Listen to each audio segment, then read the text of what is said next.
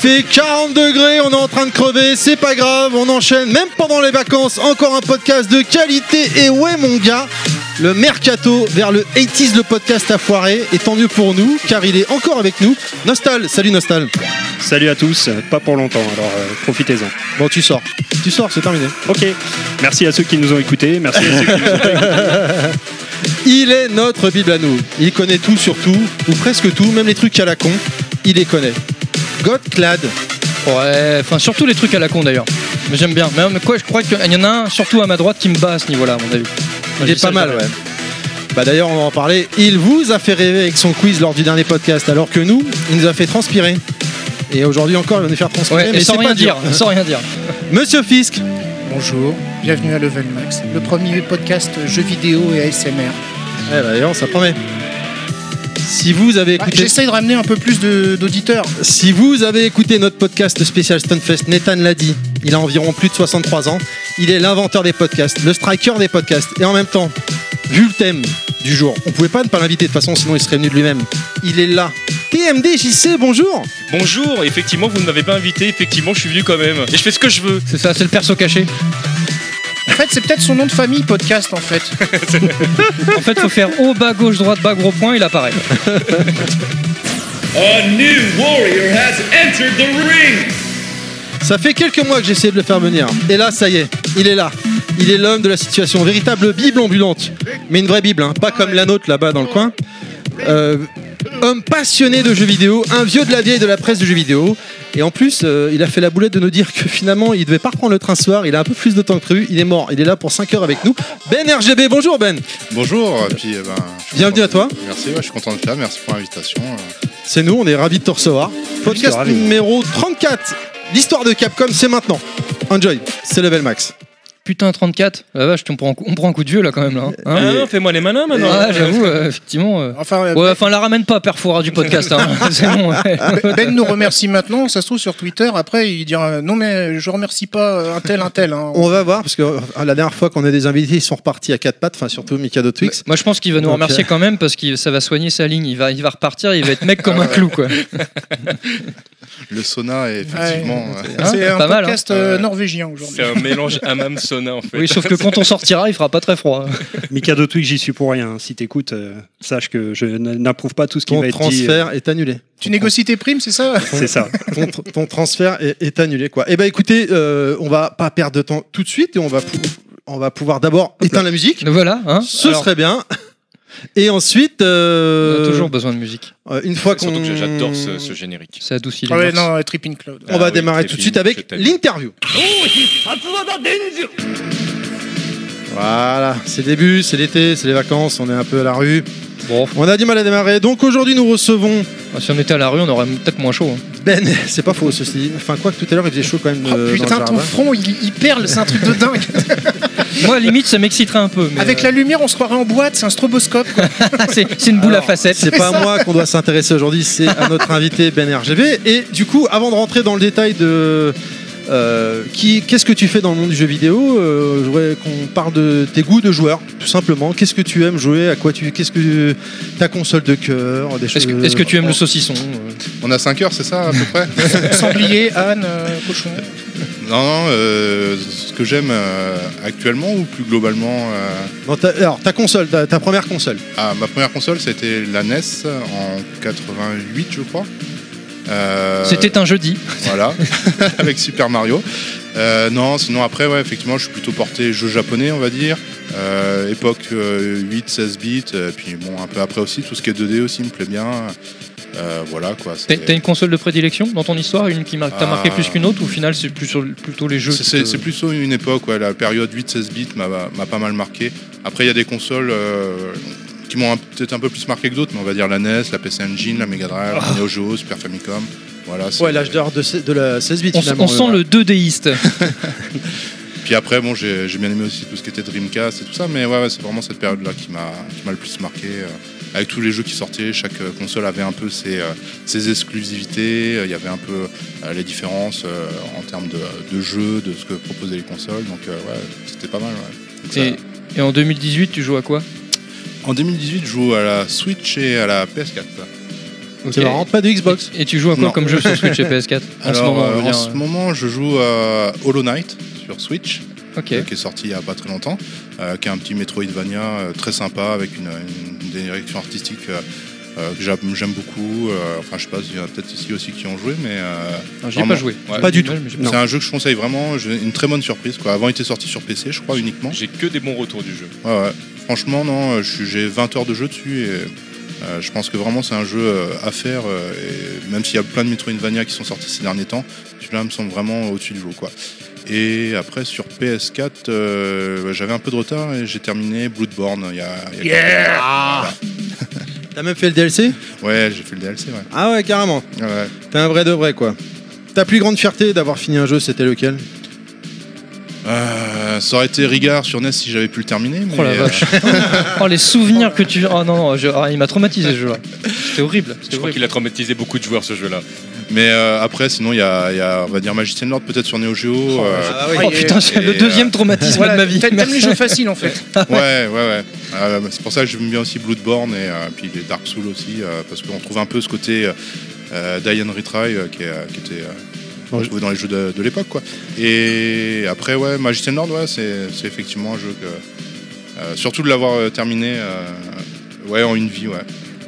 C'était euh, c'était peut-être ça le, le plus. euh, Oui, bah j'ai vu ce que j'avais entendu ça que t'avais dit dans un podcast, je crois que c'était chez MO5, t'avais dit que tu finissais Magician Lord euh, en one credit, quoi. Ouais, j'arrivais à le terminer en one credit. Les mains et, dans le dos et un œil fermé. Voilà. Franchement, euh, j'arrive au boss du premier niveau, mais pas plus. Je- Ah, du premier niveau Quand même, ouais, bah, c'est déjà un exploit en soi. Non, hein. non, mais c'était pas c'est le, le niveau 1 qui m'a fait rire. Moi, je sais pas pourquoi. Non, mais c'est c'est vrai qu'après c'était mon premier jeu sur Neo Geo, donc euh, je l'ai retourné à fond et, euh, et c'est peut-être aussi pour ça que je me suis euh, autant accroché dessus. euh, parce que le jeu Neo Geo était, bah, comme on le sait, euh, hyper cher. C'était le prix d'une euh, d'une console Super Nintendo. Ils le sont toujours, voire plus maintenant. Ouais, ouais. Ah ouais, maintenant c'est de la folie là. Hein. la folie. On a un peu plus d'argent, mais C'est vrai que l'époque ça coûtait une fortune. C'est ah t'as une Neo Geo? Ouais, t'as quoi comme jeu dessus Bah rien, j'ai une Neo Geo, c'est déjà bien.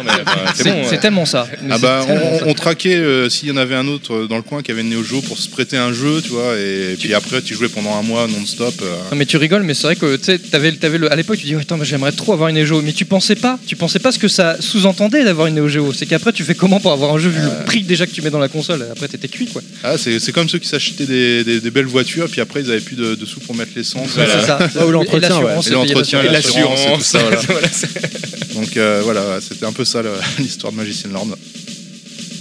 Question, messieurs. TMDJC, parce que bon, tu, tu fais partie de l'équipe maintenant, on peut Ah le bon, dire. Tu es level max, 80s. euh, Je, je sais pas euh, parce il est- alors, il est tard ce soir, sachiez que j'ai euh, reçu des tweets de Mikado en, en dessous de table pour euh, des propositions aussi. Donc voilà, il faut que Ah d'accord, tu, tu vas nous quitter négocier. aussi donc. Je quitte personne, moi, tu sais bien. Je trouve ça drôle hein, parce qu'en fait, je pense qu'il est en train de jouer de double jeu Non, avec Dr. c'est, Nostal. c'est un, gold- c'est un Golden Boy, il est partout.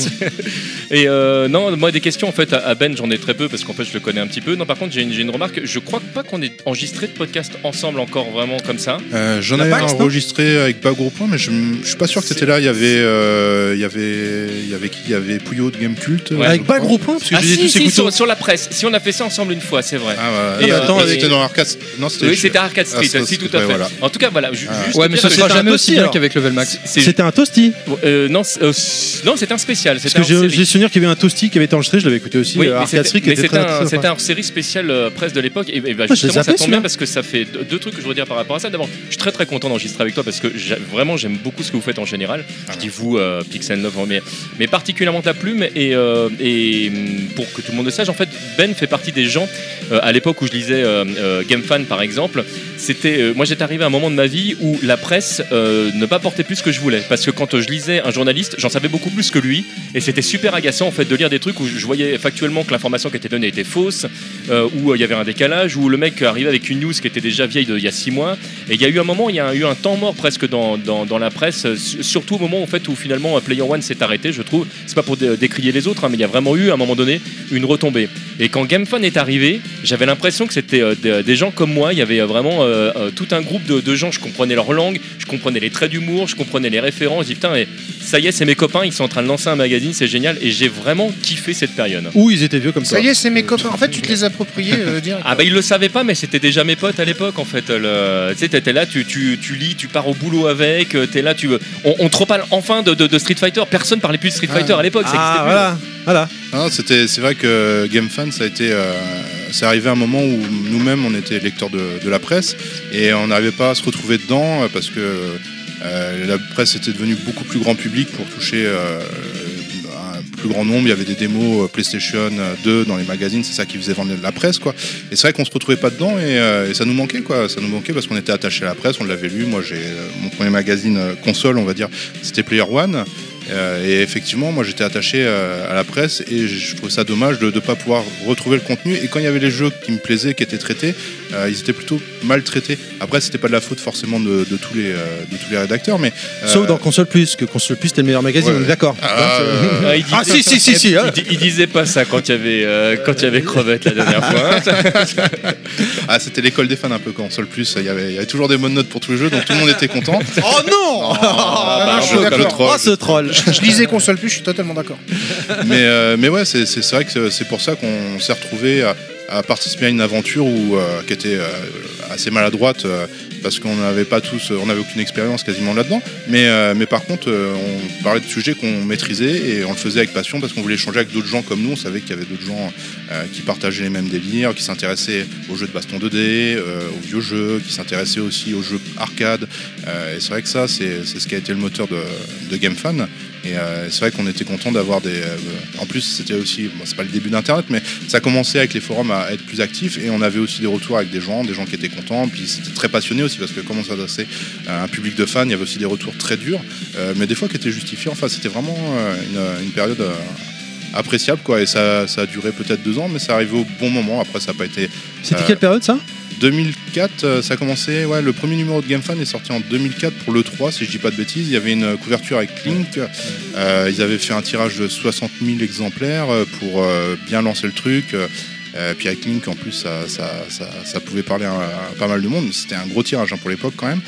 Et, euh, et puis, euh, et puis après, voilà, c'est sorti euh, le niveau d'après euh, à la rentrée, je crois, en septembre. si Il y avait même un, poster en page centrale de Zelda euh, en, en maillot de bain, c'était magnifique. Vrai comme ça. Parce que moi, moi personnellement, j'avoue, je confesse, hein, Game Fan, je l'ai découvert, mais euh, c'était déjà mort, quoi. Je veux dire, je- j'ai Mais, jamais enfin- lu, acheté de, de son vivant, quoi. Ça, me- ça me fait dire qu'il faut, je pense qu'il va falloir vraiment qu'on fasse un sujet, euh, un podcast sur la presse. La presse avant, après, papier, euh, internet. Bah, écoute, le 18 Petite août, on se réunit encore, pour mais- une AG, donc ce sera l'occasion je pense qu'on a un sujet euh, de podcast très intéressant euh, à venir. Avant de- de. ju- juste de, de l'époque, juste rappeler aussi que le, le- il y a eu la période Game Fan, mais il y a eu aussi euh, euh, en semi-parallèle parce que c'est arrivé après le- la période rétro Game Fan, Ouais, euh, qui était, qui était, ouais, qui était euh, pareil et moi qui me parlait encore plus parce que du coup c'était une re- enfin revisiter des, des jeux que je connaissais et parfois avec des informations que je n'avais jamais trouvées ailleurs et qui se sont après révélées dans le futur euh, bah, voilà des, des choses sur lesquelles on pouvait s'appuyer pour faire d'autres découvertes des noms dont on parlait pas à l'époque ça c'est vraiment quelque chose qui Bah, m'a beaucoup plu hein. C'est vrai que euh, ouais, Retro Game c'était arrivé un, un petit peu après GameFan, c'est-à-dire que GameFan tout le monde voulait écrire, on était passionné, il y en a qui étaient même pas payés euh, pour dire à quel point euh, voilà et pourtant ça se battait pour avoir euh, des pages pour pouvoir écrire des articles. Et c'est vrai que la partie rétro, euh, on était nombreux à l'apprécier, puis après il y avait aussi la partie euh, arcade, donc ça traitait euh, tout ce qui était jeu de baston essentiellement, et euh, il y avait la partie euh, bah, actualité, voilà. Donc euh, il y avait un peu euh, comment dire euh, une, euh, une concurrence pour essayer de gratter des pages et tout ça, et finalement euh, on a eu l'occasion, grâce à Fabien Vautrin, donc, qui était euh, le rédacteur en chef à l'époque de GameFan, euh, qui avait aussi, euh, qui était la plume derrière The Sugoi. Genre, je sais pas s'il y en a qui ont connu ce site-là. Euh, c'était un, un site blog, on va dire. Euh, on a aujourd'hui Ouais, on un blog, un blog, ouais. Et euh, c'était euh, sur l'actualité euh, japonaise du jeu vidéo, et euh, c'était vraiment vraiment sympa. C'était au début des années 2000, et donc tous les jours, euh, il écrivait euh, 4, 5, euh, 10 news euh, sur euh, l'actualité japonaise. euh, des, des trucs qu'on trouvait nulle part ailleurs en. France hein. c'était euh, il, c'était, il traduisait des choses. euh, Il avait enfin, de sacrées sources alors. ouais, ouais, ouais, il était, euh, bah, il était, enfin, il était connecté sur tous les sites euh, japonais. Il y a- je sais plus les noms des sites, mais même moi, j'en suivais quelques-uns. Mais c'était appréciable, quoi. Et en plus, il y avait, euh, on pouvait commenter dans tous les articles, ce qui faisait qu'il y avait pas mal de d'interaction Enfin, ouais, c'était en tous les articles ou un forum, je sais plus, mais il y avait pas mal d'interactions, voilà. Donc, euh, donc ouais, et donc il est, il est arrivé à la tête de, de la rédaction en chef de GameFan et pas que. hein, il a faisait la maquette aussi, euh, il faisait aussi des articles. Et euh, il a voulu faire un hors-série euh, sur, euh, sur le rétro gaming, enfin rétro gaming sur les consoles rétro. Donc c'était un peu dans l'esprit des dossiers qu'on faisait rétro dans GameFan, mais là c'était spécialisé sur les consoles. Donc il y avait Il y la Super la Nintendo, Super Nintendo, la Mega. Drive, il y a eu la Wonder One, si je dis pas de bêtises. Euh, Il y avait la Saturn aussi. Euh, et donc ça devait. euh, Il y, a- il y a Nostal qui, qui guette du regard Ouais. si tu allais dire euh, PC Engine. Non, PS Engine, euh, c'était dans le, ça devait être dans leur série euh, suivante parce que Ouais. euh, on devait faire plusieurs tomes. Et finalement, ça s'est pas fait. Non, euh, ça s'est pas fait. C'est-à-dire que leur série a très bien marché. Enfin, c'est relatif, mais il avait, euh, c'était le premier magazine euh, qui était sorti chez eux, qui était apparemment à l'équilibre. C'est-à-dire que sur lequel ils perdaient pas d'argent. Il avait fait peut-être euh, 7000 ventes euh, de mémoire. Et donc, euh, ça a donné l'impulsion pour qu'on puisse euh, pousser pour avoir un magazine rétro gaming. Donc, après ce hors-série euh, de Game Fan qui s'appelait Game Museum, et sur lequel moi j'avais participé aussi, j'avais fait la partie Mega Drive en fait euh, dessus. euh, C'était un dossier sur un Mega Drive où euh, on parlait de l'histoire de la Mega Drive, les coulisses un peu, de Sonic, euh, la création de Sonic, euh, le succès, la rivalité avec Nintendo, enfin des choses que, tout le monde connaît, mais on a essayé d'apporter une dimension un peu plus mature. On n'était pas dans la guéguerre, rivalité, comme il y avait dans les journaux à l'époque. À l'époque, c'était pour un public plus jeune. Là, on, s'adressait à des gens de notre âge. Donc, c'était, on a tous été contents de- des retours, de l'expérience, et, ça a permis de lancer un magazine rétro gaming qui était le premier en France et euh, qui s'appelait Retro Game. Donc, euh, donc ouais, c'était une, une aventure qui n'a pas été si longue que ça, hein, mais euh, qui, euh, qui a permis de euh, pas mal de rencontres aussi entre nous. C'est-à-dire que moi j'avais rencontré euh, Marc Petroni, donc, Oui. euh, mon associé aussi chez, euh, Chez Pixel Love. Love. Euh, J'ai rencontré Florent Gorge aussi, euh, donc euh, qui. euh, Ah bah tout, il y a plein de des grands noms euh, d'aujourd'hui euh, qui, qui étaient euh, à l'époque là-bas. Ouais, hein. il y avait bah, euh, Asenka, Guillaume de Risson, euh, qu'aujourd'hui euh, beaucoup doivent connaître. euh, On l'a reçu podcast du Sunfest, ouais. Ouais, c'est c'est lui qui était le premier rédacteur en chef sur, euh, sur GameFan, donc euh, il a été euh, pareil à l'initiative. hein. Euh, Frionel, euh, nous, ouais. Valentin aussi. Ouais. Euh, bon, on en parlait euh, dans la voiture un peu avant, mais il y avait Bruno Roca aussi, Régis Monterrain, euh, et j'en oublie certainement, euh, euh, Greg Da Silva, enfin voilà, et euh, finalement la grande partie de ces gens qui ont bossé dans ce magazine-là étaient euh, et sont encore aujourd'hui dans le, dans le milieu, on va dire. ouais. Bah, euh, des gens finalement qu'on recroise régulièrement bah, au Stunfest, Ouais, au Stunfest, euh, bah, euh, Games and Co, j'en passe des meilleurs, mais c'est euh, c'est vraiment une. En fait, pour moi, il y avait vraiment une, une réunion, enfin, en tout cas pour une grande partie du, du public qui était sur place, vraiment de gens de qualité en fait. Ça, c'est un truc euh, qui m'a beaucoup marqué. Et voilà, j'étais passionné à l'époque. Monsieur Fisk. Alors moi j'ai une petite question. Pourquoi euh, Ben RGB et pourquoi pas euh, Ben Palsecam ou NTFS Ben Alors- HDMI. MTFC Alors le RGB parce que euh, il y, a- il y a plusieurs raisons à ça. La, la première, c'est que donc comme je disais, ouais, GameFan ça marchait euh, sans plus euh, parce que voilà ça coûtait euh, euh, de l'argent et que et que les, les ventes de la presse à l'époque étaient pas terribles. Là, on était dans la crise de la presse. Il y avait Yellow Media ou Futur, je sais plus le nom à l'époque, euh, qui inondait le marché. Il y avait FJM, je crois aussi, qui était euh, dans la place. Donc c'était pas une période euh, très bonne pour la presse et donc euh, Ça même pas forcément beaucoup plus aujourd'hui. hein. C'est toujours assez moribond. hein. ouais, ah, ouais, il y a quelques initiatives qui ont l'air quand même pas mal. J'avoue que j'achète Ah non, mais euh, je ne parle pas d'un point de vue qualitatif. Ah je oui. parle en termes de, de vente. Ah oui, euh, de vente, ouais, à part jeux vidéo, D'existence ouais. sur le marché. À part jeux vidéo magazine, je pense que les autres euh, vivotent aussi. Ouais. Et, euh, et donc, donc ouais, le magazine rétro marchait plutôt bien, mais il n'y en a pas eu beaucoup, il n'y en a eu que trois numéros. Et, euh, et donc, euh, quand ça s'est terminé, l'aventure, moi, euh, à l'époque, je m'en souviens, quand on avait fait la première réunion, en fait, c'était à G-Type, je sais pas s'il y en a qui ont connu, c'était un Ouais, magazine. Un, magazine, un magasin rétro qui était euh, dans le 11e. Bah, D'ailleurs, il y avait régulièrement de la pub hein, dans, le, dans Ouais. le magazine. Bah, de toute façon, c'était lié. hein. Il y avait Stéphane Kahn derrière, euh, qui était derrière G-Tap et qui était aussi derrière les magazines.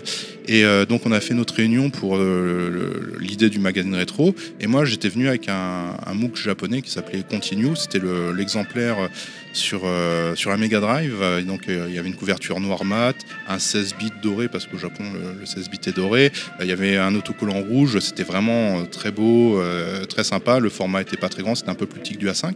Et moi, je dis, ouais, ce serait sympa de, de partir sur ça. Je lisais ce, ce MOOC-là. Et, euh, et Stéphane Kahn m'avait dit à l'époque, ah, mais non, c'est trop de Jap. euh, mais bon, lui, il kiffait. Hein, mais euh, il disait, ouais, commercialement, ça n'a pas marché. Puis en plus, euh, c'est vrai que dans la presse, en termes de visibilité, le format était petit et il faut plutôt du A4, on va dire, pour avoir une, Pour être visible sur les étalages, quoi. tout à fait. Donc, donc moi, j'ai gardé cette idée-là en tête. Et une fois que le, que le magazine s'est arrêté, euh, je voulais euh, toujours lancer ça. Et il y avait Fabien Vautrin qui m'a dit Ouais, tu devrais rencontrer Flo. Donc, il y avait euh, Florent Gorge, euh, que beaucoup connaissent pour euh, notamment l'histoire de Nintendo, qui euh, à l'époque avait déjà ce projet d'écrire un bouquin sur l'histoire de Nintendo. Il était passionné. Il avait écrit des dossiers sur la Famicom, sur les premières machines Nintendo. Et donc, euh, on s'est rencontrés. Et euh, donc, euh, c'est un peu long, hein, mais ça permet de, Non, non, de c'est parler de plein d'autres choses qui sont peut-être intéressantes. Et, et donc, euh, on s'est rencontrés. Et moi, je lui ai expliqué le projet du MOOC euh, que je voulais. Et euh, lui m'a parlé de son projet de bouquin. Puis après, on, on a passé un moment avec plein d'idées. On s'est dit, ouais, on va faire euh, le dictionnaire du jeu vidéo, on va faire les 100 plus grands noms du jeu vidéo. On avait euh, 50 idées de bouquins. Et, et le nom qu'on s'est donné pour, pour ce projet-là, c'était Retro Game Book, en fait, pour la maison d'édition qu'on voulait monter. Donc Retro Game Book parce que forcément, on parlait de jeux rétro, et aussi parce que ça, l'acronyme, enfin, acronyme, je sais pas si c'est vraiment un, mais RGB, euh, c'est aussi quelque chose que tout le monde, je pense, connaît. C'était euh, la qualité euh, la meilleure pour la vidéo, enfin pour les jeux vidéo, euh, au niveau des couleurs, euh, de la définition et tout ça. En connectique. En connectique, voilà, tout à fait. Donc euh, c'était aussi ça qui était rigolo. Donc c'est de là qu'est venu mon, mon pseudo Ben RGB en fait. Euh, D'accord. voilà. Vas-y, Nostal. Ouais, j'avais une petite question parce que je Ouais. voudrais rétablir une injustice là sur la PC Engine. euh, Ouais. je trouve ça scandaleux euh, qu'on en parle très, aussi peu ici. Euh, non, j'ai vu que sur cette période-là, tu as eu la chance quand même de partir au Japon Ouais. pendant un certain temps, de couvrir euh, notamment le TGS, des choses comme ça. Ouais, tout à fait. Ouais. Tu as fait des belles rencontres là-bas. Ouais, Et du coup, euh, je crois que tu as eu la chance de rencontrer Takahashi Meijin. c'est ça. Et j'aurais bien voulu que tu nous en parles un peu, quoi, que tu nous racontes un peu cette rencontre. Bah, en fait, ouais, c'est vrai que quand j'ai postulé à GameFan, c'était Guillaume Dorisson qui m'a fait rentrer. Et à l'époque, j'habitais au Japon. Donc euh, j'allais être un peu le reporter sur place. Alors, mais Comment t'as fait pour connaître GameFan en vivant au Japon? C'est dingue ça. euh, ben, Parce qu'à l'époque, euh, Internet, c'était pas encore ça. Bon. Si, enfin, il y avait tous ces gens Au Japon aussi. Ouais. on, était, on était tous connectés. Et, euh, et en fait, même, enfin, c'est vieux souvenir parce que ça fait plus de 15 ans même. Sur maintenant. les forums, peut-être? Sur des forums. euh, Euh, ouais, il y avait les forums. En fait, ce qui s'est passé, c'est qu'il y avait même Gaming, un magazine qui a été lancé par Au Gaming? de. Hein? Au, au gaming? Gaming. ça. Ah oui, c'est par euh, Julien Chiez et toute la clique. Euh, Il y avait. euh, Il y avait. Je sais plus si. Euh, Rahan, Julien Chiez. Ouais, voilà, c'est euh, ça, oui, c'est ça, ouais. juste après le départ euh, de, player- ouais. de Joypad. Ouais, et j'étais intéressé pour euh, peut-être bosser dedans. euh, et il y avait, ça va être Chazumaru, si je dis pas une bêtise, qui est une, euh, une, légende des forums euh, des années euh, début 2000, euh, et qui, qui bossait dedans. Et je, crois que j'étais rentré en contact avec lui, il m'avait envoyé un exemplaire et tout ça. Puis après, il m'a dit Ouais, mais le problème en fait, c'est que le, Mac marche pas très bien, tout ça. La presse, ça va pas, donc ça se trouve, ça va pas continuer, et machin. Et c'est vrai que ça va pas continué. Et, et parallèlement, bah, il y a eu l'annonce de, de GameFan, donc j'ai vu sur internet, et il y avait des gens que je connaissais qui bossaient dedans, donc et ça m'a donné confiance pour, pour y aller. J'ai dit ouais, là c'est des vrais passionnés aussi, c'est des gens qui parlent le même langage, des gens qu'on trouvait sur les forums, euh, déjà dans les communautés à l'époque. Donc euh, c'est ça qui m'a donné envie de rejoindre l'aventure. Et eux, ce qui les intéressait. euh, au-delà que bah, on partageait la même passion, c'est que j'étais au Japon, euh, donc je pouvais couvrir des événements, mais c'était pas que les événements genre type TGS qui les intéressaient, c'était aussi les log tests en arcade, bah, ça se notamment faisait. des jeux de combat, on en parlait. euh, Voilà.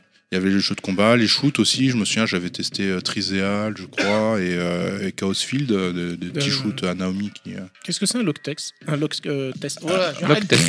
un log test. Un Ah, log d'abord. test. Ah, Arrête le rhum. TMDJC, Oh, j'ai même pas vu. Ah non, j'ai- Ouais. Non, non, bah, le test, en fait, c'est euh, c'est ceux qui font le. qui euh, en train de développer le jeu vidéo. Location test. Et donc ouais, c'est un ça. location test. Et en fait, ils vont dans les salles de jeu, ils vont euh, tester leur jeu prototype euh, auprès d'un public. Euh, généralement, ils annoncent la date pour que les joueurs viennent, plutôt les, les gros joueurs. Ils le mettent à l'épreuve du feu. Voilà, ils le mettent à la preuve du feu. Et derrière, un genre de bêta pour arcade, quoi. Voilà, c'est Ouais, ça. ouais. Et derrière, tu as un gars qui va Alpha. noter, euh, qui va noter tout euh, ce qu'il va voir. Des fois, tu as des questionnaires à remplir pour dire qu'est-ce que tu as aimé, qu'est-ce que tu pas aimé. Tous les Et- coups craqués, par exemple, ils vont les retirer. Ouais, ouais, ça, c'est ça sur les jeux de baston. Euh, direct, tu as des gros joueurs qui viennent et eux, ils vont démonter le jeu. Et ils vont réussir à, à trouver des trucs alors que ça fait 6 mois, un an que les autres ils bossent dessus. Et eux, en deux heures, ils, vont, ils, ils vont, ouais, ils vont trouver des infinis, euh, des, des choses qui. euh, euh, tu te dis waouh, ouais, voilà. Et donc, euh, c'est super important au Japon. Et c'est vrai que ça permet de tester euh, des jeux, même quand t'es pas en lien avec les éditeurs, euh, avant leur sortie, quoi. Et ça te donne souvent une- quand même une, une direction de si le jeu va être bon ou pas, quoi. Euh, D'accord. Ju- Juste pour résumer, en fait, c'est plutôt des versions bêta que des versions alpha. hein. Là, Pour de vrai, les jeux ils sont quand même bien avancés Ouais. quand ils arrivent Ouais. en. Ma- ma- Enfin, j'avais eu location dire que t'avais- aussi des, des log tests assez euh, enfin, très en amont. Pas, pas Euh, avec les grands joueurs en fait, ou alors ils bossent, ou la- les Japonais bossent directement avec euh, des, euh, des grands joueurs. Mais quand Ouais. ils voilà, viennent ça. présenter leur jeu, euh, vraiment en salle d'arcade, le jeu en fait il, est presque fini pour Ouais, normalement, c'est trois mois après qu'ils Ouais, veulent le sortir. le- souvent. ils, ils arrivent, donc là, il y a, on rectifie, on va virer, bah, il trouve un glitch, il va être dégagé. Mais là, par exemple, et c'est là qu'on voit que les jeux ont vraiment évolué, à l'époque de Street 2, euh, il y a, il y a plein de glitches. Le, le jeu, en fait, il est, il est pété pour de vrai Street 2. Et tu vois, c'est des choses qui ont été complètement corrigées avec, avec le 2 prime, parce qu'à l'époque, la, la- les- la location test permettait pas aux joueurs de découvrir tout ça, parce que bah, juste, ils, ils savaient pas jouer à ces jeux-là. Depuis, il y a un an qui s'était passé. Ah bah, depuis, donc les les- mecs, ils avaient retourné le jeu dans tous les sens. Les joueurs, ils ont développé une expertise dans la matière. Voilà, hein, c'est ça. donc, Et euh, euh, effectivement, au Japon, et c'est pour ça d'ailleurs que quand euh, on a appris au départ que Street 5 sortirait pas en arcade, euh, la plupart des joueurs japonais se sont dit euh, le jeu il sera pas joué au Japon parce que si les gens peuvent pas y jouer en arcade, ce sera pas un vrai jeu. Et en fait, Bon, bah, heureusement, oui, il y a quand même des joueurs japonais, notamment les gros, les gros joueurs qui, euh, qui participent. bah, il y a moi déjà. mais- je- tu- Ouais, bah là, pour le coup, ils ont fait une location test euh, version mondiale, finalement, quand Oui. on voit la sortie du jeu. Tout à fait, mais, mais c'est pas dans la culture japonaise. C'est Non mais c'est- c'est c'est pas pareil. Après c'est un autre débat, mais c'est aussi parce qu'ils n'ont pas laissé le choix sur la Pas. Je veux dire, ils ont ils ont imposé Street 5 aussi quelque part Capcom. Ouais, ouais, on pourrait discuter Ah, longtemps de- voilà, du ouais, truc non voilà, mais, donc euh, je mais pense ouais. qu'il y a bon, il y a d'autres phénomènes qui rentrent en compte parce qu'ils auraient fait la même chose mais dans les au début 2000 ou dans les fins des années 90 avec d'autres jeux, ça, ça, Non, ça mais, serait planté, quoi. mais c'est vrai qu'on a une. pé- On a, enfin, là, on arrive plus loin, mais c'est vrai qu'on a une période euh, pour Street 5 et d'autres jeux où l'arcade devient plus du tout euh, euh, aussi. c'est euh, plus le même levier. Ouais, c'est plus le même levier. C'est différent. Donc, il y a plein, euh, enfin, on voit KF 13 euh, et tout ça, ou KF 12, euh, on voit que l'arcade, c'est, ça devient accessoire, alors que c'était avant euh, des jeux très marqués avec euh, des fortes communautés. Test, c'était presque religieux. Il y a Arc System qui a encore duré un peu longtemps sur, sur les log tests, où tu avais des queues euh, de une heure avec euh, 200 personnes pour tester des Blaze Blue de nouvelles versions de Guilty. Mais ouais, c'était, cette période-là. Et aussi, c'était un peu euh, le revival du. euh, euh, de la Famicom, c'était les 20 ans de la Famicom en 2003-2004, c'est-à-dire qu'elle arrivée en 2003, mais euh, dire ils ont fait durer ça pendant un an, un an et demi. Donc euh, ça a eu une emprise assez importante euh, au Japon, notamment à Akiba. Euh, D'un coup, euh, le jeu rétro redevenait vraiment à la mode. Euh, Il y avait des expositions. J'étais allé euh, à Level X, qui était une exposition pour les 20 ans de la Famicom, euh, à Tokyo, où euh, ils ont exposé les 1200 et quelques jeux Famicom en boîte, euh, de façon chronologique en plus. Donc euh, on peut voir, euh, on peut voir euh, un pan de l'histoire du jeu vidéo comme ça. Ça, Et- ça doit être fantastique. Hein. D'ailleurs, ça s'est appelé Level X parce qu'ils ne pouvaient, ils pouvaient pas prendre Level Max, on l'avait déjà pris. Par respect, ils se sont dit Par non. contre, je euh, fais une Level parenthèse de seconde. T'as dit Akiba pour les gens qui savent pas, c'est Akihabara. Voilà, Akihabara. C'est donc, euh, diminutif pour, Pour les, les intimes. pour les intimes, voilà, pour ceux qui y vont beaucoup. Ça- Et ça du veut coup, dire- excuse-moi d'enfoncer un peu la porte, mais euh, Et Monsieur PC Engine, voilà. donc, ouais, Mais du coup, alors on disait j'endors bien la, tout le monde avec la le rencontre avec Takahashi Mijin. Ça, ça- ça va, on a 5 heures. Donc, Mais est-ce que est-ce que tu as lu le livre de la biographie NES quand même quelque part. Hein, euh, Nostal, est-ce que tu as lu la biographie Oui, de je Pixel l'ai. Up Je l'ai moi aussi. hein. Oui, je l'ai. Alors en fait, Takahashi Meijin, ce, ce qui s'est passé, donc euh, j'avais écrit un article de mémoire sur euh, Advent- euh, non, sur Wonder Boy où j'avais fait un dossier sur toute la série Wonder Boy et je vous ai expliqué parce qu'à l'époque c'était euh, mal compris même aujourd'hui hein, c'est le bordel mais euh, les différentes versions entre euh, les adaptations euh, sous licence euh, les adaptations euh, euh, comment on appelle ça en, Am- en Amérique du Sud donc j'ai expliqué tout et dedans je parle justement de Takahashi Meijin euh, le jeu et euh, j'explique que le jeu Takahashi Meijin donc en fait Wonder Boy 1 euh, au Japon, Takahashi Meijin, euh, c'est quelqu'un de- d'extrêmement connu. Je suis un petit encart. Donc quand je arrive au Tokyo Game Show, je vois Takahashi Meijin qui est, là en train de, faire la promotion de, de jeux, mais très accessible en fait. Et j'avais le magazine sous le bras, je me suis dit ouais je vais l'emmener si je rencontre des gens. J'étais encore un peu dans le...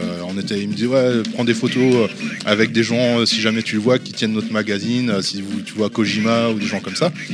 Donc je me baladais avec et je l'ai rencontré.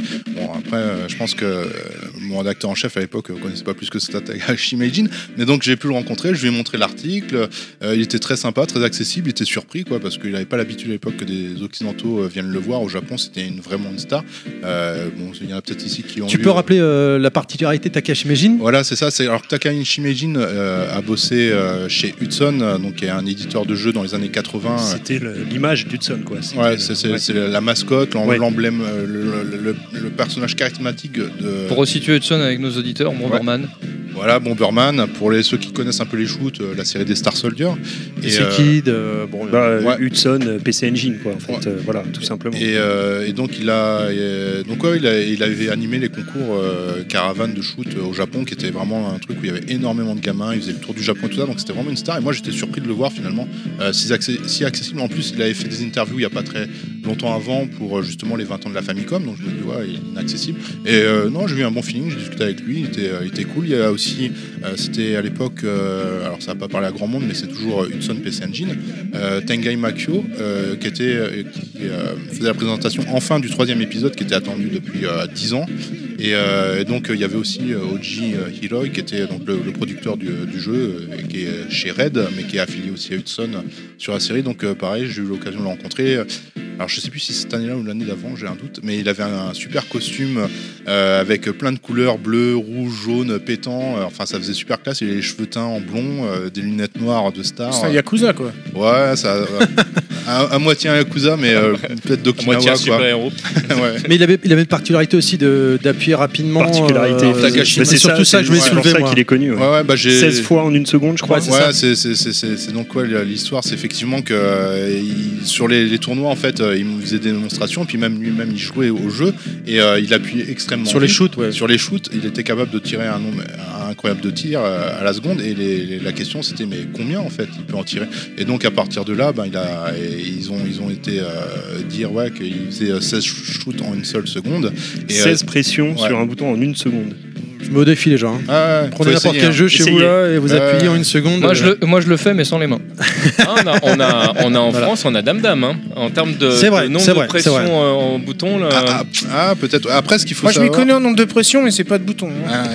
Combien de pression Coucou, Mikado. à la minute La pression part du 50 centilitres ou je, 25. crois, je crois que le record est toujours chez Gamerside, il me semble. mais, euh, Enfin, depuis quelques temps, on est pas mal quand même. Mais bon, revenons. euh, Ouais, ouais, donc euh, voilà, c'était une, euh, une légende pour ça. Ils ont même sorti un, petit jeu électronique euh, où on peut appuyer euh, dessus euh, pour compter, pensais. Ouais. compter C'est- les pressions à la seconde et c'est quand même vendu euh, au total avec la réédition à environ un million d'exemplaires au Japon. Quoi. Donc ça, ça montre qu'il y a quand Bon, même. après, c'est pas grand chose. Ils sont 300 millions habités là-bas. Donc, il faut relativiser. C'est pas énorme. Mais 100, 120, 120. N'exagère pas. 300, 300 millions, ouais, un petit peu moins quand même. Mais... 300 millions, c'est plus les, États-Unis, je crois. Alors, ils sont euh, 120 millions, ouais, je crois. Je crois que les gens l'ont bien compris, tu as travaillé beaucoup dans la presse jeux vidéo et du coup moi j'avais une petite question, est-ce que tu as une anecdote marrante qui avait pu t'arriver lors de ton expérience professionnelle euh, dans la presse JV à l'époque? Euh, Qu'on peut raconter Ah bah c'est Alors, toi. T'es après. chez Level Max ici, Voilà. tu peux Non, tout non. raconter. Euh, Alors, je faut savoir que c'est le dernier Resservez-lui un podcast. peu de rhum les gars, je crois qu'il a pas encore assez justement, bu là pour ça être n'a pas de étonné. Savoir que c'est le dernier podcast de l'année, hein Euh, Enfin, l'année de la saison, de la saison. Euh, donc du coup, on cherche le, le Pulitzer, on veut du, du scoop, quoi. tu vois. Ah, ouais. Vas-y, on n'a pas Non, de non. limite, hein, nous. Euh, non, c'est dur de trouver une anecdote comme ça. euh, Mais ça peut me revenir euh, au cours euh, peut-être euh, Bon, du bah, podcast. on, ça- on- on on te la laisse mariner Ouais. et voilà. Ah, il est Ce sera il le, est le fil très rouge doué. de l'émission. Attention, question très Bon, t'as déjà plus ou moins dit, donc je sens qu'on va pas s'entendre, mais t'étais plutôt team Joypad, Player One ou console plus? Alors, euh, ouais, je, je vais avoir une réponse euh, peut-être de politicien. Ah non, non, non. Ah. En fait, au départ, bon bah, Player français. One, parce qu'il y avait que Player One. Après, moi, j'achetais, euh, qu'on appelle ça, Je l'ai dit que joystick. c'était quelqu'un de qualité, hein, vous Tilt. m'écoutez pas. Et Tilt. ouais. Ouais, Le- mais, euh, en magazine euh, jeux vidéo, bah, le premier que j'ai acheté, ah, enfin, le club Nintendo, c'est le premier que j'ai eu, mais on va dire après le premier vrai magazine que j'ai acheté, c'était Player One, donc j'étais forcément Player One. Après, euh, quand Joy, euh, non, console plus hors série est sorti, euh, Tilt hors série euh, numéro 0 de console plus, donc ils avaient euh, Avec Sonic. Sonic en couverture, Ouais. voilà, c'était en 91, l'été 91, Ouais. juin 91, je crois. Euh, J'étais content parce qu'ils traitaient de l'import, et ça, c'est vrai qu'ils parlaient, ils faisaient un test de F0, euh, Super Famicom, de Actraiser, euh, donc ça, ça m'a fait kiffer. En plus, bon, euh, faut le dire, mais enfin tout le monde le sait, c'était même pas en fait euh, des tests français, en fait, c'était juste. Oui, surtout les premiers numéros. ouais. Voilà. Euh, donc, euh, donc ça, ça m'a bien plu. Donc j'ai euh, j'ai acheté euh, console plus euh, en parallèle de, de Player One. Donc ouais, c'est un peu difficile. Après, il y a eu Joypad qui arrive à la rentrée, euh, si j'ai pas de bêtises, en septembre. Euh, Je l'avais acheté, il y avait un test de Street of Rage, je, je crois que c'était la couverture ouais. numéro 1. Oui. mais malheureusement, je trouvais quand même que ouais, euh, c'était euh, c'était moins qualitatif. euh, Donc on peut le dire, c'est console plus tes préférés. Ouais, c'est Player One console plus, on va dire. Pour l'import console plus, en plus, ils avaient un, pareil, ils avaient un, on appelle ça, euh, Un reporter un sur reporter sur place au Banana Japon, San, Banana non, San, ouais, le légendaire Banana San, euh, qui euh, avait aussi le pseudo Kaneda Kun, je crois. Ouais. Quand il- comme ça, il faisait les tests, euh, il faisait deux tests pour le prix d'un. Enfin non, voilà. il faisait deux tests pour On, le prix de deux plutôt. on- ouais. on vous renvoie au podcast MO5 euh, console plus. Très très bon podcast. Ouais. mais donc voilà, il y avait des interviews, il n'y en avait pas beaucoup, mais il y a quelques interviews japonaises. donc ouais, non, il y avait des exclusivités. hein. Des fois, ils ont présenté des jeux avant d'autres magazines, même euh, même euh, des magazines japonais. euh, ils ont réussi à avoir quelques exclusivités. Je crois non non ouais, donc console plus et Player One, on va dire. Mais Player One était quand même, à mon sens, plus plus qualité, moins gamin quoi. console plus, il y avait quand même un ton, on sentait que voilà, c'était pour les enfants qu'on visait. Euh, et en plus, Player One, j'ai quand même eu la chance d'avoir été invité euh, à l'époque euh, dans les locaux de Player One, donc euh, j'ai quand même une certaine affection pour. euh, Et alors, pour comment t'as atterri dans les locaux de Player One? Euh, Comment j'ai atterri Il dans était les- au Japon, ils l'ont appelé, tu veux venir ou pas? On, a- on cherche un métro. euh. On cherche un correspondant japonais. euh, T'as quel âge? 12 ans Ouais, parfait. Ouais, viens, euh, viens. En fait, euh, il faut regarder le, le film euh, presque célèbre. C'est un, petit peu le- Très bon l'histoire film. de Ben RGB, Très, très bon version film. Japon. quoi. Je connais pas, mais. Et version musicale. Ah, Devil Crash. C'était Ben euh, HDMI à l'époque, je crois. mais- Euh, HDMI. ah, J'étais dans le futur. VGA, VGA, il, VGA. était, il, était, il était déjà dans le futur. Et donc, euh, en fait, euh, à la- euh, quand j'étais jeune, j'étais vraiment passionné par le, le- le jeu vidéo et je m'amusais euh, déjà à, lire les crédits à, à la fin des jeux quand j'avais terminé Zelda, euh, je crois, c'est ça. Il doit y avoir Mia euh, qui était en fait, euh, euh, bah, comme on le sait un peu tous maintenant, à l'époque, c'était pas les vrais noms euh, euh, qui étaient affichés dans les crédits de jeux vidéo, c'était euh, pour un peu protéger pour le vol des cerveaux. Donc, euh, ils avaient tous des pseudos. Chan. Et donc, euh, moi, il y avait Mia Hond, je, je dis, ah, il est génial, il a créé Zelda, machin, bon, il- Il a fait un four aussi. Un four mien. Oh là là, Et comment euh, j'ai pas osé la faire. Prendre du rhum. Voilà. Mais, quand- mais- mais c'est vrai, moi j'étais comme toi, moi quand je lisais les, les- les crédits des jeux qui m'avaient parlé et que je, et que je voyais des. Alors des fois en plus d'un jeu à l'autre, c'est la même personne, mais finalement qui avait pas le même pseudo. Mm. J'ai dit, ah j'aime bien aussi celui-là, en fait c'est le même. hein. Ah ouais. Ah mais je savais pas. C'était rigolo quoi, Ah ce non, à l'époque. c'est- Et des fois t'avais des surprises. Tu termines le Super Butoden 2 en, en français et tu te rends compte que là tu commences à lire les, euh, les noms des gens qui étaient euh, en France. euh, Ah mais, oui. mais pourquoi euh, pourquoi il y a des noms de journalistes dans le jeu? Ils ont fait quoi? Qu'est-ce- C'est pourquoi alors euh, Ah, ouais, on eh, sait pas. eh, eh, on sait pas trop ce qu'ils ont fait. Mais, euh, mais ouais, ouais, donc, euh, donc j'étais super passionné. euh, et qu'est-ce qu'il y avait? Donc, donc, ouais, moi j'appelais en fait les numéros de la rédac dans tous les magazines en fait. Et je voulais discuter avec des gens parce que bah, j'avais soif d'apprendre. Je lisais déjà euh, la presse import euh, un petit peu, Nintendo Power, ouais, c'est ça, ça va être Nintendo Power le premier que j'ai eu. J'avais eu. Ah, un- après, je raconte, ça, je pense. T'as à- réussi à, à l'époque, t'avais réussi à choper des magazines imports parce que Ouais. c'était pas si évident. T'as fait un peu de forcing en fait. euh, Comment tu faisais pour les choper? Parce que Alors, ça fait pas en vendre euh, partout, il y, il avait ma tante euh, qui habitait euh, en Amérique, euh, qui était Ah, française. Monsieur est américain. Non, ma tante- Burn RGB. Et, euh, alors, l'histoire est un, peu- un peu longue, mais euh, je pense que ça peut être intéressant d'un point de vue, on va dire, euh, historique. Pour remettre dans le contexte de l'époque. Donc j'ai été au collège et il y avait euh, un, élève, euh, un élève ouais, euh, étranger qui était là et qui racontait euh, ouais moi j'ai joué à Mario Bros 3 machin bon je le fais sans l'accent hein, parce qu'il avait pas cet accent là et, euh, et tout le monde disait non t'es un mytho tu mens Et vous euh, en étiez où à l'époque quand il vous disait ça? Ah, bah, on, l'ont en, tabassé à on ce est en moment-là. 89 on Non mais est en- toi donc vous étiez au 1, Mario Bros 1, Euh, Mario Bros 2. 2, ouais, Mario Bros 2. ouais, le 2. ouais. Et, et à l'époque, euh, la presse parlait pas du tout de Mario 3, alors qu'il était déjà sorti au Japon et, euh, et en Amérique. Et donc, ouais, on était fin 89, euh, ouais, si je dis pas de bêtises, à fin 89, euh, peut-être début 90. Et euh, c'était euh, ouais, sur l'année euh, 89-90. Et donc, euh, personne ne le croyait. En plus, ils disaient, ouais, il se transforme en raton. Alors, euh, il y avait euh, des mecs dans le collège, euh, comment on appelle ça? Ils disaient, ouais, raton, qu'est-ce que tu veux dire par là? Tu sais, Tu veux nous Comment? embrouiller? Mais comment? Ouais, genre t'as niqué ta mère et tout. Ah, ouais, euh, donc il y avait, il y avait, euh, il y avait Malik et Comment, comment, comment te brouiller avec des gens? Fait, Ouais, dans Dragon Ball Super, il y a un Black Goku. Quoi? Tu veux qu'on se batte? Mais si, je me jure, il prend une plume, il prend Et, une euh, feuille. Et moi, je- j'avais- je- j'arrivais à le croire en fait. Je me disais, ouais, non, il doit dire vrai, même si on en a jamais vu parler, tout ça. Plus les autres, ils aimaient un peu le, le charia avec son accent. Et, euh, et donc, j'ai demandé à ma tante, euh, ouais, Mario Bros 3, il paraît qu'il est sorti en Amérique. Moi, je veux y jouer. Est-ce que tu peux me l'envoyer Euh, Et euh, donc, elle me dit, oui, euh, je vais t'envoyer ça. C'était par téléphone, ça coûtait hyper cher en plus. Oh, c'était Banana San mais aux Je vais t'envoyer ça par téléphone. Ouais, elle l'a téléchargé avec un téléphone analogique. Via la ROM et tout. L'époque du, bande 16. mytho, c'est- l'époque du fameux PCV. donc, euh, donc ouais, j'avais, appelé et euh, elle m'a dit oui, je, vais regarder. Je l'envoie par Et télégramme. pour ton anniversaire, je vais, je- t- t- tu l'auras. Et euh, je dis ah super tout ça, je raconte ça à tout le monde, tout le monde me prend aussi pour un mytho. Et, euh, et après, je- elle vient pour les fêtes, euh, enfin un peu pour mon anniversaire qui est pas trop loin des fêtes de Noël. Donc elle vient et puis elle me dit ouais désolé. en fait j'ai demandé aux vendeurs, ils m'ont dit que ça marchait pas en Europe et tout. Je disais ah mais non c'est les mêmes cartouches et tout. Aïe aïe aïe à l'école le ça- lendemain. Ça, ça, ça, ça- ça marche, je trouverai un moyen d'y jouer et tout. Et non, je suis désolé, je n'ai pas pu te l'acheter euh, parce qu'ils m'ont dit que ça marchait pas. Mais, Mais à je t'ai l'école, tout le monde me acheté. dit que j'ai menti. c'est clair. Mais elle m'a dit, je t'ai acheté le Nintendo Power. C'était euh, la Solus euh, Super Mario Bros 3 avec tous Ah. les niveaux, tous les trucs, euh, le, le gros spoil de la mort en fait. En fait, si je comprends bien, ta tante t'a fait croire que pour acheter un jeu, euh, je sais pas quel- euh, combien ça valait en dollars à l'époque, elle a préféré t'acheter un magazine.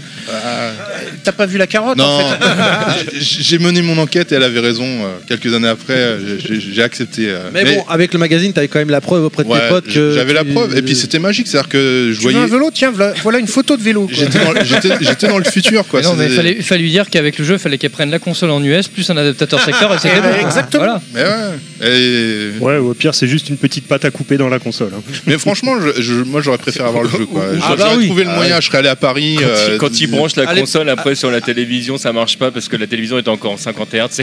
À l'époque, tu crois déjà qu'à l'époque, non, sur la On est en console 220 qui française. sont en 110. à l'époque, tu crois déjà que République, tout ça, il y avait moyen de bidouiller les consoles et tout. Moi j'étais pas à Paris donc euh, je sais pas, c'est possible. Je pense quand même qu'il y a des bidouilleurs, ceux qu'on modifie pour la PC Engine par exemple. Donc je pense Non, mais surtout, des dézoner une NES, il n'y a rien de plus simple. Oui, aujourd'hui. Ouais, non, mais aujourd'hui. Mais à l'époque, en 89, Ouais, 90. surtout quand t'as 12 ans. Ouais, voilà. Non mais, non, mais ce que je veux dire, c'est qu'il y avait forcément des boutiques d'électronique qui le mais quand même. j'aurais côté- j'aurais tenté en tous les Du cas. côté de chez nous, il y, a- il y a- il y avait pas, il y avait, euh, mais c'est vrai que moi c'est arrivé effectivement à l'époque de la PC Engine où là tu commençais à voir les gens ils mettaient les doigts dedans. Bah, C'était l'arrivée de, de tous les trucs type euh, euh, Super Play, enfin Super Replay ou les trucs À, comme à ça, l'époque, euh, euh, 16 bits, ouais. ouais, ça commençait beaucoup le bidouillage. Ah, les action replay là les action replay, ouais, tout à fait, merci. Bah, ce qu'il y a, c'est qu'à partir des C'était le mot 16 que je bits, euh, les magazines ont commencé à tester vraiment euh, les jeux import. Et donc forcément il y a une forte demande. Mais c'est vrai que sur 8 bits, les jeux d'import, euh, ils n'étaient pas testés. Donc euh, il n'y avait pas de demande, il n'y avait pas de marché, on va dire. Il n'y a personne pour réclamer des jeux dont ils n'avaient pas la connaissance et les magasins ils se prenaient pas la tête. Et puis on a, on a eu euh, beaucoup de décalage en Mm. France parce que bon, on a déjà eu l'occasion, je crois, d'en parler même au- autour de, de ce micro. Mais à l'époque, la personne qui décidait quel jeu arrivait en France ou pas mettait une priorité sur les jeux sur lesquels il touchait des thunes. Donc bah, forcément, il y a plein de jeux qu'on voyait pas arriver chez nous, dont les fameux Megaman dont on aura l'occasion de parler tout à l'heure. Ouais. Bah, euh, alors, j'ai encore des anecdotes. Après, euh, si euh, je dérive trop, vous me dites. hein, mais Megaman, par exemple, je l'avais acheté un magazine à la un magazine, un livre à la Fnac qui parlait des jeux. En fait, c'était une tradu- des jeunesses. C'était une traduction euh, d'un livre euh, américain. Et donc dedans, il parle de Megaman 2 et ça a l'air génial. Donc moi, je dis, il me faut Megaman 2. Donc moi, je cherche partout Megaman 2 et on me dit ça n'existe pas. Euh, et je deviens fou et je dis mais si si et tout. Je ramenais le, le livre, il existe et il y a le texte et en français ils en parlent. Ça a l'air génial. On peut se transformer avec les boss et tout ça. Et au final, je, je crois que même Megaman 1 était pas sorti, donc j'ai euh, acheté Megaman 1 à la sortie, quoi. Euh, donc euh, ouais, j'ai. il y avait- Mais combien de temps après Ça a mis combien de temps à arriver jusque chez nous Déjà, c'est quoi C'est deux ans, trois ans, un truc Ah comme non, ça? c'est plus, euh, je crois. hein. C'est c'est ouais, c'est c'est 3-4 ans au moins. Bah, il est sorti en 87, euh, fin 87 euh, au Japon, Japon. et je pense qu'il est sorti 91, je crois, en 90, 90, euh, 91. peut-être 90 ou 91. Ouais. Ouais, J'étais quatre ans, j'étais euh, en quatrième moi, quand c'est Putain, sorti. c'est- on imagine, non, mais un lag de 4 ans aujourd'hui, c'est Ah inimaginable. ouais, mais Ah, tu- non, tu mais as c'est- expliqué, euh, L'époque est pourquoi. différente. hein. Et puis ça a duré longtemps, hein, parce que même jusque, jusque sur l'ère PlayStation, on avait des décalages des fois de 6 mois, 1 an hein, sur certains jeux. C'était Ben, pas plus dans même certains il y Ah oui, oui. Là, le euh, décalage, c'est dû quand même à une y en a personne encore. hein. euh, de Regarde, mauvaise, Dark- euh, regarde mauvaise Dark foi, on va Souls sur Switch, tu l'attends toujours. hein. Mais même. C'est pareil là. C'est Même encore, raisons attend. techniques, mais attends, du coup, Nostal, moi j'aimerais bien que tu expliques en détail un peu plus en profondeur pourquoi tu dis c'est une personne. Mais non, mais TMDJ. Tu pointes c'est la- TMDJ, il a rien fait, le pauvre, si, il a commencé à en parler. C'est-à-dire que la personne qui était censée qui choisir les jeux importés en, on va dire, en France à l'époque. Bah, je sais pas, tu, connais, l'anecdote, Ben, ou pas? Pour le dollar, mais ça c'est sur le podcast Demo 5, euh, la sortie de la NES en France, ils en parlent. Bah, en en Florent parlent. Gorge, voilà. Belasco ouais, et euh, je sais plus. euh, je sais plus comment elle s'appelle, l'ancienne directrice marketing de France, euh, de Nintendo France d'époque, hein, dans les années 80-90. euh, Elle en parle, elle disait c'est un américain. Ah, mais je crois. Ron euh, Gilbert, non, c'est pas ça, non Euh, je sais plus le nom, mais effectivement. Lui, il, avait- il touchait beau temps. 1 dollar sur chaque jeu, ça, mais c'était les ça. jeux de, de première génération de la NES, sauf qu'il datait 3 à 4 ans en arrière.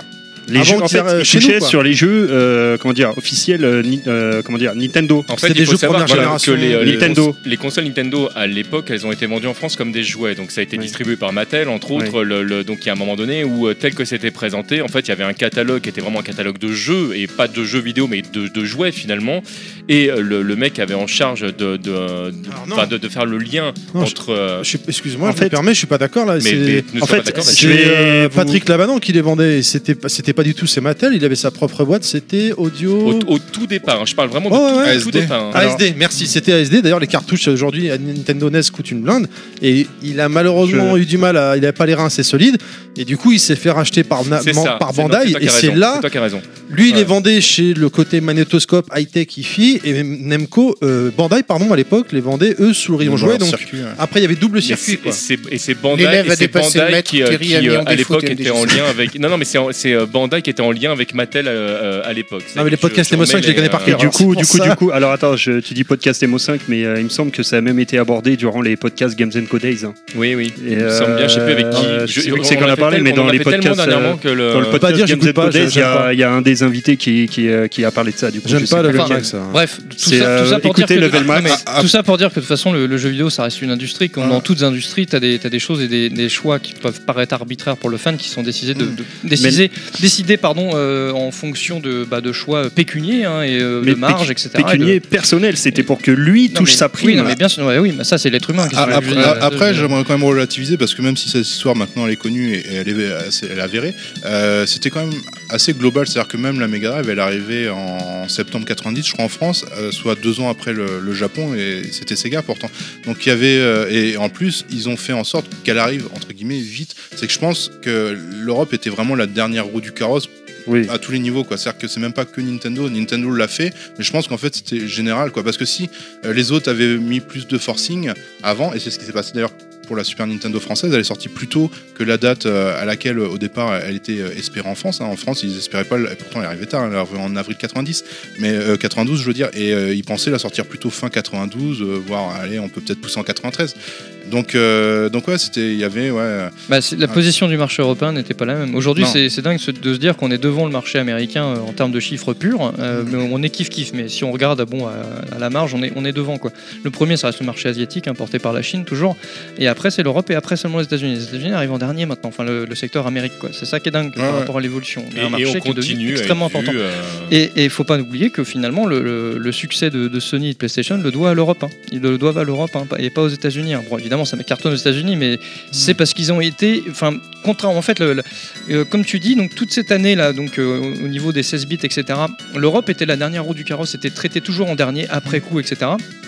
Et Sony, quand ils sont arrivés, ils ont misé sur l'Europe autant que les autres, Hmm. autant que les États-Unis, à, à même, euh, Ouais. à même niveau. Et c'est c'est ce qui a joué en leur faveur et c'est ce qui les a boostés parce que bah, le public euro- européen était vachement ouais, dans, réceptif. dans la communication. Parce qu'on les- était maltraité jusque-là, parce qu'on était en, en dernier pour, pour tout. Et du coup, euh, d'être traité comme ça, de finalement d'avoir accès au jeu aussi, aussi vite, euh, comme, le, le- bah, finalement, comme les territoires américains, bah, ça a porté la marque Sony, la marque PlayStation, elle est en grande partie portée par l'Europe. Ouais, c'est que puis- t'étais un sale traite parce qu'à l'époque c'était un vrai Nintendo t'avait dit attendez parce que. Bientôt il y aura, il y aura la, la- Si tu la veux, nouvelle si- Nintendo si qui tu- va sortir. Ouais, euh, ouais, Rigole pas si, euh, s'il y a une 32 bits sous le Ah ouais. sapin, euh, Tu- parce tu- que c'est Ouais. peut-être la tienne. Ah c'est vrai que la, la guerre des consoles à l'époque, la guerre marketing Ouais, plutôt, elle était, elle était, et- enfin, elle était énorme. Ah, c'est pas que des- marketing, hein, c'est vrai que Oui, non, évidemment, à tout euh, niveau, mais au niveau marketing, on a, eu- on a eu quand même des, Ouais. Des, partis pris Ah, qui étaient uniques. hein. Ah, on, ça. on- on repense aux campagnes de pub de l'époque, euh, de, que ce soit de, de chez PlayStation, même le Sega, comité etc. Anti-PlayStation. ouais, enfin, ils avaient fait des C'était trucs génial ça. Maître Sega. ou, quoi. euh, C'était génial, quoi. David Lynch qui, euh, qui se met à faire de la Ouais, pub. là, enfin, bon, là, c'est, là, euh, parti en couille à ce moment-là. Mais euh, juste avant, tu vois, ah, moi je suis un fan de avant Lynch, le- je m'en fous. hein, Mais... avant les 128 bits, tu vois, les 32 bits, etc. Et euh, c'est, ils, ils avaient fait des trucs excellents. Même au Japon, ils, avec euh, euh, Segata Sanjuro, enfin, c'était complètement barré, c'était génial. Enfin voilà, ils, ils avaient, ils étaient partis dans des trucs. Ils avaient ouvert les, ils avaient ouvert les vannes, quoi. C'était vraiment énorme. Non, mais c'est vrai que euh, Sony là-dessus a, joué un bon coup parce que de toute façon c'est le calendrier qui joue et eux ils ont compris qu'ils prenaient un an d'avance voire plus parce que Nintendo était en retard et tout ça donc euh, ils ont extrêmement bien joué ils ont noué des bons partenariats euh, ils ont été euh, ils ont été intelligents sur ce Ah, puis surtout, c'est que Sony, c'était une marque qui était déjà très bien Oui. implantée en Europe. Ouais. Ils avaient des usines en Europe, hein, Mhm. faut pas l'oublier, hein, notamment en France, etc., du côté alsacien. Et, euh, et donc du coup, bah, ils, ils avaient, ils avaient ce- ce- cet avantage Mhm. sur la concurrence qui c'était- traitait l'Europe. C'était euh, une en marque en plus qui était euh, qui était aimée euh, en Europe aussi qui, euh, jou- qui jouissait d'une bonne image, Ouais, effectivement. Les ouais. Walkman Et- se vendaient très très Ouais. bien chez nous par exemple. Ah bah euh, ça, ça a été un, ça a été un vrai fer de lance pour, Walkman. pour la marque. hein. Mhm. La marque Sony en elle-même, le Walkman, ça a été, a été porté par ce truc-là. Clairement. après il y a eu les écrans Trin- Trinitron et Oui, ouais, oui, c'est oui. les- vraiment les trucs mais Ah, et, les pubs de l'époque. et donc euh, et donc pour revenir euh, parce que je sens qu'après Thierry va me- il va me ramener au Non, non, il, joue sur Thierry. Non, excusez-moi, je, il, est- sur YouPorn, t'inquiète, s'occupe. Non, Comme il a chaud, il se dit bon. euh, Ah, Thierry il transpire pas parce qu'il a chaud, hein, il transpire parce qu'il est en train de regarder des trucs Ah, années Pourquoi, 90 Jacques- il pourquoi regarde, Jackie et Je Michel prenais donc, je disais des photos, Tabata une photo pour Twitter. Non, c'est- on, est vraiment dans les années C'est à l'ancienne 90, là, ouais, ça. ouais, ouais. Eh ben, on reste dans la thématique. Hein. Remarque, le mois dernier, c'était Roberto Malone, donc bon, c'est Ah, côté, côté féminin Ah maintenant. là. Je suis Euh, l'école Ça explique le tas de mouchoirs euh, usagés là-bas. euh. D'ailleurs, j'ai plus de sopalin.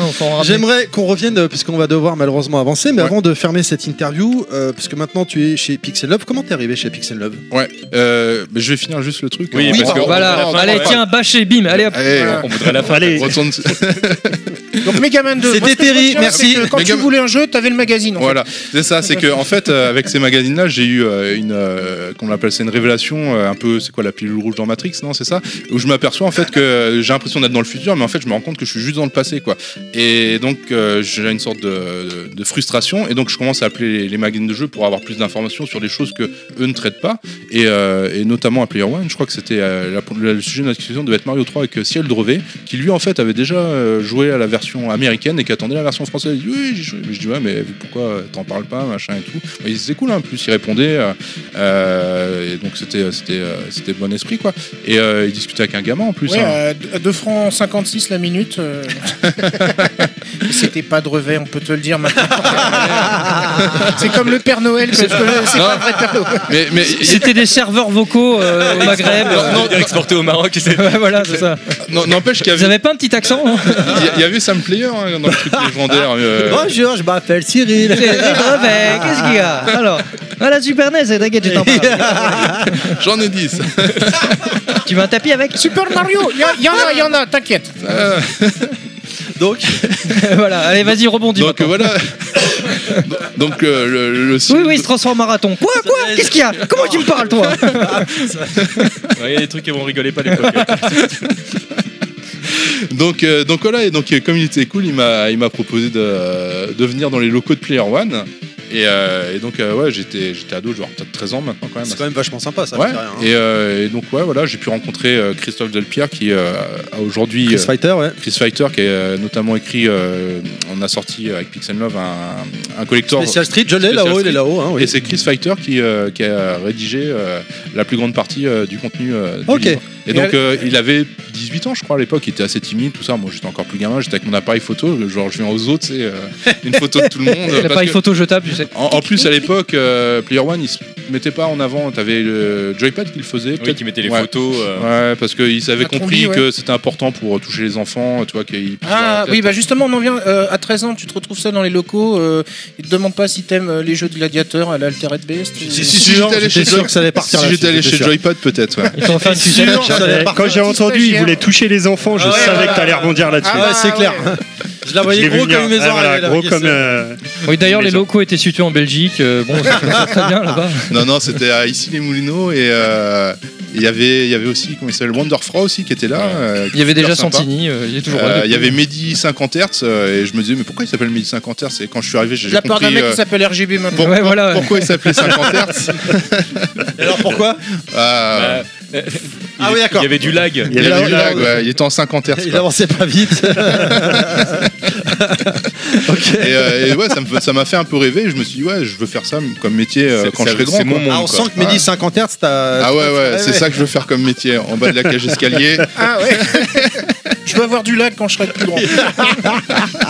Le hippie je veux être en gaming. 40 Hz en fait le 50 Hz c'est bien on vous a menti sur le 60 Hz C'est l'étape d'après. Et, et- et donc, en fait, il a, il t'a appris à rouler ta bosse alors. Bah, bah, allez, pour l'anecdote, pour pour l'anecdote, il m'a- je me souviens, j'étais venu avec un pote et il me dit ouais, vous faites quoi pendant la récré? Bah, on dit ouais, on parle de jeux vidéo, on lit les magazines et tout ça. Et il dit ouais, ouais, mais vous fumez pas des. euh, avec sa drogue. Tu, tu, tu, tu leur vends ça, après, si on partage l'argent. euh, C'était le seul mec où il parlait mais si pas jamais de- la police elle te demande, c'est pas moi. hein. Vas-y, tiens, tu prends ça juste avant de jouer, tu verras, il y aura plus de couleurs et tout, c'est encore plus beau le jeu. Ah d'accord, ça met un filtre. hein. C'était un des rares où il parlait pas d'un article en nombre de pages, mais en nombre de feuilles. euh, N'importe quoi. ah, il faisait des trois feuilles, euh, des trois feuilles. ouais, Non, mais non, rentre c'est pas des- dedans, c'est fini, sinon on est mort Là, là. tu vas voir, c'est un magazine recyclable. Une fois que tu l'as eu, tu peux le fumer quoi. Ah cool. et C'était des fanzines, quoi, quelque part. Des défonds aussi. Tout à l'heure, des je voulais, défonzines. je voulais parler de- parce que t'as fait un fanzine dans le passé, mais vous êtes parti tout de suite en avant. donc Ah tant pis. ouais ouais le- après moi on va pas trop s'étaler non plus mais c'est vrai que ouais. en fait euh, donc ça m'a donné aussi euh, à cette époque là l'envie de faire un fanzine donc j'ai fait un fanzine c'était un peu à la mode euh, avec machine à écrire tu découpais tes magazines tu les sacrifiais euh, pour coller les photos tu marquais tes Qui s'appelait Euh, ah, il y avait un peu de joypad, celui-là ça me dérangeait moins, il y a beaucoup de photos et peu de texte donc. euh, Non, mais qu'ils appelaient comment le fanzine Ah, le fanzine, alors il s'appelait euh, Power Game. Alors, euh, pas super euh, original, mais je pense qu'en fait c'était en 90, je crois. Euh, c'est parce qu'il y a une Nintendo Power, donc le Power m'avait marqué, puis Game, parce que voilà, j'étais anglophone, tu vois. La magie j'ai du Power Glove encore euh, qui traîne. Donc, ouais, on avait appelé ça euh, Power Game, ouais. Et, euh, après, je sais pas si je vais aller plus dans les détails, mais en fait, euh, j'étais à fond là-dedans. Euh, on le vendait euh, genre dans le jouet club d'à côté de chez moi. Et, un jour, j'ai vu une, une annonce euh, dans le journal, euh, qui, enfin, une, pas une annonce, mais une information dans le journal, comme quoi la jeunesse et sports euh, distribuait des subventions pour les jeunes de 16 à, non, de, de 12 à 25 ans, je crois, ou 12 à 16 ans, je sais plus, pour monter des projets. Et ils y marquaient, ouais, vous pouvez, c'est des, bourses qui peuvent aller jusqu'à 30 000 francs. Et moi, j'ai fait, waouh, 30 000 francs, quoi. Mais moi, j'ai un projet, c'est faire un fanzine. et, et 30 000 francs, euh, j'ai un projet, c'est euh, c'est acheter euh, toutes les consoles, quoi. Donc, euh, 30 000 francs, on peut dire que c'est 4 500 euros. Hein, c'est ça. 100 000 euros à peu près, 5 000. Bah, avec le taux de. Ouais, Ouais, non, avec le taux de change, c'est même plus que ça, du coup. Je trouve que vous n'avez pas percuté, mais ah, t'as 13 ans, t'as le projet. de- Moi, mon projet, c'est Ah d'avoir non, toutes les 450, consoles. C'est énorme quand même quand on y pense à l'époque. 450, Sans, sans déconner. ouais, Enfin, moi, je trouve ça fantastique. C'est quoi. c'est 450, pas 4500, juste non plus. là. Si, Euh, 30 Non, 000 quatre- francs. Ouais, 4 Ah, 700 non, à peu près. Oh là Si, oui, non, t'as raison, ça serait 4500, 3 Ouais, 000. ça- ouais, on va Mais dire- avec le ramené, c'est 6-7 000 euros d'aujourd'hui, Ouais, quoi. je hein, pense, ouais, grosso 6 modo, 7 hein. 000 euros, tu vois. Donc, t'imagines, euh, moi, euh, ça y est, j'y avais cru, quoi. Oui, mais ap- après, on t'a pas parlé du fisc, justement. Euh, à l'URSSAF. euh, tu vends ça sous le manteau, euh, bon, bah. Ah, ouais, Ah, c'est- mais du coup, ouais. avec du cash à l'époque. Et alors, du coup, oui. Et alors, du coup, t'as fait quoi avec ces 30 000 francs? Non, j'ai Donc, eu acheté des t'as réussi à les bonbons. avoir. Il avait J'ai- 13 ans, je te rappelle. J'ai- J'avais 13 000 francs et euh, non 13 ans je veux dire. C'est déjà Et, pas mal. euh, et euh, donc je suis allé euh, faire monter le dossier. euh, j'étais super convaincant, je pense, euh, parce que j'étais convaincu. Et euh, j'avais fait un business plan, j'avais marqué tout ce que j'allais acheter, ce que j'allais faire avec l'argent, tout ça. Ils m'ont dit ah ouais mais moi j'avais demandé le top, toi 30 000 francs. J'ai dit ouais bon on va, on va demander le, le maximum quoi. Ils m'ont dit ah ça va être difficile, il faut quand même faire des restrictions et machin. Donc après j'ai monté un autre truc avec euh, pour 20 000 francs je crois. Et euh, ils se disent ouais on vous recontractera tout ça. Deux mois passent, pas de nouvelles. Je dis bon bah c'est mort quoi. Et puis après j'étais Tu en les vacances. rappelles en disant Vous savez qui je suis ou pas Et non, non, et le, le truc drôle, c'est qu'en fait, je suis en vacances chez mes grands-parents et il y a mon père qui m'appelle. Il me dit Ouais, je viens de recevoir euh, 20 000 francs sur, euh, sur mon compte en banque. euh, euh, Est-ce que c'est un lien avec ton truc? J'ai bah, tout claqué avec ta mère, mais bon. On est parti au Caraïbes. On, est- hein. on est- on là, je t'appelle du Club Med, là, là, on est bien, et tout. Merci, hein, merci, Et, mon et je t'ai acheté, je t'ai acheté le Super Mario Bros 3 que tu voulais pas. Merci, fiston. Il en apporte, t'as pas d'adaptateur, tu te démerdes. Je t'ai acheté la Solus de chez Player One. hein, de- Donc, euh, donc euh, bon, bah, moi, j'avais gagné au loto, entre guillemets, quoi. Ouais, et, bah. euh, et donc, ouais, je- bah, j'achète euh, effectivement ce à quoi je me- j'avais dit, les consoles, plus l'ordinateur, un PC 486 avec un scanner. Euh, le- C'était le scanner à la main, c'est-à-dire que tu, tu comme, Ouais, une- ouais. comme un phare passé, tu vois, tu étais là, Mhm. tu mettais 20 secondes pour scanner une photo, tu vois, pour pas découper les magazines. Et, euh, et la réalité, c'est que chez moi, c'était devenu une salle de jeu. Tous ceux avec qui je devais faire le fanzine, en fait, on passait les mercredis après-midi et samedi après-midi à jouer. Et on écrivait peut-être une page euh, par semaine, tu vois. Donc euh, on a dû très faire. productif, quoi. Donc, euh, on peut dire que c'est du détournement d'argent public, finalement, euh, ce qui s'est passé. Il y a prescription Eh, bien, C'est ça que j'allais poser. Aujourd'hui, monsieur le maire. Et je te rappelle que t'as Monsieur Fils qui est à côté de toi, donc fais Ah, gaffe. hein. bon. On va appeler une amende pour savoir si c'est. On me dit que monsieur Emmanuel Macron va pas tarder à arriver. Ah. Ouais, il a- Est-ce que lui, il est Sega ou Nintendo Est-ce qu'il est Mega Drive ou Super Nintendo Parce Je a crois connu qu'il ça, est je pas très très jeu vidéo apparemment. Ah ouais, tu ça a crois, pas l'air d'être. euh, Non, Philippe on a Dubois, pas c'est beaucoup ce qu'il d'hommes avait l'air de dire. politiques. Par euh, contre, il est très très rétro. hein. Oui, il est très rétro. Ouais, Ah, c'est- Surtout dans les nanars. Enfin bon, c'est Ah, bah, euh, Peut-être que Oh, tu vas avoir Brigitte, des elle gros connu, problèmes, toi. euh, L'Atari 2600, euh, faudrait lui demander. hein. Ouais, Sa ouais. femme, euh, peut-être même euh, Pong. Bah ouais. arcade. Ah, elle a dû jouer même sur oscilloscope, elle, à mon avis. Moi, je pense qu'on a un président de la République plus jeune que moi. Ah ouais, Allez, on peut passer à autre chose, s'il vous plaît. Bon, donc, euh, donc voilà, donc j'avais déjà ce projet-là, puis après effectivement, euh, je suis allé au Japon parce que j'étais fan euh, toujours de, de jeux vidéo japonais. J'ai vite compris que les jeux que je kiffais étaient japonais. Euh, Il y avait Console Plus qui avait sorti un numéro où dedans il y avait les hiragana et katakana Ah pour ouais, apprendre le japonais. génial, Euh, bon, on n'apprenait pas grand-chose avec, mais ça. euh, Non, non, mais, mais c'est- ça, ça faisait ouais. rêver. Enfin, moi, je me tu pouvais souviens- lire le nom d'un personnage, tu vois, et t'étais tout fier devant les copains, tu vois, de dire ouais, il s'appelle, euh, je sais pas, euh, Yamamoto, tu vois. et- Alors qu'en fait, pas du tout, parce que ça se prononce pas comme ça. C'est ma Ouais. merde. Et, euh, et donc ouais, après bah, je suis, euh, bah, après ouais, voilà, on fait l'histoire, Game Fan, et puis, euh, puis après bah, Pix arrive and à- Love. À, Pix and Love, voilà. Ok, donc comment t'as atterri à Pixel Love? Alors donc, euh, viens ouais, euh, tout, tout raconter, t'as pas écouté ou quoi? Donc, il voulait te le 20 000 dire. balles, Pixel Love. donc euh, j'ai revendu les consoles euh, et j'ai récupéré euh, 30 000 euros parce que le rétro gaming a augmenté. non, non. Après, voilà, c'est bah, comme on disait, GameFan a malheureusement eu le destin qu'il qu'il a eu. Euh, enfin, malheureusement, je, c'est aussi une chance quelque part aussi, je pense. Et, euh, et donc voilà, avec Flo, on avait ce projet-là. Euh, moi, j'étais déjà dans d'autres projets. Euh, donc j'étais au Japon euh, pas mal la moitié de l'année. Euh, donc lui, il a avancé sur le projet. et, et puis euh, finalement, il a, il a lancé le projet sans moi. je reviens de Japon, ouais, ouais, ouais, enfin bon. Et, euh, et donc euh, au final, après, ben, il a vu que la- Flo, quoi. voilà. Tu le reconnais bien là. il, il a vu que la vie de, comment on appelle ça, d'entrepreneuriat avec des associés, tout ça, c'était peut-être pas trop son délire. Il avait d'autres projets éditoriaux euh, qui pas, qui collaient pas forcément avec euh, Pix and Love, euh, des trucs euh, plus personnels. Euh, et donc, euh, il a émis le souhait de partir, euh, et ça a été là où on m'a proposé finalement de, de rejoindre l'aventure. euh, Il a monté au Macbook. euh, voilà, c'est ça. Il a fait les bouquins, euh, les sans sushi, euh, euh, qu'on s'appelle euh, le framponnet. euh, tu Ouais, c'est génial ça Ah d'ailleurs. Donc euh, ça, c'est des choses qu'à l'époque Pix and Love euh, avait pas du tout en tête de, de faire. Donc euh, et on peut comprendre hein, d'ailleurs. hein, c'était les débuts de Pix, il est parti assez rapidement. Euh, donc euh, voilà, c'était c'était ce moment-là. Donc on- c'était à la période de la de la Bible euh, Putain, je viens de tilter en fait. Là, je me Ah. suis dit, les framponnais, ça parle de chevaux ou tu sais, enfin, j'étais Oh, en j'étais putain, la délire vache. comme ça quoi. Bon, ok. Alors, euh, d'accord. Continuons. Ça parle de chevaux, mais d'avant 2002. Ah d'accord. Là, ils vont faire la réédition Les Europonais. Mais, euh, mais voilà, donc ouais, Pix and Love avait la, la, la- qu'on appelle ça la- un peu le- la même âme que le- que GameFan, enfin Retro Game surtout, de, transmettre l'histoire du jeu vidéo, de présenter les gens qui ont fait le jeu vidéo euh, et aussi toute la culture qu'il y a autour du jeu vidéo sans rentrer dans le côté un peu trop intellectuel euh, parce, que, parce que nous on était passionnés, on voulait aussi transmettre la passion mais de façon plus rigoureuse euh, et en essayant de rencontrer les gens en fait euh, qui ont, fait les jeux, qui nous ont fait rêver. Pour nous, euh, rencontrer euh, un Takahashi Meijin, c'était peut-être pour certains comme rencontrer, euh, je sais pas, Steven Spielberg ou, euh, euh, on était, euh, voilà, on était dans, cet état d'esprit-là euh, euh, totalement quoi. Et, moi, j'avais même participé à, à Pix and Love aussi. J'avais fait un article sur Street Fighter dans le numéro 2 ou 3, je crois.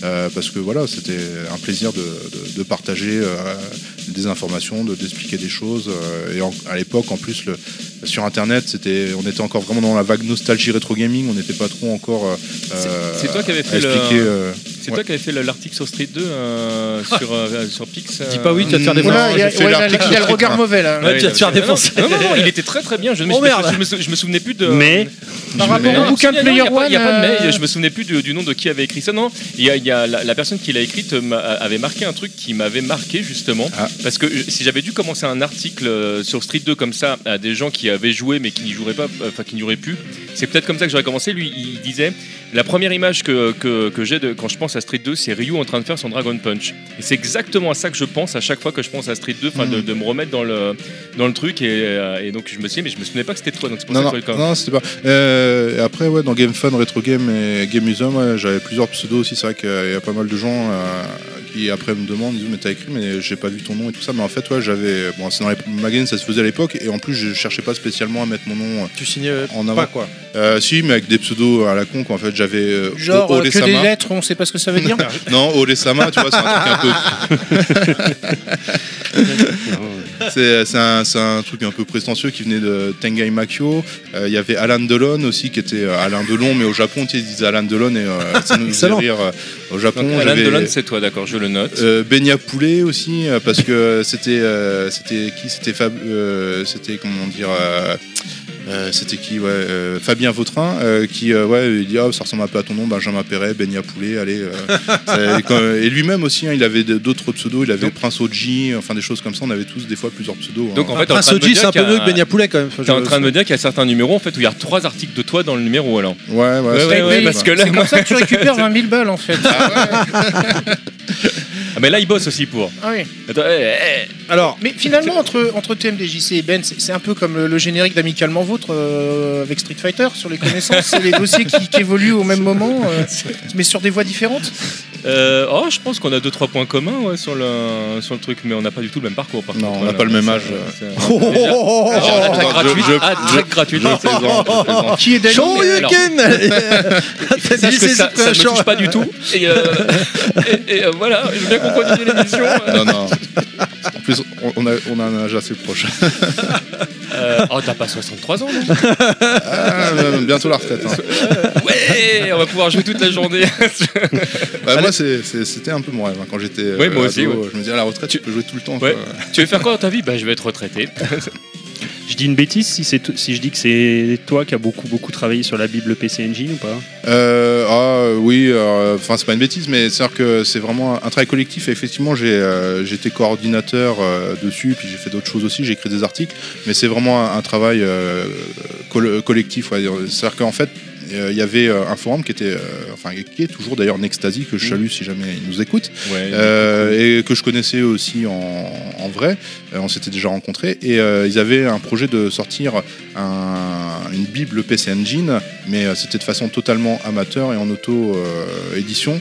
et pour un tirage genre 100 exemplaires. Donc c'était vraiment.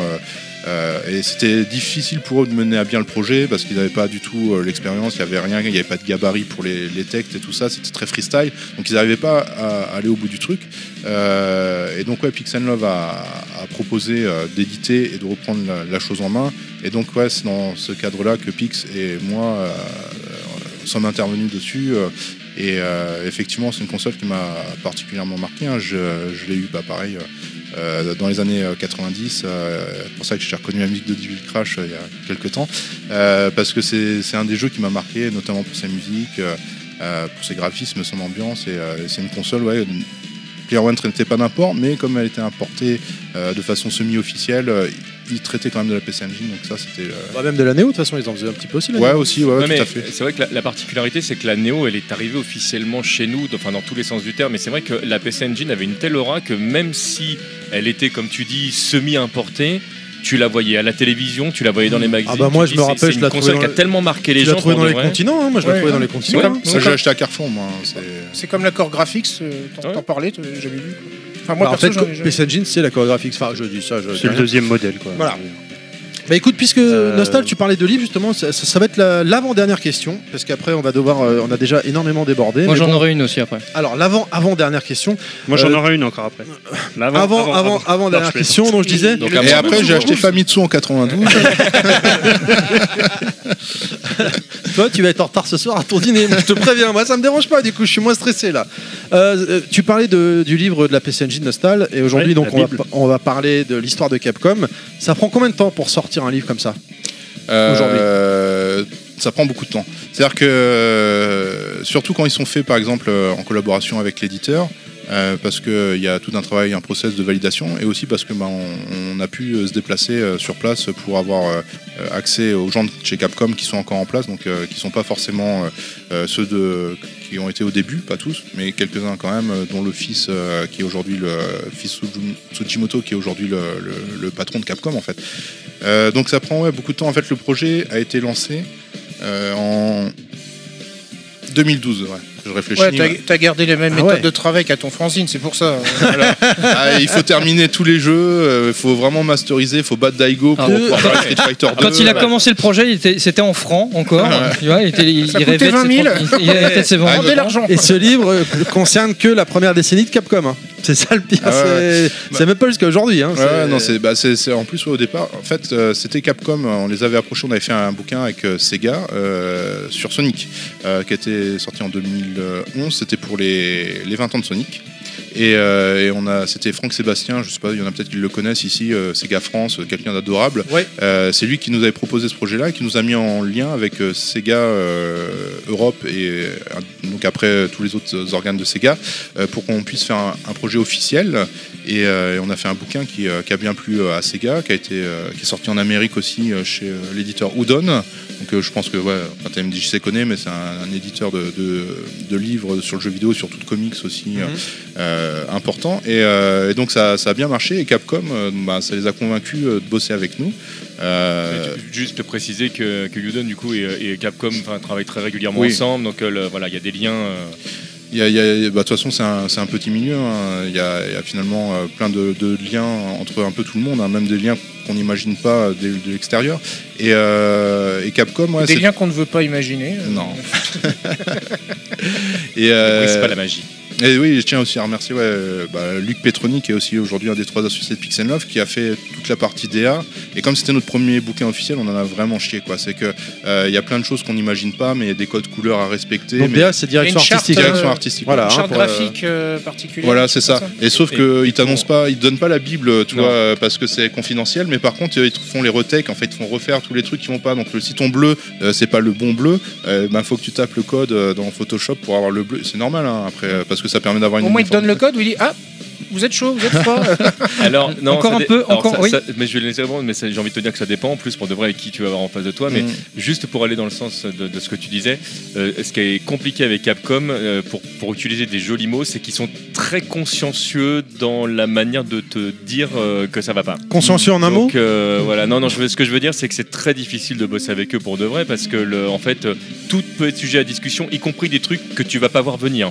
C'est de, de façon générale, c'est la, la- la- la plupart des boîtes japonaises, hein, c'est c'est- c'est assez, com- c'est plus ou moins compliqué. La, hein, la- mais la en taille général, de votre majuscule est un poil Ben, trop grande. ça, euh, peut, ça peut être ça, ça peut être euh, le fait que tu es récupéré, euh, tu as envie de mettre une image par exemple sur, sur ton bouquin, euh, c'est un truc qui est, qui est estampillé Capcom, et puis finalement c'est une image qu'ils ont utilisée sur un jeu qu'ils ont fait en en partenariat avec une autre boîte, et ils vont te dire bah non, celle-là, ça vous pouvez pas l'utiliser, euh, et tu l'as pas vu venir parce que ça a passé euh, trois fois la validation, ils ont rien dit, puis au bout de la quatrième fois ils t'ont dit non, euh, cette image-là elle dégage, enfin ça va être plein de trucs comme ça en fait. Mais du coup, il y a quand même un- encore, un- comment dire, un- une patte de l'auteur dans, dans le bouquin malgré ces restrictions Ah bah de toute façon sur le texte ils interviennent Oui, pas vraiment texte, en fait. hein. Sur le texte ils vont intervenir si tu euh, si tu décides d'appeler euh, un personnage euh, genre euh, Guile tu l'appelles euh, Mathieu ils vont dire non il s'appelle pas Mathieu c'est pas bon et à raison mais sinon non ils vont pas intervenir sur Ah, Bison, il s'appelle. Enfin, Vega s'appelle Bison chez nous. ah ouais, ouais mais même pour ça s'ils non, peuvent mais- intervenir aussi pour que tu respectes par rapport à là où le, Le jeu est sorti. le jeu est sorti. Et, et encore, euh, là aujourd'hui, Capcom ne pourrait très bien plus embêter par rapport à ça parce que Street Fighter appartient à Capcom USA maintenant. Et à Capcom USA, de toute façon, Bison il s'appelle Ah comme oui, chez nous. et en donc, plus, euh, oui, il y a des batailles Mais entre. le- ça, ça aussi, c'est ce qui est compliqué dans la validation des, des bouquins officiels, c'est qu'en plus, euh, bah, il y a- y a, l'Amérique, euh, il y a le, Japon, et des fois, c'est un peu mélangé sur un bouquin comme euh, l'histoire de Capcom. Effectivement, Street Fighter, c'est l'Amérique qui aujourd'hui euh, prend quasiment toutes les décisions sur la partie marketing et tout ça. Donc, donc ça, demande du temps. Et donc, Capcom, nous, on voulait faire des bouquins. Je sais, euh, le- enfin, elle sait mieux que quiconque, euh, sur Street Fighter notamment. Et, euh, et c'était, tu vois, en 2012. Et finalement, ben, c'est plus ou moins sorti euh, dans le collector du jeu pour les 30 ans. Donc on est super content. Mais, mais Capcom, eux, ce qui les intéressait, c'était un bouquin sur leur histoire.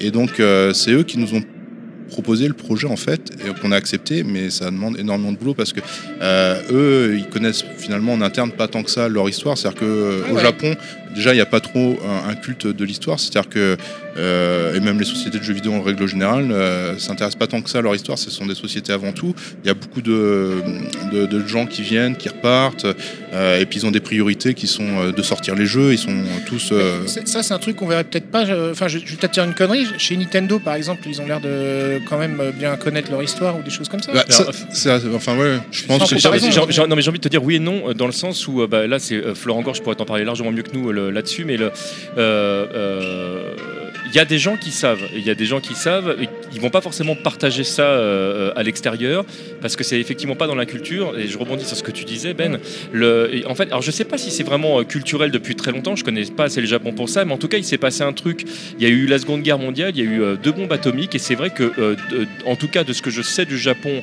depuis cette période là il y a vraiment une volonté de vivre dans le présent, voire de- dans- sous certains aspects dans le On futur. fait table rase qui- ouais. euh, En fait, littéralement. quoi. Une fois que c'est passé, c'est passé. D'ailleurs, on le voit au Japon quand tu as, tu- certains immeubles où. Euh, ça, ça, tu le- peux revenir plus en arrière qu'avant la Seconde Guerre mondiale. Ça vient surtout de la Révolution Meiji. En fait. certain- certainement. C'est pour ça que je dis je avec connais pas, je connais pas assez. euh, Quand, quand ils ont, quand- ils ont décidé de s'occidentaliser en 1868 avec l'ère Meiji, ils ont, ils ont vraiment pris le train en marche finalement de la modernité à l'occidental et c'est resté quelque part en, en- en- comme une couche sous-jacente de la culture japonaise d'aujourd'hui, de toujours essayer de, bah, de, de- de- de suivre le mouvement parce que ils ont pris une claque, hein, parce que quand ils sont sortis de l'ère féodale, euh, c'est comme c'est comme s'ils sont ils étaient sortis d'une bulle temporelle et qu'ils avaient 200 200 Ah bah, ans à rattraper quoi tu c'est- vois. pas- Non mais c'est ça. Et du coup ça les a marqués parce qu'ils avaient un retard par rapport à ça. où je ont ton propos, c'est que euh, à cette époque, alors personne n'y était là-bas, hein, je crois pas, on est, euh, on est personne n'était né. ouais.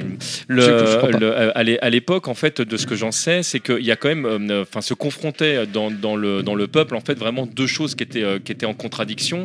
Alors que c'est là, c'est vrai qu'aujourd'hui, dans, le- dans le Japon moderne, même s'il y a ce, ce respect de- du Japon ancestral et de toute l'imagerie qui va autour, euh, il n'y a pas le culte de garder euh, longtemps euh, les objets. Tu vas avoir des otaku, tu vas avoir des gens qui collectionnent, tu vas avoir des. Euh, euh, c'est plus non, tu- non tu c'est plus compliqué mais- que ça. mais, tu as mais- encore tu as toujours ce culte. hein. T'as t'as- t'as- une, une frange, une bonne frange de la population, Oui, mais c'est mais, c'est- mais on est c'est une vraiment. majorité silencieuse, je pense. Mais, mais euh, pas, je- pas, dans, Moi, pas dans- économiquement, pas dans le. Quand tu regardes les- les- la télévision japonaise, quand tu vas regarder dans le. En fait, ils sont tout le temps en train de réinventer le truc. Ils avancent, ils avancent. Et dans euh, la forme peut-être, mais pas forcément dans le fond. moi- Moi, je vais prendre une anecdote. hein, une des- la première fois que j'étais au Japon, c'était en 2009. C'est une parenthèse Il faut et, mettre la euh, musique Non, non, c'est bon.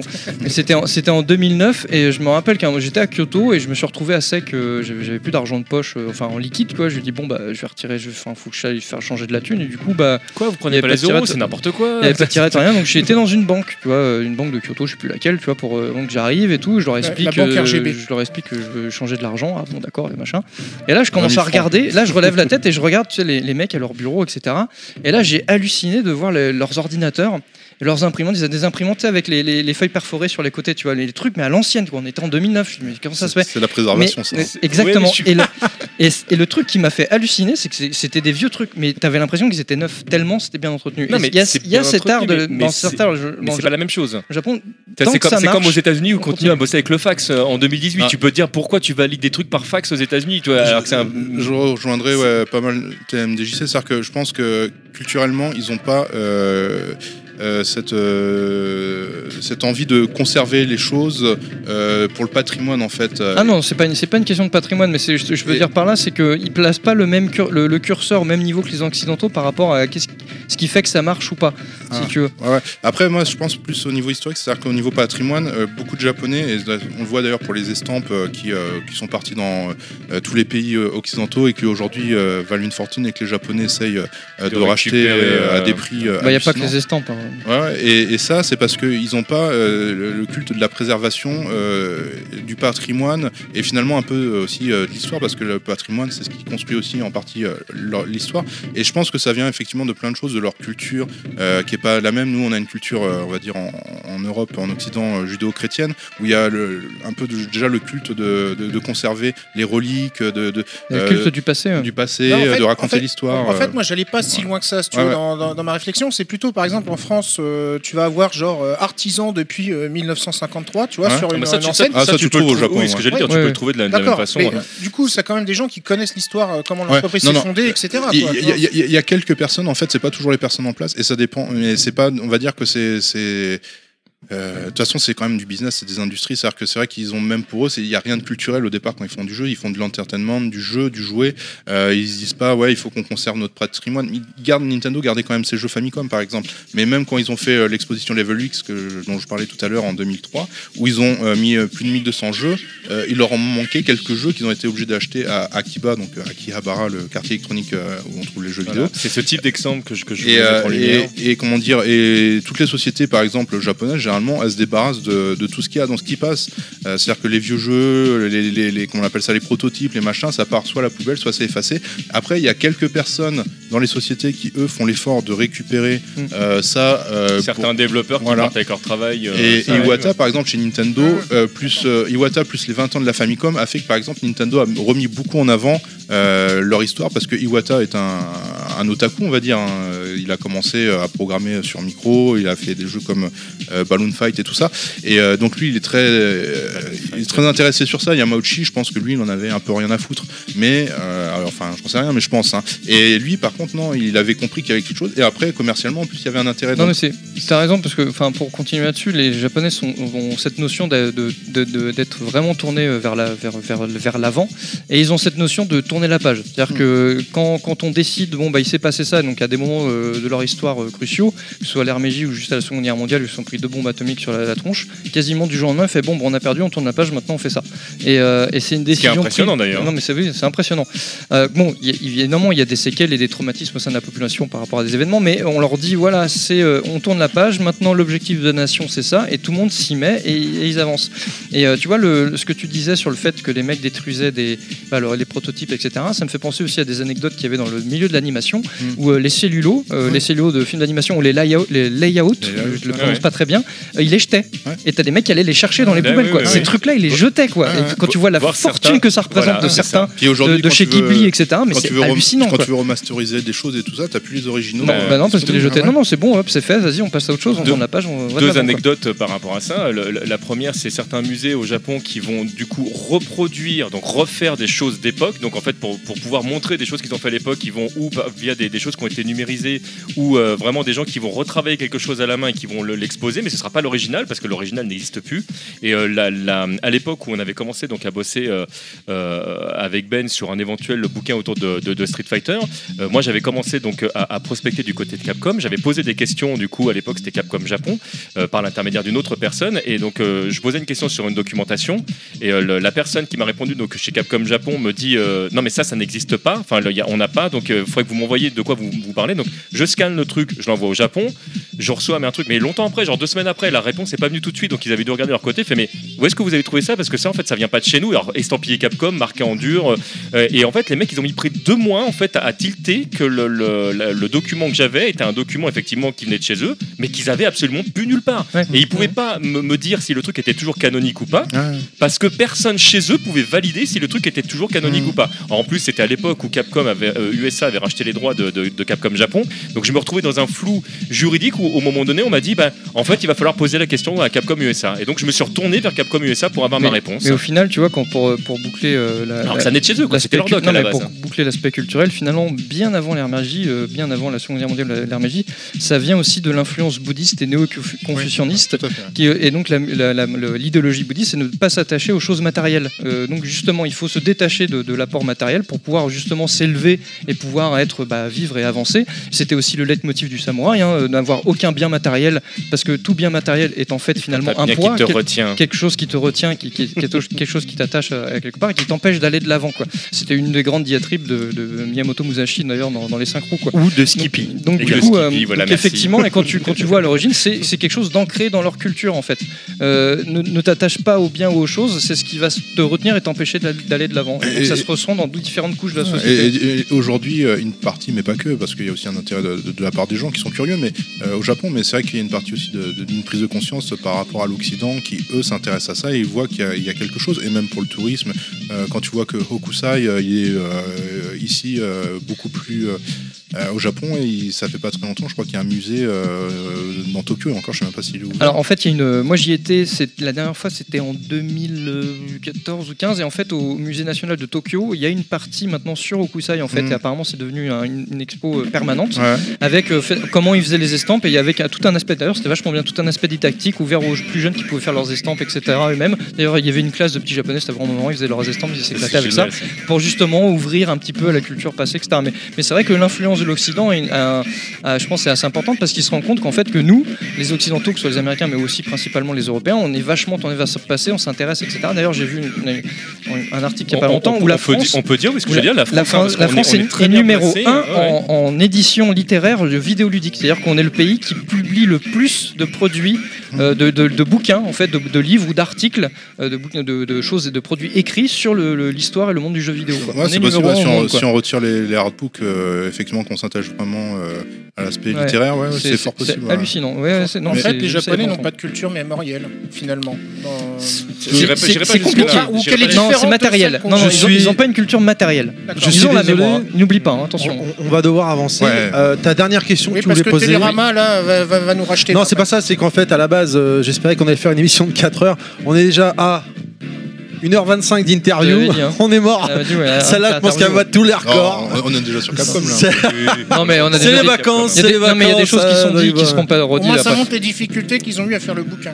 C'est pas fou. Voilà, Non, donc, euh, bah non, mais justement, moi, c'est une question on va, sortir justement complètement de, de tout ça. Donc c'est, on va parler des SNK et Non. Dark 6. Alors, Euh, Petit boobs ou gros boobs Non, euh, voilà, tu, étais, euh, il y, a, on va dire, bah, bah, il y a deux mois, enfin le mois dernier, tu étais au Stunfest. Oui, Euh, on s'est croisés euh, subrepticement parce qu'on s'est pas vu. T'as Ouais. surtout vu Terry discuter avec lui. Ouais, tout à fait. Et, euh, et ben de justement, bah, je voulais, je voulais avoir ton avis sur ce qui passe, ce, que, ce qui se passe autour du Stunfest avec euh, les difficultés qu'il rencontre, etc. Et euh, bah, finalement ta vision des choses et ton avis sur le, le problème que, que rencontre l'événement avec tout ce qu'on a raconté déjà dans le précédent podcast. là. Alors ouais, forcément le Stunfest, c'est, je pense que la plupart des gens qui nous écoute doivent connaître. c'est, c'est un Ouais, S'ils n'ont pas que- compris, j'ai. C'est- c'est qu'il pas nous écouter. Allez-vous-en. Non ouais, en plus c'est quelque chose qui me tient particulièrement à cœur parce que j'ai, j'ai assisté au, au premier Stunfest euh, le, quand c'était dans, la salle des fêtes. Ouais. Donc c'était tout petit, euh, les gens dormaient euh, dans la y avait 12 salle. Il y avait des gens euh, à poil, euh, à partir de minuit, une heure, ils étaient bourrés, enfin voilà quoi, ça faisait la danse de la chenille, euh, voilà. C'était vraiment un truc euh, très euh, level max peut-être dans l'ambiance. est-ce qu'un jour on Ah, le salaud Moi, j'ai- j'ai- Genre, on alors- à poil Est-ce qu'un jour on peut espérer voir ça à Game Co Et oui, bien sûr. Bon. Tu restes, mais parce que la dernière fois, t'es pas resté assez tard. Ah mais c'est terrible. Et ça- et ça s'appellera à partir de minuit, une heure. Voilà. Je veux pas dire, mais les gars, on s'est pris une cartouche là, vous avez personne à calculer. Euh, Ben, il nous a mis une cartouche là, mais bon, Ouais. sous-entend qu'on se balade à poil dans le studio, Non, enfin, c'est non, n'importe quoi. non, non, il mais c'est parce que- photographier mettre ton le tas pantalon, mouchoirs euh. à côté de toi, on dirait un, on dirait un coin d'un vieux célibataire. Non, mais- Je vais prendre une photo, plus, je vais la je- tweeter. Ça, c'est parce que Ben, il, il a pas encore vu le level, euh, comment dire, le bonus stage qu'on lui a préparé à la fin. Ah. Non, non, donc euh, effectivement, ouais, c'est, c'est quelque chose qui. euh, euh, ils, ont été, ils ont été les premiers à, vraiment. Enfin, les premiers. ils, ont, ils sont vraiment investis là-dedans et le, truc a grossi. On, bah, TMDC il a, aussi rejoint rapidement le, Stunfest, peut-être, peut-être déjà dès le troisième. euh, Ah, pas le troisième, je suis arrivé en fait la, la dernière année du parking. ouais. Donc c'était, je sais Ah pas, oui. on était en. euh, je relati- moi je suis arrivé relativement tard moi. Et, euh, T'as et- attendu- T'as attendu que les gens soient arrêtent d'être nuls le soir? Non, je, je- j'ai découvert le Stunfest parce que moi je connaissais pas du tout grâce à Nathan euh, au tout tout début de, de Bas Gros Point où, euh, où il m'a dit est-ce que tu viens cette année au Stunfest? Je lui ai dit mais c'est quoi le Stunfest? Et il m'a fait ah bah viens je t'emmène. Et, euh, et donc je suis arrivé là, c'était la dernière année du parking. Ensuite il y a eu euh, c'était le alors, quand on était à l'extérieur euh, euh, du. euh, Ça a eu qu'une année sur ça, Ouais, ouais, et puis bah après ça a été le, Le gymnase. le gymnase euh, et puis bah après c'était Liberté. Donc euh, ouais, c'est, c'est un, un phénomène, euh, enfin c'est un événement culturel qui a, qui a pris de l'importance, euh, Ah, qui a. Attention, c'est pas un événement culturel pour tout le monde. Ah oui, ouais, visiblement. ouais, c'est. Pas pour On en l'État. reparlera, c'est- visiblement. ça fait débat. hein. Il va- falloir certainement. Ouais, euh, parce qu'ils ont dit, il y a déjà Non, un a, type y a qui pas nous a débat. hein. piqué Il y a 20 ceux 000 qui savent balles. et ceux qui savent pas. Le problème, c'est que ceux qui savent pas, c'est ceux qui sont pla- placés pour faire, euh, la pluie et le beau temps. C'est le gros problème. Donc, ouais, euh, euh, moi je connais euh, surtout Emmerich euh, qui, euh, qui est un des, un des porteurs de- du Stunfest, mais il n'est pas le seul, hein, c'est il y a énormément de gens, des centaines même. Bah, euh. Emmerich, en fait, il est des deux côtés du tableau, quoi, parce qu'il est effectivement en arrière-scène, entre autres avec Thomas et tous les autres, mais, le, mais il est en avant-scène, c'est parce qu'il fait beaucoup la communication, Mm. effectivement, vers l'extérieur. Et, et c'est vrai que c'est- c'est c'est- c'est triste. Euh, la situation parce que parce que c'est c'est- ils n'ont pas fait de, de compromis sur euh, sur la ligne euh, du, du Stunfest. C'est à dire que il y a plein d'autres salons qui ont commencé un peu comme ça et qui à la fin deviennent des mini Japan Expo. Lui il a toujours refusé d'aller dans cette direction là lui et puis les autres hein. En direction commerciale. voilà direction commerciale de, de, de faire un stand de foire quoi. Et, et donc ouais et là ça a toujours ils ont toujours réussi à passer une extrémiste après c'est une association qui est derrière donc il n'y avait pas de- d'enjeu de lucratif mais c'est vrai que là ouais euh, bah ouais c'est le show c'est compliqué alors après mon point de vue c'est difficile c'est à dire que il y a eu plein de choses que on le sait qui ont fait que l'événement euh, a pas très bien marché euh, cette année Extérieur au Extérieur au ouais. voilà. donc, propre au Stunfest, je pense que peut-être l'arrêt d'un an, ça a pu euh, jouer un peu, mais c'est encore c'est subjectif ça. Mais par contre, le fait que les grèves, euh, la gare, La gare fermée, euh, surtout, la gare travaux. fermée, ouais, les travaux, euh, et le fait qu'il y ait plein d'événements aussi culturels qui ont émergé dans les quatre coins de la France. Il y a plein de choses qui Mais- font même, que. même- pas seulement aux quatre coins de la France, hein, c'est-à-dire qu'à Rennes même, il y avait combien on en avait compté au total? Je sais plus, c'était- c'était 5 ou 6 événements importants, Ouais. euh, pas des, des petits trucs, quoi, dont un événement de rétro gaming qui était, qui était pas loin. Et là, on se dit, il y a un truc qui. Ah oui, là, c'est euh, complètement Ah ouais, con, ouais, ouais, il y, a un- il y a un euh, truc qui est- il y a- il y a Bah, un c'est loupé, complètement con, je pas forcément. Je veux dire, Non, mais je chacun veux veut dire- tirer son épingle Non, du jeu, parce- quoi. Oui, non, mais. Ah, mais tu fais le- pas au même moment quoi. quoi. C'était Au même Voilà, moment que le parce- Stun. Ah, c'était au même moment Oui, que le oui, stun, c'était le- le durant le même week-end. Ah oui, c'est ça. Ah pardon, j'avais pas Non, capté. non, là, je- je- les, Là, c'est les- entre les événements dont je parlais, ils c'était sont- c'était ouais. au même moment. Ah ouais, non. T'avais avais un, un événement euh, musical, donc c'était du hard rock. Il y avait un truc. Enfin, donc t'avais tes. euh, Ah oui, non, mais c'était pas que du- c'était pas du forcément oui, oui. les Non, non, mais événements je, jeux par- vidéo. je parlais qu'en parallèle, tu avais en plus un événement Parce qui que était nous- du rétro gaming. Nous, il y a deux ans, euh, c'était notre première fois avec Clad quand on y avait été, et il y avait un événement. En plus, c'était juste devant le Stunfest, hein, rappelez-vous. Euh, c'était des mecs qui faisaient du du du du, du BMX. skateboard, du BMX, du roller, Ça, c'est- sur ça, les limite un sur les pipe, pardon, des choses comme Ça, ça. ça, c'est limite un plus parce que Euh, c'est les gens peuvent, peuvent passer de l'un à l'autre. voilà. Ouais, voilà, c'était quasiment au même endroit donc. euh, Ah bah un problème. c'était collé donc. euh, S'il y ah a oui. un autre salon rétro gaming au même moment, là, ils sont pas des- Ouais, là par contre, euh, c'est dommage. Puis, là. puis il y a le tarif aussi. Ça c'est que, typiquement euh, français. hein. le- Il y a le le tarif, et, euh, c'était quand même 25 euros euh, l'entrée pour ceux qui arrivaient euh, sur place. Euh, donc, sachant qu'il y a des problèmes euh, Pour la journée. euh, ouais, pour la journée. Sachant qu'il y a des problèmes en plus euh, pour euh, les transports et tout ça, euh, personne euh, va acheter des billets en avance en se disant que ça se trouve il va pas pouvoir y aller donc ce qui fait que euh, déjà une partie de gens se disent c'est 25 euros les familles à 25 euros parce que c'est quand même aussi un, endroit qui peut être familial. C'est à dire que les parents ils peuvent y aller pour montrer les jeux auxquels ils jouaient quand ils étaient enfants. Et puis il y a plein d'autres choses qui se passent qui sont très sympas des conférences tout ça. Et euh, là ouais tu arrives en famille euh, voilà tu as 75 euros 100 euros euh, à sortir euh, pour la journée. Mais bon si tu passes que deux heures euh, c'est le même tarif. Donc euh, il y a pas mal de choses qui ont fait que ça n'a pas fonctionné. Et, euh, et moi j'espère que ça va qu'ils vont réussir à, À à- rebondir, ouais. Mais la difficulté, effectivement, c'est d'avoir un soutien, euh, je pense, euh, de la part euh, de, de, qu'on appelle ça, de, de Rennes, en fait. Parce que Mais bien Des plus pouvoirs important publics. que ce ouais, qui est en les train de pouvoirs publics, place, ouais, euh. bien Ouais. plus important, qu'ils arrivent à, à reconnaître sa, sa juste Ou valeur. alors c'est Et- retour au parking et on commence à zéro. bah, le problème, en Non, fait, mais- c'est que le retour au parking, c'est que tu as déjà plein de choses qui sont mises en place. C'est-à-dire que déjà, tu serais obligé de faire une sélection de qui vient, qui vient pas. C'est-à-dire, ah ouais, non, vous, euh, la musique, euh, machin, non, plus de concert. Ou vous, euh, la partie indé, euh, ben. euh, Ah oui, mais il faut voir ce qui coûte euh, par rapport Mais à ce qu'on peut faire. quand, tu parles partie parking, c'était vraiment exclu jeu de combat quoi à l'époque. Alors non, Ouais, il y avait, il y a- il y a- t'avais déjà, t'avais déjà du super play, Du t'avais, shoot, t'avais euh, déjà du shoot. Ouais, euh, non, le- mais c'était Après, mais Mm. parce que je sais que quand on avait reçu KX, il nous disait justement l'époque party, par- euh, parking, pardon, l'époque underground. Ah, il y a eu plusieurs Euh, phases sur le parking. Non, mais plus, quoi. Non, non, mais t'avais, t'avais, t'avais déjà, t'avais déjà d'autres choses que Avec je le peignoir avec du il y avait non, déjà la galette saucisse. Enfin, ce qu'il disait aussi, c'est qu'entre les, les, le- premiers euh, événements au parking et les derniers, il y avait déjà, ça a évolué déjà. Il y avait déjà en termes de contenu, quoi. Mm. Mais c'est vrai que c'était plus peut-être plus centré sur le gaming. Le gaming, tu joues quoi, plutôt que la présentation ou la culture gaming, Mm. Oui, comme oui, c'était oui, le voilà. cas. Mais pour de, pour de vrai, le jeu de combat etc. tout seul, c'est- pas arrivé beaucoup au Stunfest. hein. Non, non, mais quand je dis le gaming, c'est tout le gaming, c'est le jeu de shoot, etc., Il y a, eu, on appelle ça, au, euh, au gymnase, déjà, c'est là où commence à y avoir des conférences euh, euh, sur le jeu vidéo. C'est là euh, il commence à y avoir des vrais concerts. Il y en a eu un concert dans, le, garage, mais enfin voilà, quoi, c'est pas du tout adapté pour. En plus, ça a apporté des gens de l'extérieur qui n'étaient pas non plus liés aux jeux vidéo. Donc c'était, ouais, c'est impossible, je pense, pour eux de revenir. Et puis c'est. C'est compliqué, et c'est même pas sûr qu'ils aient le même succès qu'à l'époque en plus. euh, Non, puis on peut le dire cette année, s'ils ont eu du mal financièrement, c'est parce que les conférenciers ont pris tout l'argent. C'est vrai, tout à fait. ouais, Rends l'argent 20 000 francs, 20 000 francs, c'est 20 000, 20 Ouais, 000 surtout francs un en qui passent de main en particulier main. d'ailleurs, son nom commence par un T, finit par un C.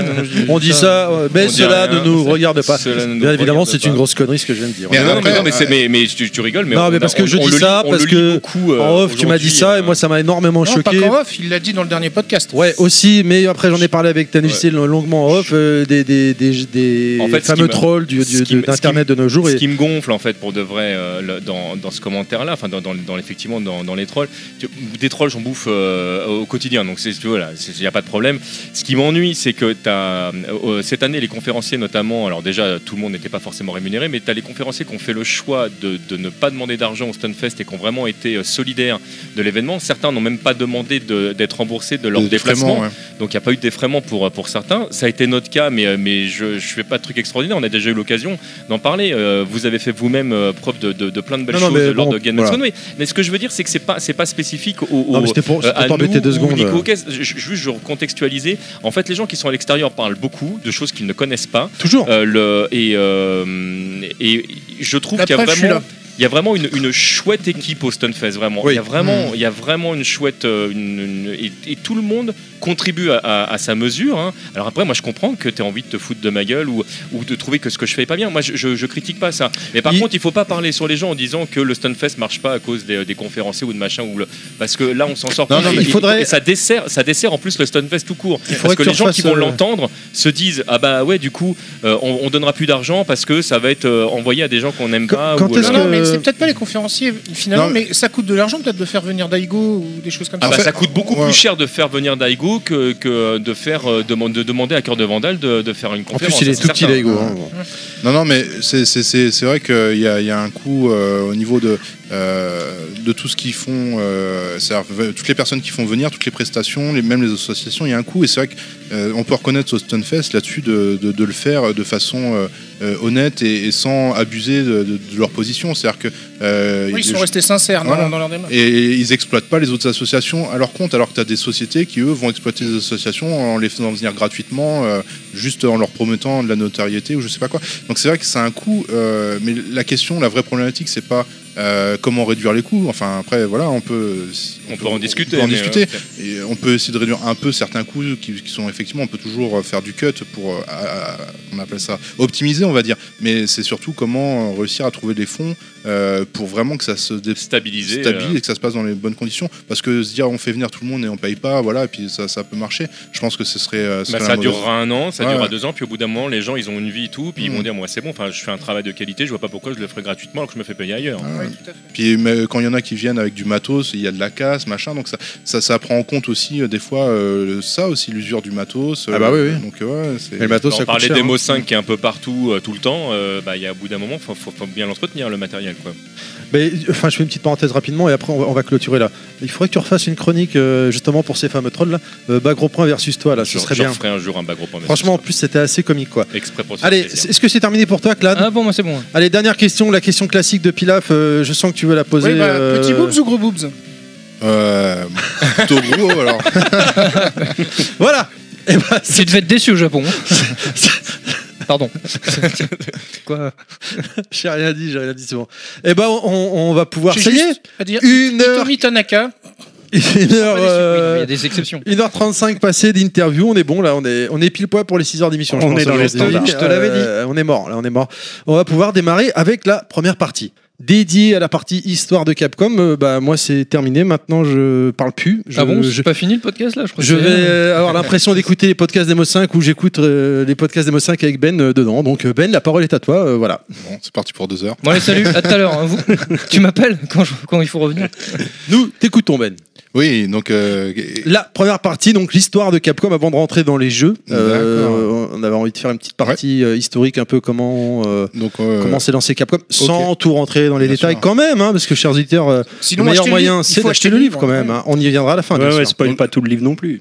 passez-moi le livre, je vais faire une petite lecture. euh, Non, non, je plaisante. si Il vous avez là, 4-5 il heures. euh, Alors, il faudra le dédicacer tout à l'heure. hein. comme vous pouvez l'entendre, le livre est là. Non mais en plus pour ceux, pour ceux qui nous suivent, on avait fait dans un Breaking Max la rubrique euh, Goodies Max, j'avais présenté le livre parce que bah, je venais de le recevoir et euh, je le trouve de très bonne facture et je l'avais. Moi aussi, il, à a- peine il est commencé arrivé, à il est lire. arrivé chez moi, je, je ne sais même pas par quelle magie. euh, Mais je pense que pour ceux qui, qui sont peut-être pas des marathoniens euh, du, de podcast, faudrait peut-être rappeler comment le commander. Eh ben non, il faut aller jusqu'au bout. D'accord. Il faut aller jusqu'au bout. Et là, je pense que ça va être notre- notre record aujourd'hui.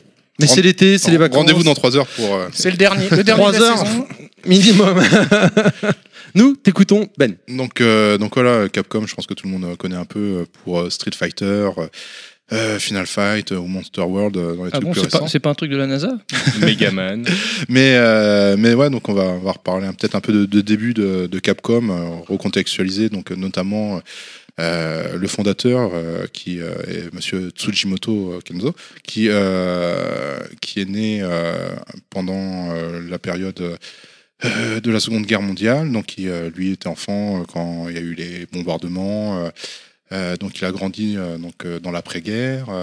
il a grandi dans un Japon appauvri, avec toutes les problématiques qui sont aujourd'hui bien connues. Le tombeau des Lucioles, pour ceux qui veulent en savoir plus. Voilà. Et euh, Ou, c'est vrai que ou moi, ça L'ange me- ivre de Kurosawa, œuvre magnifique.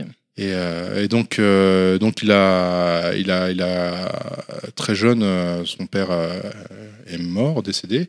Euh, et donc, euh, la- C'est souvent quand tu meurs, tu décèdes. J'ai bien aimé effectivement la formule. c'est- c'est un, un peu un mais je- pléonasme, il- mais il- C'est un truc que j'ai constaté moi aussi. euh, J'en- profite, et il n'en est Et jamais des fois, revenu. des fois, quand tu décèdes, tu meurs aussi. S'il vous plaît, il il voudra pas revenir. Bon, bon, d'accord. Sûr. De manière mortelle. C'était plus fort que moi. J'en profite de ce petit break. euh, Claude, tu parlais de l'ange ivre. C'est une référence littéraire à Mikado Twix ou pas? Oh Allez, oui, à son père. Avançons, avançons. donc, euh, C'est donc, plutôt gamer side, mais enfin bref. donc euh, très rapidement, euh, il est obligé de euh, mettre un terme euh, à ses études. Il commence à travailler dans une échoppe familiale. Euh, ça lui donne euh, un peu le goût du commerce. Et euh, après avoir repris ses études un peu plus tard, une fois qu'il les avait définitivement terminées, là, il va se lancer. je l'ai fait un peu vite, hein, mais il va se lancer dans les affaires et donc il va se lancer en 1960. Euh, je sais plus 6 je crois Mhm. euh, à son compte euh, ou 1968 et donc il va euh, tenir une petite boutique de bonbons de confiserie parce que ben déjà lui n'a pas trop connu ça pendant la- l'après-guerre hein, forcément. Et puis il aime bien le contact avec je pense avec les enfants ce- ce- cette, cette nouvelle génération qui arrive on est aussi on est aussi une, au Japon qui est en train de se reconstruire avec énormément d'enfants. Il y a, il y a quand même plus d'argent maintenant. Il y a eu, euh, notamment la, guerre euh, euh, Amérique-Corée qui a permis au Japon aussi de, rentrer pas mal d'argent. Donc on est dans une période un peu moins difficile pour le Japon où euh, on commence à avoir des enfants qui euh, peuvent s'amuser et puis, euh, puis des parents qui ont un pouvoir d'achat plus important. Donc euh, lui, euh, voilà, il se lance dans les affaires. Ça marche. Euh, ça marche, mais euh, c'est surtout euh, lorsqu'il fait l'acquisition d'une machine à barbe à papa euh, que là, euh, c'est une machine à barbe à papa qui, euh, dans laquelle on insère, on va dire l'équivalent de 50 centimes, enfin un euro maintenant, je pense, et où tu peux faire toi-même ta barbe à papa avec le, le bâtonnet. Oui, comme dans les fêtes foraines finalement. Voilà, c'est ça. Sauf que là, les enfants Ouais, peuvent le, le faire faire- eux-mêmes. Ah d'accord, Ouais. eux-mêmes, ouais. Et c'est ça qui, euh, qui, euh, qui marche énormément. Les gamins, bon, déjà, ils kiffent euh, la barbe à papa, c'est c'est assez original pour eux. Et en plus, c'est surtout en fait le fait de la faire soi-même qui, euh, qui leur plaît beaucoup, et c'est pour ça qu'ils font la queue. Et, euh, et là, Tsujimoto, il s'aperçoit que l'aspect ludique euh, est aussi euh, chose de très important en fait dans, la relation euh, commerciale, on va dire, avec les enfants. Et, euh, ça, lui plaît. Et il se dit que bah, déjà, si ça marche très bien chez lui, ce- cette machine-là, il pourrait peut-être euh, l'acheter en plus grande quantité et puis la vendre à, d'autres euh, d'autres personnes dans d'autres villes. Euh, donc il prend sa camionnette euh, et puis il va commencer à prospecter pour vendre des barbes à papa. Et là, donc il commence à avoir la fibre commerciale un peu plus importante. Ça fonctionne bien forcément parce qu'il suffit de faire une démonstration et tout de suite, je pense que voilà, ça parle aux autres boutiques de bonbons.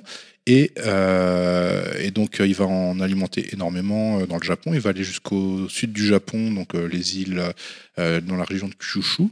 Euh, et là, une fois qu'il aura fait euh, un peu sa tournée, euh, il fait une rencontre, une deuxième rencontre, enfin une, première rencontre, je veux dire providentielle. C'est quelqu'un qui dit oui, ben, il y a aussi des machines que tu pourrais vendre maintenant que tu as fait la route dans ce sens-là. Peut-être qu'en la faisant sur le chemin du retour, tu peux essayer de, les vendre. C'est des, des pachinko modifiés pour les enfants. Donc les pachinko, je pense qu'il y a beaucoup qui connaissent, mais c'est une machine où on injecte des billes, puis elles tombent euh, un peu aléatoirement. Euh, et au Japon, c'est quelque chose euh, qui, euh, depuis euh, euh, l'après-guerre, euh, est extrêmement populaire. C'est des machines à sous déguisées finalement, hein, c'est C'est ça. hein. c'est- plus ou moins c'est interdit là-bas. le- On, on renvoie les le- gens à Yakuza ou Shenmue 2. c'est Ouais, voilà, ouais. Tout à fait. Et euh, c'est- c'est c'est des machines à sous déguisées, oui, on va dire ça. C'est-à-dire qu'en fait, derrière, il y a tout, un- tout un micmac euh, pour euh, récupérer des lots qui sont après rachetés et gagner Oui, parce qu'en fait, les jeux d'argent sont interdits euh, Voilà. au Japon. Mais donc, Donc- du coup, euh, ce que tu gagnes en contrepartie, c'est des espèces de, de jetons contre lesquels tu peux échanger des, des- des cartouches de cigarettes, euh, Voilà. de- du- de la- Et enfin, produits de euh, la vie ah, quotidienne. Et, J'ai derrière, euh, tu as des boutiques, des fois, qui. euh, Dans la foulée, C'est ce que j'allais euh, dire. J'ai rachètent vu un truc ça. euh, Pachinko, tu gagnes des bouts de bois, tu vas dans la boutique à côté qui te rachète à prix d'or Ah, tes bouts de bois. Ah, euh, Ça n'a rien à voir, ce n'est pas lié. Il faut, savoir que les, pas sale. il faut savoir que les yakuza sont très très très euh, actifs dans le milieu du, du, pa- du pachinko, notamment dans certains quartiers. Bah franchement, pour être allé au Japon en 2009, euh, les coins pachinko, c'est- du délire quoi. c'est quand les portes s'ouvrent et t'entends Oh le bruit, c'est- le premier truc qui marque. Tu hein, sais même pas, j'ai pas réussi à rentrer dedans. Tellement le bruit et violent quoi. C'est ce qu'on disait tout à l'heure, c'est Ah vraiment comme le, culturel. nombre, hein. le nombre de décibels, euh, c'est pire qu'un concert. Quand hein, tu ouais. dis que là, de- de- tu passes devant, t'entends la- tu vois la porte qui s'ouvre et là, il n'y a pas un bruit, la porte s'ouvre et c'est. Enfin, c'est. Alors, en, fait, en fait, je pense qu'une fois que tu es pris dedans, les salles de jeu en même temps, c'est un peu ça aussi. euh, quand tu vas à la salle où il y a les shoots et tout à Kihabara, euh, c'est pareil. hein, Où, le- le- le- les bornes, où Ouais. les bornes sont réglées un peu fortes. Ouais. euh, Mais je pense qu'en fait, C'est c'est un bruit qui le devient ouais. ça attire. Et après, c'est un peu hypnotique finalement. Je pense que, je sais pas, ça. C'est une atmosphère, ils sont dedans, ils baignent dedans. bah, c'est tellement hypnotique que quand c'est un, un bruit qui te parle, t'as as des gens qui sont capables de se reposer en se posant, Ouais. rien qu'en écoutant. Alors tu, tu pourrais te dire non mais n'importe quoi. Enfin c'est super fort. le- C'est un univers. Ouais. Non, mais c'est vrai qu'il y a des gens, ouais, ça, ça, ça, ça les calme, ça les, c'est rassurant peut-être ce, ce bruit, euh, je sais pas, qui, qui continue en fait. euh, c'est un peu comme le bruit de l'eau, tu vois, mais Est-ce que c'est- ça, ça va avec la culture, de, qu'on, enfin le stéréotype peut-être qu'on a du, du salaryman qui, qui sort et qui, qui va faire la fête, mais là il va au, à la salle de jeu. Donc, Bah, comme, comme on disait en fait après-guerre, quand ils ont commencé, bon, ils ont mis du temps avant de se redresser, mais quand ils ont commencé à se redresser, ils travaillaient énormément, ils gagnaient aussi beaucoup d'argent, puis il fallait bien le dépenser. Bon, ça, c'est pas très compliqué en soi, mais euh, aussi se divertir. Et c'est vrai que le pachinko euh, a été une source euh, pour les gens qui travaillaient beaucoup euh, de divertissement. Puis après, ils deviennent addicts aussi, comme euh, Mm. bah, il y a aussi un peu cette dimension de jeu d'argent euh, caché euh, qui, euh, qui rentre en jeu, quoi. Donc euh, ça, contribue, je pense, énormément à la, popularité.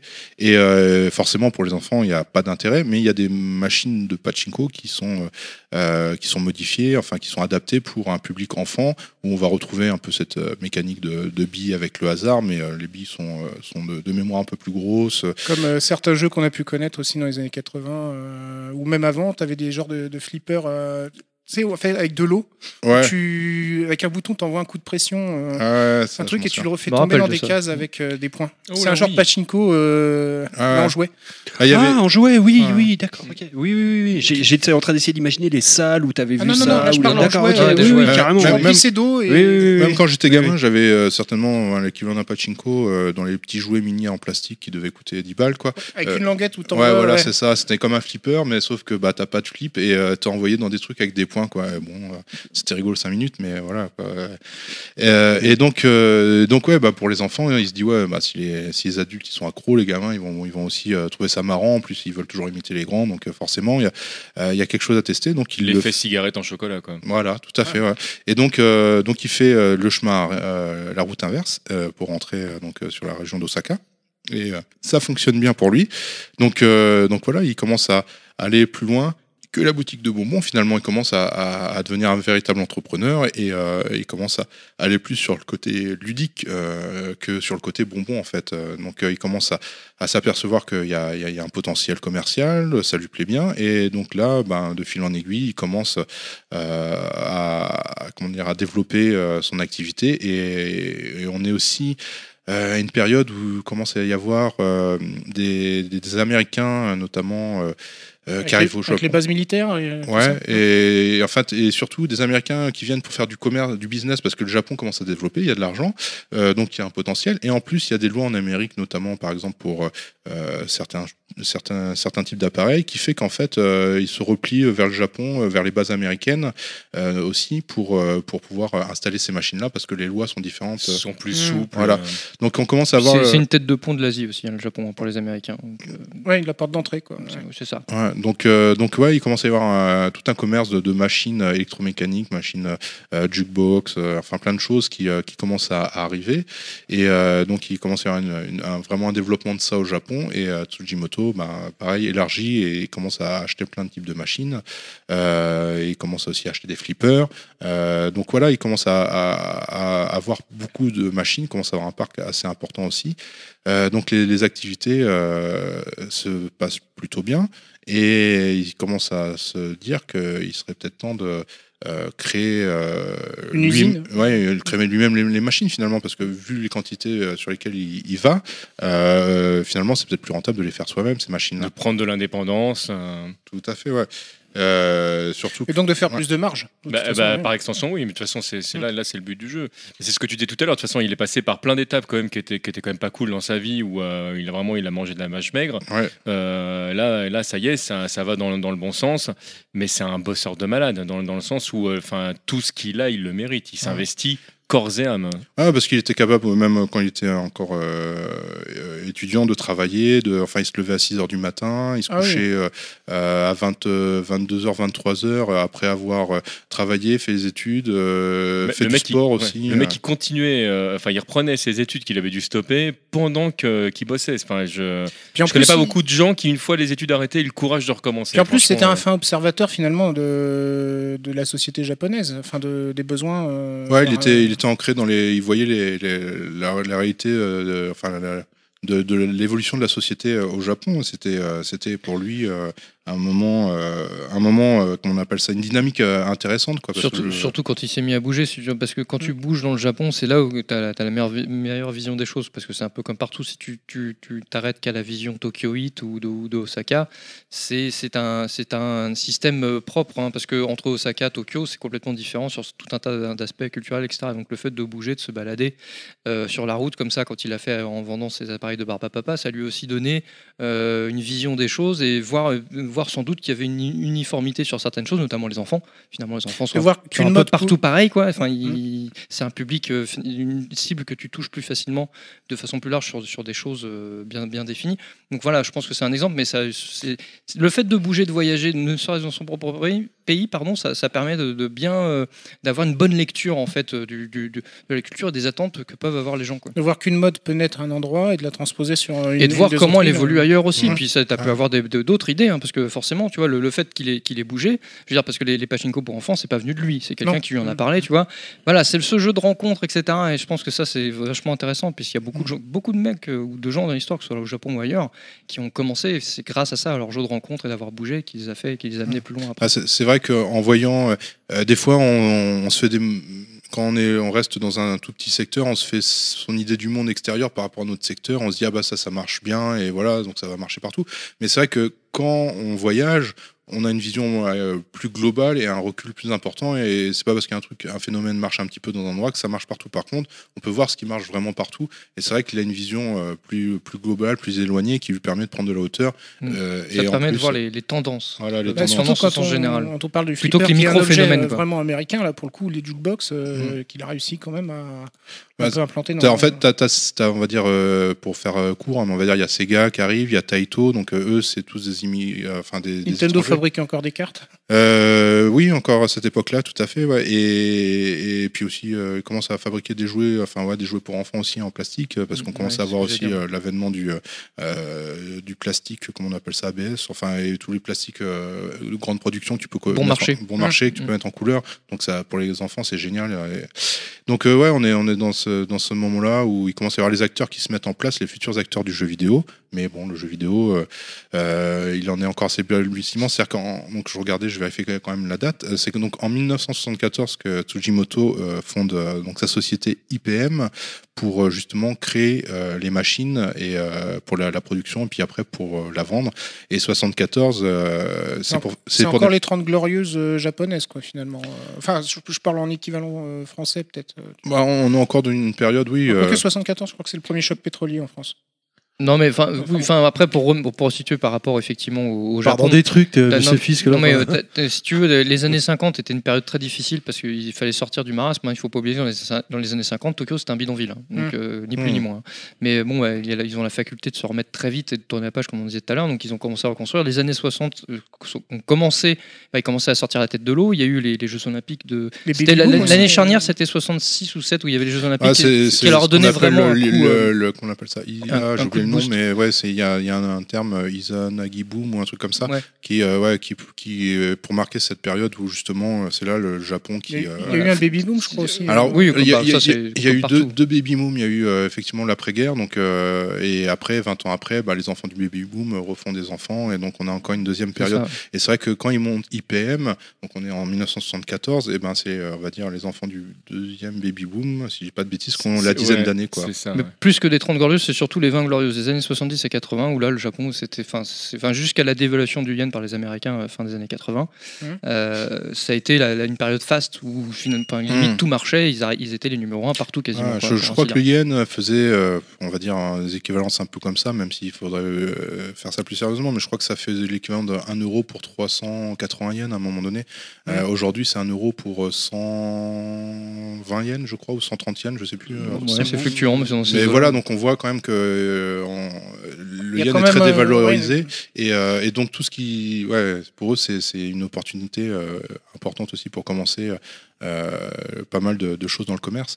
Et donc euh, en 74, donc voilà, ils lancent, euh, ils lancent IPM pour faire du jeu électromécanique hein, essentiellement. Le jeu vidéo Pong est arrivé en 73 Alors, au Japon, mais c'est pas Est-ce qu'on a dit ce que ça voulait dire IPM enfin, C'est un mot japonais ou c'est. non, non, euh, ça veut dire International Playing Machine. Donc en fait, C'est inspiré d'IBM, tu penses, sur le, le nom Bah, en fait, euh, je pense pas que ce soit inspiré par, euh, par euh, IBM, mais par contre, oui, euh, il y a IBM apparemment qui a toqué à sa porte pour lui dire euh, ouais, euh, ça ressemble un peu trop euh, à ce qu'on fait. euh, Alors bien euh, les gars ou comment ça se passe euh, euh, on- Ça va, tranquille Non mais oh. Le match-up, euh, il, est, il est Contrefaçon, comment le match-up alors. Dis donc. Et, euh, et donc, euh, il a changé de nom. Ouais, Il a changé de nom et c'est Sur- devenu. euh, Surtout que IBM ou euh, IPM prononcer à la japonaise, tu sais vraiment ouais, pas trop. hein. C'est ça, c'est- qu'en plus, ouais, quand tu prononces IBM IPM, IBM, ouais, c'est IBM, ou IPM. ou- Ouais, donc, euh, donc il lance euh, sa, sa production, ça, ça fonctionne, c'est du jeu électromécanique. hein. Comme je disais, le jeu vidéo, il est encore extrêmement minoritaire au Japon. Il est arrivé avec Pong un an avant, mais ça reste un, un jeu. Euh, qui est même pas ce qu'on appelle encore du jeu vidéo parmi plein de jeux d'électromécanique c'est- ça reste de la tout petit dans le, le marché japonais surtout Pong n'a pas eu un succès énorme au Japon Ouais, comme c'est- il a eu euh, C'est des en produits de niche, en plus c'est de l'import. Donc, euh, en plus, il y a derrière, il y a tout le SAV à gérer, euh, qui est beaucoup plus compliqué pour euh, euh, un Je- jeu. Genre, il a fait du Space Invaders ou des choses comme ça? Alors ouais, c'est-à-dire que donc euh, il fait du jeu électromécanique et euh, et comment dire et le jeu vidéo en fait au Japon commence à percer euh, quand le on va dire un dérivé de Breakout euh, sort donc Breakout je pense que tout le monde connaît hein, c'est euh, c'est une Au cas où, s'il te plaît, pour, pour, pour Ouais. les gens qui ne Pour nos connaissent pas. ouais. Voilà, C'est un- rapidement. alors pour, C'est un pour, casse-brique. pour faire simple voilà il y Ça a eu- va, Clan hein, C'est- c'est- Il y, y a eu Pong qui était, euh, qui bah, était j'ai un, droit, jeu, non un jeu de tennis avec deux raquettes où on se renvoyait à balle et il fallait jouer à deux. Euh, Et en gros, Breakout, euh, ils, sont, ils, ont, ils ont réussi à trouver euh, quelque chose qui se rapprochait, mais on pouvait jouer tout seul. Et c'était un casse-brique où on avait toujours une raquette, sauf que là, c'était euh, en vertical et on cassait. C'est euh, l'ancêtre d'Arcanoid, quoi. Enfin, c'est le, la suite Ouais. d'Arcanoid, on va dire. Le, pré- le- le, le précurseur, ouais, Le- enfin, le- le- le ouais, la préquelle. Et, et ouais, ouais c'est c'est un, jeu qui, a, qui, qui est assez ingénieux, euh, qui en plus euh, techniquement était euh, pas forcément euh, très euh, impressionnant pour l'époque, parce qu'il y a d'autres jeux vidéo qui étaient sortis qui étaient mieux, mais celui-là il était simple à comprendre comme Pong Et euh, addictif. et addictif, ouais. Ouais. Et, euh, D'ailleurs, et- Dans le scoring petite- ou dans l'habilité à aller le- au plus loin possible Ouais, il y a- il y, avait l'effet de scoring compétition et, euh, et ARM, euh, enfin IPM, euh, donc euh, se lance là-dedans. Ils vont voir un partenaire qui est Nanao parce que eux, ils n'ont pas les compétences pour faire euh, du jeu vidéo. hein, clairement, Euh, il faut un écran, il faut des compétences. euh, de programmation. euh, Enfin, ouais, programmation hardware parce qu'il n'y avait pas même pas de. Il leur de- fallait du matos, quoi. C'était des circuits logiques, quoi. Il n'y a même pas de ROM. euh, Enfin, c'était, euh, c'était. Et puis après, il faut lancer la production. En plus, il faut pouvoir euh, faire plusieurs. Oui, c'est plus euh, la partie matos, quoi. ouais, comme, c'est comme quoi. et donc, euh, donc ils s'associent et, et ils lancent donc le- un, un clone, on va dire, de Breakout. Euh, et puis, euh, et puis ça fonctionne et ils font même euh, des tournois. Donc ils sont dans les débuts, on va appeler, bon, c'est anachronique, mais de l'e-sport en fait. Ils font des tournois dans le Japon sur le jeu Breakout, enfin qui s'appelle pas Breakout dans la version IPM, mais mais ça fonctionne bien et, et ça, il met donc le pied à l'étrier dans le dans le jeu vidéo clairement. Je fais une, une parenthèse là-dessus, mais je, je trouve ça, je trouve ça très intéressant en fait, de, de manière culturelle, de voir à quel point qu'il y a un moment donné où, où les gens ont beaucoup gueulé sur Nintendo euh, quand ils ont sorti la Wii, en disant oui, ils arrêtent de parler aux vrais joueurs. euh, là maintenant, c'est des trucs, c'est, euh, on part sur des gameplays qui sont ultra simplifiés, mais en fait, pour de vrai, les jeux qu'on marché de- dans le monde vraiment euh, euh, à très grande échelle ont toujours été des gameplays très simples. Que ce soit Pong, que ce soit effectivement Breakout, que ce soit Space. Invader. Tout à l'heure, euh, on, on- on parlait euh, de, de jeux qui n'étaient pas vraiment de- des jeux vidéo, puisque là, effectivement, le même titre que tu parlais tout à l'heure de, Flipper, ou en fait, d'où le succès des jeux smartphones. mais c'est ce que je pense. le- Il y a un moment donné, euh, pour parler euh, au plus grand nombre, il faut que tu proposes un truc où tu peux facilement évoluer dans un domaine qui soit euh, bah, fac- factuellement très simple à utiliser. Bah, de toute façon, le début du jeu vidéo, par exemple, euh, commercial en arcade, euh, où ils ont essayé avec Computer Space, qui était une, plus ou moins une adaptation euh, de, de Space Wars, euh, qui était un jeu complexe à prendre en main. Donc euh, les étudiants kiffaient euh, forcément, euh, mais le grand public a pas du tout adhéré. Par contre, Pong, euh, qui était beaucoup moins impressionnant euh, graphiquement, euh, c'était des raquettes euh, parce qu'il faut voir qu'on puisse sortir. Ils avaient quand même essayé de Ouais, faire enfin, des fusées, raquette, machin. c'était deux barres, hein, pour Ouais. ceux qui connaissent pas. Ah c'est figuratif. hein, et, euh, et donc, euh, et donc ouais, mais comme c'était simple à prendre en main, que- et, surtout à comprendre, en fait, on voit en deux secondes, on a compris comment ça fonctionnait et ça marche. Et c'est vrai que euh, là où ça a surpris tout le monde, C'est que c'était pareil. En fait, c'était, euh, c'est à peine plus évolué euh, graphiquement que Pong, euh, et pourtant les années sont passées, mais on comprend tout de suite comment ça fonctionne et quand on l'a en main, tout de suite, ça, marche quand on comprend le truc. On voit qu'il n'y a pas d'injustice trop dans le gameplay, on maîtrise le truc, même si on s'y connaît pas. Et il y a quand même en plus une, échelle de, progression qui, est, qui est- présente. Donc ça aussi, c'est- plaisant c'est ce qui rend aussi addictif. Et puis le score permet aussi bah, les compétitions avec celui qui va faire le meilleur score. Donc en mars 78, donc ils sortent ce jeu-là euh, et euh, est-ce que bah, on, le sait, euh, enfin on le sait, je veux dire, là on est dans les 40 ans, il y a Space Invader qui sort en 78, il sort en juillet 78 Space Invaders. Donc ils arrivent, ils arrivent juste après la barre, juste après la barre, juste après le boom donc Breakout où ils surfent un peu dessus, mais il y a le nouveau boom du jeu vidéo japonais, le deuxième. Breakout a permis, euh, là-bas ils appellent ça Block to euh, a permis de, placer plein de bornes en fait un, peu partout dans les cafés, dans les machins. Et en 78, Space Invader arrive. Space Invader qui est pareil, un jeu inspiré euh, de Breakout, mais qui devient un shoot 'em up, qui est très ingénieux. Ben, remplacer finalement les breakouts dans, dans toutes les, tous les emplacements où il y a des, des jeux vidéo. Et il même dépasse breakout parce que ça devient un vrai un véritable phénomène social. Et, euh, et donc euh, Tsujimoto euh, tout de suite euh, sans euh, la bonne opportunité euh, et finit par commercialiser sous licence ce qui n'était pas le cas parce qu'il y avait beaucoup de clones de copies. Mais lui prend le parti de la licence avec Taito. Et donc il distribue et produit euh, des Space Invaders. En plus, il y avait une demande importante que même Taito ne pouvait pas euh, à laquelle Suivre. Taito suivre. Donc voilà, Tai- euh, Tsujimoto produit euh, du Space Invaders. Euh, ouais. Pardon, pour resituer à quel point euh, Space Invader c'était quand même assez violent, un phénomène de société. Je crois à l'époque, hein, de mémoire, j'ai vu un reportage où il disait que c'était tellement un phénomène de société qu'il y avait des ruptures de pièces de, de 50 Ouais, yens, je crois, hein, pour faire les 100 parties. yens, 100 yens. 100 yens, pardon, pour faire les fait, parties. hein. En plus, Space Invader, euh, enfin, je dis ça de mémoire, mais je crois que c'est le premier jeu à vraiment démocratiser le jeu vidéo à 100 yens. Ah, ah, d'accord, en plus, d'accord. Ouais, je- ouais, je crois. hein, avant, c'était 50 yens de mémoire, et je crois que Space Invader est le premier à vraiment avoir euh, lancé la tendance du jeu vidéo et du jeu même électromécanique, je pense, euh, à 100 yens. Donc c'était un prix en plus euh, qui était. euh, et ça ça rejoint en fait ce que me disait Claude à propos de, de- de- des Japonais, c'est leur faculté à, à observer le monde et à, et comment dire, à, à innover après en, en copiant ou en faisant mieux, Hmm. justement. Bah, déjà IPM, tu vois, Oui. c'est une société, ja- non, mais vrai, une société japonaise qui prend le nom euh, dans ces années-là de euh, IPM, donc euh, Electronic euh, euh, Label Machine, c'était quoi? Enfin bref, tu vois, enfin un acronyme de, de mots anglais. euh, Playing Machine. Playing Machine, merci. euh, c'est déjà, tu vois, ça, ça montre bien qui qui qui s'ouvre complètement, mais surtout qui s'inspire de, de ce, qui, Mm. se- ce qui marche à l'étranger et qui veulent, euh, qui veulent copier en fait ce qui marche aux États-Unis, mais surtout qui veulent s'ouvrir quelque part, parce que le mec quand il fait ça, il se dit bon bah voilà, j'ai envie de cartonner au Japon, mais peut-être qu'après j'arriverai à m'exporter, tu vois. Enfin, je veux dire, je pense qu'ils pensent déjà à ça. Les mecs sont Ah. vraiment tournés euh, sur, Ouais, sur- sur- sur l'avenir. En, plus, euh, après, bon, c'est vrai que là, euh, mais en plus, la plupart des sociétés qui sont là-dedans, comme on disait, Taito, qui sont déjà en place, donc Space Invaders, Sega, euh, David Rosen, euh, Nakamura, qui est Namco, qui euh, bosse avec ta- euh, Atari. euh, euh, donc, ils sont déjà euh, plus ou moins euh, liés en fait avec l'Amérique. Déjà un peu américanisé. Ouais. Donc euh, ils ont tout de suite euh, déjà l'idée en fait de, de, de, faire de, faire du business euh, à double sens. Et euh, Taito a commencé très tôt avec euh, basketball donc un, pong évolué où ils avaient réussi à remplacer la raquette par des, des simili personnages humains quoi. Enfin c'est très figuratif encore mais on les reconnaît. Et donc ils ont réussi à le vendre. Après ils ont fait un jeu de voiture tout ça. Donc il commence à y avoir déjà des jeux japonais du côté de chez Taito qui vont en Amérique.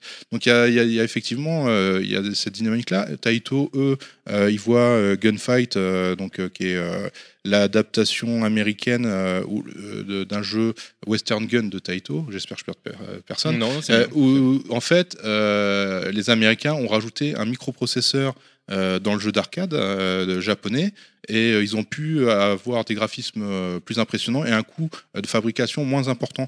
Et donc ça a lancé aussi le, le microprocesseur dans le jeu vidéo. Avant, c'était que des circuits logiques. Il n'y avait pas de programmation. c'est c'est un euh, oscilloscope amélioré, quoi, Ouais, ouais, ouais. C'est, vulgariser. hein. Ouais, ouais, c'est, on va dire, ouais, il y en a aujourd'hui, ils appellent ça aussi de la programmation hardware. C'est-à-dire qu'en fait, euh, il n'y avait pas de ligne de code, c'était que bah, les circuits qui finalement euh, codaient entre guillemets le, le jeu. Et effectivement, euh, ben, Nishikado, donc le, le père de Space Invaders, a pris ce microprocesseur parce qu'il en a eu connaissance et il a vu ce qu'il pouvait en faire. Euh, il a vu Breakout, qui était un jeu qui a eu un succès, mais il a vu aussi qu'il pouvait euh, euh, certainement en faire une version vraiment euh, différente. Et au final, ça donnait Space Invaders. Donc euh, effectivement, ils se nourrissent euh, l'un l'autre. Bah, il faut, il faut, finalement, il faut se dire que le, le jeu vidéo euh, au Japon, c'est un enfant de la Seconde Guerre mondiale. hein. Mm. Au même titre que, que tout un tas de choses. Je veux dire, euh, au lendemain de la Seconde Guerre mondiale, les Américains, euh, enfin, c'est un pays d'occupation. Ils occupent hein, le, le Japon et donc ils imposent tout un tas de choses jusqu'à imposer finalement de, euh, tout- un, certain nombre de lois qui sont encore en vigueur dans la constitution japonaise. Euh, il faut, il faut pas oublier que le- la pratique sportive au, au- au lendemain de la Seconde, enfin, de la seconde Guerre mondiale au Japon, c'est principalement les, arts- les arts martiaux. Les Américains voient ça d'un très mauvais œil et interdisent la pratique des arts martiaux parce qu'ils ont peur que ça réveille un esprit combatif, etc. Et donc, du coup, ils leur imposent, vous voulez faire du sport? Bah tenez, faites du baseball. C'est quoi le baseball?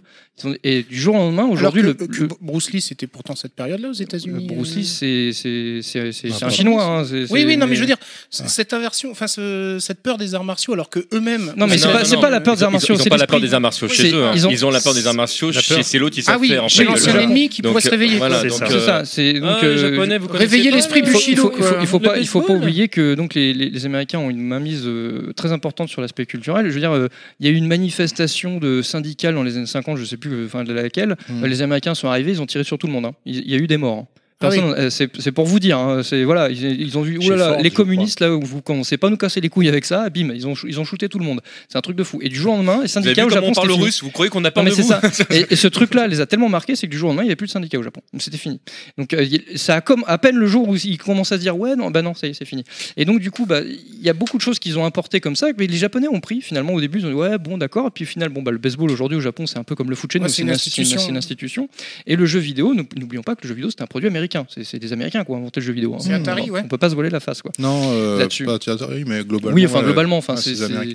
Et euh, du coup, bah, c'est un produit que bah, finalement les Japonais ont été importés, on va dire, je pense par, les- par impulsion américaine, mais les, Japo- les Japonais peut- peut-être aussi à partir des années 60, 70 faisaient, voyaient ce qui peut-être marchait aux États-Unis, les faisaient venir. Bah, Enfin, c'est assez flou non, de comme je savoir disais, en fait, qui a que- amené le truc en premier. Bah, mais- Comme je disais, en fait, euh, il y, a déjà il y a déjà des gens d'origine étrangère. Il y a David Rosen, et avant, il y en a d'autres qui sont venus, euh, euh, j'ai oublié le nom, mais euh, qui sont venus pour créer ce qu'on va dire Sega. Euh, Il y a Michael Kogan, qui est, qui est, comment on appelle ça, le- d'origine russe, qui arrive aussi, qui vient aussi faire du business euh, là-dedans. Donc il y a déjà, en fait, tous ces étrangers qui viennent faire du business. Il y a, euh, il y a donc euh, déjà euh, un lien. euh, un lien commercial qui est réalisé, euh, qui est, réalisé de, de- des Américains au Japon. C'est-à-dire que euh, ils, ils voient que le Japon commence à avoir de l'argent, que les gens euh, veulent là-bas euh, le dépenser, s'amuser, comme en Amérique finalement, ou comme dans n'importe quel pays. À partir du moment où la situation économique est bonne, on a envie de dépenser de l'argent, de se Vas-y, faire plaisir. consomme. Et donc Oui. voilà, c'est ça, il y a la consommation. Et donc euh, les Américains, bah, Sinon, on tire dessus. les, les Américains, ils leur donnent quoi. Et c'est normal que bah, des sociétés comme Sega et Taito d'origine étrangère, en fait, enfin, de, qui ont été créées par des étrangers, euh, bah, importent le jeu vidéo Pong. Euh, et en 73, c'est Taito et c'est Sega euh, qui, font venir Pong, le jeu vidéo au Japon. euh. Donc ouais, c'est- une logique assez bonne, mais sauf que bah voilà, euh, Taito notamment Nishikado, très rapidement, il apprend à voir comment fonctionne un Pong et arrive à faire une une première version différente et puis après une deuxième beaucoup plus évoluée puis après un jeu qui a rien à voir et là il commence à y avoir vraiment le début faut dire aussi certaine concurrence voilà, qui se met en et et il euh. faut mettre en- en- aussi en perspective que dans les années euh, 70, donc quand le jeu vidéo arrive au Japon, il n'y a pas encore vraiment au début des années 70, il n'y a même pas de micro-ordinateur. Donc on est, euh, on n'est pas dans, dans ce qu'on est, ce qu'on Le, appellera le le- jeu vidéo voilà, le, le contexte, il n'est pas du tout le même. C'est-à-dire qu'au au Japon, les gens qui ont envie de jouer, bah, ils vont se diriger forcément vers l'arcade. Ouais. Alors que c'est vrai qu'aux États-Unis, euh, ou d'ailleurs du côté de chez nous, euh, pour, pour les gens qui avaient la chance de l'avoir, tu avais la, possibilité de jouer chez toi avec ton ordinateur. Donc c'est vrai que c'est c'est vraiment deux philosophies différentes. hein. Ouais, puis, puis c'est surtout que, comment dire, euh, ils pouvaient, euh, comment dire.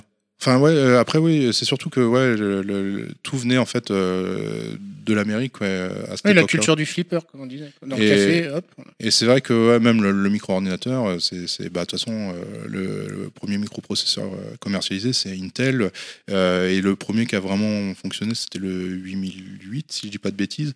Et donc, il est arrivé euh, en, en- vraiment en production euh, dans la deuxième partie des années 70. Donc, euh, Ça avant. restait quand même un produit de luxe. je Ah mais pense, c'était euh, l'ordinateur était un produit de luxe, on est d'accord. hein. Ça, oui. Alors là, tout le monde. C'est pour ça que je dis que quand tu avais la chance d'en avoir un. Mais, mais après, Le- euh, après, ouais, bon, après, je, je sens qu'on va, je vais trop dériver, je me connais, mais c'est vrai que ouais, ouais, c'est même, même le microprocesseur, le premier d'Intel, c'est quand même euh, sous impulsion japonaise qu'ils l'ont, euh, qu'ils l'ont réalisé. C'est-à-dire que les Japonais faisaient des calculatrices, euh, ils étaient à fond là-dedans, et, et à un moment donné, bah, ils ont passé une commande auprès d'Intel, c'était Budicom, si je dis pas de bêtises, pour justement avoir une calculatrice plus performante, et donc Intel leur a fait un, un microprocesseur euh, qui, qui était la base de, du 8000, euh, enfin c'était un 4004 je crois, et après c'est devenu vite un 8000 euh, qu'on a retrouvé un peu partout pendant les années 70 quoi.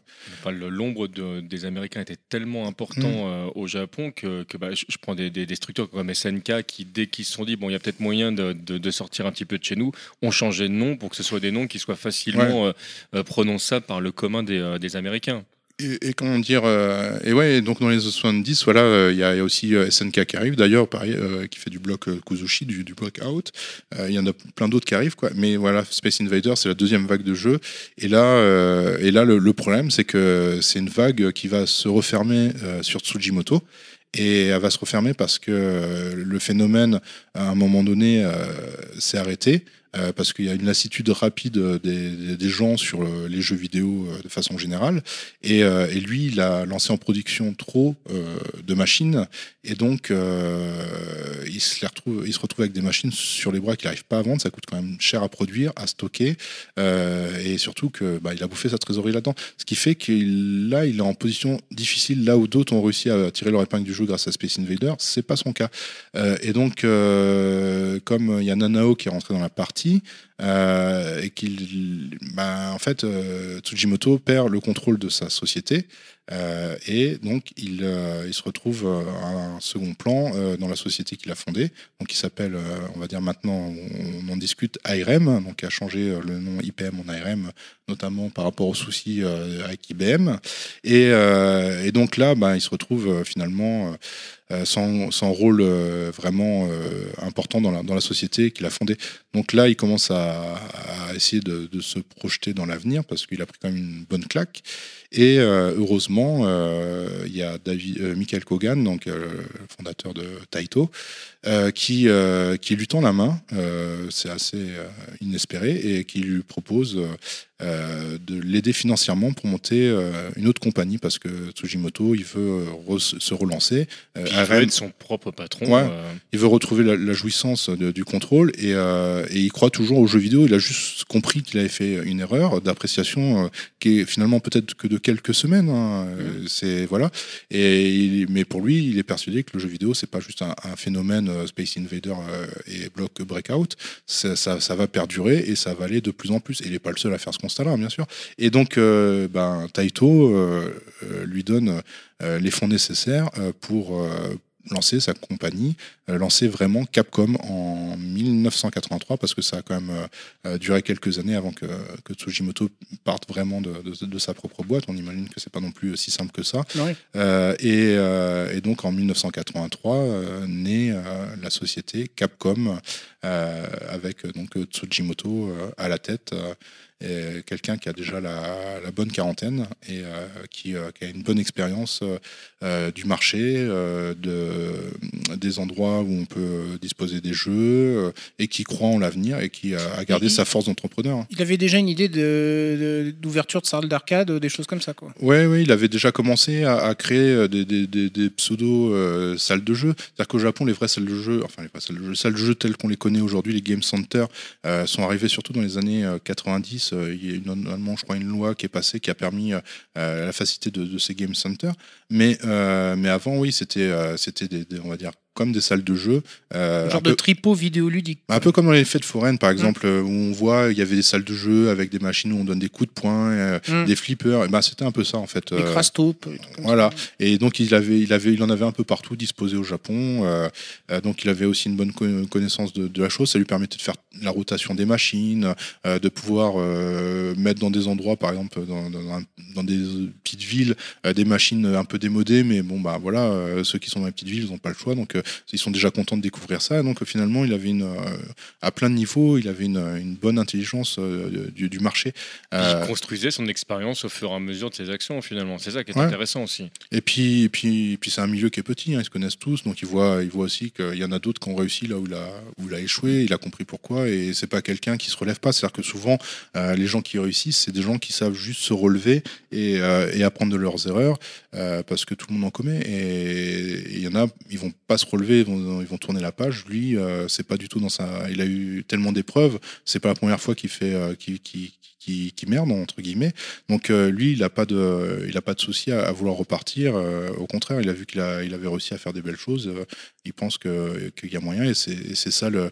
euh, puis il a tout un réseau de sites contacts. Hein, faut Mm. pas l'oublier. c'est- cette- même vision qui a permis aux Japonais plus tard de prendre le lead quand il y a eu la, la- la crise et le crash du, vidéo- du jeu vidéo dans les années 80 aux États-Unis, à tel point que les Américains, avaient, eux, avaient tourné la page en disant bon, bah, les, les jeux vidéo c'est fini, hein, ça, ça- ça a bien marché, il y a eu une bulle, maintenant c'est fini.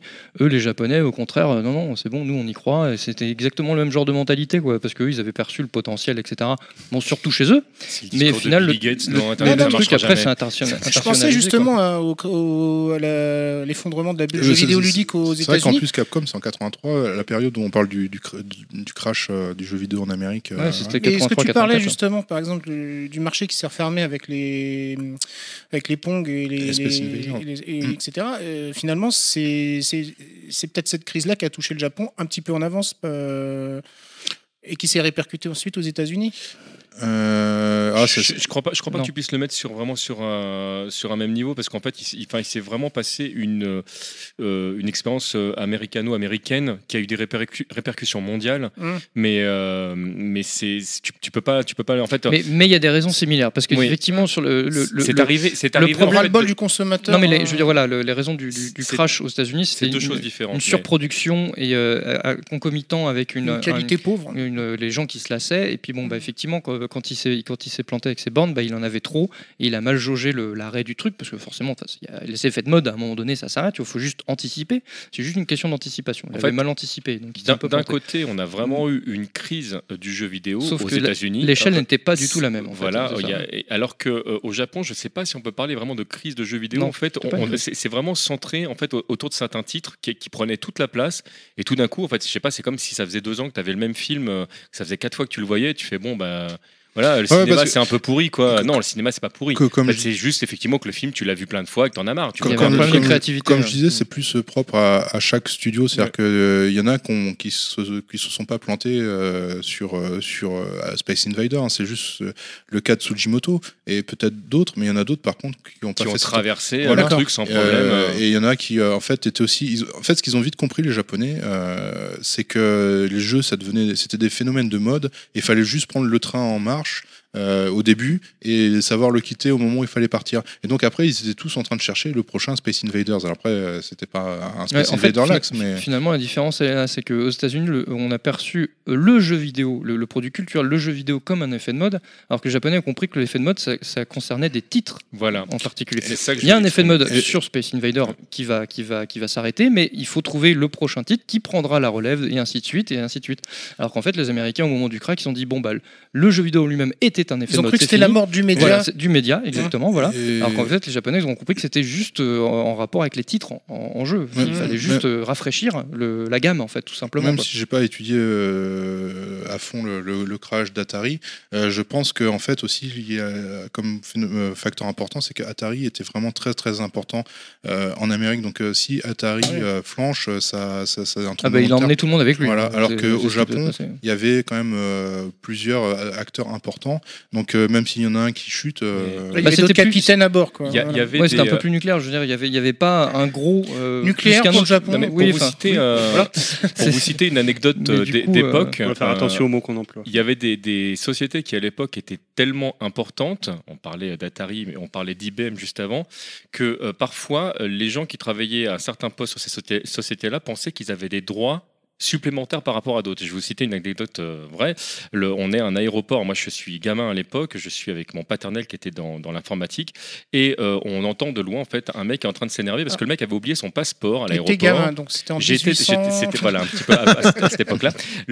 Et euh, on entend un mec qui gueule et en fait les gens ne voulaient pas le laisser passer parce qu'il n'avait pas son passeport. Et le mec commence à péter un câble. Mais vous savez qui je suis? Moi je bosse chez IBM, monsieur.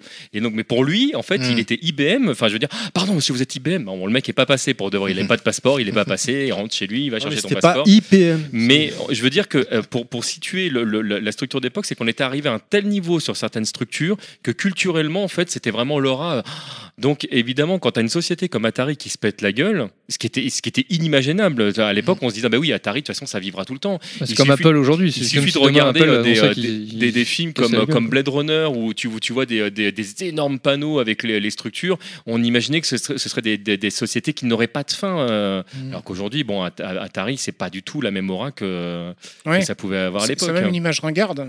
Ça peut, dans certains cas de ouais.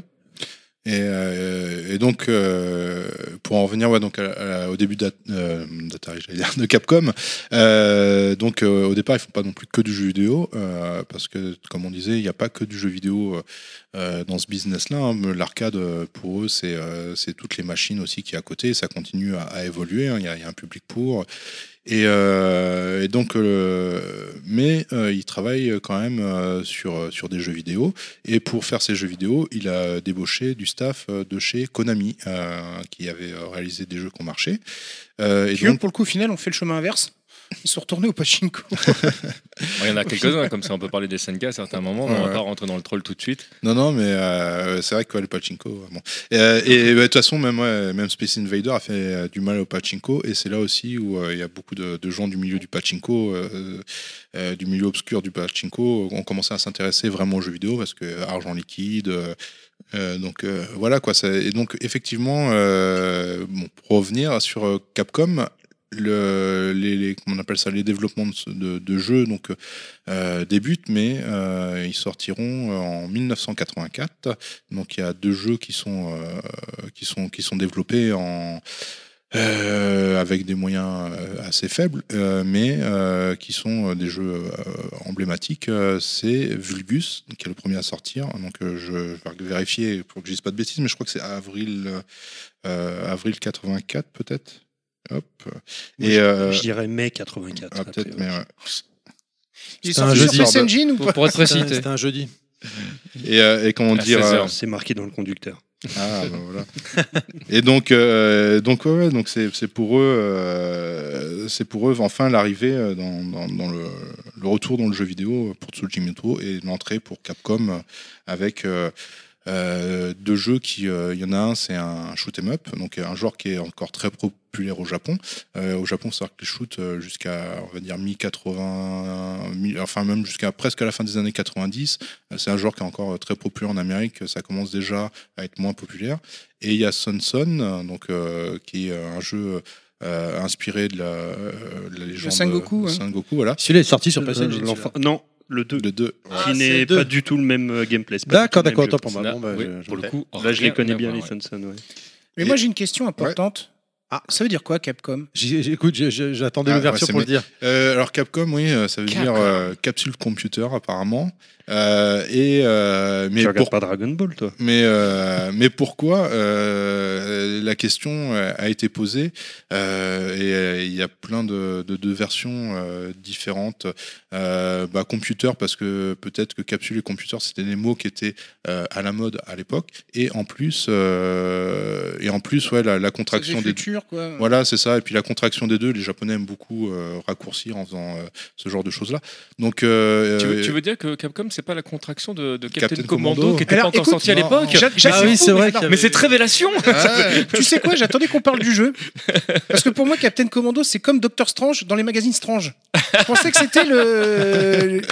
Tu, tu vois ce que je veux dire Tu vois, genre. euh, oh, le... Et d'ailleurs, je regarde le conducteur, on ne parlera pas de Captain Commando. Ah donc, bon euh, oh. euh, ben n'a pas marqué le jeu, donc. Donc, toi- toi, Parce tu- que j'ai tu- vu Cadillac et Et Dinosaure. toi, tu, Oui, tu c'est vrai. Strange parce que t'étais en France, parce que sinon c'est strange, mais. euh, Oui, c'est vrai. Et, et puis l'idée que tu peux trouver aussi derrière Capsule Computer, c'est le- le- l'ordinateur encapsulé, euh, dans, donc euh, le côté un peu futuriste euh, de l'ordinateur, quoi. Donc, donc voilà, mais c'est vrai que bah, eu- même le fils de, de Tsujimoto, qui est donc aujourd'hui à la tête de Capcom, lui-même n'a pas de réponse claire. Et ce qu'il a dit quand on lui a posé la question, avec un petit sourire, il a dit oui, il faudra un jour que euh, mon père éclaircisse euh, clairement. euh, T'as t'as une, t'as une version du logo quand il, quand, il, quand il commençait à chercher justement le logo de Capcom où tu as justement une espèce de C qui contient une. Enfin, le, le C de Capcom qui contient une espèce de, de, de puce. Euh, retrouver. ouais. le- bah, je dois avoir ça à la maison Ouais. où, là, où, euh, donc tu as, des lettres qui sont presque euh, manuscrites, mais le Mm. C en fait qui, qui entoure le. le donc c'est une Mm. effectivement c'est Ouais. une, c'est une possibilité. euh, Mais C'est comme le logo Apple, hein, pendant longtemps, il y avait plein de, de- de- de versions différentes sur l'origine euh, et tout ça. Mais, Mais bon, c'est vrai que final, on- on- o- officiellement le, Cap- le logo Capcom n'a pas beaucoup évolué en fait. Il, est- Non. il a toujours été plus ou moins une fois qu'ils l'ont statué. Ouais, ils ont fait type- ça, c'est Capcom. Ouais, le code couleur, Ça, tout ouais. ça. euh, ouais. Mais tu, plaisantais sur Dragon Ball, mais finalement, est-ce que Toriyama, il a pas fait un, clin d'œil en faisant Capsule Corp Capsule Corps. Je, je, je, je sais pas, je pense pas, mais, mais après, Mais je pense mais que je pense Toriyama a beaucoup copié sur Street Fighter, tu vois. Je veux dire, bon, même s'il l'a fait avant, euh, Dragon, Ouais. enfin, Sangoku qui lance des, des, des Hadoken, euh, je veux dire, bon. euh, Non, mais c'est possible qu'il ait joué euh, à des shoots euh, quand il était petit, etc. Ça, je- je- faudra voir l'âge de Toriyama. Mais Bah, il je grandir pense, avec je- euh, les. je pense les- qu'il faudrait les que vous l'invitiez dans la prochaine Ouais, émission. Voilà la question. Il était, il était surtout influencé par le cinéma. C'est pas un pote à toi, comme le euh, Moshi euh, Tori Non, c'était pas Yoshitori, c'était Kishimoto. Non, ouais, on, on aura déjà Kishimoto et on verra après pour. euh, Les enfoirés, ils m'ont fait un gag. euh, Ah. J'ai fait le meilleur poisson d'avril. po- euh, premier poisson de entre première nous sur de notre. WhatsApp. Enfin bref. Ouais, En gros, il a vraiment cru que Kishimoto allait venir ici. ah ouais, bah il serait pas, il serait Enfin, pas ici. contre, hein, il serait Il pas contre, je pense. Mais alors, sympa, sincèrement, euh, je sais que Enfin. c'est pas pas ici, ici, mais euh, Dans les Games Paris, Days, c'est pas impossible. Toriyama, par contre, euh, Non, Toriyama, Bon- bon non, mais. Kishimoto, Toriyama, oui, c'est bon jouable. courage. Mais euh, donc, euh, donc ouais, ouais, c'est les débuts de, de Capcom dans, dans un marché qui est déjà bien en place, euh, mais très rapidement, euh, grâce au design, à l'expérience aussi de, de- de- des personnes euh, qui, euh, qui ont fait les jeux, euh, ça a permis d'avoir une identité très, euh, très, euh, très importante pour les jeux, le logo aussi qui arrivait à... Je, je suis une- Ils, ils sont restés sur cette. euh, comment dire sur cette euh, occidentalisation finalement. C'est vrai que même le Ouais. logo fait pas très japonais. Ouais. Quoi. Bah, c'est, c'est, c'est qu'on appelle ça. Les premiers jeux, ils sont pas encore totalement. Genre Son Son, c'est clairement pensé pour le, le- le marché japonais. euh, euh, il avait la percuté de pouvoir. euh, non, mais par le nom Ouais. de l'entreprise et de son Ah logo ouais. déjà. Ouais, ouais, c'est ça, ouais. Et, et même rapidement, les autres jeux qui suivent, il y a aussi cette volonté de, de les vendre euh, à l'étranger. euh, Enfin, quand on parle de l'étranger, c'est aux Américains pour Oui, oui, là pour le coup. oui. Le- là, euh, voilà, le- sans, sans, L'Europe, sans troller du ça tout, voilà, l'Europe n'existe pas. Le- mais, mais pour aller dans, dans le sens de ce que tu disais, le- les, les deux premiers jeux euh, que tu cites, que ce soit Vulgus ou, euh, ou Sonson, c'est pas deux jeux exceptionnels. Il y a, il y a- voilà, c'est pas transcendant, mais je trouve que c'est deux jeux qui ont vraiment une âme.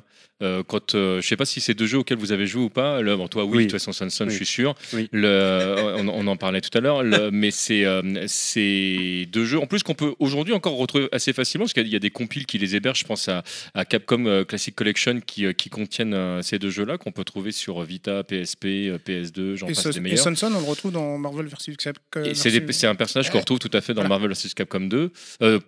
Euh, Hein deux. Oui, deux. Ah oui, c'est l'espèce de petit singe là. Voilà. Et, et là, on voit spéciale encore avec une fois que, bâton, là. on voit encore une fois que Toriyama s'est inspiré euh, Tout à fait, de, de- euh, de de Capcom. Capcom pour faire Oui, le personnage Pour Sangoku, Sang- hein. Je pas veux du dire. tout de la légende du roi singe. Ah, mais pas- mais non. euh, D'ailleurs, c'est la légende du roi singe qui s'est inspiré de Capcom. Mais voyons. Et, ces deux jeux qui ont une, bande son qui est, très courte, qui est très redondante, et on, pourrait se dire tout ça est très lourd, mais en fait, c'est deux jeux dans lesquels moi j'ai pris beaucoup de plaisir. Et à l'époque, euh, quand euh, c'est des jeux que j'ai euh, découvert donc exclusivement en arcade, parce que bah, il n'y avait pas moyen d'y jouer autrement euh, euh, euh, avant. euh, le, euh, moi, je savais pas ce qui était Capcom. Tout, tout ça, ça n'existait pas pour moi. Enfin, là, je vous parle d'un temps où c'est euh, Tu faisais Déjà- pas attention à l'éditeur. voilà, non, je- franchement, j'en avais. En fait, les, pro- les premiers éditeurs qui m'ont vraiment marqué, parce qu'il y avait des, des logos qu'on voyait bien, c'était des, des logos comme Konami, qui étaient, euh, qui étaient très marqués. Où, moi, Capcom, j'ai commencé à comprendre avec l'arrivée de Megaman, pour de vrai. C'est. euh, Ouais, c'est C'est- ouais, Ghost and Goblin et Mega Ouais, voilà, c'est- c'est- c'est- encore sur, euh, sur NES, ouais. C'est c'est- voilà, parce que tu commençais à avoir les mêmes logos, mais pour de vrai, en fait, il y avait d'autres boîtes comme Nintendo ou Konami qui avaient pris beaucoup plus de place. Mais c'est pourtant des jeux le qui, à l'époque, avec le logo. euh, c'est pourtant des jeux qui, qui m'ont marqué euh, à l'époque. Et Nintendo étant constructeur en plus, ça, ça aide à l'identification. Je j'ai envie de pense dire. que oui. C'est vrai que quand tu es Bah, jeune. D'ailleurs, tu, joues pas aux jeux vidéo, tu joues à la Nintendo d'ailleurs. Voilà, c'est à l'époque, ça. donc c'est. euh, Non, c'est effectivement et derrière, euh, derrière donc euh, Sonson, on retrouve euh, Okamoto euh, qui euh, donc euh, comme on disait euh, avant euh, venait de chez euh, Konami, mais Capcom euh, lui a proposé de doubler, même plus que doubler son salaire, donc il s'est pas trop posé de questions et pareil. Euh, pour euh, son Non, non, je viens pas faire. Le double, j'arrive. et, euh, et comment dire, et c'est quelqu'un qui, euh, qui est aussi très important euh, par la suite parce qu'il va bosser euh, sur plein de projets, euh, mais on va dire pour les citer les trucs vraiment euh, forts, il y a Final Fight, Street Fighter, euh, donc Euh, De la grosse licence. ouais, ouais. Street Fighter 2, ouais. Euh, donc ouais, c'est des licences, euh, ouais, des grosses licences, et c'est quelqu'un qui, qui aura un, un poids important dans l'histoire de la société. Ah bah, c'est- ça fait partie des gens qui, qui vont transformer la société parce Mm. que sans ces jeux-là, Capcom ne serait un, pas. un euh, Miyamoto en fait pour euh, Capcom quoi, en quelque sorte. Ah, Ah, c'est difficile. toujours difficile de faire des analogies entre les personnes parce qu'elles sont tellement Un gros numéro 2 différentes. quoi. Je sais même pas si, pour de vrai, je sais même pas si je dirais ça. Je sais pas ce que t'en penses, mais le, C'est- c'est- la, la- la comparaison est difficile dans, dans- dans le sens où le Miyamoto, contexte est- il aurait jamais fait Final Fight et puis Ouais, le- le- après puis ils le même, le dans- Non, non, mais contexte je veux n'est pas dire le même le. en fait. le- c'est- En termes de, en termes de levier créatif, tu Voilà, veux dire. c'est ça. Ouais. Ouais, c'est aussi un peu. Ouais, c'est c'est dur à dire. J'aurais du mal vraiment. moi, à moi, je faire suis pareil. Là, je, je, je, Ouais, je parce pourrais que, pas enfin, répondre à ta oui, question. parce que en fait. compte- enfin, Ou un Là où Kojima la- chez Konami. par Non, exemple. ouais, enfin, oui, parce que là où euh, Miyamoto ou même Kojima, enfin, c'est c'est des gens qui. Je, il fait pas, ils n'ont pas fait le jeu tout seul, euh, évidemment, les premiers Zelda, etc. Mais ils- enfin, voilà, ils étaient déjà pas beaucoup. hein, et, et effectivement, il a, il a, enfin, Miyamoto, par exemple, a été à la direction de beaucoup de choses sur les premiers Zelda. Donc, la direction artistique, la forme du jeu, le- la quête, l'histoire. Enfin, le gars, il, faisait, il touchait à tout. Quoi. Alors que chez Capcom, il, il y avait, enfin, dès le départ, j'ai l'impression qu'il y avait aussi un travail d'équipe. euh, et euh, chacun se répartissait des choses. Et donc, effectivement, il y a des noms qui sortaient plus que d'autres, hein, forcément. Mais j'ai l'impression que voilà, il- chacun avait une expérience bien Et Et, encore, là, on le sait, on euh, le sait aujourd'hui, mais en fait, à l'époque, il n'y a même pas beaucoup de noms pour de vrai qui, euh, qui Ah bah sortent. non, mais le- non, ça, ça- mais même, même euh, pour Miyamoto et- ou Kojima, à l'époque, c'est des gens qui étaient inconnus. Si, hein. on, les- a entendu parler d'eux plus vite. euh, Oui, plus vite, mais pas, pas dans les années Nintendo- 80. Non, Pas non, dans leur, premier jeu, ça, c'est certain. Mais Nintendo a très bien compris l'argument commercial que pouvait être de mettre un, un nom en avant. Et je pense même que, sérieusement, que Nintendo s'en est servi à certains moments, même pour parler de tiens, il y aura telle personne dans tel jeu, alors qu'en fait, il, a ju- il est juste passé signé en disant ouais, je suis d'accord avec vous et que c'est une autre équipe qui l'a fait. ça arrivait tardivement. Je pense que c'est- ça arrivait qu'avec la Non, mais 64. ce, ce que je veux exprimer par rapport à ça, c'est qu'en fait, chez system, Capcom, en fait. il a vraiment allé. Enfin, moi, quand je, je faisais un travail entre guillemets de journaliste, où je- ce qui m'intéressait, c'était vraiment de l'investigation, dans le sens je veux savoir qui a fait quoi là-dedans. Tu es vraiment obligé de passer par des, des, des, euh, des, des portes détournées, parce que au-delà du fait que les noms étaient cachés, euh, des fois c'était plusieurs personnes qui se cachaient sur un pseudo, des fois c'est plusieurs pseudos pour une personne. Enfin, c'est- c'était vraiment Et, et compliqué. puis, euh, euh, la grande différence, c'est que Kojima, Miyamoto ou d'autres, ils arrivent dans des sociétés qui sont déjà en place euh, depuis longtemps, euh, ou plus ou moins longtemps, Nintendo depuis très longtemps. Et Okamoto, lui, il arrive dans une société naissante. Donc Oui, il il a- participe à la création Ouais, presque il, de la il fait, société. il fait- voilà, il fait partie de, de, de, de- de la création entre guillemets de la société, de ce qu'elle est en fait. C'est vrai que c'est pas des rôles auxquels Miya- Miyamoto a pu donner un angle Nintendo, l'amener plus vers le jeu vidéo, apporter des choses. Mais, euh, mais c'est- plus compliqué. C'est vrai qu'après, il y a la partie console. Ce qui, est, ce qui est très- ce qui est compliqué aussi au Japon, c'est la définition de propriété intellectuelle d'une Oui. licence. euh, c'est vraiment, ça appartient à la firme. Et, et ils ont toujours eu cette peur de non, non, alors ouais, c'est lui qui l'a fait en partie, mais c'est pas son jeu, hein, c'est le nôtre, c'est à nous, c'est Capcom qui l'a fait, c'est Nintendo qui l'a fait. Bon, bah, récemment, ce qui s'est passé avec Kojima avec Metal Gear, je veux dire, Konami, ils ont été aussi un peu piqués au vif, et ils en avaient marre de, de l'autre était toujours en avant. Il y a- Eh oh, c'est notre jeu, c'est notre licence, ok, bon, tu l'as fait à 99%, mais on s'en bat les couilles, c'est notre jeu. Enfin, c'est un peu ça. Et euh, il y a eu une crise aussi dans le milieu de l'animation du manga, surtout du manga d'ailleurs. Enfin, Toriyama, il y a eu tout un débat à la fin de DBZ d'ailleurs, à la fin des années 90, mais où euh, la, la licence n'appartient pas à, son- à l'auteur. C'est- La licence appartient euh, donc au journal de, de, pré- de pu- publication ou la, ou le- ou la, la société d'animation, la Jump, Shueisha, euh, Jump ou la Shueisha, Bah, etc. c'est- c'est c'est vrai C'est- qu'eux, ils sont, ils sont considérés et, et se considèrent aussi finalement Comme, comme euh, des employés. comme des fait. employés, ouais. Ah oui, et oui. il y a que certains qui un jour euh, se réalisent que finalement, ouais, mais attends, je suis peut-être pas qu'un employé finalement. Mais, mais- Euh, bah, Au, Japon, il n'y a pas pareil, genre hein. un phénomène Steve Jobs euh, Non, le- non, comme il comme faut- il il faut se dire Apple, que euh, La c'est- personnalisation sur les produits de- de- des créateurs, on va dire ce qu'on pourrait appeler la starification, elle est arrivée sous l'impulsion de l'Occident. hein. Oui, oui. Oui, C'était quelque chose de très occidental. hein. Et c'est à force d'impulsion de demande. Et c'est surtout, il faudrait voir d'où vient l'histoire, mais je pense que c'est en interne. difficile à dire, mais. Mais je pense que c'est les branches étrangères, les branches américaines de Nintendo pense, ou ouais. Capcom qu'on se dit ouais ok mais parlez du mec qui l'a fait, parlez de Miyamoto, mettez-le en avant et tout. Ben, On aime ça nous Pour, parce que pour Nintendo, je sais pas, mais en tout c'est cas, c'est très il y a- américain la culture euh, de la Il y a, personnalité. il y a quoi. deux trucs euh, dont, dont, dont- enfin, dont- enfin, que je pense, après, c'est mon point de vue, mais, le culte de la personnalité. mais, Bah, c'est le vol des cerveaux, hein, mais t'as, voilà, t'as exactement ce que j'allais dire. Donc, t'as- déjà, tu as le, t'as le vol des cerveaux qui a beaucoup joué, où il y a un moment donné où on s'est dit, bon, comment est-ce qu'on arrive à ménager la chèvre et le chou aussi? Comment est-ce qu'on peut euh, préserver la structure générale tout en mettant en avant la personne qui, a- qui, a- qui est un qui est la tête finalement du projet, parce que c'est pareil que tu le disais tout à l'heure, c'est en fait pour de vrai toute une équipe derrière. Et pour repartir sur ce qu'on disait sur Okamoto, ça fait partie quand même des gens qui au Japon, et tu vois à peu près leur culture hein, en général, quand euh, on a dit bon on fait comme ça, bon on fait comme ça Ah quoi. bah, de toute façon, le au Japon, c'est- simple, c'est la communauté qui prime sur l'individu. C'est le, le gars qui arrive et qui dit euh, bah non, finalement on va pas faire ce qu'on nous a demandé.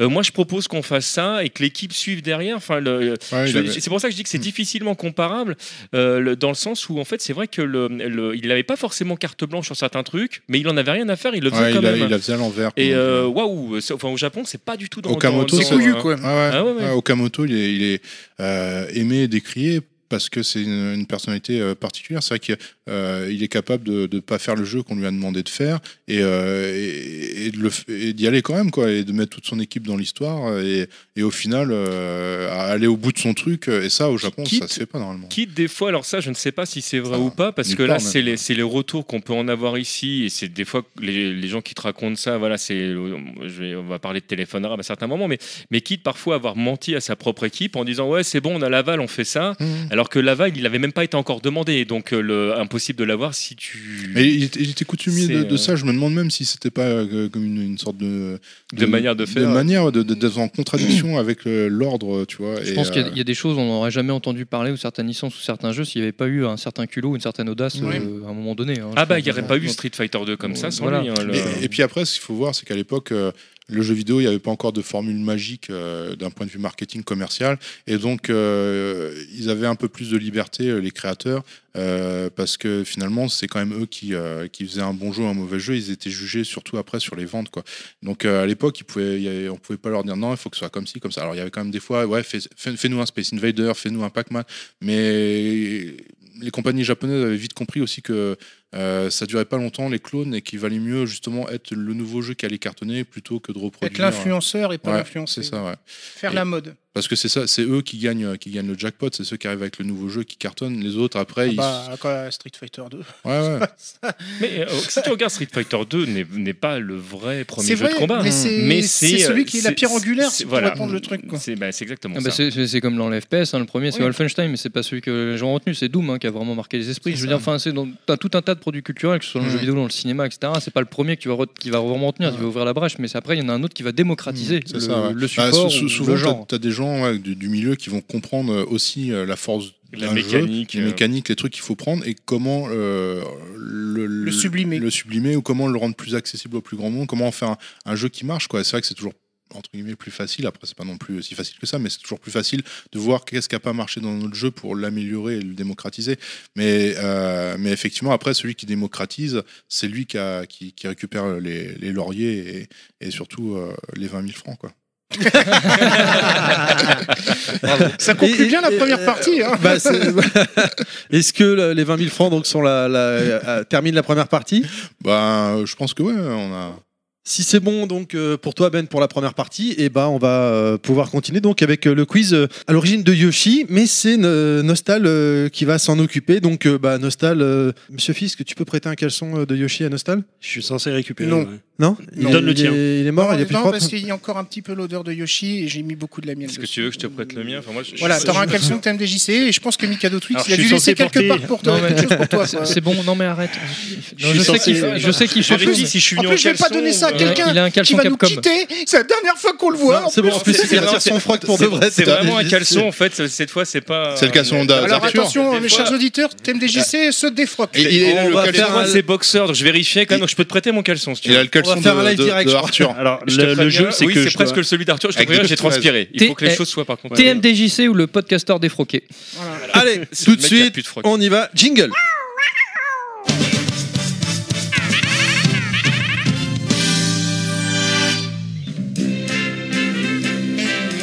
Alors, Alors, aujourd'hui, on vous a préparé, enfin Yoshi vous a préparé un, un petit quiz.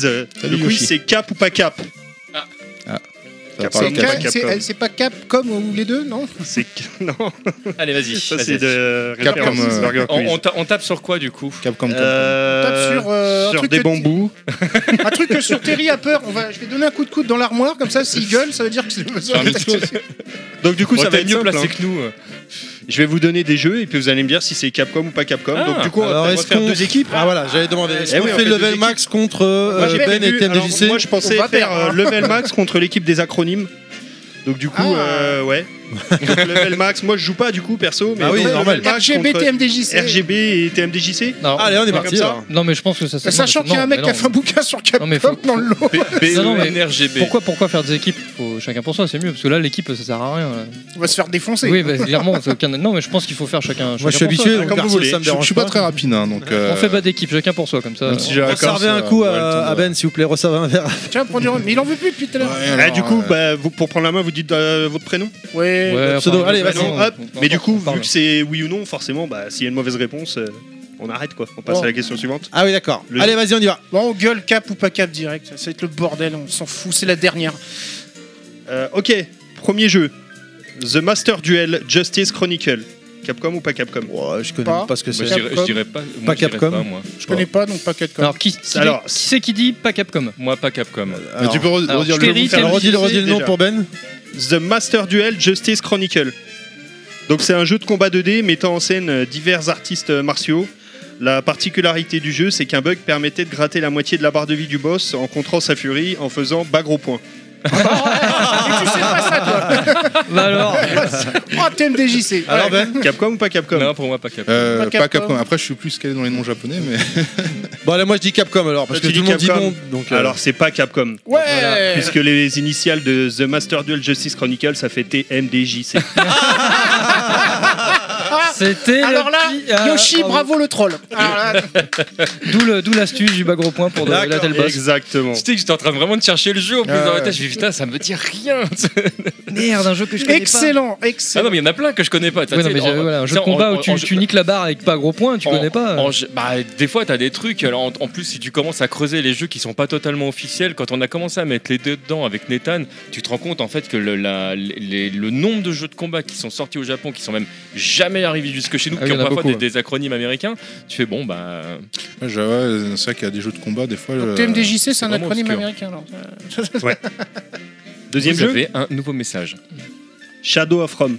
Capcom ou pas Cap- Capcom Euh, Capcom. Capcom. Capcom. Capcom. c'est le beat'em ça. Capcom, ouais. Et Infiltration. Oui, action, PS2. infiltration, ouais. C'est un jeu PS2. C'est un jeu PS2, Énormissime. J'ai Tu- pas.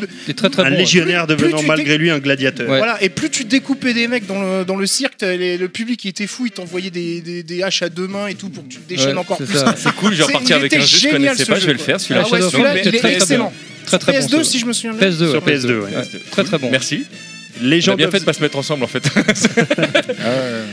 ah. Allez, The Legend of Zelda, Oracle of Edge, Oracle of Season. Euh, Capcom. Capcom, Capcom. Capcom, ouais. Forgotten World. Capcom. Forgotten World. Oui, Capcom.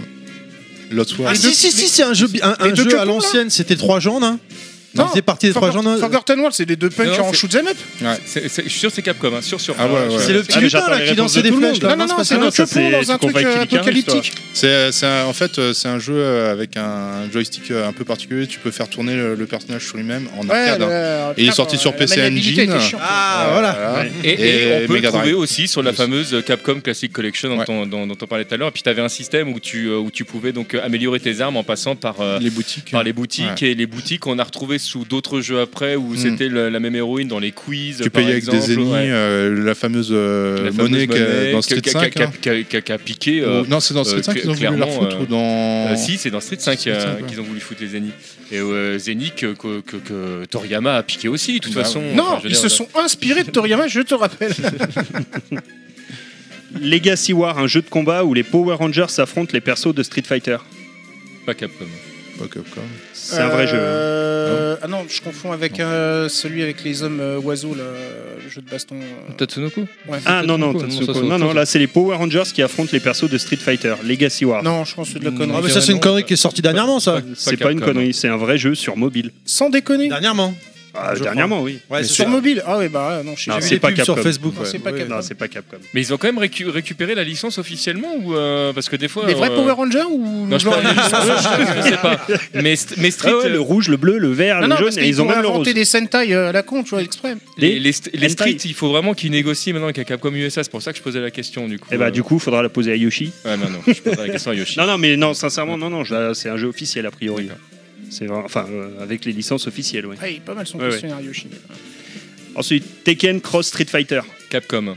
Euh, dans Ah non, Tekken, ah Cross non, Street Fighter, pas pardon. Cap. Bah non, pas, Capcom. pas Capcom. Pas Capcom. Pas c'est- Capcom, C'est non. Namco Bandai. Le jeu est même pas Bah, sorti. c'est de ce que toute j'allais façon. dire, le jeu n'existe Ouais. pas. Le jeu n'est pas sorti, il est toujours en développement. et, bah, Il est ouais, toujours en c'est- développement, C'est même ouais. pas sûr qu'il sorte un jour pour de vrai. hein. La, Ouais. la- la dernière fois qu'on a discuté avec Arada, euh, en fait, en, sûr gros, en gros euh, devant le micro, il a fait euh, euh, ouais, on, on bosse toujours dessus. Puis en fait, avec sa tête, il était en train de faire ça. Le- on n'est pas filmé, non, mais C'est le stagiaire, il s'en occupe. en, gros, le boulot qu'il a fait sur le jeu, il l'a utilisé pour faire Akuma dans, dans Tekken 7 et euh, par, euh, chose plus particulière euh, sur Award, ouais. Ouais. Ils ont bossé avec euh, ce qu'il a le bousseau donc a, a servi à faire Geese derrière. Du coup, voilà, ne pas confondre avec Street Cross Tekken. Merci, je me suis fait avoir.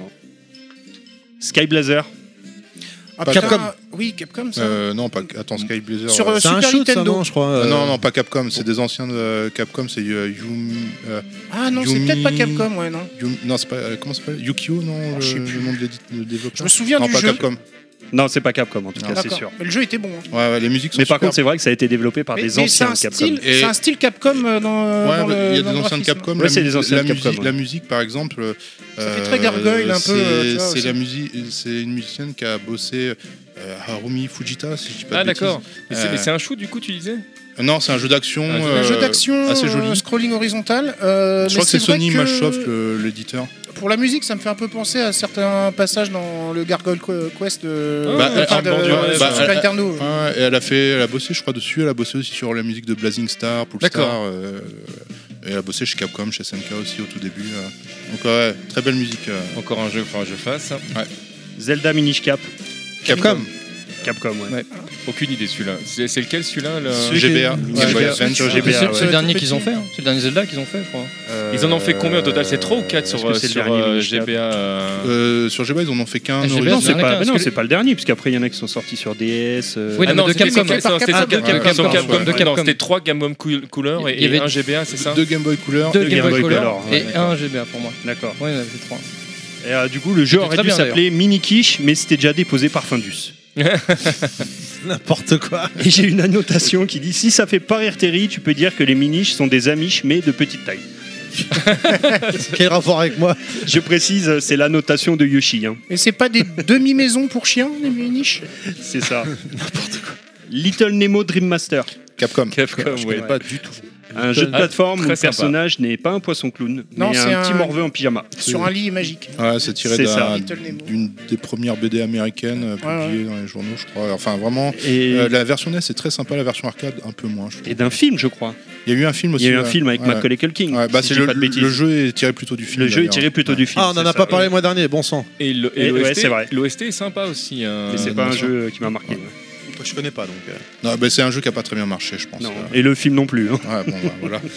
Macaulay Culkin non Ben, plus. on, en, on en parle de, de ce jeu euh, sur le, le- le hors-série Rhythm Fighter qu'on a fait sur Street 2 parce que justement ça, il y, a- il y a certains des thèmes qu'on entend euh, dans ce jeu qui sont plus ou moins réutilisés après dans l'univers Street Fighter 2. Tetris Magic 64. Euh, c'est avec euh, Disney, non C'est Capcom Non, je sais plus, j'ai un doute. Moi, Euh, Capcom, moi, je- Capcom. moi, je- dirais il y a, il y a Capcom. Mickey, il y a Mickey en guest Ouais, star dans le Capcom. jeu. Je moi, te dirais moi, je dirais Capcom. Moi, mais, moi, je dis euh, Capcom. Toi, tu dis pas Capcom Hmm. je moi j'ai un doute, mais je pense que c'est Capcom. Eh ben, c'est Capcom. Ah, bah. Effectivement. Ah ouais, parce que quand Capcom ils arrivent 64, euh, euh, Street Fighter, Resident Evil, non après ça, peut-être. Et la dernière, du coup, pour le Super Banco, Shadow of Rome arrangé. Pas Capcom, c'est un, jeu de level ge- max. c'est un jeu de gestion où l'on gère le bar level max. On peut y incarner le barman Big Yoshi avec un afro façon Isaac Washington Non, de la non. croisière s'amuse. C'est- le vois bien, Yoshi. c'est pas, Capcom, je crois que c'est bon SNK, il me euh, semble. Je- J'en rajoute, Yeah. j'en rajoute une, Avec la moustache. God of War. Capcom ou pas Capcom? Ouais, Il y a- Oh doit la y avoir un homonyme, à mon avis. Je dirais Capcom. Bah moi comme ça je dirais pas Capcom, mais tu, forcément ça va être Capcom. mais, Ouais. euh, Non, en fait, ouais, c'est Capcom qui l'a édité euh, au Japon. Mais Ah, c'est- d'accord. Ah. Moi, je m'attendais à ce qu'il y ait un autre jeu qui Non. s'appelle God of War. c'est pour ça. D'accord, mais je savais pas qu'il avait été édité. Non, non, c'est assez marrant de voir euh, sur le, la jaquette, voir Capcom sur ce jeu-là euh, au Japon, alors que euh, Monica. pas de lien euh, direct. hein. Non, non, mais euh, comme quoi. Hein. Bah, mais écoute, merci Yoshi. Merci Mais- Yoshi. Yoshi De rien, je repars. Eh ben écoute, on va pouvoir maintenant continuer tout simplement avec euh, maintenant la deuxième partie de l'émission, à, à savoir les jeux. Cachez votre motivation. Euh, voilà, bah Ben, en fait, Ouais. on démarre. euh, tout à l'heure, tu as commencé à parler euh, un peu de et Vulgus et Sonson. Est-ce que tu veux revenir dessus ou on passe à la suite? Ben, je pense que ouais, euh, Sonson, on en a pas mal parlé. Après, ouais, on peut, on peut passer à la suite. À la euh, suite, alors d'accord. Bah écoute, on va passer à la suite. Le, le jeu suivant qui est. Oui. C'est quoi C'est. J'ai pas l'écran devant les yeux. hein. Ah d'accord, euh, Ghost and Goblin, dès que bien. euh.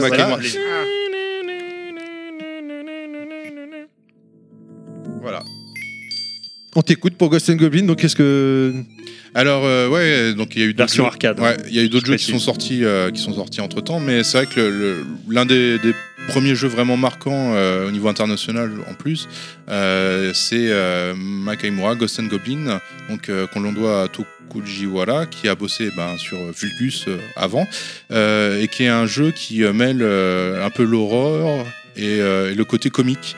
Euh, et euh, comme une particularité, euh, hormis son ambiance graphique, qui, est, pas trop mal pour l'époque, hein, avec les zombies, des démons, c'est aussi la faculté du personnage à pouvoir choisir plusieurs armes Et à euh, être en slip. et à être en Il caleçon. en a de la chance, lui. Là. À être en caleçon S'il te plaît.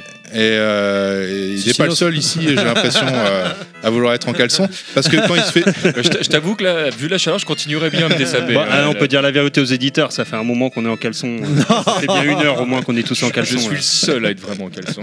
Et euh, donc ce jeu-là a été, euh, a été vraiment un jeu important qui a été porté sur de nombreuses machines, euh, qui a eu un portage sur la NES et Famicom, euh, qui a été une des premières, même la première cartouche euh, de 8 mégabits, donc euh, non 8 mégabits, 1 mégabit je veux dire, euh, sur Famicom au Japon. Donc euh, c'était une grosse cartouche, ça a vraiment été un jeu et qui euh, en plus euh, c'est extrêmement bien vendu, donc c'est un jeu ouais, très important je pense. euh, euh, voilà, dans, dans l'histoire de Capcom et qui est Bon. aujourd'hui encore une licence forte. ouais. On l'a- on l'avait en plus retrouvé sur euh, l'époque beaucoup de plateformes. Quoi. Moi, j'ai Ouais. le souvenir de l'avoir fait sur Amstrad chez un pote. euh, Oui. Enfin, il était. euh, Oh, T'as partout, souffert, quoi. toi, quand t'étais jeune. Euh, Amstrad. Oh, la version Amstrad, doit J'ai beaucoup euh, souffert. C'était pas US Gold qui avait fait la conversion C'est pas impossible, Ah, euh, c'est bien possible. Et il fait partie des jeux, effectivement, aussi, euh, on en parlait un peu euh, au début, des jeux extrêmement durs. euh, Ah, putain. lui, euh, il fait partie, effectivement, du panier. Même moi, j'ai pas réussi à le terminer. euh. Ah, j'ai une anecdote. Alors moi, il moi j'avais exprimé que je l'avais terminé. On m'a dit non, tu l'as pas terminé parce que tu l'as pas fait deux fois. bah oui. Oui. Ouais. Et ouais. ben moi je considère que je l'ai terminé parce que je l'ai fait une fois et j'emmerde les gens qui disent que je l'ai pas terminé parce que déjà je trouve que c'est vachement dur de le terminer une fois. Comme Terry, il allait dire Moi, je m'en fous, j'ai terminé le premier niveau, je considère que je c'est l'ai terminé. C'est ça, quoi. bah, j'ai fait le premier alors. niveau. euh, Qui a dit qu'il fallait qu'on fasse tous les niveaux Non, mais celui-là, je- effectivement, tu- il avait une particularité, quoi, Ben. Ah, euh, bah, Par rapport euh, pour la- avoir la vraie fin Ah du oui, jeu. oui, il fallait euh, effectivement le terminer une deuxième fois. Déjà, le jeu était Mais- dur et euh, il fallait le terminer une deuxième fois pour avoir accès à, à une arme euh, qui te donne, euh, en- euh, bah, enfin plus puissante à peine, mais qui surtout te donne accès au combat contre le dernier boss une fois que tu as reterminé le jeu. Mais pourquoi ils ont fait ça en doublon? C'était une fainéantise euh, Ah non. amateur? Non, je pense que C'est c'était. tu mettes des pièces. C'était un troll? Ouais, bah, Non, non, mais de genre, Non, non. tu l'as fini une fois En- et tu dois tout, tout retaper. en, en euh. fait, C'est déjà. pas le seul jeu hein, qui fait ça. Ouais. Non, mais je crois que les patterns, elles changeaient. euh, Il a- il est- ouais, Et ça, après, il y avait d'autres d'ennemis, ils étaient Ouais, pas aux mêmes endroits. Et, euh, et puis surtout, euh, comment dire, euh, enfin aussi, euh, dans le- la fin des années, enfin dans les années 80, euh, les secrets dans les jeux, tout ça, ça permettait aussi de, de faire un peu monter la, la sauce, euh, faire parler les gens. Et donc c'est vrai que euh, là, le challenge c'était de terminer ce jeu-là. On était encore dans une époque où les jeux durs, c'était ce qui dominait en arcade. Il y avait euh, Druaga euh, chez Namco, par exemple, qui était un jeu extrêmement dur, euh, qui était euh, dans des labyrinthes, euh, vu du dessus avec un chevalier. Euh, donc on était encore à une époque où les jeux étaient très durs. Et là, en fait, ils ont poussé euh, le niveau euh, au-dessus. euh, parce que bah, le vice, il faut le reterminer une deuxième fois, donc c'est vrai que ça, ça a contribué un peu à son aura à l'époque, c'était important aussi, euh, c'est un critère positif. Après, ça a changé, euh, notamment euh, grâce ou à cause du marché américain, euh, où on voulait plutôt des jeux faciles à finir, euh, où il fallait mettre beaucoup d'argent pour les finir. Ghost and Goblin, tu peux mettre beaucoup d'argent, tu vas pas forcément le finir euh, rapidement, parce qu'il te met dans des checkpoints, euh, que les, les patterns, euh, il faut bien les connaître par cœur, sinon de toute façon tu... Et en plus, il faut réussir à, à jongler, parce que les sauts sont très compliqués, on peut pas revenir en arrière. C'est même encore plus dégueulasse que ça, c'est que le, le- si jamais tu le fais du premier coup directement, oui, les patterns sont les mêmes, sauf Mm. que dès que t'attends ne serait-ce qu'un instant, en fait, Mm. le, le- le pattern des personnages change d'un moment à l'autre. Et, ils ont rajouté en plus un personnage vicieux, c'est Red Harrimer, euh, Oh là qui est le héros de Gargoyle Quest, Ouais. qui lui en plus a des patterns semi-aléatoires, ce qui fait que en fait, euh, euh, même si tu connais les patterns des bases euh, de base et que tu avances à fond, tu vois, euh, parce que ça, quand tu avances à fond, bah, les patterns elles vont, elles vont être faciles, on va dire. Mais quand tu arrives à lui, euh, voilà, tu, il va dans tous les sens, il est imprévisible, il va plus vite que toi, il te fonce dessus. euh, donc euh, ouais, ouais, ils, ont rajouté ce vice-là. il, est, il est horrible ce jeu. Ah, et, et ce personnage-là, euh, en plus, il est inspiré d'un des, membres de chez Capcom qui s'appelle Arima, euh, qui apparemment euh, devenait tout rouge, énervé, et, euh, et lui-même était assez instable. Et donc c'est en, en clin d'œil à lui aussi qu'ils l'ont Ah, euh, intégré Ah, dans quand, le jeu. quand il a appris, ça a dû lui faire plaisir. Ah bah, ah, Ou pas, il a craché du feu. euh. Moi j'ai une question d'ailleurs en tant que grand spécialiste. Est-ce que tu as réussi à élucider le, le mystère de l'échelle euh, qui ne mène nulle part ah, ça c'est dans Die My Camera, dans Ghouls Ouais. and Ghosts. Ouais, euh, non, en fait, euh, On fait, saura jamais euh, je, pense, cette je pense qu'en fait c'est c'est un bug qu'ils ont conservé parce que sur Mega il y est mais comme Yuji Naka quand il a porté le jeu ils avaient le euh, il avait accès au code source euh, donc il a finalement reproduit le, le même bug je pense Euh, non je pense qu'il n'y a pas de Il n'y a rien, il n'y a pas d'histoire. non je pense qu'il n'y a pas d'histoire là-dessus Donc. Pour les auditeurs qui savent pas, il y a un moment, il y a une plateforme dans le jeu où sur la gauche il y a Dans- une Dans échelle. le deuxième, coup, Euh, préciser. donc il y a le mythe, c'était pendant très longtemps, il doit y avoir quelque chose quoi. Euh, ouais, ouais, bah, Et les gens se sont acharnés à essayer Ouais. de. bah, c'est c'est C'est c'est le troll ultime. c'est c'est vrai que genre, et ça il n'y m'en rien.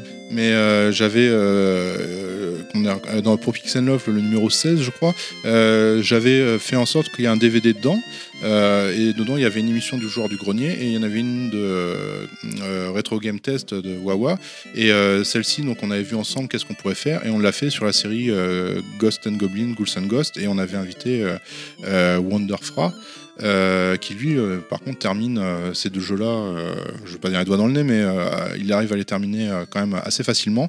Et euh, c'est vrai que c'est, je crois que c'est, devenu là euh, un peu après qu'ils ont creusé encore davantage parce que l'émission, je, je pense qu'elle était intéressante. Il y avait plein d'anecdotes euh, justement sur la conception, sur les, les petites idées qu'il y avait. On avait regardé dans les Games dans d'autres magazines.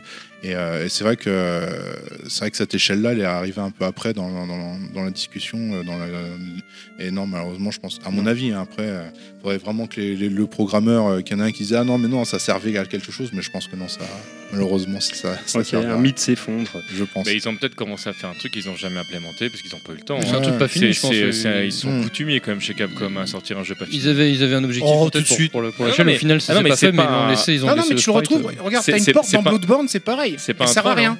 Ah, Et il y en a, y a il y en a marqué juste, elle est fermée. Ah ouais. Et tu dis, Ouais. mais elle est où la clé? Et en fait, il n'y a pas de clé. Mais non, Ah, mais mais pour- là, pour, là- euh, là- là, dans Bloodborne, c'est peut-être volontaire. hein. Ils sont un petit peu. euh, mais, quand euh, mais pour, pour Capcom, c'est pas du tout un troll. C'est c'est- par contre, c'est factuel. Effectivement, le, le- ils ont l'habitude de sortir, et c'est devenu vraiment une habitude par la suite, de sortir des jeux pas finis en se disant, de toute façon, c'est pas grave, il y aura une V2, il y aura un truc, et malheureusement, des fois, le jeu marche pas du tout, et t'as pas de suite, et t'as certains jeux, tu regrettes qu'il n'y ait pas eu plus, parce que le jeu est, est pas loin d'être bien, quoi. Donc, euh, Ouais, mais c'est vrai que là on est sur Ghouls and Ghosts, mais ouais, ils- quand ils l'ont ils l'ont présenté, ouais, ça avait été euh, un grand succès euh, auprès de la, de la presse euh, japonaise en tous les cas, arcade, Gamest et tout ça. Euh, c'est vrai que ouais, ça a été une, une sacrée claque. Après, ouais, le, le jeu, il y a quelques bugs, mais globalement, il, il tourne bien. Mais techniquement, c'est un jeu qui est super intéressant parce que il a une, une- le personnage a une inertie que tu retrouves dans aucun autre jeu. Puis il a le double saut. C'est euh, Non. la- qui- Non qui- Pas Ah, je encore, c'est ah, dans c'est- Super Ghouls and ouais. Ghosts. D'accord, ouais. ok. C'est et, et puis tu l'acquiers pas tout de suite en plus. le- le- mais c'est, euh, je trouve qu'il y a une, il y a une, il y a une ambiance dans, dans, dans le jeu, mais dans le gameplay aussi, en fait, qui, qui est vraiment atypique. Ce qui fait que où t'accroches et, et ça donne envie d'aller au-delà de la difficulté du jeu. Ou où le jeu te, te tire la langue directement et dans ce cas-là ça, ça, ça ne prend pas. Ghouls and Ghosts, bon après on- en plus on va revenir un peu en arrière, mais Ghouls and Ghosts, ouais, par, par contre celui-là je l'ai terminé, euh, j'ai fait le, Le- le- les deux cycles. les euh, deux cycles, ouais, parce que j'avais je vraiment bien accroché Je euh, te tire la langue. euh, à l'univers et, euh, et au gameplay, ouais, parce que je trouvais ça vraiment bien. Il y avait le fait de pouvoir concentrer euh, pour euh, faire une super attaque. Il y avait aussi le fait de pouvoir tirer en haut et en Mm. bas. C'était des nouvelles euh, mécaniques qui étaient euh, qui est sympa. Puis l'univers est super. Quoi. Il y a les nids dénivelés. euh, enfin, il y a, il y a plein de choses. euh, des- il y a une sorte de monstre sur lequel tu marches sur le, le- qui est un boss d'ailleurs euh, sur le sur le dos. Enfin ouais, c'est. Enfin, je l'ai- terminé depuis, mais en console. Mais je veux Ouais. dire, les, premières fois quand tu joues au truc. enfin, Moi, je l'ai fini en, let's ça. play, mais bon, c'est. Pas mal. Alors moi je suis comme Terry parce que en fait la première fois que j'ai vu ce jeu-là, alors je sais pas si c'était le Ghost and Goblin ou Ghost, tu vois, euh, Ghouls and Ghost, Euh, mais je me souviens j'étais ado, ado, on était en vacances à, à Narbonne et euh, je traînais avec Toi un aussi, t'as souffert quand t'étais jeune. Alors, un pote il me dit viens on va on va, on va aller jouer à une arcade. Et je me souviens, il a piqué du pognon, je crois, sa, mère ou sa grand-mère. Je l'attendais en bas avec Le les salaud. vélos. 20 000 Il a- balles, il lui a piqué. C'est ça. rends compte 20 000, 20 000 balles. balles. Oh, le salaud. Ah, vous en avez fait des parties. Non, non, mais Ils ont fait des heures de jeu. il y avait un bon Eh, petit tas de il pièces de il 10 n'a pas balles. fini le jeu. hein. Il y avait un bon petit tas de pièces de 10 balles quand même, tu vois. Et euh, on- arrive de- dans le café. On a tout claqué, on a, on a même pas vu le premier boss quoi. Allez là, là, là. Non, c'est on normal, s'est fait normal. défoncer par le jeu. Mais Ah, ça, ça être, t'en veux- euh, and bonne Ghosts, mais ouais. Le jeu, il y a, pas longtemps, je suis revenu dessus. euh, je sais pas si c'était suite à- au Sandmax qu'on avait fait. Je parlais du jeu et, euh, et je disais ouais bah le jeu aussi j'ai- quand même j'ai été jusqu'à la fin là. et puis tu sais je commence à essayer de montrer le jeu et je me fais défoncer tout de suite. Je fais bah attends c'est parce que ça fait longtemps. Puis je commence à me remettre dessus. Puis dans ma tête je me dis putain mais il est dur ce jeu. J'avais oublié qu'il était si dur. Ah, bah, rien que la deuxième partie du premier stage pour Ghouls and Ghosts, t'as le vent en face. oh là là. Et t'as des tornades qui arrivent et tu dois faire des sauts. Euh, donc face au vent donc ton saut il peut pas aller aussi loin que normalement. Donc quand tu dois sauter par-dessus un ennemi le, le saut il est encore plus difficile. Euh, et puis après t'arrives t'as des plantes qui poussent avec euh, des racines qui t'attaquent. T'as des, des cochons euh, qui te sautent dessus et je crois qu'ils te gerbent aussi dessus euh, de Il est par dessus horrible, ce Et oui, il y a un cochon qui germe, c'est dangereux. Ouais. moi j'ai appris un enfin, moi j'ai appris un truc sur ce jeu il y a pas longtemps c'est dingue que je qui m'a d'ailleurs qui a remis en cause un petit peu toute ma vie de gamer. C'est euh, Arthur quand il se fait toucher on est tous d'accord il finit en caleçon. Ouais. d'accord. C'est quoi les motifs sur son caleçon pour pas vous des des fraises. Et bah c'est c'est pas des cœurs. C'est des fraises. Effectivement ouais. Ça, j'ai- j'étais déçu. j'ai toujours cru que c'était des cœurs moi dans le jeu. Son Pourquoi, des fraises alors du coup bah On sait pas. je sais pas. Ça on sait pas mais, euh, mais j'ai Ah, toujours cru que c'était un Les- caleçon à les cœur fraises ça fait partie aussi des de, de peut-être l'univers Capcom Ouais, en des objets de l'univers Capcom. Par exemple, euh, il y a un jeu qu'on n'a pas parlé, mais euh, c'est Higema, Higemaru, euh, donc qui est un jeu vu dessus qui ressemble un peu à Bomberman graphiquement, euh, où tu diriges un marin qui envoie euh, des tonneaux et qui se bague des tonneaux. Et le tonneau, par exemple, euh, fait partie après des objets emblématiques de Capcom que tu vas trouver, tonneau et baril. hein. Tu vas trouver dans Final Fight, dans Street Fighter euh, 2, euh, les bonus stages, tu vas avoir les tonneaux tu vois, qui tombent et puis les barils en feu. Euh, tu vas retrouver dans Final Fight aussi les, les, les, les bidons. Tu retrouves dans plein de jeux. C'est vrai qu'ils ont plein d'icônes comme ça que tu retrouves dans plein de jeux euh, par la suite. euh, et le- oui, euh, le- la fraise en fait euh, certainement partie. Je crois que ça, euh, ça fait partie de Son Bah, déjà. ce que, ce que j'allais dire, ouais, dans Sun Sun, tu, Oui, les, les tu fruits. les récupères. euh, Donc ouais, il y a beaucoup de, C'était de l'easter egg déjà à l'époque, quoi. Ah mais pour, pour moi oui hein, d'ailleurs enfin je pense qu'on aura peut-être l'occasion d'en parler euh, là-dessus Euh, bah, Florent Gorge avait fait un- un- une émission là-dessus mais il y a le Ryu le personnage de, de- de Street Fighter qui est un personnage que tu retrouves finalement dans dans d'autres jeux C'est une fraise à la bien base. avant. c'est pas une fraise mais euh, D'où la mais couleur rouge des cheveux. D'où la couleur rouge. Le- C'est c'est marrant de voir à quel point, en fait, euh, que ce soit les gens qui bossaient chez Capcom ou, euh, ou chez Capcom en général, il y avait l'idée, en fait, que tous les jeux soient plus ou moins liés entre eux d'une manière ou d'une autre. Hmm. La fraise gare Youget. Très bien. Eh bien, euh, est-ce que c'est, est-ce qu'on va pouvoir avancer peut-être euh, gentiment, euh, Ah non. Ben? On continue, on reste Non, sur. est euh, revient sur, on revient sur 1942 même en fait, j'ai envie de- d'en d'en parler parce que Donc c'est un jeu qui est Vulgus. Allez. Quel est le, le jeu suivant? On continue Commando. Commando. Oh. Ah, pas Captain Commando. Alors Commando, moi je personnellement je l'avais découvert encore sur euh, Amstrad à l'époque. Je savais même pas que c'était Capcom qui l'avait fait d'ailleurs. Bah, Commando, c'est le petit, le, Ouais, petit, ouais, le- ouais. le petit jeu de bonhomme là où même il finit petit sur jeu le de calbut bonhomme. quand il meurt là. À la C'est Ikari dommage Warrior. parce que Ouais. vous n'avez pas les gestes Eh ben- de Terry en même temps. Et le petit jeu de bonhomme, j'ai j'ai ah, beaucoup aimé. il imite, euh, il imite Est-ce que c'est inspiré du film de euh, Schwarzenegger? Euh, Commando, ah bah je sais Est-ce que c'est une adaptation du film Non. Euh, Euh, non, en je fait, pense pas. au, au Japon, ça s'appelle euh, Senjo no Okami, je crois. Ouais, c'est ça. Je sais plus. Et donc, euh, non, en fait, mais c'est un jeu qui euh, s'inspire euh, surtout, je pense, euh, d'un autre jeu qui est sorti avant chez Taito, euh, dont j'ai oublié le nom. Ikari Warrior. Euh, non, euh, non, justement, Ikari Ikari Warrior, Warrior, c'est c'est la- SNK, c'est la- ouais, c'est c'est SNK, SNK. et c'est eux qui ont, Euh, qui ont copié. Et donc, euh, Un donc, très bon jeu aussi d'ailleurs. donc ouais, Oui, c'est oui. un, c'est un action euh, shooting. Euh, effectivement, le personnage ressemble à euh, Un militaire. Un militaire. Ils euh, appellent ça du run and gun. Ouais, Ouais, vu du dessus, quoi. Ouais, du run and gun, mais multidirectionnel. Et, et c'est vrai que ce jeu-là, euh, même si je trouve pas c'est que ce soit un c'est à la limite jeu, du shoot pour moi. Ouais. Bah. C'est comme euh, Poki Ah. Rocky. Ouais, ouais, Euh, ouais, c'est un peu la même chose. Ouais. Tu changes la skin. un peu alors, la euh. Poké Rocky, pour moi, c'est vraiment un super jeu. Commando, euh, moi, je l'ai fait parce que, entre autres, c'était Capcom. Justement, c'était à l'époque où je me refaisais d'où les jeux Capcom. Mais ouais, c'est ce que tu dis. Ce jeu n'a vraiment rien d'extraordinaire. Non, pour non. de vrai. hum. C'est- Non, non, mais je veux dire, dans la, ca- Ah dans ouais, la moi, catégorie, je- pour moi, c'est du shoot 'em up, euh, Mhm. mais version particulière. Moi à l'époque, je sais que je l'avais vraiment adoré, je l'avais trouvé super dur. C'est- Ben, c'est- moi, peut-être que je l'ai découvert trop tard. euh, mais moi je l'avais découvert. du coup, je le personnage dans, euh, Commando, c'est Ryu aussi. Euh, hein? C'est Ryu, c'est le, le- c'est bien, Non. c'est bien Non. celui-là où t'as les où il file des coups de pied sur le côté. Non, euh, non, non, non, non. Ça, c'est euh, I- euh, Isatsu euh, Raiken, je crois. Euh, Ad- Avenger. Ah, Ouais. je confonds. Et Trojan aussi, ouais. Donc, euh, non, non, et, mais co- com- Commando, euh, mais si tu veux qu'on parle de Ryu, je, Ouais, ouais, Ryu a été dans l'armée alors Bah, euh, pas officiellement. Euh, C'était Chun-Li aussi, ouais. mais il était euh, en cosplay. c'est ça. il, il était cosplayé. D'où les grosses cuisses, d'accord. Mais euh, donc ouais, dans Commando, moi je, personnellement c'est pas un jeu non plus euh, qui m'a profondément marqué, mais euh, ses nombreux portages, euh, son ambiance militaire, facile à jouer, mais très dur euh, au final, hein, ouais. euh, a fait que c'est un jeu a très très bien marché. euh, malheureusement, mais je pense hein, que la plupart des vieux jeux Capcom euh, comme beaucoup de vieux jeux d'arcade d'ailleurs, ont mal vieilli parce que le gameplay euh, est trop difficile. Rigide. rigide, c'est difficile et il y a une forme d'injustice quand tu perds. Tu peux y arriver. euh, on voit des super plays de gens qui arrivent parce qu'ils ont compris vraiment comment fonctionnait le jeu, mais euh, c'est- pas. Moi, je trouve pas ça forcément très plaisant à jouer. Euh, et donc, ouais, Commando aujourd'hui, je pense qu'il a mal vieilli. Autant sa suite euh, Merx, euh, je pense qu'elle elle est plus, bien plus sympa à jouer. ouais. Merci. Il est adapté sur euh, Mega Neo Drive. Geo, non euh, Merx? Non, il n'y a pas Non. un- non. Mais il y a Shock Troop. Non, non, non, Il y a- non. il y a- Shock Troopers qui je ressemble. voudrais pas dire de bêtises, mais il me Enfin, semble Shock pas qu'il y ait de jeu de Capcom sur Neo Geo. Je Non, voudrais pas dire de mais bêtises, il hein, mais il le- me semblait qu'il y a un truc genre mercenaire ou pareil, c'était un jeu de shoot euh, de. T'as Ninja Commando qui est un, un, Shock un action.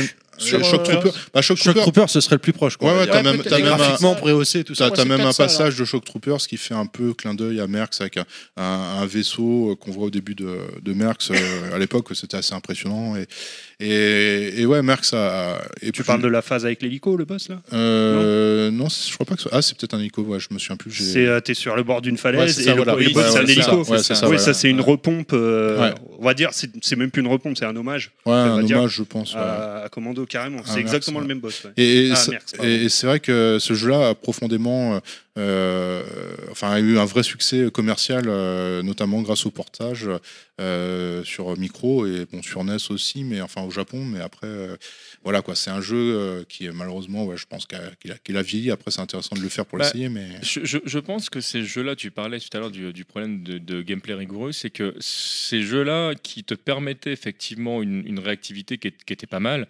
euh, je trouve, avait une, une, si vous me passez l'expression, avait du lag dans le recovery. C'est-à-dire, tu prends Ghost and Ghost par exemple, tu sautes au moment où tu appuies, il n'y a pas de problème, mais le moment où tu vas commencer à redescendre, en fait, il peut se passer plein de trucs à l'écran et t'es pas libre exactement de tous tes mouvements. Et en fait, on te met dans une position où tu peux faire une action, mais tu es pénalisé par l'action que tu as fait. C'est ça qui est dégueulasse entre guillemets. Mm. Et je trouve qu'il y a le même problème dans Commando en fait quand tu vas te mettre dans sur certains angles ou, ou en te déplaçant, c'est que tu vas faire une action qui est juste, mais en fait tu vas avoir deux ou trois autres personnages derrière et tu fais mais là je suis obligé d'attendre de pouvoir bouger à nouveau. En, fait, et euh, en fait, la problématique de Capcom et que SNK a eu aussi pendant des années, c'est que ouais, il n'y avait pas un bon euh, game designer et pas des gens qui jouaient vraiment aux jeux vidéo, je pense, euh, qui se rendaient compte de, de- de- de ces problématiques-là. Eux, ce qui était important, en fait, c'est de faire des parties qui durent deux minutes euh, en arcade et, et puis basta. Donc, euh, à partir du moment où tu euh, remplissais ce crédit-là, bah, ça passait quoi.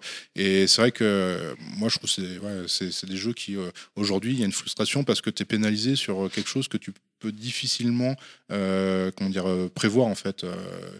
Euh, euh, L'action qui va se passer, pourquoi tu es pénalisé, tu peux pas toujours l'anticiper vraiment. Donc, Mm. tu es obligé de jouer en sachant cette problématique-là et elle est assez frustrante. je et, pense. malheureusement, elle est très souvent aléatoire. Ouais, et ouais. ça, euh, Donc ta, ta liberté d'action en fait est très restreinte et tu es obligé de savoir exactement euh, ce qu'il faut faire, mais c'est pas forcément quelque chose qui semble. À, à euh, la intuitif. différence maintenant, de- pour en revenir aux Souls ou compagnie, où si tu te prends une baffe, c'est parce que tu as roulé trop tôt ou des trucs comme ça. C'est ça. Ouais. Ou que la caméra, euh, Ça peut arriver aussi. Eh ben, Bloodborne, le premier Euh, boss euh, là, sur le ouais. pont. euh, Restons dans la frustration avec Street Fighter euh, premier du nom à version arcade. Ça gâte. Boule de feu, t'es mort. Ou même pour ah, sortir les coups. façon, hein, les euh, boules de feu. Et là, on peut dire que ça hein. se gâte. Ça se gâte. Oh, oh. Tiens, coucou Clad. Ça va? Ah, Je me rendors à tout à l'heure. Bah, euh, Street que- Fighter, que, je me souviens de la que vous dire, que vous dire euh, que je n'ai pas déjà dit sur ce jeu. Euh, Bah Ben. ouais, Ben, Ben. Non, non, mais effectivement, en MDJC, en plus, on a, il n'y a pas très longtemps, on en a parlé à, à Play by Ouais. Packs, de la, saga Street Fighter, Très, on est revenu sur le. Oui, très bon podcast. Et, euh, et c'est vrai que c'est un jeu qui est de la première génération de jeux 16 bits Capcom. Je crois que c'est le deuxième jeu Capcom de, de mémoire, euh, qui euh, va proposer une interaction physique euh, avec le jeu. C'est-à-dire qu'en fonction du, de la pression que tu vas mettre dans le, le bouton, enfin le bouton, euh, c'est plutôt presque un- un- la taille de, de quoi d'un bol presque. Ouais. Euh, le coup va être plus ou moins fort euh, dans, dans, dans, dans le jeu. Et, euh, et c'était une borne ouais, voilà, assez impressionnante qui était. C'était un jeu qui était prévu pour le marché américain, qui a été présenté euh, euh, aux professionnels américains avant euh, les- le marché japonais. D'ailleurs, c'est le premier jeu de Capcom qui est doublé ou euh, en américain ou, Oui. euh, ou en japonais, C'est parce vrai, que ouais. les, les- les voix des personnages Ouais. changent en fonction de la localisation. Très, euh, très, très, très belle voix digitalisée. parlait Ryu de- fait des Hadoken en, en japonais, des Hellfire en, euh, en américain. C'est mignon ça, Hellfire? Ah ouais. Non, Il était roux. Alors, c'est vrai que quand, vous avez parlé du. À la, parce que j'avais regardé le- la conférence euh, à la Playpax. Ouais. euh, moi, je me souviens pas de cette histoire de pression de bouton, bon, parce que moi, j'avais une version sur Atari, quoi. Ouais, ah bah oui, là oui. Donc là. mais je me Alors, tu pouvais faire de la pression sur ton Atari, mais ça marchait moins bien. Il n'y avait même pas vraiment de bouton en fait sur taille. Non, Il devait y bah non, deux euh, ou un. déjà, euh. je savais même pas qu'il y ait des boules de feu, si tu veux. Ah ouais, mais ça, oui. Ça- ça- Et Ah ceci bon, dit, sur la version Atari, un peu- les boules de feu existent. hein. Ah. Ah, ça, je ne sais pas. Donc t'avais pas la notice, euh, ouais. Bon, ça, marche pas. ça, aide pas non plus. Mais euh, ouais, je me souviens que c'était très difficile. hein. Ouais. Non, mais c'est un jeu qui. Euh, euh, Mais tu, l'as, tu l'as les 30 ans euh, la- les- Oui, oui, je l'ai. Ouais. Ouais, je l'ai mais sur je- Switch et PS4. Je te montrerai tout à l'heure qu'on fait des boules de feu en fait pour de vrai assez À facilement. mon avis, vu mais- l'heure à laquelle on va ils terminer, auraient- tu vas rien me Ils ont montrer du réussi à tout. retranscrire cette histoire de pression sur montrer l'adaptation euh, des 30 ans. J'ai pas joué. J'ai pas joué à Street, honnêtement. je à- Pardon euh, ouais, Euh, cette histoire de pression euh, plus Non, ou moins forte, ils l'ont pas re- retranscrit sur Non, la non, ouais, non, non, parce 30, que. euh, 30 mais en fait, pour de vrai. non, elle avait euh, été abandonnée euh, très très vite. euh. Alors, euh, pas si vite que ça, parce qu'en fait, très souvent, on parle du passage de l'un à l'autre, mais en fait, pour de vrai, les deux bornes ont cohabité un long moment. hein. D'accord. Le, je- en fait, tant, tant que- tant que les bornes étaient produites, en fait, le- ils les ont pas jetées à la poubelle en les ramenant en mettant un autre jeu. Mm. Mais pour rejoindre ce que disait Ben, en fait, c'est vrai que le jeu, il n'a pas été pensé comme un jeu, il a été pensé au départ comme un produit qui, qui mettait en avant le, le côté physique. Et c'est vrai comme que une expérience, on, on a, euh, on a du, on a du mal à imaginer aujourd'hui que ça a donné Street Fighter 2 par la suite, euh, c'est complètement partir vers autre chose. Mais, mais à la base, c'est ça. Mais la problématique, effectivement, de l'aspect physique, et on parlait du public américain qui est moins gentil, entre guillemets, que le public japonais avec euh, le matériel. Alors Et, je euh, traduis, en il voulait dire des gros bœufs. Un truc dans ce genre-là, c'est moi qui le dis. Et, et en, en fait, le- c'est vrai que le- ils sont très vite passés sur un système de, de- de six boutons à plein d'endroits parce que au-delà des, des accidents qu'il pouvait y avoir physiquement, parce que des fois les gens se faisaient mal, euh, les bornes vra- vraiment étaient très vite abîmées. Donc euh, c'était aussi euh, les mecs qui tenaient les salles Et- qui faisaient bon, bah les gars. et euh, puis, et puis c'est vrai que la, la borne était euh, assez chère. Je pense Oui. qu'elle était aujourd'hui, ça ferait à peu près 10 000 euros la, la borne au moins. Euh, et c'est vrai que la, la- la version 6 boutons euh, coûtait moins cher. Il y avait moins de problèmes de maintenance aussi. Euh, donc ça correspondait euh, aussi à plein de choses sur lesquelles commercialement euh, il y avait un intérêt à le faire et ça a permis de vendre davantage de, jeux, nous, notamment au Japon où les bornes de ce type-là, Street Fighter avec le- les, les punch, les gros punch, non, ça, ça, ça qu'on appelle ça, ça- c'était pas trop présent en fait. Ils n'avaient pas la place de mettre beaucoup de bornes comme ça. Ça c'est plus en Amérique. Donc ouais, c'est cette borne-là. Euh, qui arrive un peu pour plusieurs raisons, euh, ben, va apporter effectivement le, le gameplay à six boutons, euh, qui est une vraie révolution euh, dans le monde de l'arcade où les jeux à cette époque-là sont à deux voire trois euh, boutons max. hein. Euh, et, et effectivement, quand ils ont fait ce choix-là, ils se sont quand même posé la question est-ce que six boutons, ça va être possible? Ça fait beaucoup de boutons. On sait que les jeux dans les années 80 qui avaient plein de boutons, c'est les jeux qui marchaient pas beaucoup parce que c'était trop compliqué. c'était- le début de, de la norme JAMA. Ils n'étaient pas sûrs vis-à-vis des bugs qu'ils allaient rencontrer aussi, qu'ils arriveraient à mettre ça partout. Enfin, c'était Mm. vraiment physiquement toute une problématique. Euh, ouais, ouais, c'était, euh, c'était, euh, jamais, ouais, je me souviens plus, mais effectivement, ouais, c'était une. euh, C'est pas juste, en fait, grosso modo, on a une borne avec des pressions et tout d'un coup on se dit, bon, c'est Mm. cool, on fout le jeu sur une version 6 boutons. En fait, il y avait tout un travail à faire pour que ce soit efficient. Ouais. Et bon, pour le- la chance qu'ils avaient, c'est que la garde, euh, c'était la bonne idée d'ailleurs, c'était en reculant. Et, et donc finalement, ils se sont dit, ouais, les gens qui savent pas vraiment jouer, ils s'en foutent. En fait, ils vont appuyer sur des boutons au pif, il y a toujours un coup qui va sortir. Donc au final, même si tu t'es trompé de coup, c'est pas très grave parce que c'est la bagarre et qu'au départ, on n'était pas dans l'e-sport et, qu'en plus, Street Fighter, c'est pas non plus. Ah bah non, un Street Fighter, Euh, c'est un jeu en e-sport. ouais. Autant moi, c'est un jeu de cœur pour plein de raisons, autant faut être réaliste. Et, et- et c'est un jeu quand même qui a bien marché, euh, mais euh, Sur le sol qui- américain. ouais, sur le sol américain. Un petit peu au Japon quand même, mais bon, moins les shoots étaient par exemple encore devant, euh, et puis qui a vite été balayé par, par les, les doubles dragons, les Kunio, les, les prisonniers à. Euh, Quand, quand tu regardes le nombre de bornes qu'il y avait au, au Japon et, et aux États-Unis, enfin, le jeu a largement mieux marché aux Mm. États-Unis pour de vrai qu'au Japon. Ouais. Ce qu'on dit, il a bien marché, c'est pas, c'est pas un franc succès au Japon. non, non, non. Et puis en plus, et puis en plus, ouais, il, euh, ouais, c'était pas un joueur qui était populaire. Le 1 contre 1 au Japon, c'était pas encore trop euh, démocratisé. Puis c'est vraiment un contre un, on est chacun euh, Ouais, assis sur, la, ouais. sur la même borne. Donc enfin, les, les Japonais, ils n'ont pas du tout l'habitude de ça. Quoi. C'est, euh, Par contre, ce qui est Ils jouaient dingue, plus c'est en mode un joueur au Japon euh, à Street Fighter c'est d'ailleurs. qu'ils avaient aucune idée à l'époque de la mythologie que ça allait engendrer. ah mais Ah qui- de toute façon, qui aurait pu le deviner pour de vrai hein. Bah, c'est c'est vrai que euh, Nishi euh, Yama, donc euh, Taka- euh, Takashi Nishiyama, qui était un des, des personnages importants de, du développement de Street Fighter 1, euh, euh, c- une de ses forces, euh, c'est d'avoir voulu euh, créer quand même un background important euh, pour les personnages. Euh, il s'est inspiré un peu de- du monde de l'animation, tout ça. Il savait que les enfants aussi euh, attachaient beaucoup d'importance à ces Qui détails. jouerait peut-être à Ryuken dans la rue ou... Ben ouais, puis qui, qui se dit ah mais Ryu il aime ceci, il fait cela, tu vois, ils ont une histoire à raconter, tu vois, que tu peux partager. Ouais, mais non, le- les débuts en fait de ce qui est devenu après euh, bah, Street Fighter, La mythologie euh, Street les- les- Fighter, ouais. la mythologie, quand les gens après sur les forums ils débattent sur des trucs euh, qui sont accessoires, mais qui pour eux sont importants de savoir euh, si lui c'est vraiment le frère de l'autre, si euh, et c'est vrai que ça c'est un peu les, les- les prémices de ça et là-dessus ouais il a été assez précurseur. Avant tu avais des personnages, tu savais même pas comment ils s'appelaient, euh, allez hop on y va, on s'en fout et, euh, et tu savais pas s'il buvait du coca ou, euh, ou qu'il préférait euh, je sais pas quoi mais et ça c'est vrai qu'il avait déjà cette idée là de, de vouloir construire un peu un background après tout n'a pas été intégré dans le, dans le jeu final mais il avait commencé déjà du storytelling, quoi. Ouais. Mais Ouais. ce qui est- Mais c'est un truc qui qu'on retrouve dans les animés ou enfin ou dans les mangas. Je veux dire, Ouais. maintenant les auteurs, mais euh, ouais, euh, mon personnage, euh, son Bah. truc préféré c'est ça, il déteste ça. Bah, il c'est, c'est- après, c'est un concept assez, euh, enfin, assez vieux, c'est l'attachement au personnage, parce que effectivement, quand tu, quand tu, quand tu quand tu t'attaches quoi. à tel ou tel personnage, ça, se, ça t'attache aussi au produit, et donc du coup, bah, ça, y a- Ouais. tu développes une certaine empathie, et c'est, c'est le but Ouais, hein. pense, Bah, ouais. la, la euh, particularité dans ce cas-là, dans, euh, dans Street Fighter, c'est que est-ce que, que tu vas pas avoir dans dans- dans d'autres formes de produits que le jeu vidéo, c'est que on va te dire qu'il y a des choses, mais que c'est à toi de les trouver. Par exemple, si tu lis un manga, c'est vrai que bah, tu vas être contraint de lire ce que te, de, ce que te dit l'auteur. Quand tu arrivais sur la bande Street Fighter, tu savais que tu jouais Ryu, mais en fait, il paraît que tu pouvais trouver un, un- l'autre personnage qui était Ken, en fait, qui était le joueur 2, mais on ne te l'expliquait pas sur la borne. On te disait qu'il y avait trois coups spéciaux qui Ouais, existaient, vrai mais, mais on t'expliquait pas comment les faire. Donc, tu n'avais même pas de notice où on disait voilà, euh, le, votre, votre combattant, il est tellement fort, en fait, qu'il qu'il a trois, trois techniques secrètes qu'il sait faire. Au, au Japon, j'avais euh, j'avais fait des recherches, euh, enfin au Japon, euh, dans, dans la presse japonaise Ouais. plutôt, euh, sur. euh, j'ai pas réussi à voir euh, combien de temps euh, après ils ont euh, révélé en fait les coups spéciaux? Moi, je suis remonté, ça- il y a au moins six mois qui sont passés. Donc, Si- si- bah, euh, c'est ce que j'allais dire. En fait, si je dis pas de bêtises, en fait, c'est la même année. hein, Mm. Quand le- les, les premiers magazines qui parlent de, de Street Fighter et qui disent comment faire, et alors, je, à, à- à valider parce que j'ai un doute, mais il me semble que, enfin, moi, j'ai deux numéros de, de- de trucs qui sont en plus des, des trucs que j'ai récupérés d'occasion qui sont pas en très bon état, mais tu as, un numéro où tu as un coup spécial qui, qui est révélé, donc qui était le fameux Hadoken. Ouais. Et en fait, dans l'autre numéro, tu avais les deux autres coups spéciaux euh, qui étaient, euh, qui étaient Mm. révélés.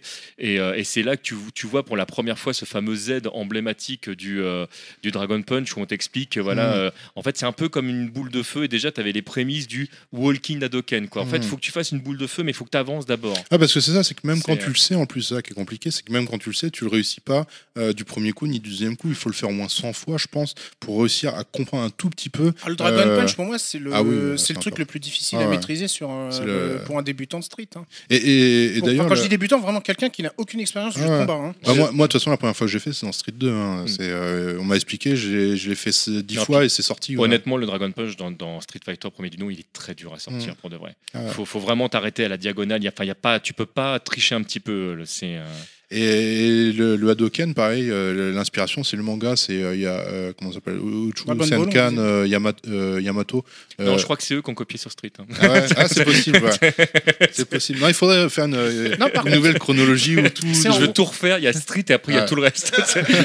Par contre, ce qui est intéressant, c'est qu'en voyant les œuvres qu'il y a euh, là où on enregistre, où on voit du pixel art de, de Ken et Ryu en train de faire un Hadoken, Mm. C'est là que tu vois qu'ils ont été intelligents sur, le, sur la manière de le faire, à savoir le quart de cercle, qui en fait vraiment représente le geste Ah. euh, Mais et de c'est la main. c'est ce que ce que- c'est ce que tu dis, c'est vraiment Mm. volontaire. D'ailleurs, si tu regardes la plupart des jeux aujourd'hui de, de combat, euh, si jamais pour que les gens puissent retenir la manière dont le coup spécial se fait, tu regardes le mouvement que fait le personnage.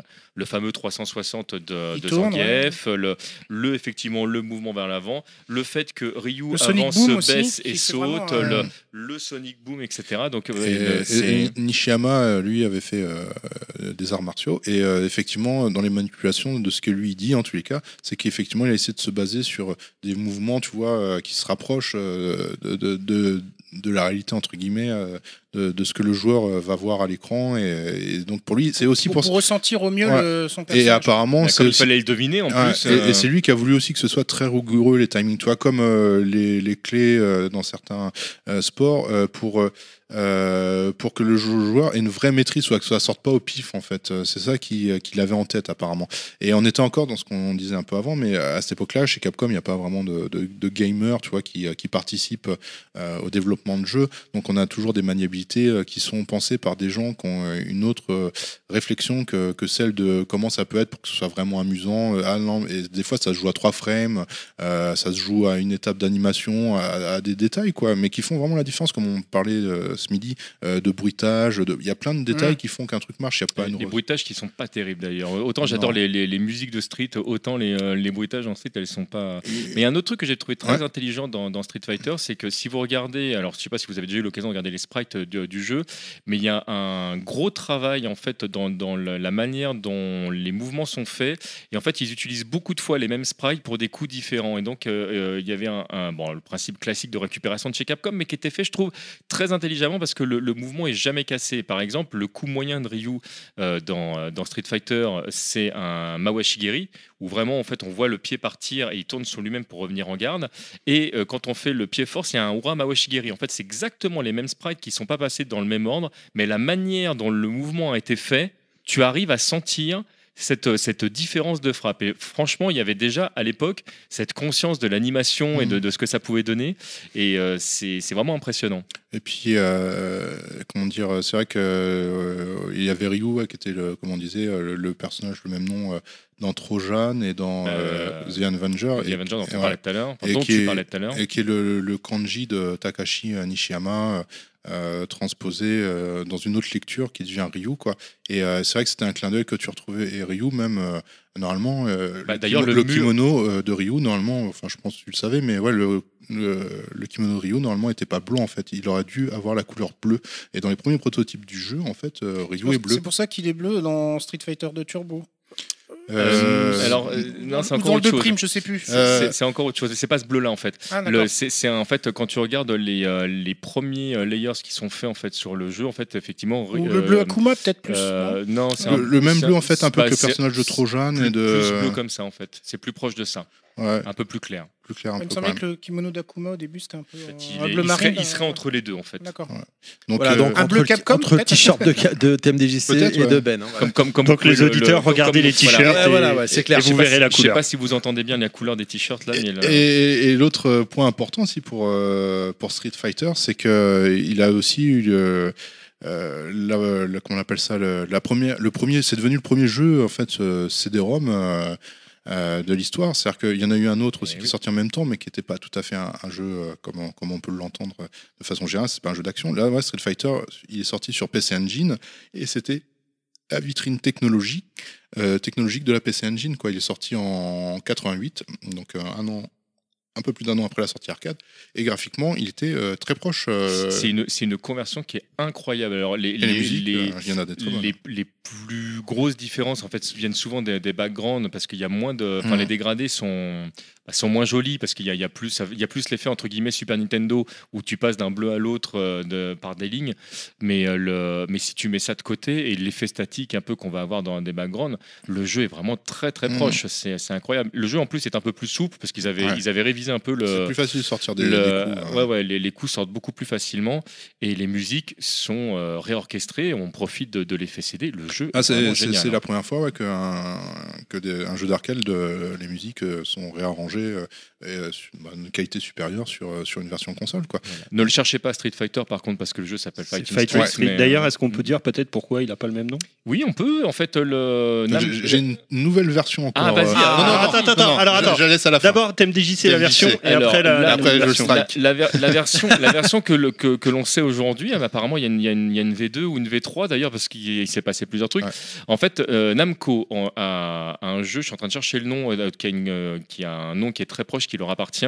Et, euh, et à l'époque, sur arcade, ils disent rien, mais quand le jeu arrive sur, sur console, enfin, qu'ils savent qu'il va y avoir une adaptation, parce que Capcom l'annonce de manière officielle, ils viennent voir Capcom en disant Mais sinon, Street Fighter, c'est un peu à nous quand même. comment on fait au niveau des thunes Et Capcom réfléchit, fait bah, on fait rien, parce que le jeu il va s'appeler Fighting Street, euh, ça évitera d'avoir à vous payer. Mais la- à la fin, ils ont quand même dû faire quelque chose, parce que quand Street Fighter 2 est arrivé, Namco est revenu, et on sait qu'il y a eu des euh, discussions entre les deux. Euh, moi, j'ai eu l'occasion de poser la question euh, à Capcom. Il n'y a euh, aucune transaction qui soit euh, enfin, divulguée, que ce soit du côté de chez Namco, du côté de chez Capcom. On sait qu'ils se sont entendus. Probablement qu'il y a eu, euh, il y a eu de l'argent. 20 On 000 sait pas, on sait pas combien, on sait pas qui, quoi ou comment. Enfin voilà, tout s'est réglé euh, bien. Mais euh, Ben, tu as une deuxième. euh, Ouais, donc en T'as une nouvelle version moi je me suis amusé à faire des recherches sur les enregistrements euh, au Japon euh, dans les bases de données euh, sur, qu'on appelle ça, la, enfin c'est quoi un peu comme l'INPI en France, donc les dépôts de marques. Et euh, quand tu déposes une marque, en fait, euh, tu peux la déposer pour euh, plusieurs catégories. C'est-à-dire que si tu déposes ta marque, je sais pas, on va dire Dragon Quest par exemple, et que tu coches jeux vidéo, machin, tout ça, mais que tu coches pas par exemple produits dérivés, il y a quelqu'un d'autre qui peut arriver et peut prendre Dragon Quest pour faire des, des- des produits dérivés. Par contre, il, il arrive avec sa feuille, il fait voilà. Et, et pour Street Fighter, en fait, ben, c'est une, c'est une marque de chaussures, en fait, qui a déposé euh, au Japon euh, la marque Street Fighter. Et, Oh merde et euh, ils ont coché toutes les cases. Tu peux, par exemple, quand tu enregistres une marque, cocher toutes les cases, en fait. Et eux, ils ont coché toutes les cases. Donc ils ont coché aussi les cases qui, qui vont pour ce qui, ce qui s'apparenterait aux jeux vidéo domestique.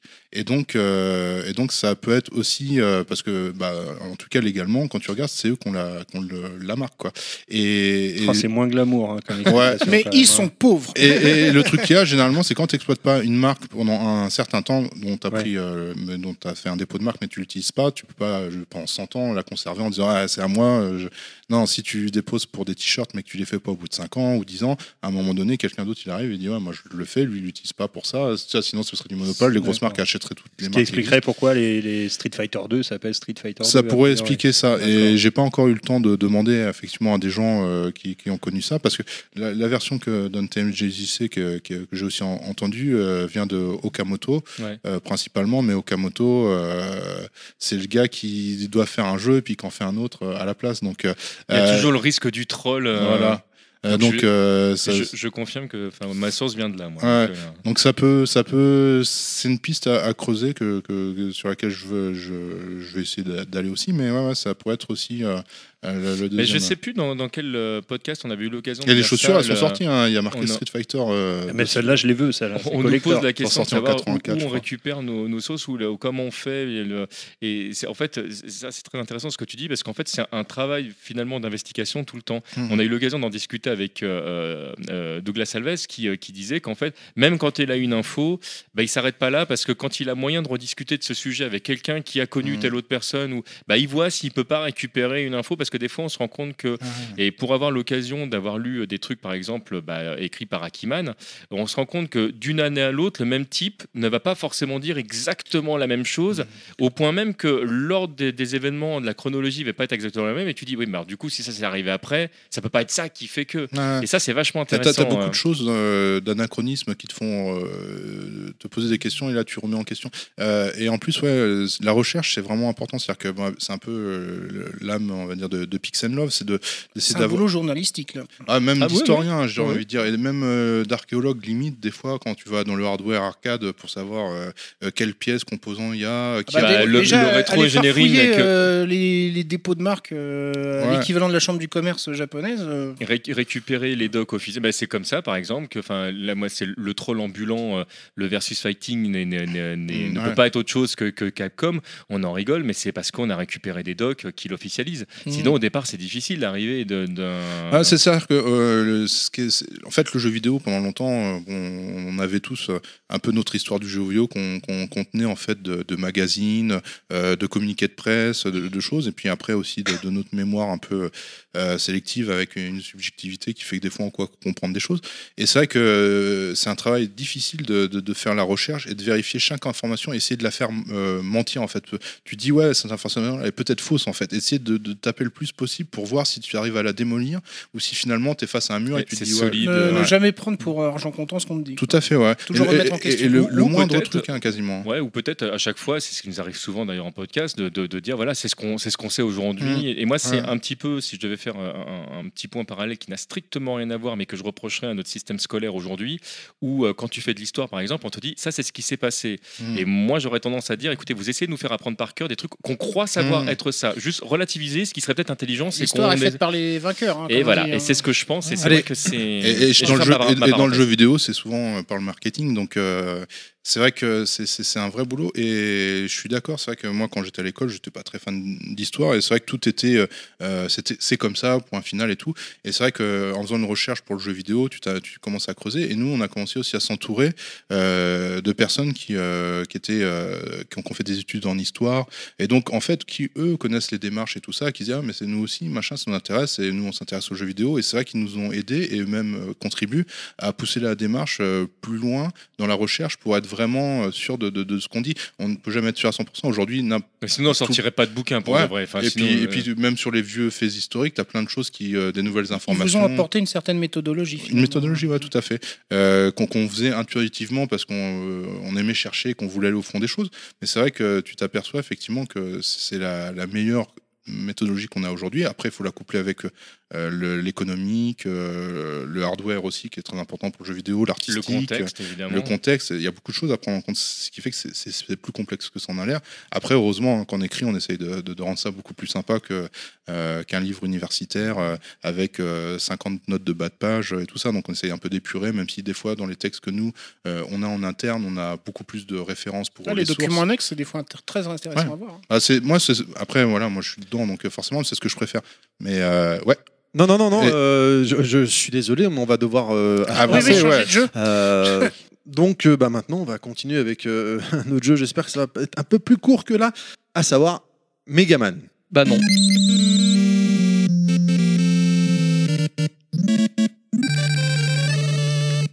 Par pitié, par pitié, Megaman, euh, comment, comment ça se passe?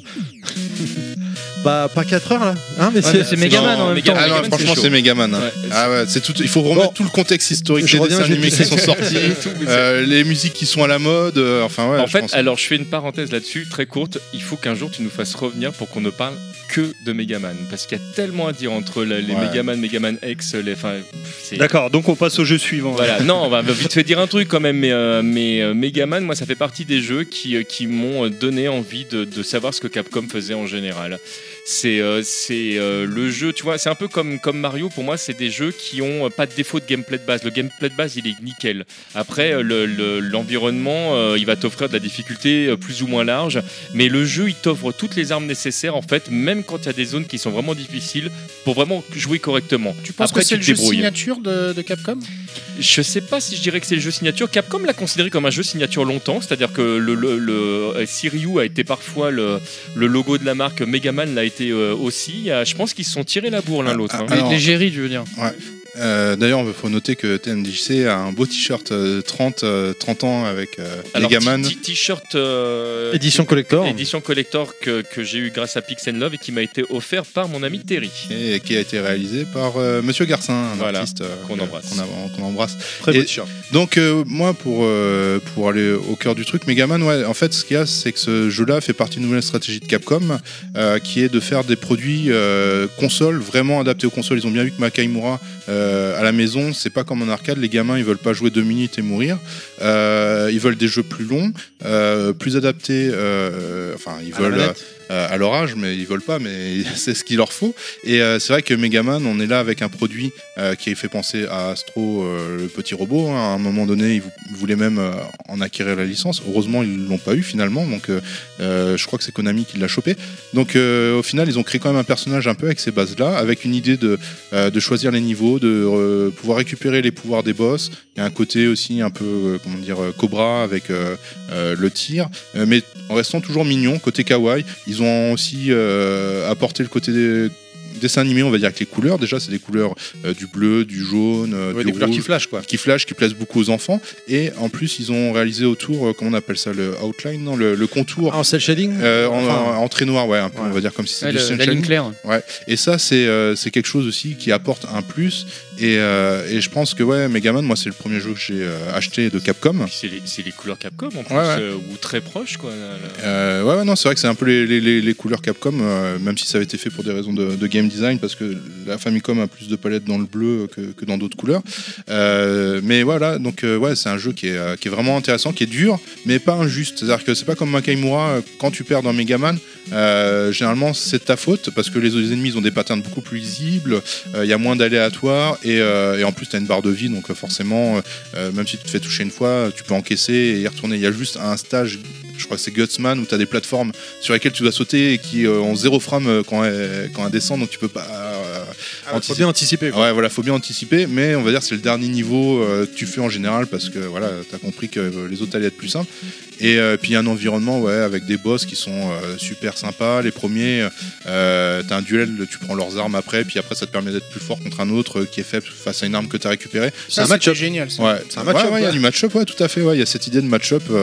Euh, ouais, c'est vraiment plus ça. Je, je m'étais pas euh, posé la question euh, là-dessus. Et, et puis t'as les boss à la fin aussi quand t'as battu les, les six premiers boss, c'est ça ou ouais, je crois que c'est six dans le premier.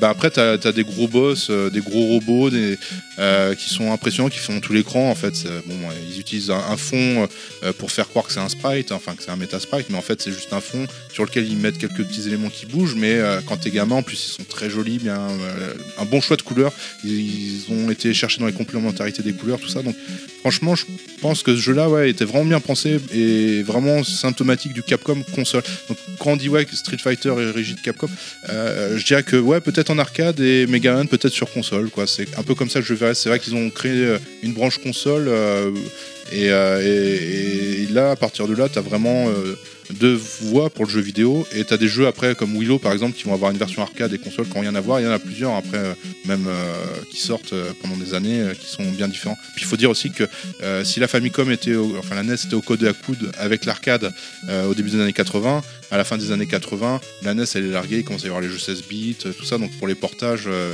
Ça devenait compliqué. ouais. Et pour cette histoire de gérer, c'est peut-être aussi la différence entre la volonté de l'entreprise et le choix populaire. Bah, en plus, le premier Megaman n'a pas été un succès commercial retentissant parce qu'il est sorti dans les mauvaises conditions. Ils n'ont pas pu faire un tirage de cartouches, je crois, comme ils le souhaitaient. Et, euh, c'est surtout à partir du 2 en fait hein, que ça a cartonné. Le, euh. ouais, le premier il s'est vendu sur la longueur, le, le Mm. 2 ça a été un franc succès tout de suite. C'est, Mm. euh, Puis il a, il a en plus d'un pays à l'autre quand il arrivait, parce que nous en France c'est pareil, on l'a eu avec du lag. Euh, Bah, on il a eu avec un magazine. Ouais, ouais. J'ai eu la version papier en fait. j'ai eu la C'était play euh, avant l'heure. et, euh, et le, le, enfin, le jeu déjà la presse en disait que du bon avant même que tu, que tu l'aies et effectivement le jeu était à la hauteur de ce que la presse disait Ah, je crois que ouais, moi j'ai eu un Nintendo Power euh, et quand j'ai joué à Mega Man 1 dans le Nintendo Power, il parlait déjà du Mega Man 3, je crois. euh, Donc ouais, Ah ouais. tu vois le lag à chaque fois. euh, bon. Et toi, Clad T'as rien à rajouter Ah non, dessus non, non. Je sais pas, je- au début, là, tu- je pensais que t'allais te lancer. Ah non, non, euh, mais euh, Megaman, j'ai pas connu en fait.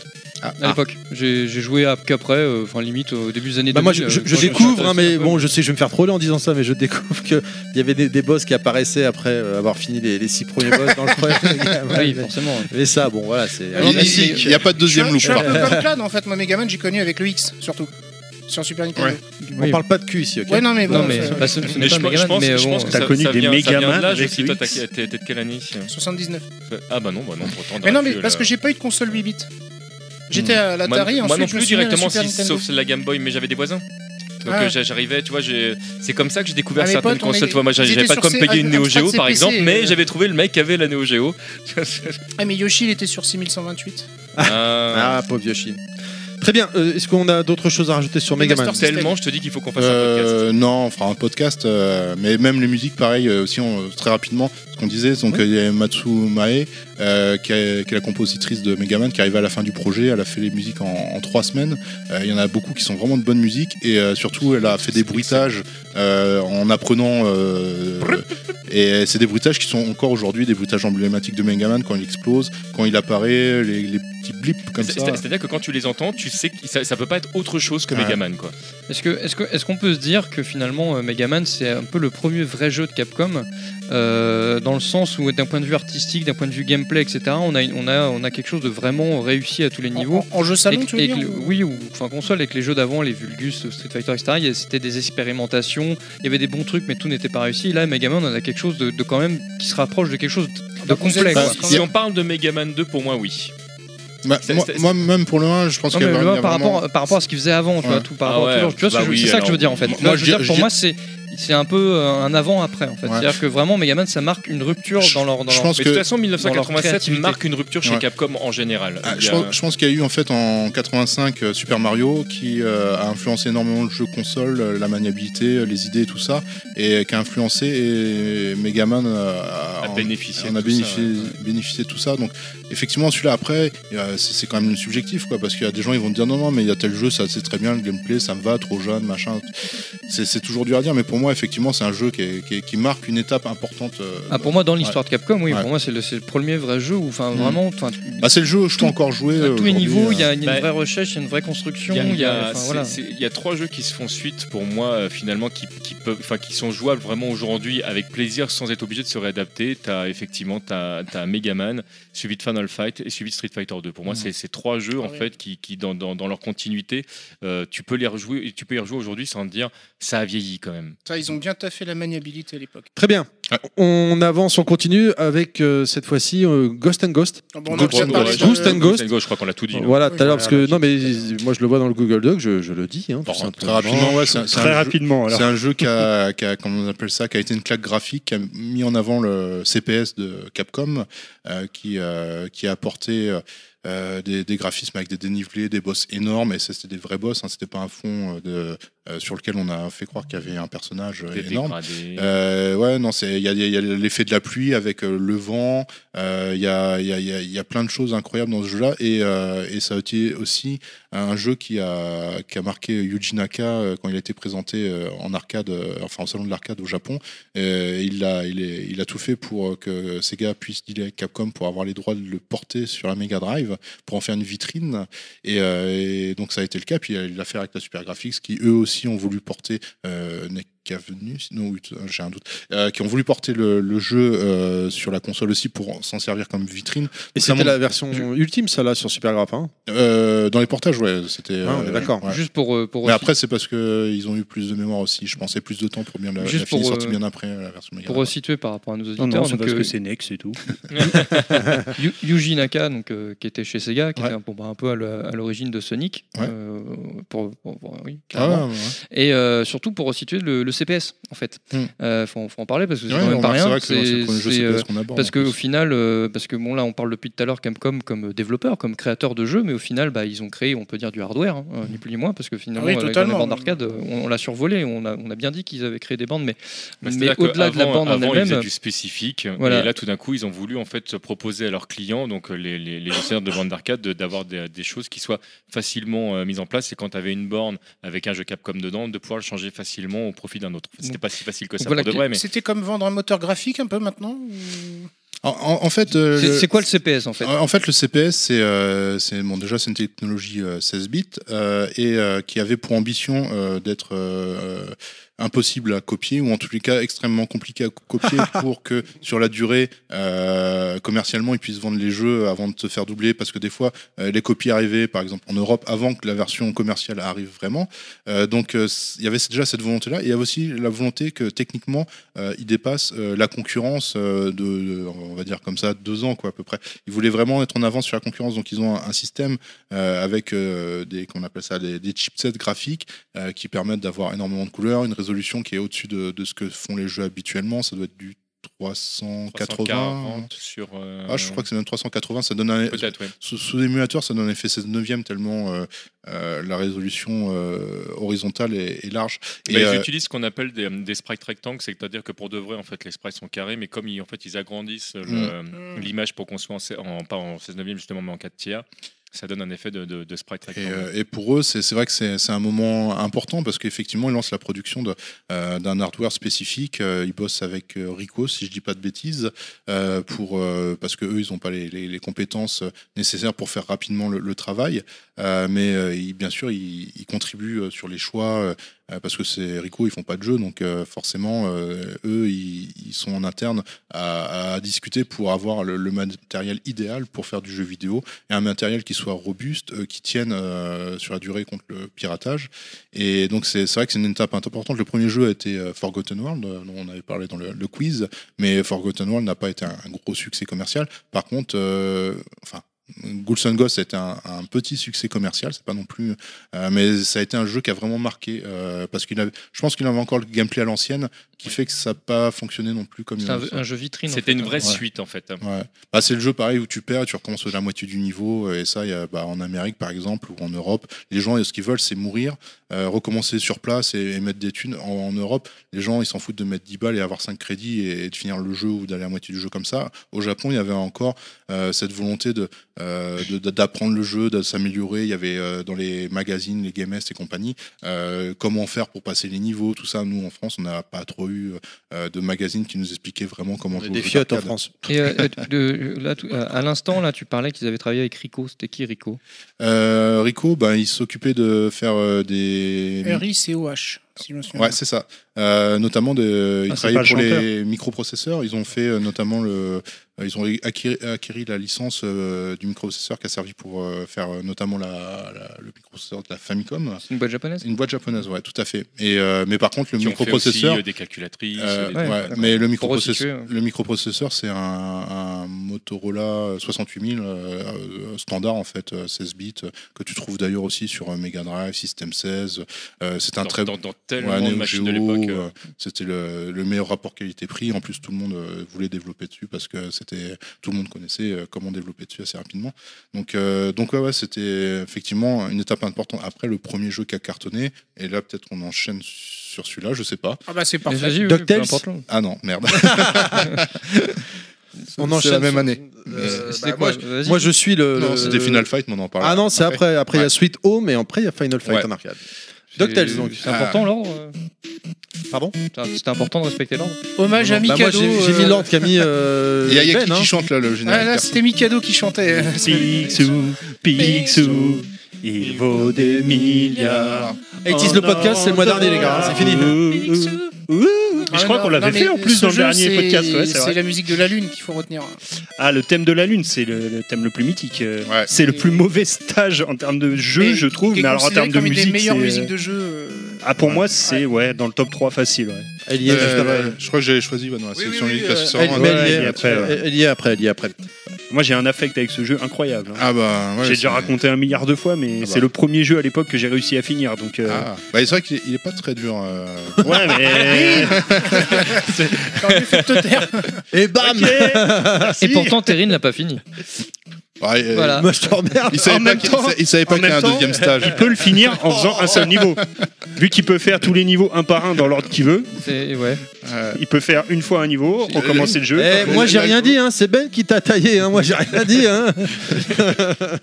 Je suis pas venu pour souffrir, ok Alors, Oui, D'ailleurs, le- d'ailleurs que tu dis, enfin le, le choix du niveau, ça, ça vient de Megaman au final. Ils bah de toute façon, c'est une partie de l'équipe euh, de ouais. Megaman 2. Il y a, ouais, il y a qui des a- choses qui sont très inspirées. Ouais. Euh, donc, quoi dire sur DuckTales euh, Est-ce bah, que c'est est-ce que c'est le, le premier jeu à licence euh, Alors je parle de licence, enfin licence forte, Ouais. hein, parce que Grosse c'est pas n'importe licence. quoi. Grosse licence de Capcom. disons qu'en fait Capcom avait déjà édité un jeu Mickey Hudson euh, sur NES en Amérique, mais c'est la première fois où effectivement ils prennent une licence euh, américaine Disney euh, euh, qui est à Ils l'époque. prennent un risque. Ils prennent un licence, c'est risque. toujours en casse-gueule. hein, Ouais, c'est- ouais, économiquement, c'est un risque important parce que Capcom, faut pas oublier que ça a commencé en 83 et que il- c'est en 89, euh, si je dis pas de bêtises. Et donc euh, il y a 6 ans qui se sont passés, donc c'est une boîte qui C'est est encore très jeune. ouais. hein. Et, euh, et donc euh, effectivement, c'est une boîte japonaise en plus euh, qui a pas, qui a des succès, mais qui est pas non plus euh, Nintendo, qui est pas Sega Oui, non qui a, plus, qui a hein. encore des preuves à faire. Voilà. hein. Et ils arrivent à, à négocier plusieurs contrats. Ils négocient aussi euh, parallèlement les contrats de, pour Sweet Home, euh, dont on parlera après, mais Willow aussi. Euh, c'est une période où en fait Tsujimoto va à fond dans, le, dans le licensing. Ils vont acheter des droits pour adapter en jeu vidéo. Ils pensent que ça, ça va bien marcher. Il n'a pas tort sur l'idée. Et en plus, eux, ce qu'ils ont comme force, c'est le savoir-faire de, des bons jeux. Il y a Megaman qui est sorti, il y en a d'autres qui ont commencé à sortir. Et, Et Avec cette quête des licences, c'était pas un peu la guerre avec Konami? Euh, En parallèle, Konami, ils ont, enfin, ouais, pareil, ouais, hein, ils si, si, pas faut mal. Faut pas hein. oublier Konami, ils ont fait l'excellente adaptation d'Astérix Obélix. Non, mais ils ont fait plein de très bonnes. ad- Je Ouais. parle pas de la qualité, mais Non, je veux dire, mais pour- pour parallèlement à la resituer même pour époque, j'ai l'impression. euh, oui, bien sûr.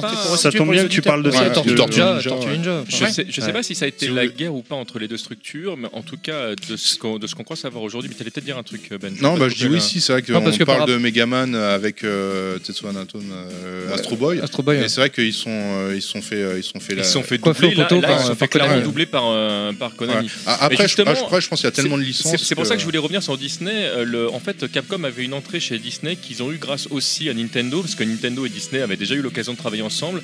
Megaman qui était sur euh, sur euh, donc Nintendo. En fait, les rapports de Capcom et Nintendo étaient plutôt beau fixe à ce moment-là, et, et donc ils ont eu l'occasion en fait de discuter avec les gars de Disney. Donc le- l'entrée de Capcom chez Disney, elle, elle va avoir une incidence énorme chez, chez Capcom parce que évidemment, il y a des jeux qui vont sortir et Capcom va mettre beaucoup d'énergie dedans pour que ce soit des jeux de qualité. Euh, donc ça va bénéficier aux deux structures. Mais euh, il y a, enfin, Capcom va euh, travailler énormément avec les Ah. animateurs euh, de, de Disney et c'est ce qui va permettre de produire des jeux derrière comme Darkstalker par exemple, comme X-Men ou qui n'ont rien à voir avec l'univers Capcom, l'univers Disney. Mais c'est grâce aux animateurs de, de Disney avec qui ils ont travaillé qu'ils ont, qu'ils ont compris comment on, on faisait tel ou tel mouvement. Ou, le... Donc en fait, la rencontre Ce avec qui est marrant, Disney, c'est que le retour des, choses aujourd'hui, c'est que pour, pour faire un jeu Marvel Capcom, maintenant ils discutent avec Disney. Et maintenant, pour, ils sont obligés de négocier avec Disney. ouais, c'est la- Et, et ça, ça se passe a, priori moins bien maintenant, mais bon, ça après c'est un autre Et, débat. euh, Et je ferme ma parenthèse. Donc ouais, effectivement, euh, c'est un jeu qui a été très important euh, encore dans l'histoire de Capcom parce que c'est vrai qu'au niveau licence, c'est le jeu, euh, je pense, qui a le mieux marché dans les licences qu'ils ont euh, récupérées euh, à cette période euh, vers 89. Euh, et en plus, c'était aussi un jeu, comment dire, ouais, comme tu disais, qui, a, qui les a influencés sur les années à venir et qui, qui a eu un succès ouais, commercial. Enfin, ouais, ouais, donc ouais, je pense qu'effectivement, DuckTales est très important et en plus euh, c'est on retrouve en plus la touche Megaman, euh, ce savoir-faire console qu'ils sont en train de développer. Il y a des originalités, il y a euh, la canne euh, qu'on retrouve après dans en clin d'œil, enfin en clin d'œil, Bah, dans Shovel Knight Ah, euh, Shovel Knight, ouais. et euh, dans plein d'autres. Bah, enfin, plein on- d'autres, On aurait pu évoquer. Shovel Knight Ouais. aussi quand on parlait de Mega Non, mais, Man. euh, Ouais, c'est vrai mais- aussi, mais- ouais. mais- même jusqu'à des trucs très très, très rigolos. D'ailleurs, dans, dans- dans Street Fighter Alpha 2 euh, Ah oui, c'est euh, utilise la Quand, on, technique quand on écoute la musique de la Lune et quand on écoute les musiques de Shovel Knight, Ouais. c'est clairement influencé. Enfin, je, je retrouve. euh, Ah, le- sur le les musiques style. Ouais. Ah, faut que je réécoute, tiens. Pourtant, je l'ai rodé le jeu, mais l'intro, j'ai euh, pas. de Shovel Ouais, Knight, ouais, ça ouais, fait ouais, ouais. vachement penser À la, à la même Ouais, dynamique. Non, Ah, mais j'ai- adoré, Shovel Knight, c'est un jeu de fanboy, hein, Ouais. clairement. Ouais, ouais. Ils Est-ce en que sont c'est pas est-ce que c'est. Capcom qui a fait Quackshot? Non, c'est Sega. Euh, dans le, à l'époque, ils avaient fait euh, Donald.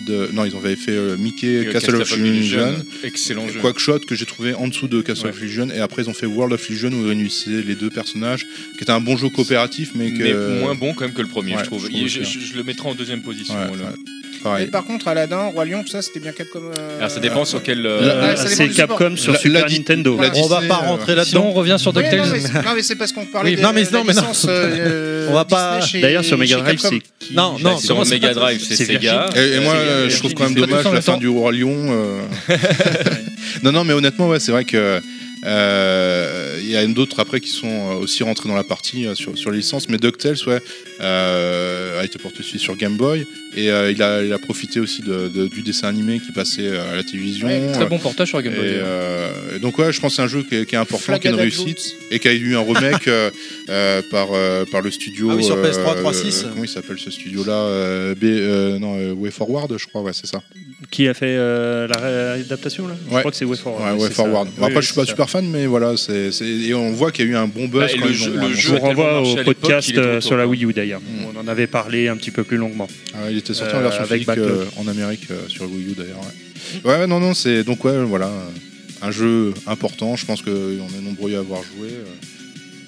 Ouais, c'est À un petit jeu. fini. Ah ouais, non, non, mais- Je crois que c'était un must Alors, sur Game je, Boy. je tiens à hein. rectifier, quand on est gamin, c'est pas si facile que ça. Le niveau de la Lune, il est chiant. C'est pas grave, c'est pas grave. T'es né en quelle année euh En 1980. Ah, bon, allez, oui. Ah, mon petit frère. Non, est- mais c'était c'était un jeu à voir sur Game Boy. Sur la Mais première non, génération. je l'avais C'est vrai sur... qu'il est- Et encore, je l'avais sur NES, on me l'avait prêté Ouais. sur Il NES. était- C'est vrai qu'elle était bien la version Game Boy. J'ai Hmm. j'ai de bons souvenirs. ouais. Ah, ils, ont, ils ont fait un bon travail de portage. ouais. Très bien. Je suis Vran. Très bien. Continuons prends pour donc chef. euh, avec euh, bah, le jeu suivant et on enchaîne tout de suite avec euh, comment s'appelle? Sweet Home. Ah non, perdu. Alors là, je connais pas du tout. Je Moi non ne connais pas non plus. Donc on va Alors. faire vite. Alors, euh, Capcom, euh, ouais, on a vu euh, DuckTales, euh, Megaman, les enfants, tout ça. Donc, Sweet Home, euh, rien à voir, c'est un survival RPG euh, qui est euh, parallèlement un film qui sort au cinéma. Donc, euh, c'est Kurosawa, alors c'est pas le Kurosawa que tout le monde connaît pour les, les films, mais c'est euh, un réalisateur qui est encore euh, assez jeune. Et ce film d'horreur. Euh, où tu as une équipe euh, qui va dans un manoir, si je dis pas de bêtises, je l'ai vu, l'avais vu, euh, j'étais euh, au Japon et vidéo club à l'époque et je louais des trucs et ouais Sweet Home je l'ai loué euh, pour voir un peu ce que c'était. Et donc C'est les euh, prémices de Resident Evil. voilà c'est ça. on c'est avait parlé que- dans le podcast de Resident Evil. Voilà, tout à fait. Tu as, les prémices de Resident Evil. C'est un jeu qui est très original, pas très très long de mémoire. hein. Je crois qu'il se finit en une vingtaine d'heures, donc pour un RPG, c'est pas non plus euh, la folie, mais qui a plein d'idées originales et tu retrouves effectivement des choses de Resident Evil. Tu vas voir par exemple Les les portes, qui s'ouvrent, euh, quelques passages un peu, euh, un peu gore. Et comment dire Et même ouais, effectivement, quand il y a le projet Resident Evil qui est lancé, c'est une, euh, une des euh, inspirations pour. euh, Bah, D'ailleurs, Euh, ce sera l'inspiration officielle, parce que Mm. quand on leur dit, euh, dis donc, c'est un petit peu Alone in the Dark, non, pas du tout. euh. il, il y a pas longtemps, Oui. euh, c'est Mikami, je crois, Ouais, qui a, qui est revenu dessus, Ouais, il, a, ouais. il a avoué. Ouais, il y a- euh, enfin, il y a- il y a pas longtemps, il y a quelques temps maintenant, mais, Ouais. mais c'est. ouais, C'est mais l'année dernière. hein. mais ouais, pendant- enfin, il y a hein, longtemps après. mais, longtemps après, euh, pendant longtemps, ça a été non, non, non. Bah, Ouais. Ah bon, il y avait des jeux en Europe, on savait pas. Ah, ouais. Ah, les japonais, ouais, il y a plein de jeux, ils- les jeux occidentaux, ceux qui développaient, ça les intéressait. ouais. quoi, Frédéric Je connais pas. C'est français, non? Fina- pas. finalement, Capcom a, a trois facettes quelque part. Euh, on va dire le, le- le côté familial, enfin familial, j'entends, euh, avec Megaman. euh, Mm. Voilà, le côté horreur qu'on a, dont on a déjà parlé avec Ghouls and Ghosts, ouais, etc., qui revient. et Sweet Home, mais après Resident Evil et le fighting euh, avec, euh, Ah bah, ils, avec ont, Street. ils quoi. ont su euh, élargir leur gamme et pas forcément rester dans, dans un carcan bien, Non, bien défini. Quoi. Donc, euh, c'est vrai que c'est. Finalement, t'as l'impression que c'est leurs trois grands, leurs trois grosses branches en fait. Puis il faut, faut dire aussi que Tsujimoto, dès le départ, considérait le jeu vidéo un peu comme, un peu comme le cinéma de demain. Euh, il avait euh, une vision du jeu vidéo sur du long terme, donc il savait que la technologie avançait, tout ça. Et c'est vrai que le rapprochement avec le cinéma, euh, notamment pour les licences aussi, euh, je pense qu'elle n'est pas euh, anodine. Et, euh, et c'est vrai que là, ils ont tenté une expérience beaucoup plus adulte, qui était un peu risquée, parce que la Famicom, c'est quand même une console très familiale et plutôt un marché enfantin. Famille. Euh, C'est bah ouais. risqué, mais ça, ça paraît complètement légitime euh, au Japon. Quand tu vois que le- le- le- l'animation et les dessins animés, c'est quelque chose de- qui, qui s'adresse à tous les publics. Euh, déjà à l'époque, alors que nous, occidentaux, jusque dans les années 90, on l'a payé cher avec l'histoire de Dorothée et compagnie. Les dessins animés, c'était forcément pour les enfants. Alors qu'au Japon, non, déjà, même dès le début de l'animation, limite, hein, euh, tu prends Tetsuo Anatome là, en noir et blanc, il se passe des trucs juste affreux quoi, dans, Mhm. dans le, dans le- dans le storytelling. Alors je, je parle même pas d'Ashita Nojo, etc. Quoi. Ouais. Et, euh, et donc euh, des, des histoires qui passionnaient les trentenaires ou les mecs qui rentraient du boulot, etc. Quoi. Donc du coup, même si le jeu vidéo effectivement était apparenté à un, à un loisir peut-être assez enfantin, il y avait quand même déjà, je pense déjà dès, dès les années 80, une- une- enfin une- voilà, des trentenaires, des gens assez âgés qui y jouaient. Et donc ça leur paraissait logique, je pense beaucoup plus légitime pour, pour que nous occidentaux à l'époque de, bah pourquoi pas commencer, allez-y, euh, allons, allons-y, je veux dire, euh, faire quelque chose de plus cinématique- cinématographique, de plus Mmh. adulte, avec plus des, des- mature, des- quoi. des- des thématiques euh, bah, qui parlent pas forcément aux plus jeunes, quoi.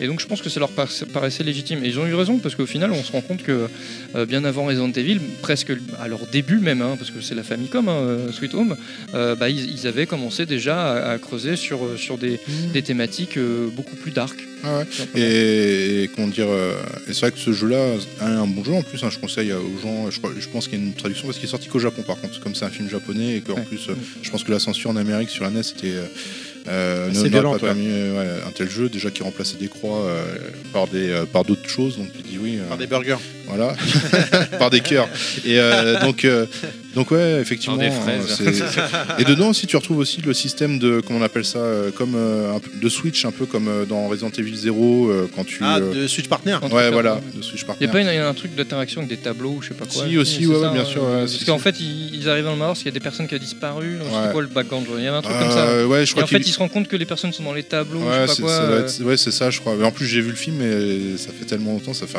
plus de 15 ans, quoi.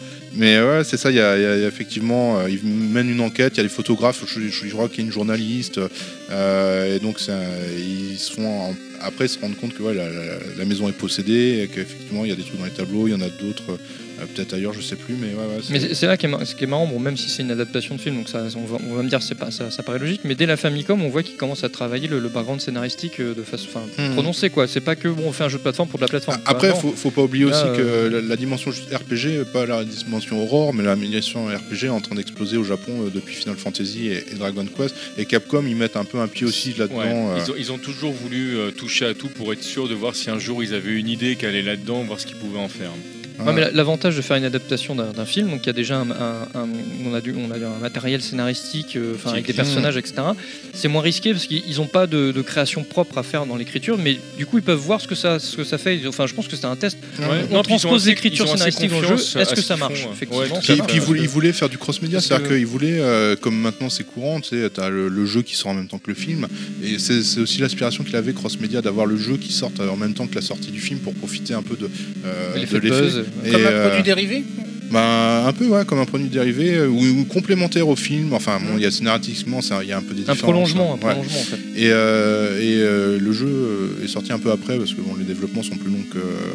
Euh, a été assez long, je crois. Mais ouais, ouais donc c'était, il y avait Ah, aussi cette idée-là qui euh, était novatrice. Ouais. Au-delà du, du fait que ça a, fait- ça a été long, c'est que euh, le, le, le moment où a été validé, le moment où vous allez faire le jeu, enfin le, le film était déjà euh, en, en prod. cours de, en prod, Ouais. donc euh, de toute façon ils avaient déjà du lag euh, par rapport au, euh, à la sortie du film. Mmh, c'est vrai aussi, ouais. Donc euh, voilà un jeu marquant euh, pour plein de raisons, mais aussi parce qu'effectivement c'est un peu la première peur de Resident Evil, même si euh, Bah là, c'est enfin, oui, c'est Capcom qui ouvre une porte euh, encore inexplorée dans leur, dans leur gamme de produits. Quoi. Donc euh, c'est c'est les prémices de quelque chose Et on qui, sait qui que les après, portes dans Resident Evil, c'est est- important. Voilà, Il est exactement. pas ressorti sur les consoles virtuelles ou jamais il y a des problèmes de droit. euh, bah, c'est le problème Ça- aussi de Capcom ça reste au Japon, et, ça, de tous les, et de tous les autres éditeurs euh, qui font des jeux à licence, c'est que après aujourd'hui pour les ressortir euh, sur des plateformes des maths et tout ça, c'est le bordel parce que il faut renégocier des droits, repayer. Ouais, Et, vu qu'ils euh, ont pas d'archives ouais. pour trouver le contrat. Merde. Sa- Salut Capcom, j'aimerais euh, parce que euh, c'est des Tatsunoko versus Capcom. Ouais, voilà. Non, et ce jeu n'existe pas. C'est, Ah. Et puis c'est des contrats de 3 ans, généralement 2 ans, tu vois. Euh, et donc Alors, euh, et- une fois et- qu'ils et sont... en plus limité sur le nombre de plateformes, c'est-à-dire que là, quand, Mm. tu, quand tu lis certains contrats de, de Capcom, tu te rends compte que c'est pas juste le jeu m'appartient. Non, si tu peux pas le remettre où tu veux, donc même après le remettre effectivement sur un portage ou. euh, Je crois que par exemple Marvel Capcom 2 il était revenu en démat euh, quand ils ont fait Marvel Capcom 3 parce qu'ils Ouais. ont réussi à dealer dans le package C'est ça. euh, euh, Marvel Capcom 2 donc c'est Bah, très comme, euh, comme Marvel 3 pour euh, Marvel versus Capcom euh, Infinite, là j'imagine, non? C'est un peu le même délire. Et, Ah ouais, et ouais. d'un- lieu à l'autre, on n'a pas le droit à la même chose. Et ça, je suis vraiment très triste parce qu'il y avait une chouette On n'a pas les voix. qui était sortie en, en démat où tu avais à la fois Marvel Super Heroes et euh, Marvel vs Capcom Mhm. euh, que tu peux toujours aujourd'hui trouver sur le sol américain, enfin sur le démat américain parce qu'ils ont, ils ont renégocié les droits. Mhm. Chez nous, tu l'as plus et tu peux plus l'acheter. Ouais, non, c'est- Et ça, c'est un vrai- un vrai problème, même pour euh, culturellement pour le jeu vidéo. C'est-à-dire qu'il y a des jeux, euh, les jeux physiques, il y en a plein, ils vont un jour, ils vont mourir. Il faut, faut, faut être réaliste. La durée de vie du- de la cartouche euh, ou du CD-ROM, euh, elle est pas infinie. Ah bah tu, enfin, de- dans le milieu du retro gaming, il des- ça commence à bouger hein, parce que les jeux, des- les jeux Dreamcast sont les premiers apparemment. Qui, on a beaucoup de, enfin, il y a beaucoup de problèmes. Ah ouais. de jeux qui Ouais, commencent les, à se dégrader. hein. Ouais, l'oxydation, ouais, le, le, le ro- non, c'est pas le rod, c'est le. Comment ça s'appelle Enfin, il y en, a- on en avait parlé avec le- euh, Philippe Dubois. euh, Ouais, en fait, ils sont rongés. Si le, Ouais, il y a comme des trous qui apparaissent. c'est chimique en fait, et il y a plein de CD. On disait ouais, c'est 100 ans. Enfin bon, euh, comment tu peux savoir que c'est 100 ans euh, quand tu lances un produit euh, Ouais, non, Pour mais- justifier le prix. euh, Mais c'est surtout quoi, suivant euh, les dosages euh, qu'ils faisaient pour, et souvent ils faisaient à moindre coût. Et ouais, t'as. Et finalement, tu t'aperçois qu'ils Ils sont euh, décédés. voilà, ils sont décédés. Et ça commence même sur PC Engine aussi. Bon, hein, va falloir changer de jeu parce que je vois non, Terry qui s'impatiente comme, un mec devant une file d'attente euh, aux chiottes. Ça, ça euh, lui fait peur, non. je crois. Il... Non, non, je trouve le jeu que. d'horreur, bah, euh, alors, euh, je suis un peu une grosse fiotte, effectivement, pour les jeux d'horreur, mais euh, c'est un jeu que je ne connaissais pas, donc je trouvais que c'était très intéressant. Non, non, non, pas du tout, pas du tout. En que fait, je euh, je faisais signe à Nostal pour le, pour, le, pour le son, c'est tout. hein. Non, non, non, c'est cool, c'est cool. non, non. Mais bon, Allez, puisque tu le dis, on va On- on- continuer. On, on enchaîne sur Final Ah bah Fight. ouais. Et on, voilà. et on enchaîne voilà, sur Street Fighter. Non, Agar, un mec viril. Cadillac, Ouais, on, enchaîne, on enchaîne sur, sur, euh, moustache, sola- sur, salopette sur Final Fight. Voilà. Il regarde Cody de manière hagard. Bon, Final Fight, on peut le dire, c'est un petit jeu, on va pas s'éterniser dessus. Il a, il a pas marqué Voilà. les esprits. Je pense Non, que tu moi- peux caser voilà. dans la phase. Moi, j'ai- pas, pas plus de, de deux ou trois heures à. À- Alors, Oui. on est déjà à C'était moi ce, ce jeu. il 4h02 me- d'émission. Oh là là, c'est chaud. Il est 18h38 Alors, moi, pour pour moi, nous. pour résumer- Ce jeu, il m'a rendu Nous ouf. sommes le ouais, 30 ouais. juin. Pour résumer, je crois que euh, il y a deux beat'em all, Double Dragon et celui-là, qui m'ont marqué. euh, Hein. Ah, Ah, que tu mets côté Street level. Rage et- Non, mais et alors là, viens, on le tape. Il a un Mais- peu dit Street of Rage. mais- J'avais pas de Mega Drive. Mais, euh, mais ce, ce jeu, je dis, Ah, ouais, mais- ce, ce- jeu, il m'a rendu, euh, mais à certains moments, mais, mais, mais complètement euh, mongol, ouf, malade quoi. Et je l'ai fini en plus. C'est, Ah mais mec, le, le- le jeu, euh, il est, il est euh, déjà les sprites sont magnifiques, mais c'est un truc, c'est le graphiquement, ce jeu est vraiment Ouais, très très bonne- beau. Il répond au doigt et à l'œil. Tous les glitches qui sont euh, présents dans le jeu sont une aide de gameplay une fois que tu as compris comment ça fonctionnait. Donc tu peux devenir très bon parce que le jeu n'est pas parfait. Euh, le, le charisme des personnages, il est à toute épreuve. T'es, t'es Alors, qui prenait qui Qui prenait qui dans. Final Agar, Agar, je prends toujours Cody. le mec euh, Alors- qui est lent mais qui te fout Non, des moi, je m'en fous, je prends. Moi, j'étais très guy parce Cody, que j'ai- j'aimais bien le personnage, mais Cody c'est clairement le personnage le plus fort du jeu si tu sais jouer. hein. Et le plus classe, Ah, beau gosse. quand tu fais Ah, le combo euh, du, du coup de poing Ah entre si- tournants, si- c'est si- ça ouais, si tu sais, si tu maîtrises le, combo infini, tu peux, euh, bah, bah, de toute façon, ouais, le combo infini, là, ça, euh, c'est la faille un peu du. euh, c'est- Voilà, le Cody, y a pas de problème. En plus, c'est le seul personnage qui peut garder le couteau. bah, tu, euh, tu peux, le combo infini, c'est tu, comptes- tu cancel à moitié le, le Ouais, l'hypercut en c'est fait. ça. ouais. Vi- Vient retourner en fait comme tu fais un hit jump cancel sur les sur les jeux, plus récents. euh. Final Fight, un, Et un D'ailleurs, ils jeu. l'ont intégré dans, dans, dans son spécial, je crois. euh, Ils l'ont, mais ils l'ont intégré. C'est, c'est même encore encore plus vicieux que ça. Dans, dans Street Fighter Alpha 3, euh, ça, ça super en, en X, euh, en XSM t'imposait de savoir le faire parce que le seul moyen de le réaliser, c'était de faire ça. Et là, dans, là, parce qu'il réapparaît dans le 5, Ouais. je crois. Ouais, et je crois qu'ils l'ont pas, ils l'ont pas mis. ils je ont, crois, ils ont refait un truc dans ce genre-là Ouais. aussi où, euh, où tu avais la saisie derrière, mais c'est moins dur d'y arriver en fait pour de vrai. Heureusement d'ailleurs. c'est devenu un multi classique. euh, C'est ça. Alors euh, ouais, Final Fight, c'est un jeu qui est, qui est important pour plein de raisons. C'est le premier vrai carton CPS euh, qui montre vraiment les capacités euh, techniques. C'est-à-dire qu'au départ, tu as Double Dragon euh, qui cartonne euh, dans le monde entier.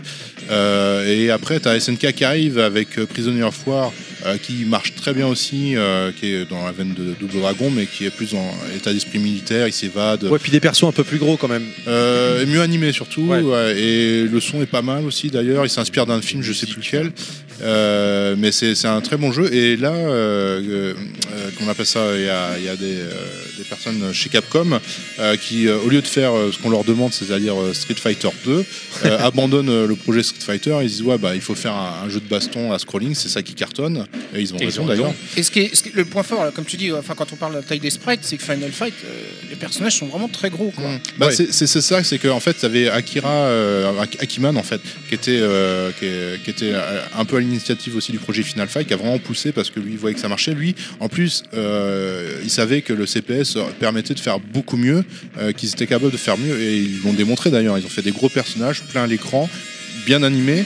Euh, c'est là où Akira, euh, Akiman, euh, enfin Akira, oui, Akiman, a commencé la technique dont on parlait de faire des dessins comme dans l'animation et après de les porter en, En sprite. en sprite avec des grilles millimétrées, tu vois. Et comme le CPS permettait, avec sa résolution et euh, avec le nombre de palettes de couleurs, euh, à reproduire assez fidèlement, en fait, après, bah, c'est pour ça qu'on a des animations super fluides. Quand Cody marche, il y a un beau dégradé dans le jean et puis il y a un mouvement, tu vois, le torse, les bras, tout est animé, les pieds. Euh, donc c'est super, euh, super fluide, quoi. Et tu as aussi un autre qui arrive chez Capcom un peu avant, euh, qui est un autre Akira, donc euh, qui est euh, celui qui, euh, qui a fondé Arika. euh, Ah oui. euh, Akira, Il y a un truc justement avec Arika dedans. Attends, c'est Akira. Nin, on va dire c'est Nin. C'est voilà. Nin, de toute façon, Voilà. dans, le- dans le Euh, jeu. je sais pas si vous voyez Street Fighter 2, le Nin Nin. euh, C'était lui. ça, Enfin, c'est Nin, son pseudo. Et donc, euh, lui, il vient de la presse, il vient de chez Beep, il kiffe les jeux d'arcade, il kiffe le jeu vidéo. Et c'est lui qui apporte en fait la touche gameplay qui manquait au jeu Capcom d'arcade. Euh, et sur Final Fight, euh, ben, c'est ce qui fait que Final Fight, le gameplay est bon. Là où Double Dragon, euh, il est original, il y a plein de bonnes idées. Mais Double Dragon, tu. Ah, il est plus lourd. il est mais- fait- sec, quoi. Ouais. Non mais pour aller dans, dans le sens de Ben, c'est qu'il y a des moments, Double Dragon, des fois tu perds, pas parce que t'as pas été bon, mais tu perds parce que des fois en fait euh, tu vas être dans une position où tu peux rien faire d'autre que perdre. Mm. Final Fight, le, le gameplay il est aux petits oignons, donc si jamais Ouais, tu, tu, tu, as tu toujours le super coup pour Ouais, sortir. ça, Et ça, en c'est une plus- idée très, très intelligente. Et puis il y a et qui est effectivement. pas gratuit. euh, Oui, en plus, tu perds de la vie si tu le fais. Quoi. Et puis le, le coup de poing est très rapide, ce qui fait que quand tu as un ennemi derrière, tu peux aussi euh, jongler entre les deux. Il y a, quand tu sautes, tu peux mettre un coup pour euh, un petit peu euh, stun euh, l'ennemi, puis après tu peux l'attraper, le projeter. ou- Enfin, tu peux faire beaucoup de Ça, choses. ça, euh, Guy permet de rebondir sur Ouais. les murs, enfin le- il y a un- Et C'est le jeu qui t'apprend que finalement tu peux faire de la prison et devenir maire d'une ville. aussi. Exactement. Eh, mais bon, mis à part ça, et moi ça, aussi. ça, c'est inspiré de. Euh, inspiré- Balkany, non Non, non, non. J'allais dire. Non, parce que Balkany il est pas encore allé en prison. pas, pas loin, pas loin. Non, c'est Euh, d'abord il est maire et après il va en prison. Euh, il est inspiré de, de- d'un Le roman, de- Fighting d'un roman euh, comment ça s'appelle d'ailleurs euh, mince euh, Jean Valjean Les Misérables Ouais, voilà misérable. ouais. Euh, Les non, miséroïdes. Agar. Ah, Agar, Agar, Agar, Ouais, ouais. Agar, il est inspiré aussi d'un vrai maire. euh, Non. euh, non? En fait, c'est anachronique. Moi aussi, je pensais. Apparemment, c'est anachronique en fait. Et moi, j'ai vu des interviews en fait où, euh, à l'époque, ils expliquaient euh, que en fait, euh, Jean Valjean, l'idée, tu vois, d'un ancien, euh, d'un Ancien tolard, tolard, ouais, qui devient, euh, euh, je sais pas, le, le maire du village, non, peut-être, euh, je me souviens plus trop. Euh, et puis Enfin, il il, a, il force. a jamais été en prison. euh, Ah si, il ba- il- ah oui, Cody, non, oui. ah, bah, Agar. Agar, non. Oui, mais, Euh, Jean Valjean, oui, il a été en tôle. Voilà, c'est pour ça que je, je, Non, mais là, je, je entre pensais de. Cody. Là, c'est vraiment le catcheur, c'est le catcheur en fait qui Mais, devient. En fait, euh, parce que c'est aussi une force, apparemment, Jean Valjean, euh, il était. euh, C'est le mec qui en a marre, il veut nettoyer sa ville et du coup il devient maire. Enfin, c'était. euh, non, il était déjà, Il était déjà maire, maire, et il pète un câble parce qu'on enlève sa fille. Ah bah voilà, bah, c'est oui. ça, voilà. Et donc c'est ça qui serait l'inspiration euh, de Agar. En fait. Cosette D'accord, ok, bah tu vois, tu vois je ne savais pas. Mais le, le, le jeu, le jeu il, est, il est pété de, de, de références dans tous les sens, même ne serait-ce que par les noms des personnages. T'as des personnages qui s'appellent Axel, c'est comme les. Guns N' Roses, euh, c'est. c'est, euh, c'est euh, Toupie tout- de Forgotten World. Non mais tous les noms, euh, bah Poison, le, Ouais. le- c'est, André euh, le géant. euh, c'est, euh, voilà. qui, Alors euh, Poison, homme ou femme Euh, Les New, deux. New Wolf. non, euh, en fait, euh, on va laisser parler TMDJC. euh. alors euh, euh, officiellement. Officiellement, Bah oui. Oui, dans le officiellement, canon. officiellement, maintenant c'est une femme, c'est-à-dire qu'elle a été opérée. Et à la base. Et à la base c'est un homme. Dans, dans Final Fight, c'était Dans un homme. Final, c'est un homme. D'accord. Peut. Qui, qui, qui se considère comme une femme. Donc, Parce enfin, que je veux pas dire, mais à l'époque, je crois qu'on on est plus d'un à avoir mouillé le calbut en voyant euh, Je- Poison dans le jeu. hein. Bon, c'est pas très grave, hein. mais le, le- non, mais ju- par contre, il y a un truc qu'il faut absolument rectifier parce que euh, il y a une légende qui voudrait que, euh, euh, à bout d'un moment, Nintendo a dit c'est pas bien de taper sur des femmes, et en fait, on, on leur a répondu bon, mais, euh, mais Oh non, c'est dit, bien ça. qui vous dit que ce sont des femmes Mais c'est bien de taper sur des hommes Non, mais qui Ah, vous dit C'est que ce sont c'est des bien de femmes taper sur des homosexuels. Non, mais c'est- c'est- juste ce que je veux exprimer en fait, c'est que Poison a toujours été un homme, contrairement à Roxy, qui est donc sa copine dans le jeu, qui a toujours été une femme. Donc en fait, il y a deux personnages qui sont partagés par le même sprite.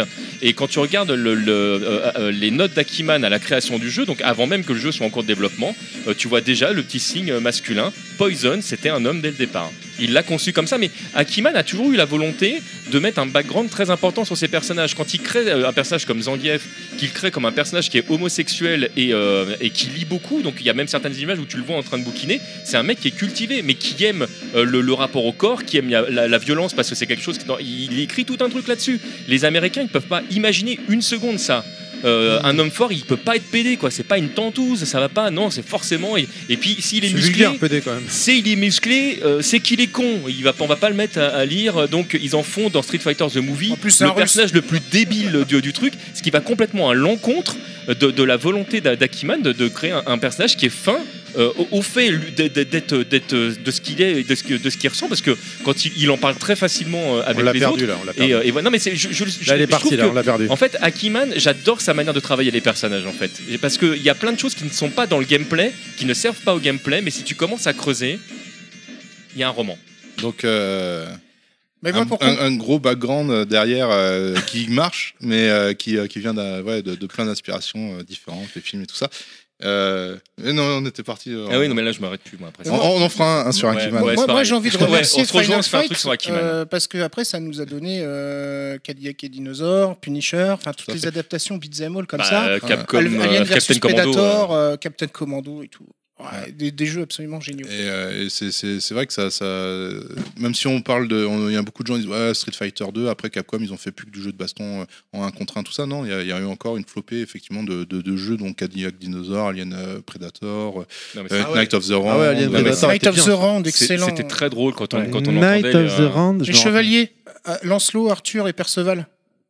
Pareil. c'est Perceval un- avec une un- grosse hache. C'est pas euh, faux. Non, je. Non, Non, c'est un beat'em où tu bon gagnes jeu. en fait des points et en fait tu peux jouer à plusieurs, pareil. Voilà, et ce qui était génial, c'est que plus t'avançais dans les points, plus ton personnage évoluait. Ouais, c'est vrai. ouais. Tu gagnais en armure, tu devenais plus balèze, comme, euh, comme dans un jeu de rôle finalement, sauf que c'était un. C'était un, jeu de mélange baston. RPG, euh, mais c'est des choses qu'ils ont repris même dans, dans les jeux de baston. hein. Raiders s'appuie sur finalement des, des choses assez similaires. Ton personnage, il, est- il a plein de façons d'évoluer.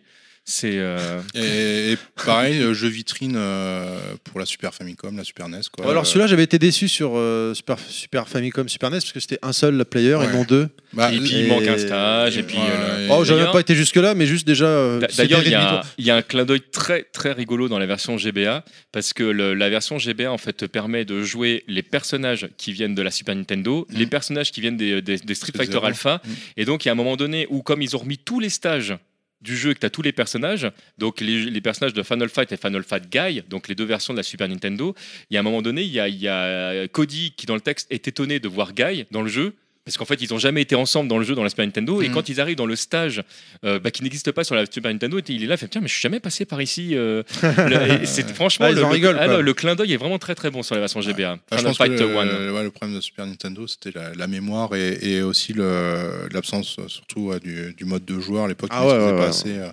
Mais après, la Ça, Super Nintendo, elle est vraiment pas taillée pour ce genre de jeu-là. Il y a pas assez de sprites euh, de grande taille qui peuvent être affichés euh, simultanément. Mais et- même, même dans une version que j'adore, qui est euh, Final Fight CD, qui est vraiment une version que je Mm. trouve La exceptionnelle. version Mega CD Mm. Ouais, le- il manque plein de, plein de sprites parce Ah qu'en fait, ils n'arrivaient pas à, à en mettre autant sans que ça fasse vraiment euh, laguer Ouais. le jeu. Donc Non, en fait, ils ont fait un choix stratégique. C'est la, la version GBA dans les portages console euh, et celle où tu as le plus d'ennemis à l'écran, qui- où tu retrouves un peu plus les sensations. Après, les musiques sont un peu cracra, mais euh, ouais. Donc, ouais, un jeu vraiment, euh, ouais, je pense, marquant aussi, hein, qui, euh, qui est, qui est un, un des jeux, un des plus gros succès, enfin, c'est peut-être même le plus gros succès de Capcom à l'époque en arcade. euh, Enfin, c'est même. Ah bah avant l'arrivée Street Fighter 2, oui, je suis Mm. sûr que c'est le. oui. Moi, je poserais bien une question, mais ça, va- ça va rallonger le podcast d'une demi-heure. alors voilà. Voilà, merci. C'était- Monsieur Fisk. On pourquoi- continue. Pourquoi le personnage de Sodome? En fait, c'était pour ça. Ah oui, je pense qu'on est parti pour une. euh, Alors, Alors voilà, donc on continue Gargoyle Quest sur Game Boy ah bah ouais, carrément, ouais. Parce que Ah, putain, qu'est-ce on qu'il en a bon, déjà celui-là parlé aussi, tout à l'heure euh, un petit peu. Ça- ça- de- Pour moi, c'est un must-have aussi sur la Game Boy. Juste, hein. on est était d'accord dur, que t'as pris que des jeux avec qui on a. enfin, Parce que là, c'est pareil, il y a un roman à écrire sur ce jeu. Ah, il dit on a déjà parlé un petit peu de Red Hammer. un peu, un peu emblématique. Bah, quoi. en fait, je, pensais pas qu'on allait. euh, Ah, mais non, mais t'es un malin. Ah. que- Je vois Clad qui est en train de se décomposer, Ah non, non, non, mais Ah non, euh, il écoute, je- en hein. suis étonné qu'au bout de 34 podcasts, t'arrives encore à être sur Et étonné dire, que. c'est- le. Enfin. C'est évident. j'ai vu le liste. Bon, allez, bah, très, très rapidement, euh, pour moi, c'est un. c'est mon avis, ça n'engage que moi, mais c'est un des meilleurs jeux de la Game Boy. Oui. Euh, je, c'est euh, une, vraiment une, euh, une aventure. euh, Enfin, il y a des moments, en fait, tu joues, tu joues à un jeu vidéo et euh, il y a cette magie où tu n'es plus que dans le jeu vidéo. Tout ce qui se passe autour n'existe plus. Et, euh, et je trouve que ce jeu te, te, te permet ça. Tu es, dedans. le- Il y, y a un très bon rythme, je trouve, entre la difficulté et l'aventure. Le- le- les graphismes sont, sont vraiment euh, super chouettes. Et tu as cette, euh, cette magnifique impression de jouer à un jeu en couleur, Ouais. alors que le jeu est en noir et blanc. Et, Et en fait, franchement, en fait, chapeau, c'est- c'est là Capcom. où tu.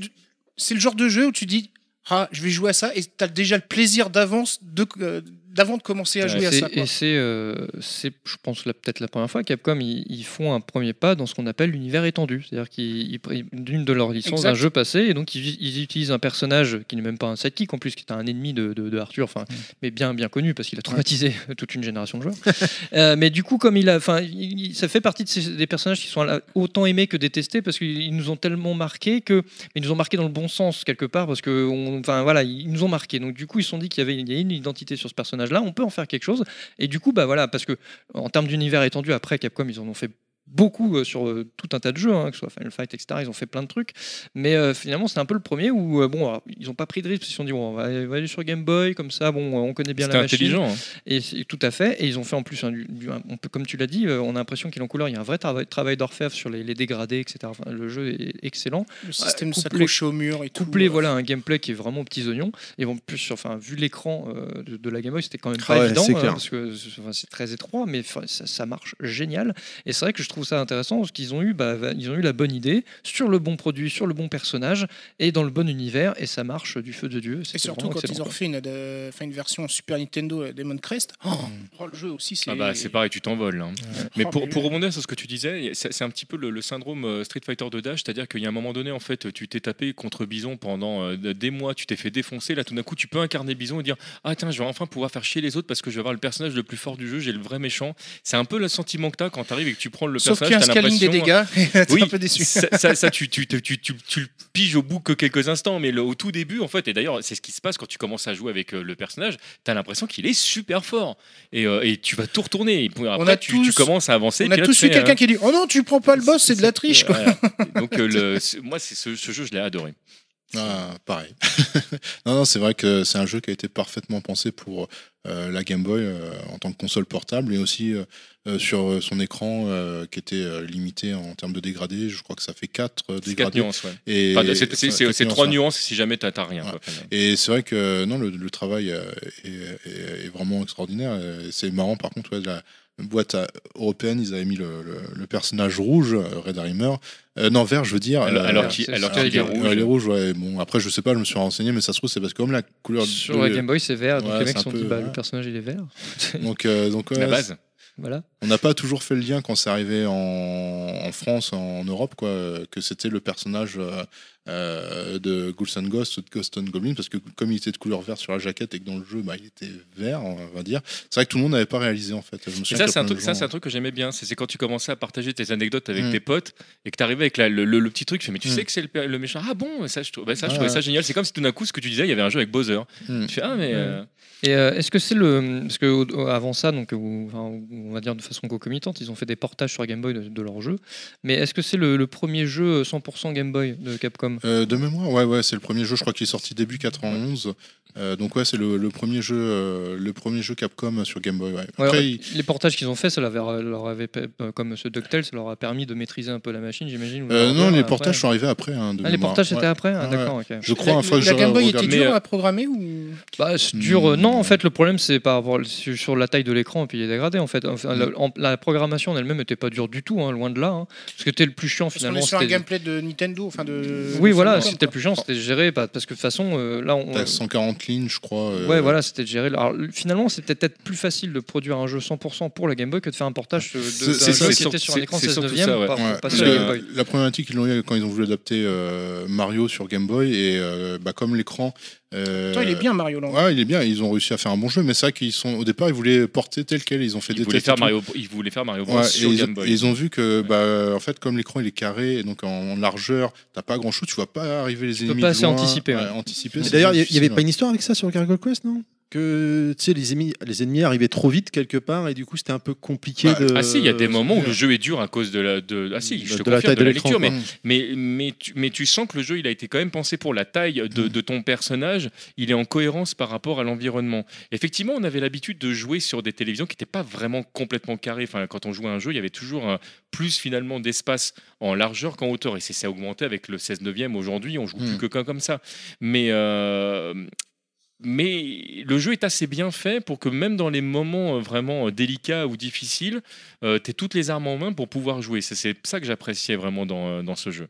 Bon, il n'est pas Bah, parfait. hein, ouais, euh, bah, De toute façon, c'est ce qui faisait le succès des, des- les bons jeux Game Boy, c'est ceux qui justement qui étaient bien optimisés par rapport à la taille de l'écran et euh, ce que permettait au niveau visuel la- l'aspect Mais pour, pour rebondir sur ce que tu dis tout à, tout à l'heure, ce que je crois savoir de la rebondir, euh, et on arrête après, le, le- sur les- la problématique de développement du jeu. Game Boy, apparemment que, que, que tu n'as pas forcément sur d'autres supports, c'est que apparemment quand il y a trop d'informations euh, à la fois dans la Game Boy, le ralentissement fait qu'il y a, il y a un, léger décalage entre le moment où tu vas faire une action et le moment où elle va être portée à l'écran. Et c'est ça la difficulté, d'arriver en fait à faire en sorte de prioriser correctement euh, comment doit se comporter euh, ton personnage ou euh, Un lag et donc, comme sur Internet, là. bah, coup, grosso là. modo, c'est ça. Hum. Et, euh, et apparemment, tu as beaucoup de jeux qui ont souffert de ça, pas parce qu'ils étaient mal écrits à la base, mais parce que la console n'était pas assez puissante pour. D'où l'intérêt, effectivement, je pense, de faire un jeu qui est vraiment pensé Game Boy dès le départ. Mario Land est le- vraiment le- le- l'exemple le, plus flagrant. Oui, le personnage est petit, oui, mais tu vois tout, tu sais ce qui se passe, Ah et, ouais. le, et le jeu, il est ultra lisible.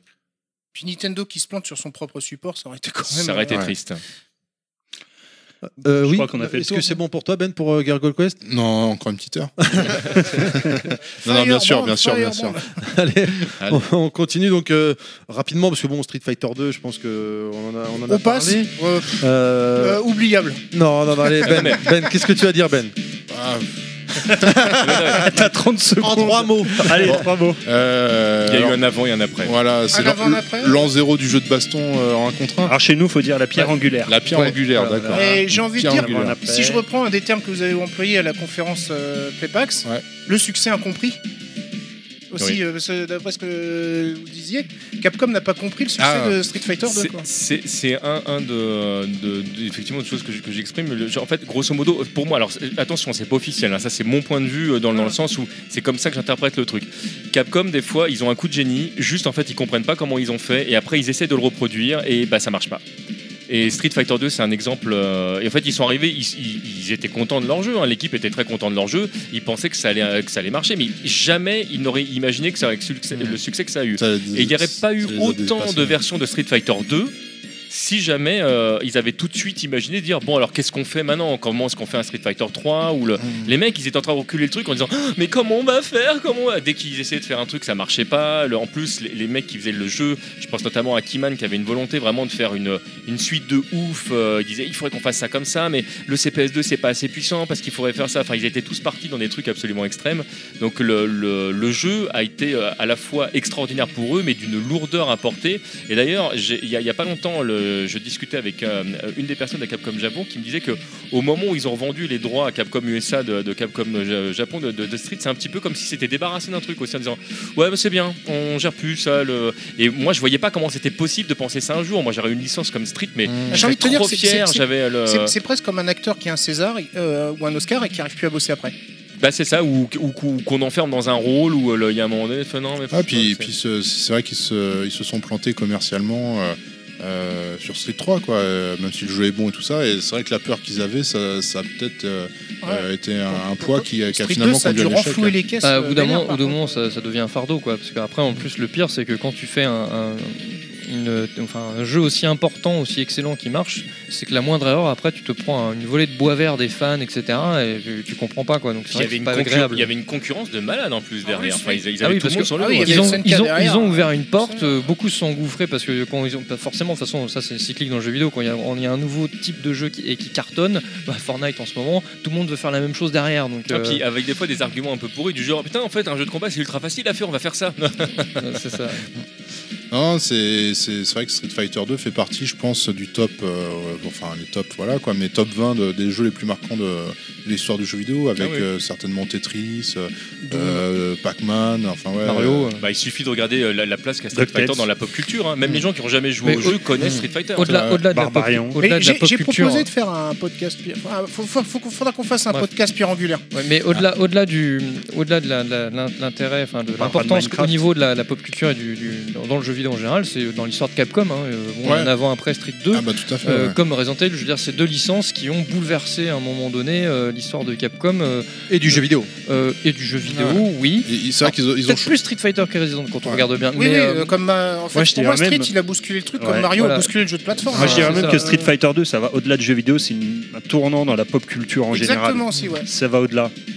Ah puis, puis ouais. c'est ça- là que le Hadoken, parce que personne savait faire un Hadoken sur Street 1. enfin, faut- faut- Bah, faut personne connaissait Street 1 en fait, surtout. pas- Oui, Ouais. aussi. Enfin, moi personnellement, euh, j'ai connu Street Ah, avec Street c'est- 2. c'est- C'est-à-dire que les gens qui ont joué à Street 1, souvent comme moi, c'était Street euh, 2 est une sorti, partie ou deux, tiens, a pour un, tester en arcade, c'est rigolo, machin. Tu mais te fais latter. Voilà, voilà. Disons, disons qu'il y a- il y, a un truc qui est, euh, que je pense que, enfin, je, je pense que vous n'allez pas me contredire, mais il y a une, Je d'accord. identité visuelle sur Street Fighter qui est tellement importante. Je veux dire, N'importe qui, gamer ou pas, tu dis Street Fighter, ils vont penser euh, bah, Ken, Ryu, euh, Hadoken, Boule de Feu, compagnie. Alors que tu dis à plein de gens qui connaissent Resident Evil, ils vont dire euh, le premier truc auquel tu penses, ça va être plein de choses, ça va être disparate. Alors que Street Fighter, la, la- je pense, Ah la oui. première chose auquel on C'est pense, Ken Ryu, c'est voilà, c'est- tu vois, c'est- Il y a- ça- une- il y a une Autant identité pour toi, c'est. Shoryuken.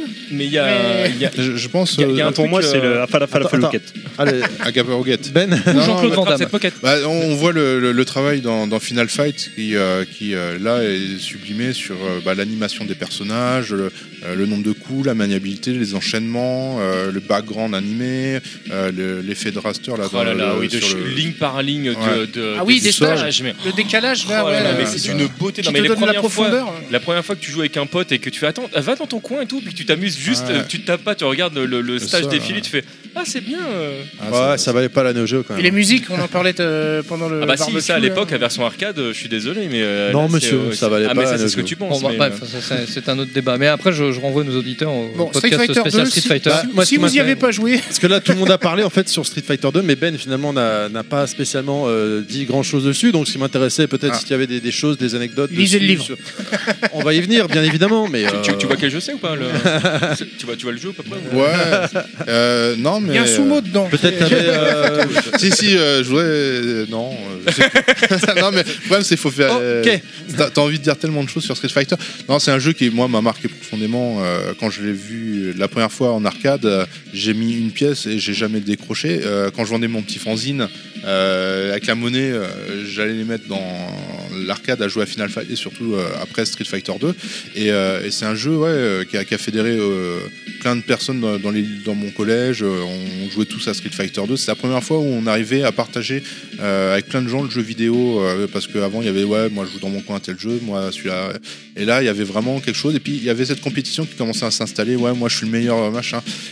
Donc ouais, Alors socialement. moi, mais- euh, il y a- Ouais, mais t'as la manette 1, moi j'ai Ouais, la manette mais- 2, je suis perturbé, euh, j'arrive pas à faire les Hadoken il de avait l'autre 30, côté, quoi. il avait 30 ans, t'es MDJC, nous on avait 10 ans. 35, 35. tu sais, j'arrive en plus, j'ai Allez. débranché leur manette. Ah, t'as vu, j'ai gagné. On disait, ouais, mais comment on Donc fait les boules, les machins ouais. Il dit non, pour faire les boules, c'est trop compliqué. C'est car euh, arrière. Ouais, tu vois.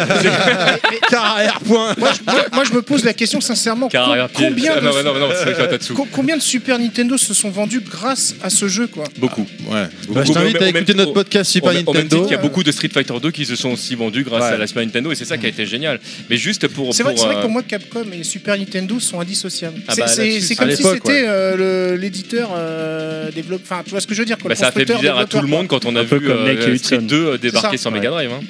Mais juste pour terminer, euh, Morgan, il y, a- il y a un truc que moi je peux dire et qui est, qui est factuel, c'est-à-dire qu'aujourd'hui ce podcast on ne l'enregistrerait pas si ce jeu n'était pas sorti.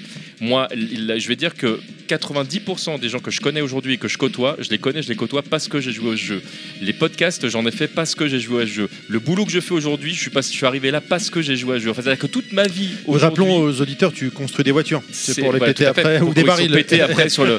En fait, ce que je, ce que je veux exprimer, c'est que le- ce jeu a eu une telle importance dans ma vie et euh, tu vois, c'est le, le jeu qui m'a qui m'a guidé vers les arts martiaux. Si j'ai commencé à apprendre du japonais, c'est parce que j'ai joué à Street Fighter 2. Enfin, il y a tout un pan de Si ma t'as vie. vu de la vodka, Ça, c'est à cause de Zangief. Le, le- c'est vraiment, euh, il y a eu ce Si jeu. tu travailles chez il y a eu- EDF. il y a Si eu c'est un c'est à cause de Blanca. S'il a mis Le- les doigts dans la prise, voilà, c'est à cause de Blanca. Si tu aimes me les gros monsieur euh. japonais dans les salles de bain, le- Si je conduis une Honda, c'est Si je mange du gros jambon, steak de bison. Ça part n'importe euh, comment. mais voilà, mais pour, pour terminer, je te dis, ce jeu, pour moi, enfin voilà, il y a eu Bon, effectivement en même un avant et un après pour tout. et le, le pire, c'est que je- ça se voit. je veux non dire. mais et le Quand pire, tu te balades dans la rue avec ton sac et pieds nus, bon, ça. non, non, le pire, non, bandeau non, Terry, tête. non, Terry, le pire c'est pas ça, c'est dès qu'il voit un grillage, il grimpe dessus. et après il saute. Il saute et il se pète la. Monsieur, dé- dé- monsieur, descendez. Monsieur, s'il vous plaît. Putain, non, il est chiant. Bref, donc euh, Ben, pour conclure sur Street Fighter 2. Jean-Claude Van Damme, non Eh ben Ouais, voilà, ouais, voilà, ouais, le mot de la excellent. fin. Magnifique, conclu- magnifique mode conclusion. On continue avec euh, Cadillac et Dinosaure. Ah. Gros, gros beat'em all. Alors, avant de vous Ah, j'ai eu peur, j'ai cru que j'aimerais. J'ai cru J'ai cru qu'il y avait un gros gros bide. Moi Ouais, aussi, pareil. Ah, j'ai eu peur. Oh là, t'as failli Mais mourir. en fait, t'as failli prendre un double coup de poing. En fait, t'étais mal placé. C'est gros, gros putain, mais j'ai rien dit. Tiger la Alors- paille. Dans le genre, on comprend pas ce qu'il dit. Avec Yoshi, on est persuadé qu'il y a le, le personnage euh, Renoir, euh, je sais plus comment il s'appelle dans le jeu. DJ Euh, non, non, non, non, euh, un mec avec une casquette jaune. Il fait un, un- son coup ultime, c'est un kick qui tournoie, euh, où il tournoie sur lui-même, un genre de du Hurricane kick, quoi, pour dégager les autres. Mais on comprenait pas. Et on a l'impression qu'il dit tonne net net. Mais on on n'a jamais su. Mais dans Cadillac et Dinosaure. Ah, mais j'étais dans Street Fighter. Bah, non, non, non, je parle de Cadillac. et- Bah non, on a changé de jeu. Ah oui, d'accord, d'accord, C'est le, d'accord. seul- c'est le seul qui suit. hein. Ah ouais. Ok. Et pourtant, c'est le seul qui boit encore. Ouais, bah ouais. hop Ah, là, hop là. euh, Bon anniversaire. Ouais. Euh, et bonne C'est pour, la- pour les 30 ans. Alors avant de vous lâcher, donc j'étais en train de dire euh, sur ce gros jeu, n'est-ce pas J'aurais juste aimé laisser démarrer Ben euh, pour parler de ce jeu et On va ensuite démarrer, euh, Ben. vous pouvez vous lâcher. Euh, Mais là, il est occupé là. Que dire de Cadillac et Dinosaure? Non, c'est vrai que Il y a c'est. des Cadillacs c'est- et c'est- des dinosaures. il y a eu Et final- encore, non, il n'y a pas vraiment de Cadillac dedans. Non, mais il y a- il y Faire a- un stage avec. Il y, a- il y a eu Final Fight et, euh, et euh, effectivement après euh, je pense que l'au- l'autre gros jeu de baston à scrolling c'est euh, Cadillac and Dinosaur euh, et il a, il a marqué donc c'était déjà une licence euh, Ouais. encore euh, toujours le pari de Capcom de la licence Ah, je trouve que Punisher, il se défend aussi quand même. C'est ouais, pas mal ouais mais après ça Non, mais Ca- Captain Commando pareil, mais c'est vrai que je trouve que, que, que Cadillac est un, un chouïa au-dessus euh, en termes de. En fait, les réglages, je trouve, entre, euh, entre confort, gameplay, euh, difficulté, le dosage, il est nickel. C'est, euh, je sais pas comment te le dire, il y a un moment donné, tu as l'impression que c'est un travail d'orfèvre. Moi, je trouve qu'ils ont, ils ont, ouais, ils ont réussi à pousser euh, la finition en termes de gameplay encore plus loin. Après, je préfère Final Fight pour plein de raisons, euh, notamment l'univers, la taille des personnages. Bah, Cadillac est un peu plus Je dirais pas qu'il est plus, je dirais pas qu'il est plus beau, mais les, les personnages sont plus grands. euh, je trouve Alors, euh, mieux. Il y avait un dessin animé. Mais alors, est-ce que c'est un jeu à licence du coup Ouais, ou est-ce que le dessin animé a été créé après Ah, le d'accord. jeu Hein ouais, c'est un jeu. Bah, euh, c'est un jeu. Et Dinosaur, c'est pas Marvel? Euh, je- Non, le... Non, non, je crois pas. C'est, euh, peut-être une bande dessinée à la base. en Ouais, fait. c'est une ça, bande c'est dessinée. ça, c'est une bande dessinée, je suis Ouais. sûr, mais le. Parce que c'est vrai que le look des personnages, le look du héros, il est du, style un peu années 50-60, euh, tu vois, genre. Mais attends, attends, attends. même de la nana, hein, tu vois, elle a une coupe de cheveux qui est vachement rétro, etc. C'était qui- moi, je crois c'était que qui le premier La, Marvel. non, En fait- la bande dessinée c'est est sortie après. Ah bah, Ah non. Non. Non, c'était avant Ah, quand tu vois le Ah, design, d'accord. quand, Non, c'est quand tu vraiment vois le un- design des Mais personnages Mario, dans il le jeu, est. Non, tu- quand tu vois le, per- le design des personnages dans le jeu, ça te fait franchement penser à une BD du style euh, de l'époque de Mandrake ou du Fantôme du Bengale. hein. Ouais, c'est les Cadillacs qui font ça, a- les grandes Il Cadillacs. y a quelqu'un qui regarde ou je regarde du coup si c'est Marvel ou pas euh Bah, il a- Ah, non, il y a non, Ben non. sur Alors, euh, continuons, continuons. Euh, non, bah après, effectivement, je j'aurais pas tant de choses de- à dire dessus. euh, À part euh, qu'il y a une, un petit arnaque quand même dans le titre du jeu. Parce qu'il n'y a pas de. les Cadillacs, on la Ah, si, voit tu les une vois au fois, début. vite fait. il y a au beaucoup début. de dinosaures. par Il y a contre. des dinosaures, mais il n'y a pas de Cadillac vraiment. Non, Bon, mais- moi, c'est pas un beat'em all. euh, alors, je, je regarde à droite, Ouais. à gauche, je fais attention. Mais Non, que- c'est un super jeu. Je suis pas accroché, plus, en fait. euh, Si, bien sûr, mais je suis plus effectivement comme Ben, euh, Team Final Fight, clairement. Hmm. Ou encore The Punisher, parce que tu parlais de The Punisher. Bah, Euh, Alors, c'est pour ça que je cite Punisher en comparaison de Cadillac et Dinosaure, c'est que là, euh, je le trouve pas beau. par rapport à Final. Fight, t'as une plus grosse gestion des armes que tu, Mm. que tu peux Oui, trouver par oui, terre. bah oui, oui, oui. T'as t'as un arsenal euh, quand même beaucoup plus important dans Cadillac et Dinosaure et dans Punisher. C'est pour ça que j'ai mis les, les deux sur le même tableau, hein, tu vois. Euh, par rapport à Night of the Round ou Captain Commando ou Captain Commando. Ah, Captain tu- Commando, voilà, celui-là, j'ai vraiment kiffé celui-là. Bah, celui-là, il y en avait des armes aussi. hein. Ouais, ouais, puis Non, il a, c'est Ouais, c'est pas Marvel. Ah, voilà. D'accord. Et ouais, et puis c'est vrai que ouais, euh, Captain Commando, il y avait euh, Captain Commando, il y avait aussi l'option 4 joueurs que Konami utilisait avec Pour les. Ninja. Et Sunset Rider. Et l'arcade Simpson. Ouais. Et malheureusement pas dans Astérix. Bon, on Mais parce que quatrième, les troisièmes. Est-ce que Ouais, tu vas faire idée fixe et un menhir non, mais j'avais demandé, euh, j'ai demandé à, à qu'on appelle ça Kukino, euh, qui avait bossé euh, sur euh, Astérix, le, le jeu d'arcade, et il m'avait expliqué qu'en plus c'était le marché européen qui était donc visé forcément, et que les bornes 4 joueurs c'était plutôt pour le marché américain. Donc de base, ils se sont pas trop posé cette question-là. C'était plus pour vendre du, du jeu, mais pas de la borne 4 joueurs. Euh, donc c'est pour ça que dès le départ ils ont éclipsé parce qu'ils connaissaient pas Astérix en fait au départ. Ils ont découvert euh, ça en développant le jeu. Ils ont bien aimé l'univers ils l'ont bien respecté en plus hein, c'est ça qui est génial, impressionnant. hein. Euh, mais là on parle d'un jeu Konami ouais, Ouais. Donc donc ouais ouais c'est c'est vrai que Captain Commando ouais, il avait cette option 4 joueurs qui aussi euh, quand même quelque chose euh, qui était une première chez Capcom mais pas mais pas chez concurrence. Et le résultat est plutôt bon. Malheureusement sur Super Nintendo il y avait qu'un mode de joueur Mais hein. c'est vrai que le, le- bah, tu parlais de Captain Commando qu'on euh, qu'on a eu, je sais plus c'est la tête dans le nuage ou, ou dans la petite salle qui était, qui était pas loin, et il y avait personne qui jouait au jeu ou qu'il y avait une personne, mais personne jouait à quatre en fait pour de vrai. Ça Mm. n'arrivait pas. c'est vrai que j'ai rarement en, vu En, euh, France, chez nous, c'était pas du tout dans notre culture. Ah. C'est bizarre parce que le jeu est vraiment plus Moi, le seul jeu où j'ai vu vraiment des gens jouer à CAD en arcade, c'était Turtles. Quand il y avait le dessin animé qui passait, tout ça, ouais, mais c'est le seul jeu que j'ai vu. Mais c'est euh. vrai que c'est C'est vrai vraiment une culture d'aller Sunset déranger Rider- quelqu'un en disant je peux venir jouer avec toi. Alors Ah. que jouer l'un contre Ouais. l'autre, je sais pas pourquoi ça nous semble logique. Ouais. C'est bizarre quand Ah parce que allez, je pense que en fait moi tu vois Turtles c'était des gens qui allaient à 4 en même temps euh, genre Entre les potes, ouais, ouais. entre potes ouais on va jouer à Turtle en plus ça graphiquement c'était Ouais, C'est comme une partie de Sunset Rider. D'abord envie que l'autre bouffe les crédits. Enfin, tu vois. euh, euh, non t'avais des lourdeaux qui venaient hein, euh, hop euh, je viens faire une partie avec toi t'as mis 5 francs toi il y a 3 crédits hop euh, Ah ouais, il appuie sur Star. il appuie sur vois. ah désolé hein, mec hein, je joue avec toi hein. on est collègues On est partenaires maintenant. À la vie à la mort. que tu fasses gaffe, tu mets vraiment qu'une pièce de Ouais. 5 francs tu, pour n'avoir qu'un crédit. Voilà, la, la difficulté euh, d'un bon beat'em all, c'est euh, c'est l'ennui à la longue. En fait, enfin, personnellement. Ah bah c'est typiquement le genre de jeu d'arcade pour le coup. Ah oui, euh, voilà, parce que vu que tu fais tout, le- plus ou moins toujours les, les mêmes combos sur les ennemis, Mhm. à bout d'un moment, tu te lasses, tu vois, etc. Donc, c'est vrai qu'un bon jeu d'arcade, ça doit se renouveler, ne, ne serait-ce que dans la variété des ennemis que tu peux rencontrer ou dans la structure des stages. Et en plus, il faut que les stages soient pas très longs, etc. Ah, sou- souvent, ça, le, le plaisir, tu l'as sur les deux, trois premiers stages. C'est vrai qu'après, ça a tendance à s'essouffler pour plein de raisons, parce que déjà, effectivement, c'est répétitif, et aussi parce qu'après, il y a moins d'efforts de la part des développeurs, parce qu'il faut sortir le jeu, et que malheureusement, ils savent déjà à l'époque que les jeux n'étaient pas joués euh, jusqu'à la fin pour la plupart du temps. Donc, euh, Ah voilà. ouais. Non, mais c'est pas con. Et même Final Fight, hein, le dernier niveau de Final Mais, Fight, il est pas dire, terrible. C'est hein. pas contre toi, Terry. Mais, le... mais, mais c'est vrai que par contre. Il y a les beat'em all- les, euh, les, les CVS, euh, d'une manière générale, je trouve qu'ils s'en sortent vachement bien là-dessus. Bah, Ouais, ouais, ouais. bah, après, euh, comment dire, euh, ouais, il y a tellement de beat'em all à l'époque euh, que. Final Fight, c'est là où t'apprends que c'est pas parce qu'un mec est en fauteuil roulant qu'il est sympa. Ouais. Ah, c'est la version Super Nintendo, non? Ils avaient changé le fauteuil roulant, ils avaient mis un fauteuil style euh, normal, mais avec des roulettes. euh, pour- Pour dire qu'il est pas Chelou. handicapé. quoi. Ouais, il est pas handicapé. D'accord. Ça, Et que c'est c'est un boss feignant en fait. non, il est trop fort, il a pas besoin de se lever. euh. C'est comme Oro, tu vois, qui, euh, qui te bat juste avec un bras. Ouais, J'aurais plus dit comme Rao qui ne descend pas de son cheval pour t'affronter. Dans Ken dé- survivant. déjà, déjà, faut déjà que tu niques le cheval. Si t'es capable de niquer le cheval, il descend. là. Dans Ken le survivant contre. euh, Restons concentrés. Ouais, voilà. On avance, c'est bon, euh, avec Breath of Fire. Ouais. Bref. Ouais. Bref. Le souffle de feu, c'est ce qu'on a actuellement là parce qu'il fait chaud, on boit. Ah ouais, là, j'avoue, moi, Ça je, doit avoir une haleine. je suis euh, liquide là. hein, Tu veux du fromage ou Alors moi sur Breath of Fire, je je vais pas avoir tant de choses que ça à raconter, mais euh, je l'avais euh, particulièrement attendu à l'époque parce que j'aimais les RPG, je commençais à jouer au RPG et euh, c'est vrai qu'un RPG euh, signé Capcom, moi c'était quelque chose qui me faisait euh, de l'œil, les couleurs, le côté chatoyant, et puis je me dis ouais les musiques Capcom, enfin j'attends énormément.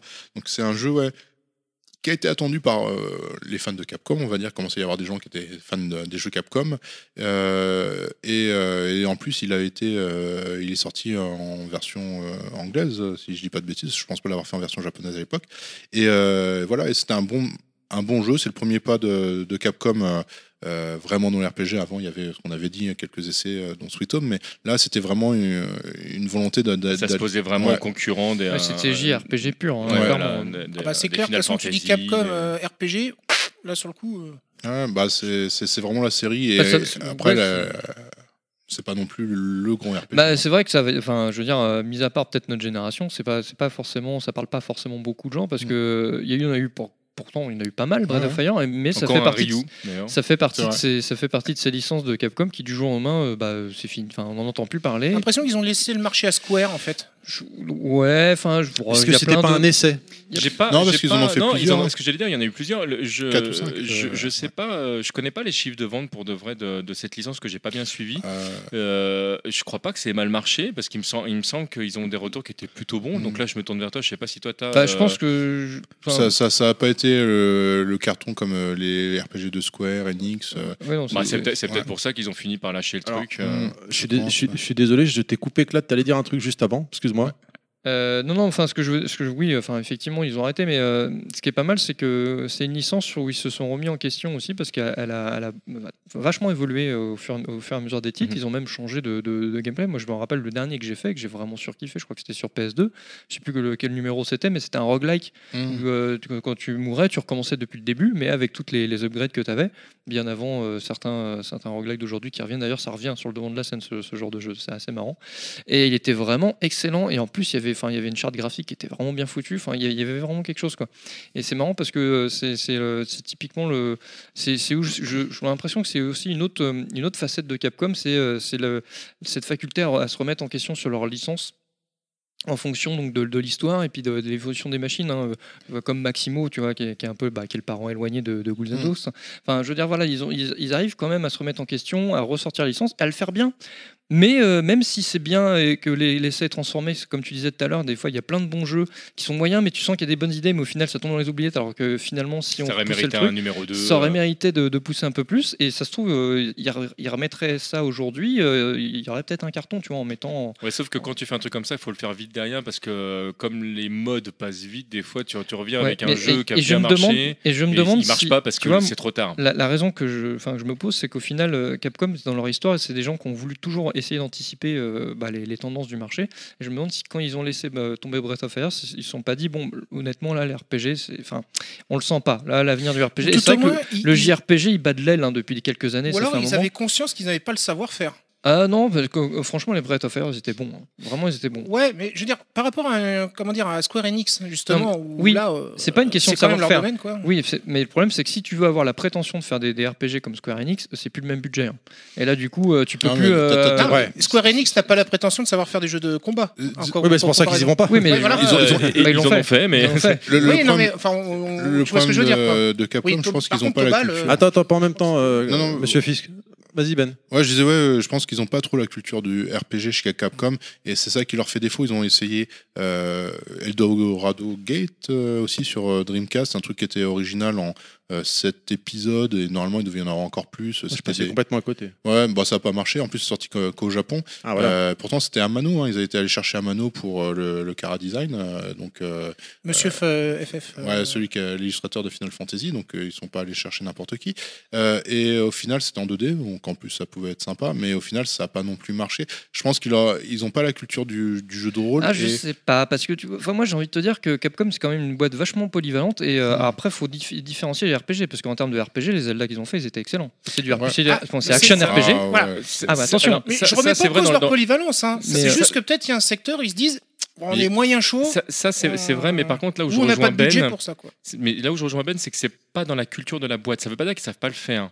Ça veut dire qu'en termes de culture, quand, quand tu regardes l'ADN de, de- de ce qui compose Capcom et euh, la plupart des jeux qui, qui ont marché, ou même ceux qui n'ont pas marché, mais qui sortent vraiment du lot, euh, il y a peu de jeux en fait qui, qui touchent du RPG euh, ou même j'allais dire du JRPG euh, spécifiquement. T'as vraiment l'impression en fait que c'est euh, quelque chose qui- qu'ils aiment, tu vois, un peu comme quelqu'un qui, aime un type de jeu mais qui bah, ça il y a un truc qui, euh, qui passe pas en fait. C'est un peu l'impression que moi ça me fait. Alors maintenant, je dis ils ont fait plusieurs essais hein, parce que ils, sûr. ils ont fait un RPG Bah, avec tu, tu Megaman. parlais, tu hein, parlais des Zelda, mais ouais, c'est exactement ce que Megaman j'allais dire. GameCube, le- était très bien en plus. Mais ouais, était très mais il bien. était très sympa. Il était excellent. ouais. Mais euh, non, c'est vrai que c'est assez, c'est assez atypique. Mais tu vois, par rapport à ce que tu me disais sur Square, moi je les trouve beaucoup plus polyvalents. Ils ont même fait un jeu de caisse avec Automodelista, bon, euh, qui était très beau, mais qui était, enfin, c'était des caisses à savon. Mais, mais euh, voilà, ils, enfin, ils ont pris des risques. La caisse à savon, elle est maniable, hein, euh, contrairement euh, dans le jeu. Euh. Après, je dis ça, je dis euh, rien. Mais ils ont, ils ont quand même réussi, à, contrairement à d'autres euh, studios ou des éditeurs, à, à faire euh, tout un tas de bons jeux dans des branches complètement différentes, que ce soit du jeu de combat, du survival horror, Ah oui, euh, et à façon, même si tu veux, avoir. si tu veux, euh, faut, faut pas t'enfermer dans un, dans un style, sinon. euh, Mais c'est pour ça que- non, tu- parce que tu- Squ- tu vas Square Enix, par exemple, Square que Enix, tu sors du JRPG.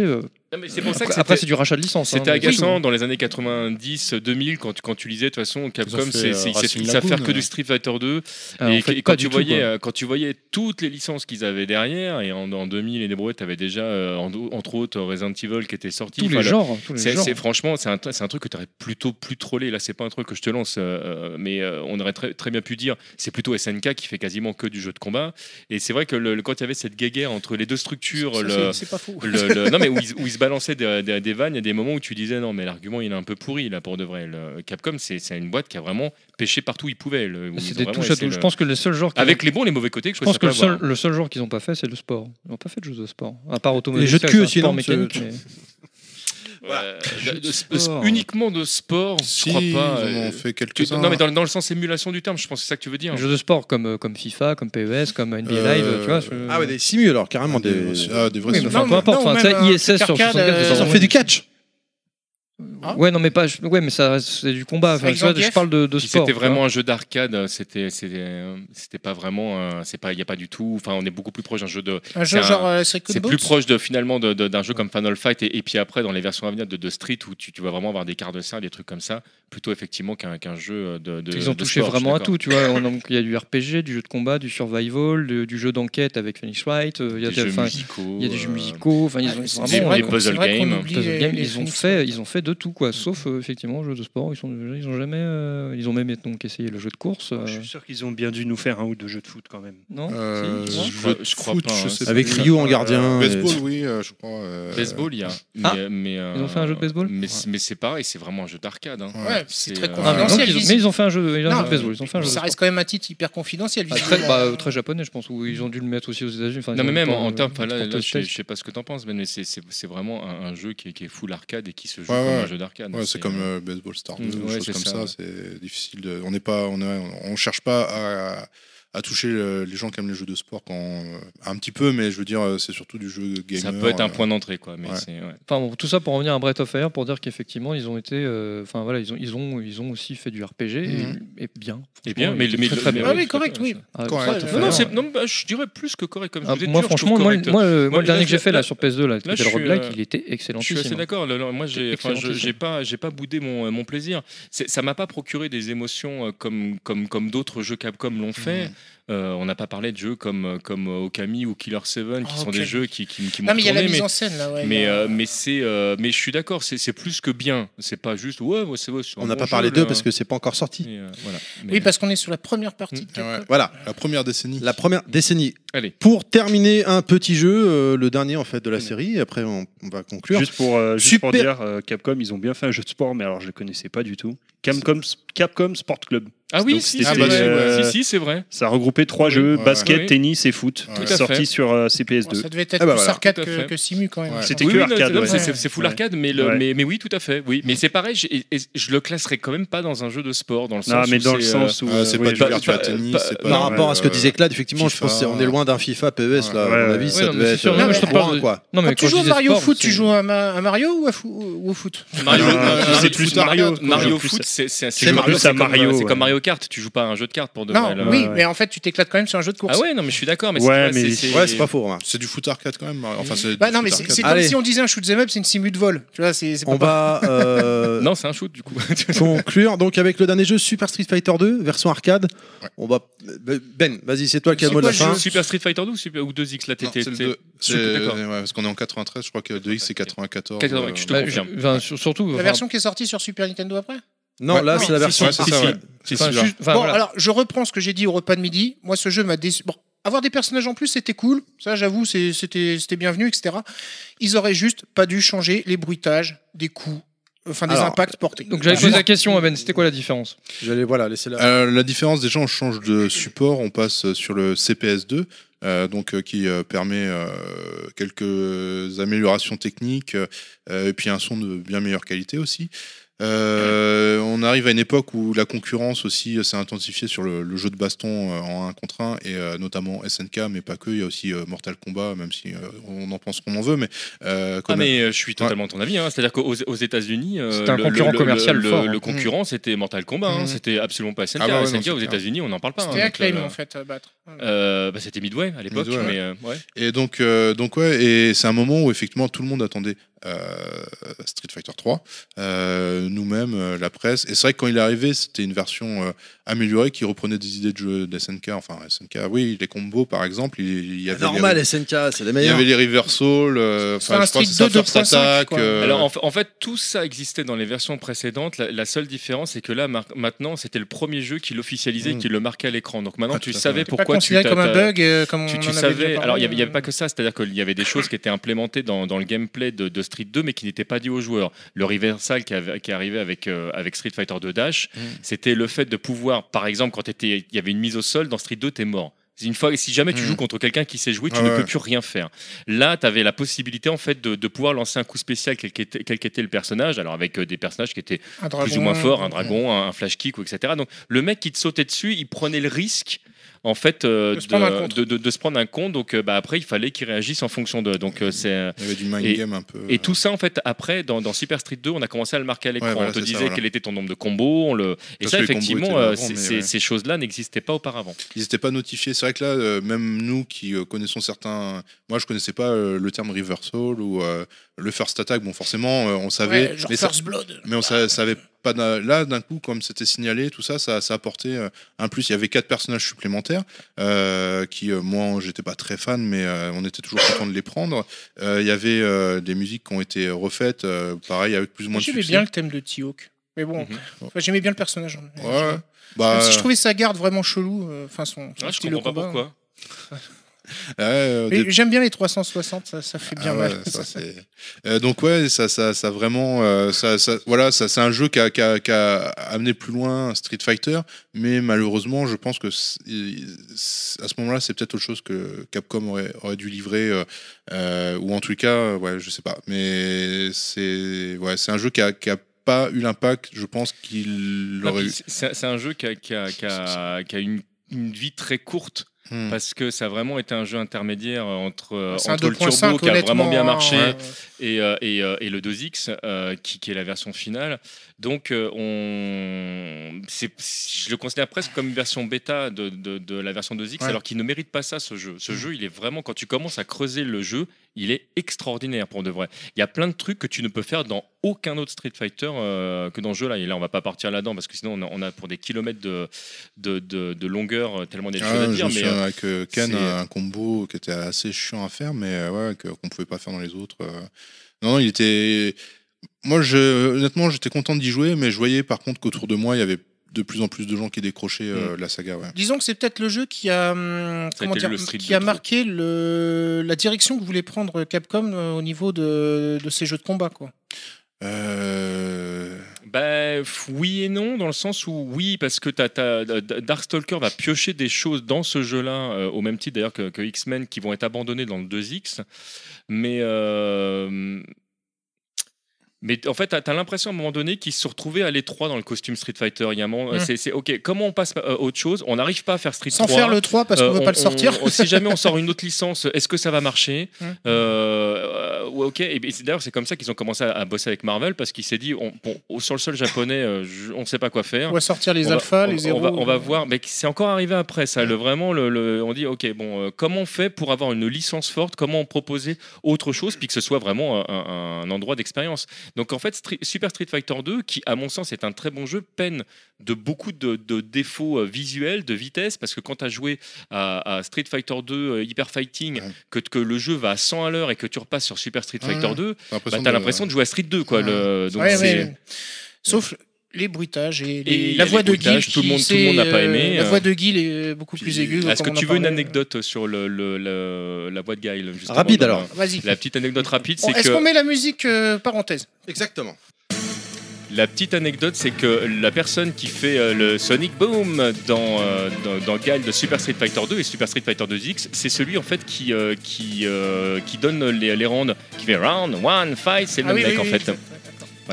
Oui, c'est vrai que maintenant que tu le dis, Ah, c'est de la parenthèse très courte alors. Ah bah moi je dis une parenthèse. Je, tu vois, je Euh, des- T'as dit très vite, donc voilà. t'es Donc servi. euh, je pense que pour euh, après faire un peu le tour, ça reste un très bon jeu, mais euh, ouais, qui est en train aussi de montrer euh, un peu qu'on appelle ça le, le Capcom au top, qui est en train un peu de, de redescendre, c'est-à-dire qu'ils essayent des choses qui marchent pas forcément aussi bien qu'avant, ça marche, mais pas aussi bien qu'avant. Ils sont plus les leaders euh, en termes d'idées, ouais.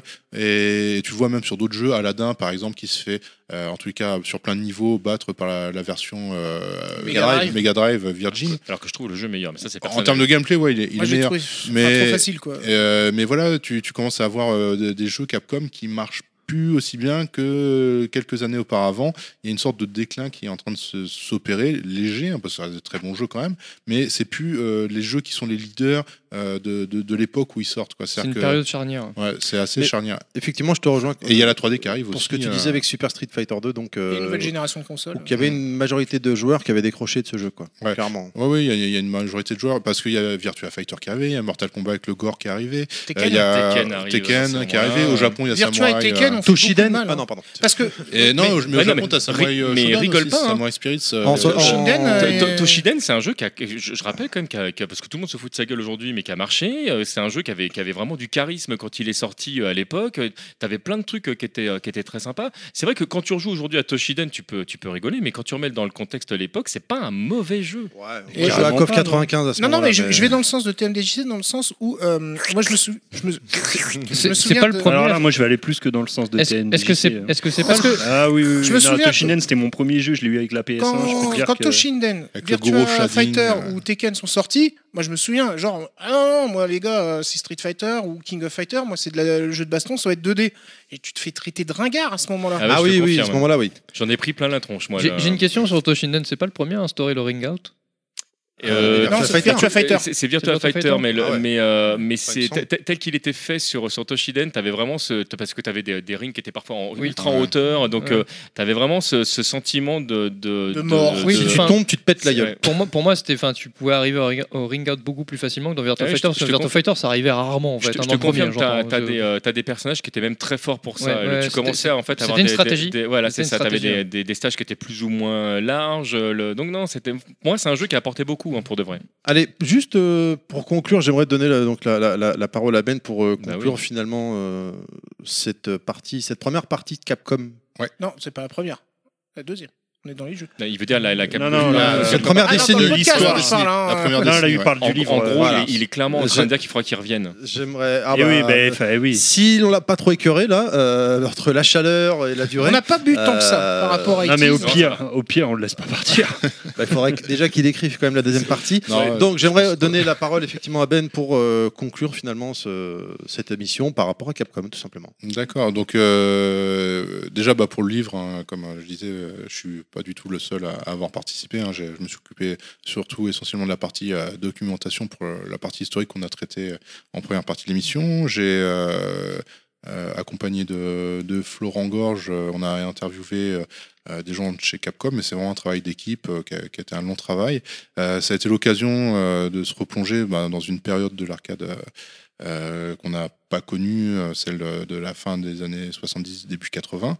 Euh, et puis, ça permet aussi, avec le recul, d'avoir un- une vision un peu différente que celle juste des jeux quand on était enfant. Donc, ouais, c'était une aventure très intéressante. Et, c'est vrai que la première décennie de Capcom, bah, ça marque effectivement beaucoup de jeux cultes, des jeux qui ont marqué l'industrie euh, fortement, Final Fight comme on avait dit, mais euh, Street Fighter 2 encore plus. Mais il y a bien sûr d'autres jeux comme Strider, euh, qui étaient des jeux qui ont moins marché, ou Ghouls and Ghosts, mais qui ont quand même bien marché et qui, euh, qui, qui- Et puis qui ont apporté Ouais. eux-mêmes leur. euh, en termes de, ouais, de- de de- leur qui, ont marqué la pop culture. voilà, c'est ça, en termes d'image, de personnages, de, de culture, ils ont, ils ont été euh, des, des jeux marquants. Euh, même on avait dit Sweet Home aussi, qui avait apporté des choses. Donc ouais, Capcom est un éditeur qui est tout jeune, euh, 83-93, hein, c'est la période qu'on a traitée. Et je pense que ouais, c'est c'est vraiment intéressant de, voir euh, cette évolution. euh, euh, dans la 2D, dans l'arcade et la console. et effectivement, dans la grande majorité des- jeux, c'est en plus des bons jeux. Donc, c'est- un éditeur ouais, qui, a, marqué cette décennie-là, je pense, aussi bien en arcade que sur console. et voilà, je pense que c'est intéressant. La, suite sera aussi intéressante parce qu'il y a, un déclin un peu, pas total, pas total hein, mais un peu. Et il y a aussi l'arrivée de la 3D euh, qu'on aborde. Euh, qu'on abordera certainement dans la deuxième partie du bouquin, euh, mais c'est vrai que dès euh, fin 93, euh, je crois qu'il y a Virtua Fighter qui arrive, si je ne me trompe pas dans les dates. Mhm, Donc on, on arrive déjà à un moment charnière euh, et l'industrie du jeu vidéo euh, en arcade surtout va basculer. Puis en 94, 95, il y a les PlayStation Saturn qui sortent d'abord au Japon, mais qui arrivent assez rapidement Chez nous, ouais. reste du monde, contrairement à ce qu'on disait avec les NES et les Super Nintendo où on a attendu longtemps. Là, ça a été, ça a été plus rapide. Et ça a été, c'est une autre période qui sera intéressante, mais c'est une période euh, avec plus de troubles. C'est vrai que la, la première décennie Capcom, euh, globalement, c'est c'est un peu euh, euh, la grande autoroute vers le succès. Quoi. On voit jusqu'à Street Fighter 2, Street 2 Dash, Street Ah, Turbo. La, la grande Est-ce autoroute qu'on vers peut dire que c'était l'âge d'or finalement? Bah, c'est difficile à dire parce que euh, pour moi, oui, parce que j'aime la 2D en plus. Mais après, c'est vrai que pour certains, Resident Evil, c'est une expérience euh, qui les a marqués autant, voire plus que pour nous, Street Fighter 2. Donc, euh, C'était un autre partenariat C'était quitter Nintendo pour euh, Sony quelque part bah, ils avaient commencé déjà un petit peu à quitter Nintendo avec euh, Street Fighter euh, 2 euh, Dash euh, sur PC Engine et Mega Drive. Ils ont commencé à, à- grâce à, à- qu'on appelle ça une situation où le monopole de Nintendo euh, n'était plus euh, tenable et qu'il commençait à y avoir des procès. C'est le choix hardware de Nintendo qui les a foutus dedans aussi. Enfin, c'est sur cette période-là, je trouve, hein, perso. Le, le choix, tu veux dire, la Super- PlayStation Saturn et euh, la Nintendo 64. Mm. Entre la cartouche et le CD. Mais Voilà, il y a ouais. ça et puis bah, le, le problème de, enfin le, la vente de support euh, Nintendo, enfin le, Oui, leur- le- leur système, leur euh, système le- économique euh, aussi. Ah, il y a- effectivement, il y a, il y a- il y a plein de, de choses. C'est vrai que c'était un partenaire privilégié de Nintendo et il a, euh, sur console, effectivement marqué, même s'il y a quelques jeux développés par d'autres, ou voire même par Capcom sur PC Engine. On parlait de Sun Son 2, c'est vrai que ça, c'est Capcom qui l'a développé, mais qui a été édité par Neck Avenue quand même. Donc, euh, on était toujours encore euh, timide sur, sur, les, sur les autres consoles. C'est vrai qu'ils. J'aime bien Sunson 2. Ouais, moi aussi. Bah, c'est un peu la, suite spirituelle de Black euh, Tiger Dragon. Donc, ouais, il va rentrer chez lui, il va se faire une partie là, je suis sûr. Non, j'ai déjà beaucoup joué. Donc ouais, je pense que c'est c'est un acteur Oui, voilà qui fait partie des acteurs euh, emblématiques euh, à cette époque-là avec euh, Taito euh, et encore et euh, Konami surtout. Enfin voilà de l'arcade et aussi de la console. Donc euh, euh, voilà, je saurais pas quoi dire d'autre que d'inviter les Bah, gens Bah, à si, jeu. il y a quand même deux autres infos. C'est Ouais. Où acheter le livre et à Ah. combien qu'il est. Alors ça c'est après. Puis je voulais juste conclure cette partie-là et après on passe. euh, Melmax. D'accord. Bon, bah, juste pour finir, Ah. Ouais. quand même, Oui, vas-y, vas-y. Bien sûr, bien sûr. Bien sûr, Vas-y, vas-y, on t'écoute. résumer. Et tout ça est parti de Barba Papa, quoi, s'il te plaît. Ouais, c'est ça qui est ouf. Et d'un mec qui a le goût de voyager. Non mais ouais, tu vois. Ah non, mais, eh, quand même. C'est vrai. il- il- ça vient de loin quand même. Hein non mais sérieux. Et d'un mec qui a eu le goût de voyager, fous. quoi. C'est dingue. Ouais, c'est moi c'est surtout ça que je retiens. C'est vrai. Allez, vas-y, Barba Papa, envoie Mel Max. Balou papa. Balou papalou.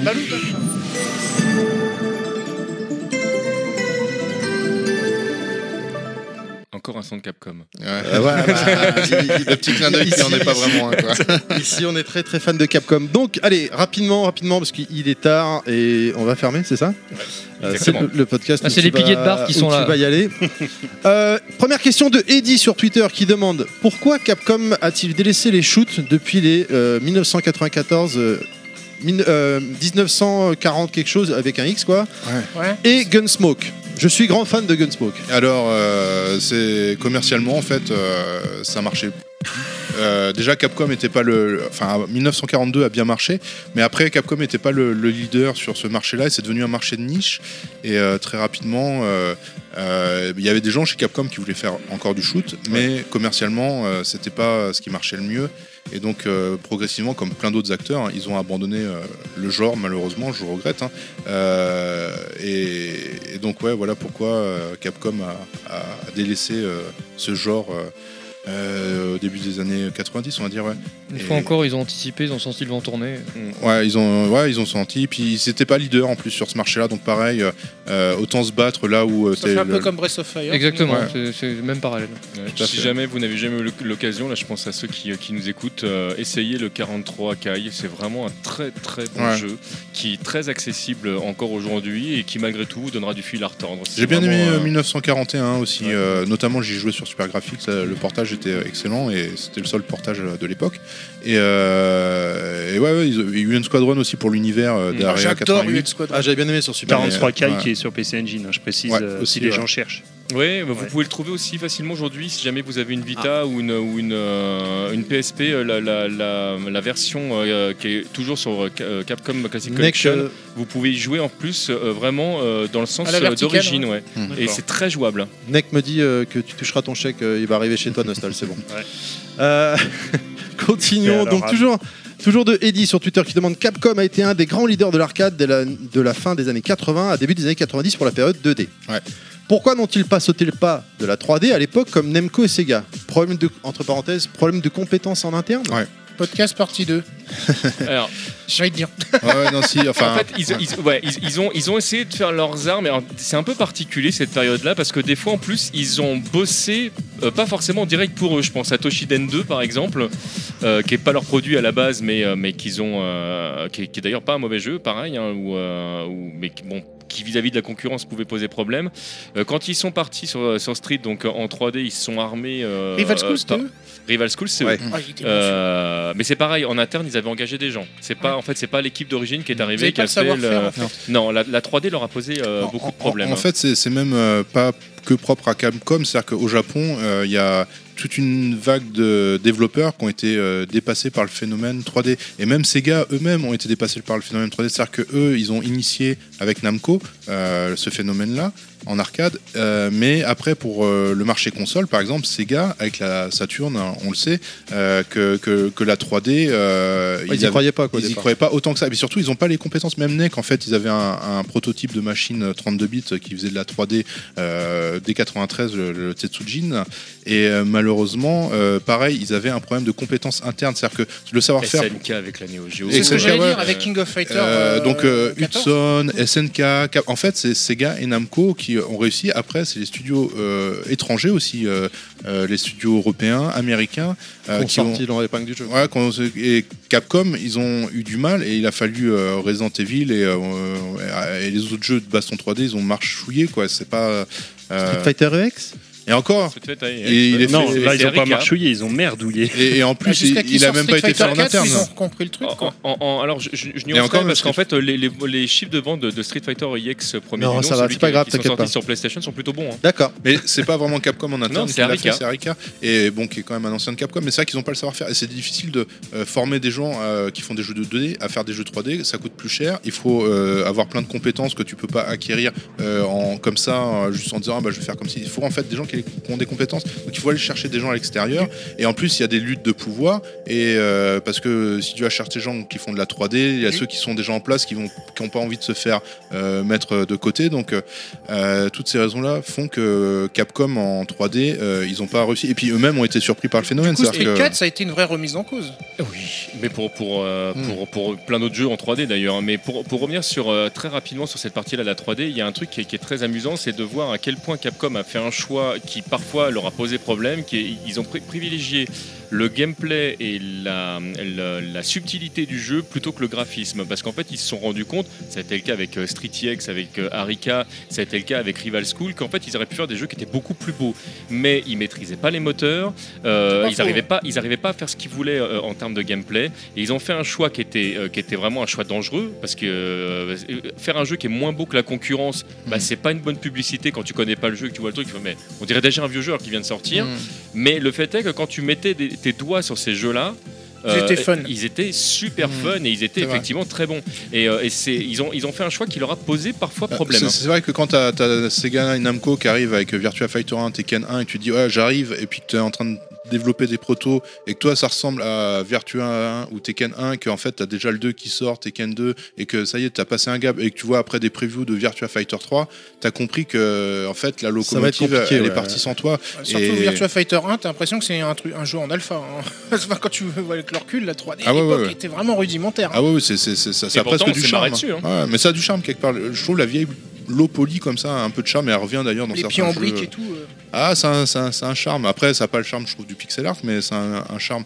Euh, les versions arcade, en plus, elles sont euh, propres en 60 images, on va dire anti-aliasées, tout ça. C'est vrai qu'on n'a pas les clignotements de polygones qu'on peut avoir sur console par la suite. Mais ouais, ouais, donc ouais, c'est pour ça, à mon sens, que Capcom a, a pas réussi à négocier le virage 3D. Et après, je m'en plains pas trop non plus, parce qu'ils ont fait quand même encore des merveilles en 2D pendant quelques années. hein. Très bien.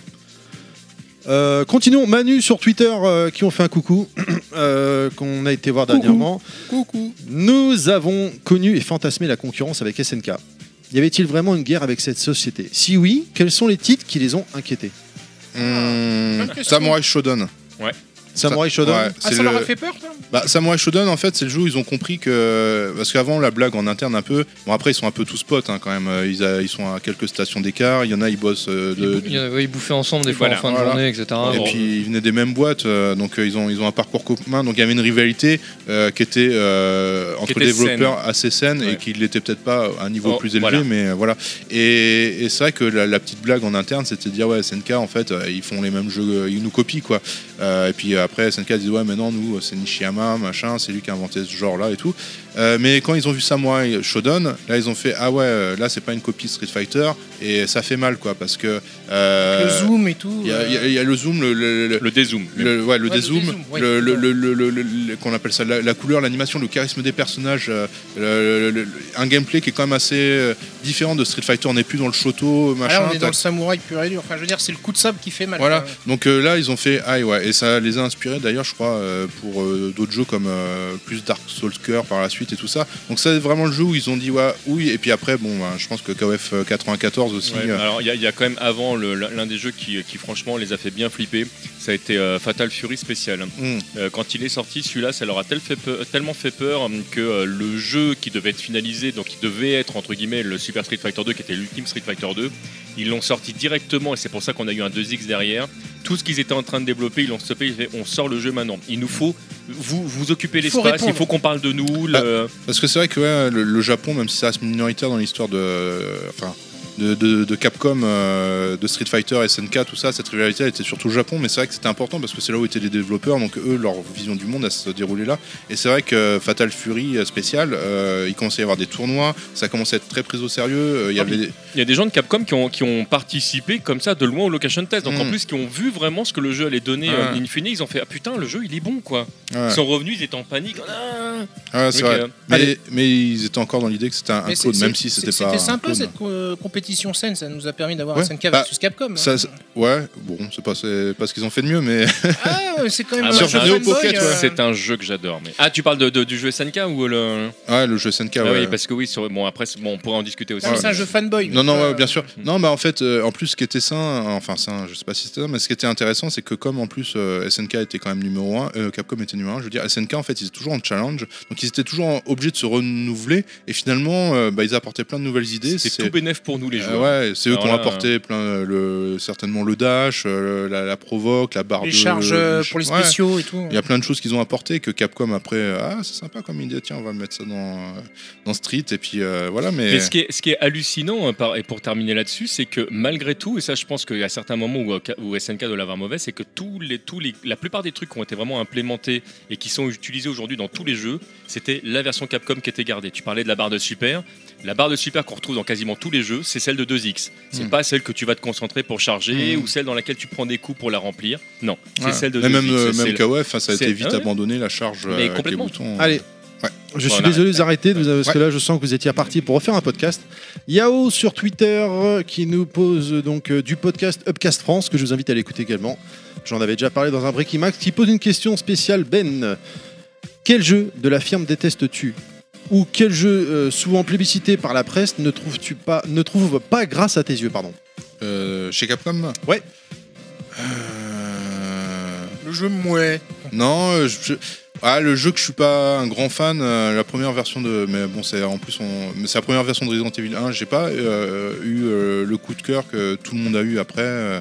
Euh, je déteste pas, mais ouais, j'ai pas eu l'emballement, tu vois. J'étais fan de Capcom et Resident Evil 1, ça m'a pas mis une claque. Après la version GameCube, j'ai même préféré, tu vois, parce que je la trouvais propre, euh, ça m'a bien plu, mais la version PlayStation, non, ouais. Donc euh, ouais, peut-être Resident Evil 1. Après, ouais, ouais, après non, après c'est surtout celui-là, ouais, je pense. Street Fighter 5, Marvel Infinite. Automodélista. Ouais. bah, j'ai- ouais, il y, a- il y a des jeux que j'ai attendu que j'étais, j'étais déçu. Autonomie ça, je l'attendais parce que j'étais fan de Jet Set Radio. Bien. Ah, moi, moi, je l'attendais parce que visuellement je, j'adorais, Ouais. je trouvais ça super mais quand j'y ai joué j'ai fait ah ouais non il y a un problème là. Ouais, ouais, ouais, il y a- Ouais, salut, c'est c'est Dieu, je voudrais que vous me rendiez mon argent s'il vous plaît. Nouvelle question Recommencer. de Yao pour Ben toujours. Pourquoi le japonais comme langue et ton parcours pour l'apprentissage? Euh, pourquoi? Bah, Je le disais avant, euh, il y avait euh, dans Console Plus euh, euh, une grille pour apprendre les hiragana et katakana. Donc j'ai commencé là, je dois avoir 13 ans, je pense. Et euh, parce qu'en fait, je voulais 20 jouer. 000 à- balles plus tard, il a pu se payer les cours. Il est con, putain, il est con. J'ai pu me payer un voyage au Japon avec 20 000 francs. Euh, non, et, euh, et c'est vrai qu'il y avait tous les jeux import, dont Console Plus euh, parlait, mais aussi euh, Famitsu que j'ai commencé à, à lire. Enfin, lire, euh, c'est un grand mot, à, À regarder les images. voilà, et à, dé- à décrypter les noms des jeux, tu vois. Et, euh, et donc, euh, il y avait Dragon Quest euh, 5, euh, dont il y avait plein de Euh, et moi, j'aimais beaucoup Dragon Ball Z, comme euh, certainement la plupart ici à, à l'époque. Et pour moi, euh, c'était euh, Goku, un peu, tu vois, le, le personnage Gohan Goku quand il est Design de. Toriyama, Toriyama Ouais, forcément. C'est- tellement différent graphiquement, je veux dire deux designers radicalement différents qu'on n'a rien à voir, je ne comprends pas là vraiment. Tout à fait. Donc euh, c'est ce jeu-là qui m'a qui m'a poussé. Et après, sans avoir euh, vraiment poussé euh, plus loin, après j'ai eu l'occasion de pouvoir aller au Japon. C'est là où j'ai pu euh, progresser davantage. Après, voilà, c'est. La, vraie raison, c'est qu'il voulait pratiquer le nanpa. Il voulait draguer les, Ah. les meufs dans la rue. D'accord. Ça a marché ou pas Quand t'as 13 ans, il n'y a que ça qui te motive. Euh, Du le coup, les Nanpa, 20 000 Ouais, ouais, c'est perfectible. Du, coup, les Ça 20 000 va. francs sont passés dans les putes. Ah, il voudra, il voudra pas revenir faire la deuxième partie, c'est sûr là. Avec 20 000 francs dans la poche, Euh. non pas il marche toujours. Mais euh, Allez, dernière question de Yao, toujours le bouquin de, sur la Neo Geo, ça en est où? Euh, c'en est où? Bonne C'est question. pas la question de Terry dans la bouche de Yao, non, ça non, non, non, je t'assure. Non, non, non, non, non, non. Non, non, c'est comme dans l'époque dans les magazines où tu avais des fois euh, les rédacteurs qui écrivaient eux-mêmes les questions du courrier euh, pour pouvoir. euh, Non, mais c'est vrai que dès que je croise, euh, on avait reçu Nico à l'époque, euh, il y a trois ans, je lui avais demandé. On avait reçu Florent Gorge il y a deux ans au Stunfest, je lui avais demandé. Enfin voilà. Donc, Et à la fin, il, demandé quoi, en disant tu fais chier. non, non, non, le Ah, Neo Geo. Geo. Non, en fait, donc pour répondre, c'est vrai que je suis pas mal occupé chez Pixel je fais pas mal de choses. Choses euh, sur lesquelles euh, je suis pas toujours auteur. hein. Je suis associé, donc euh, on a restructuré la boîte. Il y a pas mal de choses qui, qui prennent du temps. Et c'est vrai que mon temps, je le passe énormément à aider les projets à avancer. Et malheureusement, ouais, il me manque un peu de temps pour, pour, Tes propres projets. pour mes propres projets et je sacrifie un peu mes propres projets pour aider les autres. Donc bon, ça c'est le côté un peu, on va Il vient dire. chez nous, par exemple. Voilà. et puis après, caritatif aujourd'hui, en fait. hein. et, et, euh, et puis après, ouais, c'est vraiment un projet qui me tient à cœur. Donc euh, j'ai j'ai effectivement euh, pas mal avancé dessus. Je sais qu'il y a beaucoup de gens qui me posent des questions. Euh, J'avais fait une émission euh, chez Back in Toys euh, sur Magician Lord notamment. Euh, au départ, ça devait être un super play, mais c'est impossible dans les conditions de, de Back in Toys euh, parce que c'est euh, en une prise et que voilà, c'est difficile de parler et de jouer en même temps. Donc on a un peu évoqué ça. Tellement vrai. Euh, euh, surtout que le son en plus, ouais, je crois que, enfin, je sais plus, ouais, je crois qu'on n'a pas le son en plus, le retour son. Donc euh, pour jouer à des jeux sans retour son, ça, ça aide pas toujours. Après, bon, c'est pas très très grave en soi, on connaît les musiques, mais c'est vrai que des fois, pour certains patterns, Ouais, tu justifies que t'es perdu à chaque fois, c'est ça c'est- tu- pas ma manette, euh, je suis pas sur mon canapé. Excuse de sac numéro 476. l'é- l'écran c'est pas le même. donc donc, euh, donc non, non, ça, il y, a- il y a une bonne partie qui est, qui est- qui est réalisée. J'espère qu'on pourra le, le sortir un jour. Euh, et je le souhaite personnellement en plus, mais ce sera pas malheureusement difficile de donner une date aujourd'hui. Je donnais une date, c'est Ah, donné- euh, Ouais. Donc, tu veux dire dans les cartons, Il est fini à combien de pourcents? Euh, je dirais 50%. C'est-à-dire qu'il y a. euh, en, fait, encore. en fait, pour la petite histoire, j'avais commencé à écrire un dossier euh, pour la Neo Geo. C'était à l'époque de Retro Game. Euh, parce qu'il y a un dossier console à la fin de chaque et euh, et euh, comme euh, il m'avait pas j'avais pas été payé des dernières piges euh, j'ai Ouais, 20 000 balles la page. bah ouais j'ai dit- Ah, c'était un petit peu moins, c'était en euros. Euh, et euh, donc voilà, donc euh, ça n'a pas été publié et donc ça a commencé à partir de ce moment-là. Après, j'ai eu l'occasion d'aller à la rencontre de développeurs qui ont bossé sur des jeux, sur les trucs. J'ai avancé pas mal, j'ai fait mal de recherches. Je me suis pas intéressé que à la Neo Geo d'ailleurs. hein. J'ai aussi fait des recherches sur le début de la SNK, sur le contexte aussi, en regardant les autres sociétés. J'ai bossé, comme je disais, sur Capcom. parce que j'avais fait des recherches sur ARM, tout ça, donc ça prend beaucoup de temps aussi. Euh, c'est pas perdu parce que du coup après c'est utilisé dans Voilà, le c'est ça. euh, euh, mais voilà, ouais, je pense qu'il y a 50%. euh, Il y, a, il y a la plupart, de, il y a la plupart de, des- des choses qui sont écrites en brut, d'autres qui sont À peaufiner, quoi. à peaufiner, mais le, le- le chemin euh, du, euh, du livre est là et. Et... 2019 Allez. Après, On non, peut ah, dire 2019 Non, on peut pas. On peut Peut-être plus. peut- peut- peut-être qu'après aussi par rapport à la concurrence, parce qu'on peut le citer, Geeksline a sorti un livre également Non. qui est d'une qualité Ouais. très très discutable, mais ça c'est un autre débat, on va pas rentrer là-dedans. Vous, tout comme le livre Capcom dont pourquoi Ouais. tu es venu parler aujourd'hui, le livre Dreamcast qui arrive, qui est déjà en précommande sur votre site également, c'est sous licence. Ouais. Tout est vérifié, contrôlé, il Ouais, n'y a aucune coquille. Euh, bah, en tout cas, ils font tout pour minimiser le. oui, voilà, non, mais euh, c'est la- c'est toute la- c'est pour ça aussi que ça prend du Ouais, retard. bah, Cap- euh, SNK, oui. euh, Ah, je puis que c'est des faits officiels euh, vérifiés, quoi. surtout. C'est ce que je viens de dire. c'est ça, et puis c'est pouvoir rencontrer les gens, avoir les sources. Ah, parce que coquille, ça sous-entend genre une, une erreur de frappe. Attends, il voulait dire un truc. euh, Non, oui, mais c'est c'est vrai que c'est- on essaye de, on essaye de- de- de- d'avoir une démarche euh, avec euh, la recherche, la source, euh, croiser les sources aussi, euh, essayer de, comme je disais, tordre euh, les informations. Euh, SNK, c'est euh, une société euh, qui euh, s'est peu confiée euh, dans la presse, euh, où les développeurs ont été très tardivement mis en avant. Donc euh, c'est vrai que c'est une société assez secrète, euh, c'est dans sa nature et dans sa culture d'entreprise. Mais, mais effectivement, oui, si on bosse sur un bouquin SNK, il y a pas mal de choses. Je pense qu'il faudrait qu'on soit, enfin, je pense pas, il faudrait qu'on soit sous licence pour euh, euh, les publier. Mais après, ça, c'est pas un problème en soi. Euh, on a une bonne relation avec SNK. Non, non, mais c'est c'est bien, je- je- j'en doutais pas des Ouais. histoires de relations, c'était plus le côté, bah, ça prend du temps, parce que comme Ah. pour le livre de Capcom, tu m'expliquais en off que euh, vous l'avez écrit, après il était traduit en anglais, de, de l'anglais Oui. traduit en japonais, pour partait au Japon, il corrigeait, il, disait machin, ça revenait, traduit en anglais, traduit en français. Euh, ouais, Voilà, traduit enfin, en anglais, à oui. chaque il y a- fois c'était... euh, Il y a des étapes de validation qui sont assez longues. Euh, mais je sais que- pas, je crois que tu parlais Jap, tu peux pas l'écrire directement en Jap. Ah non, j'ai pas ce niveau-là du tout. et, euh, et en plus, dit, les, les relations que je peux avoir avec Capcom, c'est pareil. hein. Moi, j'écris euh, en anglais et, euh, et mon interlocuteur écrit en anglais aussi, hein, parce Mm. qu'il parle pas du tout français. Je parle très mal japonais, donc on est dans un truc. euh, Mais euh, non, après, ouais, effectivement, bah, Capcom, comme je disais, ça a démarré en 2012 et il est sorti en 2018, donc ça a mis 6 ans. Et, euh, et donc, ouais, ce genre de- de- d'ouvrage euh, nécessite pas mal euh, de boulot. Et aujourd'hui, euh, on préfère vraiment attendre le dernier moment pour lancer commercialement les ouvrages, parce qu'on sait que même une fois qu'ils sont lancés en précommande, ça pousse un peu pour les validations et tout ça, mais c'est pas. euh, ça, ça demande quand même un certain temps parce qu'il y a beaucoup de textes. Donc, euh, ouais. Donc euh, non, non, c'est pas, c'est pas oublié. euh, c'est D'accord. pas Ouais. en- totalement en stand-by, mais non, non, c'est. Puis je, trouve encore des nouvelles choses intéressantes, mais c'est pas. Je suis pas à la recherche encore de davantage d'informations. euh, Je pense qu'il y a, il y a déjà, déjà pas De mal. quoi faire. hein. Toute, toute dernière question de Wallcave Pokémon, euh, Pokémon, pardon, dit le shopper, il comprendra. Alors, j'ai pas de questions, mais bon, voilà, euh, coucou déjà. Bon, bah, Bon, bah, coucou. Finalement, il en a une. Quels ont été les jeux étapes de Capcom qui ont marqué une évolution dans le hardware jusqu'à Street Fighter 2 et ses 6 boutons? En 30 secondes.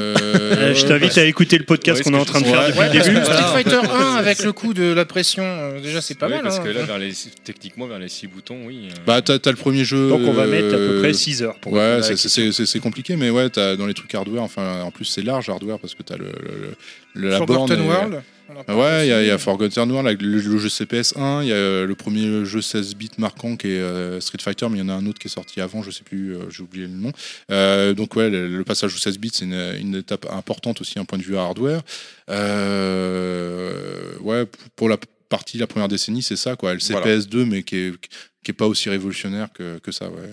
Voilà. Ouais. Euh, Est-ce qu'on fait rapidement un petit truc à quoi tu joues en ce moment? Oui, je On pense faire un tour de fait, table. hein, c'est Allez, en deux secondes. Ben, tu joues à quoi en ce moment? Hollow Knight. Tu l'as dit tout à l'heure, Ouais. effectivement, thème DJC ah bah, moi, je suis sur la dernière compile de Capcom. Je suis en train de refaire tous les streets. Monsieur Je Fisk, suis sur Bloodborne, tu m'as communiqué le virus. très bien. Nostal, Euh, Axiom Verge sur PS4 et euh, en rétro euh, je suis sur Aisho Aniki sur PC Engine. Dieu, Dragon Ball Fighter Z. t'as pas changé? Non, ouais, non, je J'ai prends- bien joué. Bah ouais, moi je prends mon temps, j'aime bien. C'est vrai, j'avais oublié. Voilà. Euh, bah, et toi eh ben moi, je, je suis bloqué au boss de fin de Doom sur euh, Switch. Euh, je suis sur euh, Bloodborne, sur euh, Dark de Souls fin le remake. du fin du Non, premier non, niveau du premier pas- niveau. Pas du premier niveau, le- le- la vraie fin, la vraie fin, allez vous faire foutre. La vraie fin, euh, euh, Dark Souls Remaster, j'ai fini des 3 Become Human, et puis euh, voilà, je crois, parce que moi je fais plein de gens en même temps, en ce moment je suis un gros taré. Euh, déjà, Dark Dark Souls Remaster, ouais, ça.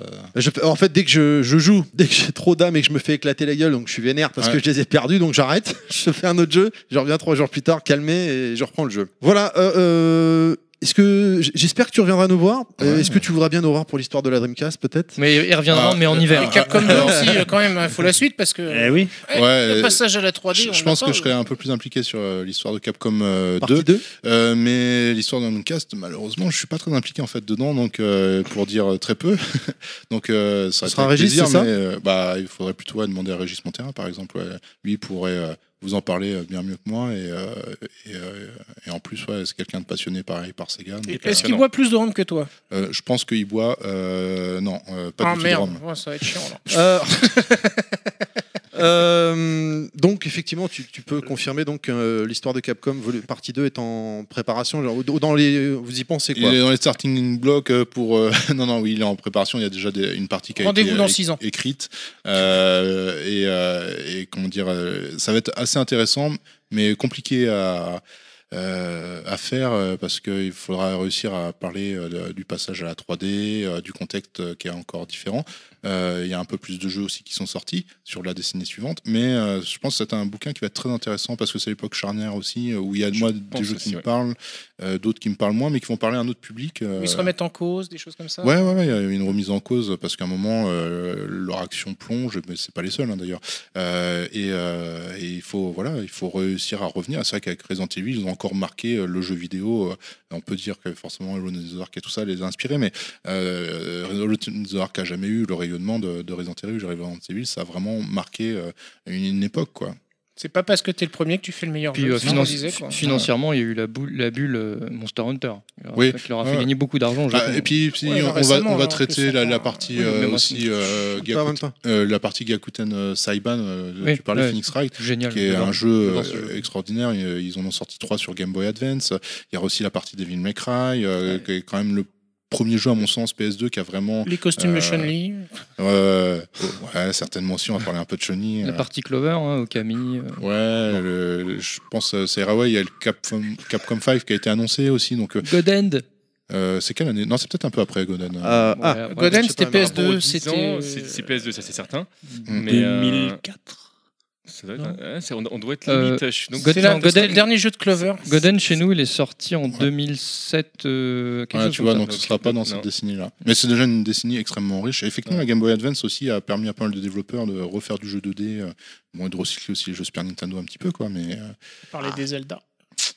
Bah, ça me fait penser. je- je- Est-ce que c'est bon pour euh, Ah le- la première la partie ouais. 2 T'as raison. Où est-ce qu'on Euh, trouve le livre et où est-ce que- 2007, ça, me- ça me fait penser que je joue également à South Park, l'Anna du 2600. Destin. Voilà, ça Ah, je joue à je plein me d'autres suis- jeux, Et, Octopatch aussi. Octopatch. euh, Du Cam, parce que là, on n'a rien compris. Il- arrive ah sur. euh, si on peut donner plein de jeux, euh, Ikaruga sur Switch aussi, j'y joue en Ah, je mode l'ai racheté, euh, ouais. tâté. euh, Dance Ouais, with comme ça, là. Avec la, la, la- la musique. Hein Dancing Snake, c'est marrant, c'est un jeu sur, sur mobile, Ah les ouais. musiques sont super sympas. Ah, je. Très bien. Ouais. Je vous rappelle, messieurs, dames, que l'histoire de Capcom est au- disponible aux éditions Pixel Love en version simple à, 45, à 44,90€, pardonnez-moi, ou sinon, vous faites les fous, vous êtes comme moi, vous le prenez en version collector à 69,90€. Euh, Qu'est-ce que je peux dire Si Bah, ce n'est, euh, je l'ai à peine commencé, mais bon, j'en ai déjà parlé la dernière fois, mais euh, bon, moi, voilà, ça a l'air l'ai d'être du lourd. hein, on va pas. Il y a- y quoi de plus dans l'édition collector pour a Alors, euh, il y a un magnifique steelbook euh, tout doré qui est derrière avec une couverture différente, le t-shirt également et euh, Que porte euh, admirablement bien TMDJ. Moi, je veux Merci pas le porter. Il est mis là-haut, euh, à côté de, en hauteur. il est- mais je veux pas le porter. Je veux le Moi, c'est bon, je pense qu'il a ma taille. Attends. Bah, non, non, je l'ai. Non, alors en plus, c'est bien que tu parles de ça. Sur le site édition Pixel Love, si vous prenez le, le- t-shirt, la version, le livre, excusez-moi, version collector, vous choisissez la taille de t-shirt. Et ça, mine Ça, de c'est rien, bien trouvé. c'est bien parce Ouais. que quand Parce tu que vas quand à McDonald's et qu'on te donne un t-shirt, c'est taille S, Voilà, le geek moyen, il fait pas Ouais, taille L. et hein. Comme tu viens de le dire, on te le donne. c'est pas faux. Mais c'est vrai que le, le choix du t-shirt, on l'a apporté avec le nouveau site, euh, parce que sur l'ancien site, c'était compliqué à mettre en place.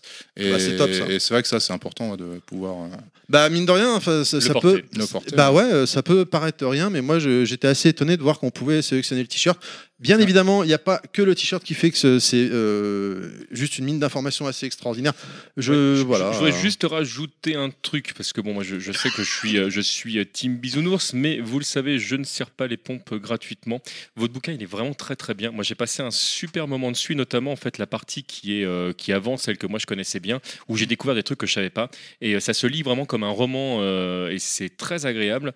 Et ça, ça donne vraiment des billes pour comprendre aussi pourquoi Capcom a agi de telle façon après, parce que quand tu vois pourquoi effectivement les dirigeants, enfin leur histoire, la, la manière dont euh, bah, donc Leur ils façon ont, de voir le euh, monde, exactement. Bah, tu, tu comprends mieux pourquoi, pourquoi Mm. des fois des choix, tu dis mais pourquoi ils sont allés là-dedans? Bah en fait si c'est logique. Donc j'en dirai pas plus si je spoil pas parce que vraiment, ça- je, je le répète, ça se lit vraiment comme un roman. C'est un très bon bouquin, lisez-le, achetez-le, il est très très bien. 300 pages de bonheur. Merci. Avant de se quitter, où est-ce qu'on peut vous retrouver sur l'internet moderne, messieurs? Commence par Ben. Euh, on peut me retrouver sur euh, Instagram. Euh, c'est Ben Pix. Et... Pas sûr. ouais, pas sûr à 100%. Je sais plus Faut parce que j'appelle que. mon community manager. Et sur Twitter, euh, Benjamin Perret. Euh, je sais plus s'il y a un nom underscore quelque part, mais voilà. Enfin, si vous tapez Ben dans la Pix, zone de recherche, on retrouve. Peut-être aussi. Peut-être Ben Pix, Ben RGB Pix, peut-être, ouais. Ouais, Ouais. on, dev- on devrait me trouver. TMDJC Ah bah, TMDJC. Là, partout. Vous tapez TMDJC, vous me trouvez. Nostal Euh, Twitter, euh, Doc Nostal, euh, Facebook, les méandres synaptiques du Docteur Nostal, et puis voilà. Et YouTube. Et tu viens de sortir une vidéo euh, Et YouTube. ouais. Euh, sur YouTube, sur aussi, YouTube, ouais, donc, les méandres synaptiques également du Docteur Nostal. Sur YouTube, c'est quoi le jeu que tu viens de sortir là qui est Eh ben, complètement débile Aiki, euh, Aisho Aniki. Aisho euh, Aniki. La dernière fois que j'ai joué ce- euh, à ce jeu, c'était il y a quelques années euh, chez Dougle. Et on se marre bien avec ce jeu. on se marre beaucoup, ouais. Ah ouais. Claude, évidemment, En caleçon.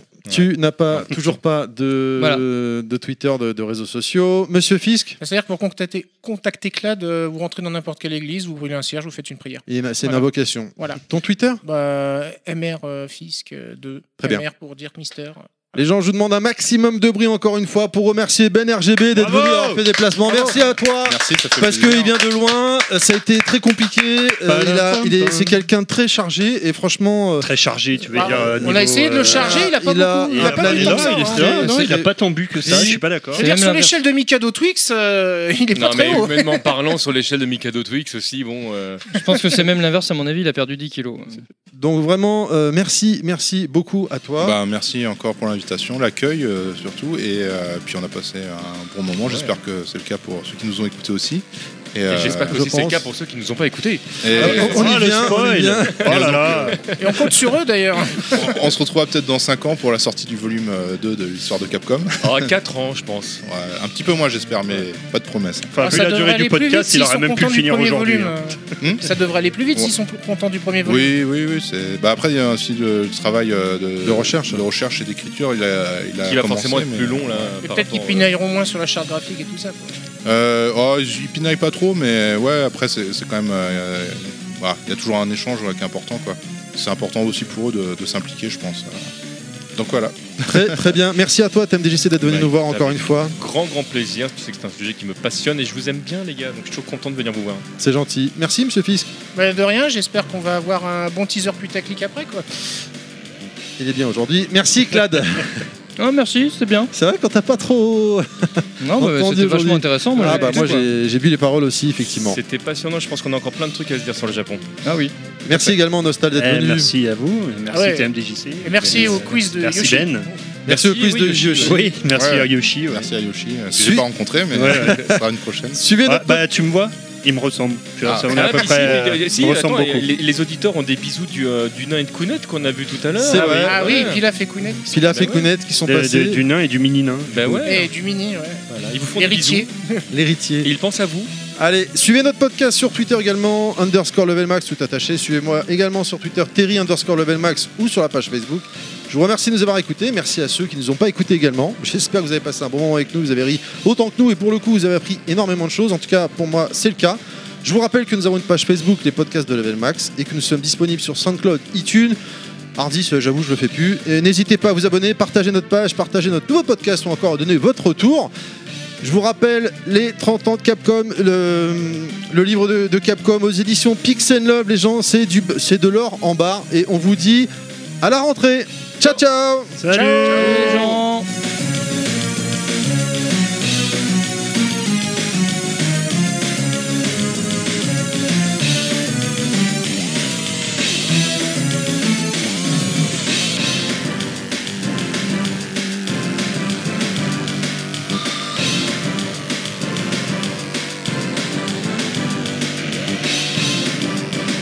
Welcome to bonus day. Bon, bah, pas de bonus stage puisqu'on sait pas qu'est-ce qu'on va bien pouvoir faire à la rentrée. Du coup, euh, avant de démarrer euh, ce que tu as proposé, euh, monsieur Fisk, je voulais juste faire une petite parenthèse, euh, Claude. Et, Inam, euh, TMDJC et moi-même, nous sommes partis euh, le mois dernier en Belgique voir euh, Manu. Et Ouais. euh, c'était. C'était vraiment super sympa. C'était juste pour le remercier. C'est un auditeur en fait qui nous a invités chez lui à faire le Manfest. C'est un peu comme le Stunfest mais version belge.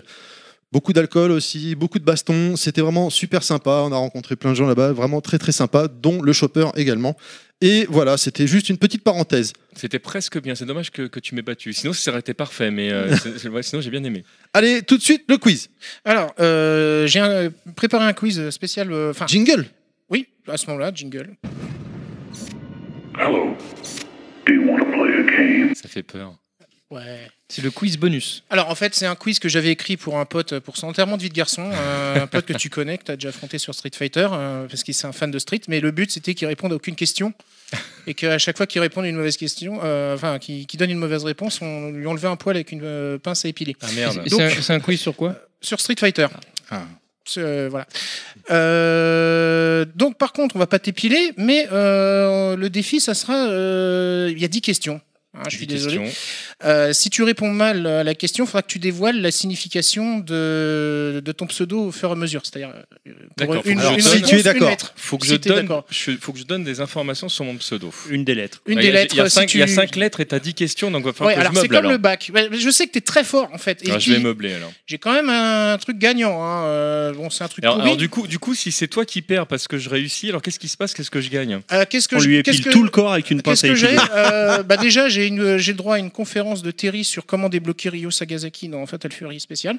Chose qu'il a censuré au podcast Plug and Play. Tellement c'était long. Non, c'était pas ça que j'allais censurer. si, je crois que tu- Enfin bon. Euh, non, bah, Mais je crois que après, t'as pris c'est ma que place, là, on juste- C'est un, test injuste Allez, hein, à la base. Donc un truc, donc on est d'accord que toutes les réponses sont canoniques. hein. Alors, les réponses ont été prises sur Wikipédia. On, va, en- on va en reparler. On va en reparler. Alors, question 1. Qui est la sœur de Sharon? Alors déjà, qui est Sharon? Bah, C'est un personnage de Street Fighter. Ah oui, donc ça y est, Toy Story X déjà. Donc euh, c'est non, c'est Sharon X, Stone c'est X2 et c'est euh, euh, ça y est, j'étais en train de me, de me remettre et c'est Blair. Bien, bien, bien, bien. Je crois que je vais perdre, les gars. Quelle est la date de naissance de Blanca? Oh là là. Euh, Blanc, bah, très bonne question. Approche-toi bien, monsieur Fisk, hein, du micro. hein. Ryu, c'est euh, c'est juillet, ça doit être le 21 juillet 64. Euh, Ken, c'est euh, Oh, putain, la vache. Ken, ça doit être le 12 février, un truc comme ça. Blanca, Blanca, Blanca, il est pas né, euh, il est pas né en mars ou un Ça truc fait comme longtemps ça. que t'as pas fêté son anniversaire. Ouais, je crois. Eh ben, il est né le 12 février 66. C'est le 12 février 66, ah, putain. Ah ah Ouais. On a Alors, une lettre, les on enfants, on a une lettre. J'ai- non, j'ai dit, que je meublais, donc moi j'ai préparé 10 réponses. ça y est, Alors, il, comment dire Alors- Il donne la lettre de son choix, la première lettre? Ah, il donne Ah, la bah, lettre de toute son je- choix. Je fais ce que je veux, mais je vais pas donner de lettre pour commencer. Je vais dire que mon Ouh. pseudo. Ah bah non, non, j'ai dit. Moi, j'ai prévu. Il a 10 questions. J'ai 10 réponses dans ma tête. Ça y est, le- je suis en train de. Donc, le pseudo TMDJC, en fait, c'est la contraction en 5 lettres du, de mon nom de scène quand j'ai démarré la musique. Ouais, ça, on le savait déjà. Ah bon, bah voilà, bah, c'est écoutant comme une anecdote. spectacle. L'arnaque qui nous a niqué. Alors, question 3. Quel est le prénom du fils de Dalsim? Euh, data. Bien, Oh la vache, il avait un film, un fils. avec je savais deux pas. T. Je savais pas qu'il avait un fils. Quelle est la vraie identité de Blade? C'est le fils de Guile, euh, le, le frère de Guile, et c'est Gunlock. Bien, je vais perdre les enfants, je vais perdre. Quel est le surnom de DJ Le surnom de DJ, ça c'est dans Street Alpha 3 et c'est euh, son surnom, euh, je sais plus. euh, c'est pas le Jamaïcain ou un truc comme ça, là, tout simplement? Non, c'est The Southern Comet. Ah oui, c'est vrai. Ah oui, vrai. c'est vrai. Ça me, ça, ça- ça- ça me Ouais. revient. Je sais pas où t'as entendu ça, mais. Si, si, non, bah, Ouais, je crois que c'est dans Street donc- Alpha 3, ouais, c'est ça. hein. Ok, dans la francisation de, de mon pseudo, euh, il y, a, il y a une des lettres qui désigne la folie. Ok. La dernière. Alors là, par contre, pour la réponse, je vais laisser euh, Ben la dire. Quel est le nom du style de combat utilisé par Karine? Ouh putain, alors ça, alors ça, c'est oui, ça c'est un, euh, Ah oui, on va avoir une explication supplémentaire. J'aurais préféré qu'il me balance. Il a, il a- en fait, il a rien prévu ce Ryu, c'est inadmissible. Euh, je sais plus du tout. C'est attends, c'est Kari Kanzuki, c'est le. euh, putain, euh, Il reste combien de questions après, euh, monsieur Fisk? Il en reste- euh, on, est à combien? Ouais, on en est à la sixième. il en Ok, reste quatre. Je sais plus, vas-y, c'est quoi? Allez, C'est- pas alors le- Ben. C'est pas, pas le, le, le, le- euh, non, Bushin machin, ça c'est ça c'est euh, Guy. Disons que le début est assez facile en fait. Euh, bah, c'est c'est un truc genre Kanzuki style, mais euh, mais c'est euh, Kan- Kanzuki. Kanzuki Oh, bah, Ri- Gangnam Style. ça- Ah, ça pardon. doit être Kanzuki Ryu ou un truc comme ça en fait. Ah, ça, euh. ça commence à chauffer. Hein, Mm, Allez, allez, allez, on pousse Ah bon, c'est pas, bout. c'est pas tout, alors c'est Kanzuki. Bah, ça, c'est le plus fa- c'est la partie la plus facile. C'est- Kanzuki, c'est après que c'est ça se euh, euh, Ryu. euh, non, bah non, après j'aurais pas la fin, j'allais dire Budo, mais je pense pas que ce soit Ah, ça. Pas très loin. Kakuto Jutsu. Ah putain, Kakuto Jutsu. Kanzuki Ryu, Kakuto Jutsu. Tiens. Alors, Pas mal. Bon, celle-là, on peut lui, on peut lui donner quand même. Elle est bonne. Ok, Euh, donc. Oh ouais. Non, non, non, Non, bah non. non, elle est pas bonne. Non, bah non. Ah, la non, vache, bah non, non, j'ai non, non, j'ai pas dit, j'ai pas donné. Non, non. le- Alors, vas-y. euh, ensuite, il y a deux lettres dans, dans mon pseudo qui étaient euh, liées euh, à l'instrument en fait que j'utilisais quand j'ai démarré la musique. d'accord. Donc le, plus. pli- le triangle. Triangle. Triangle MAD. euh. Alors, question 7.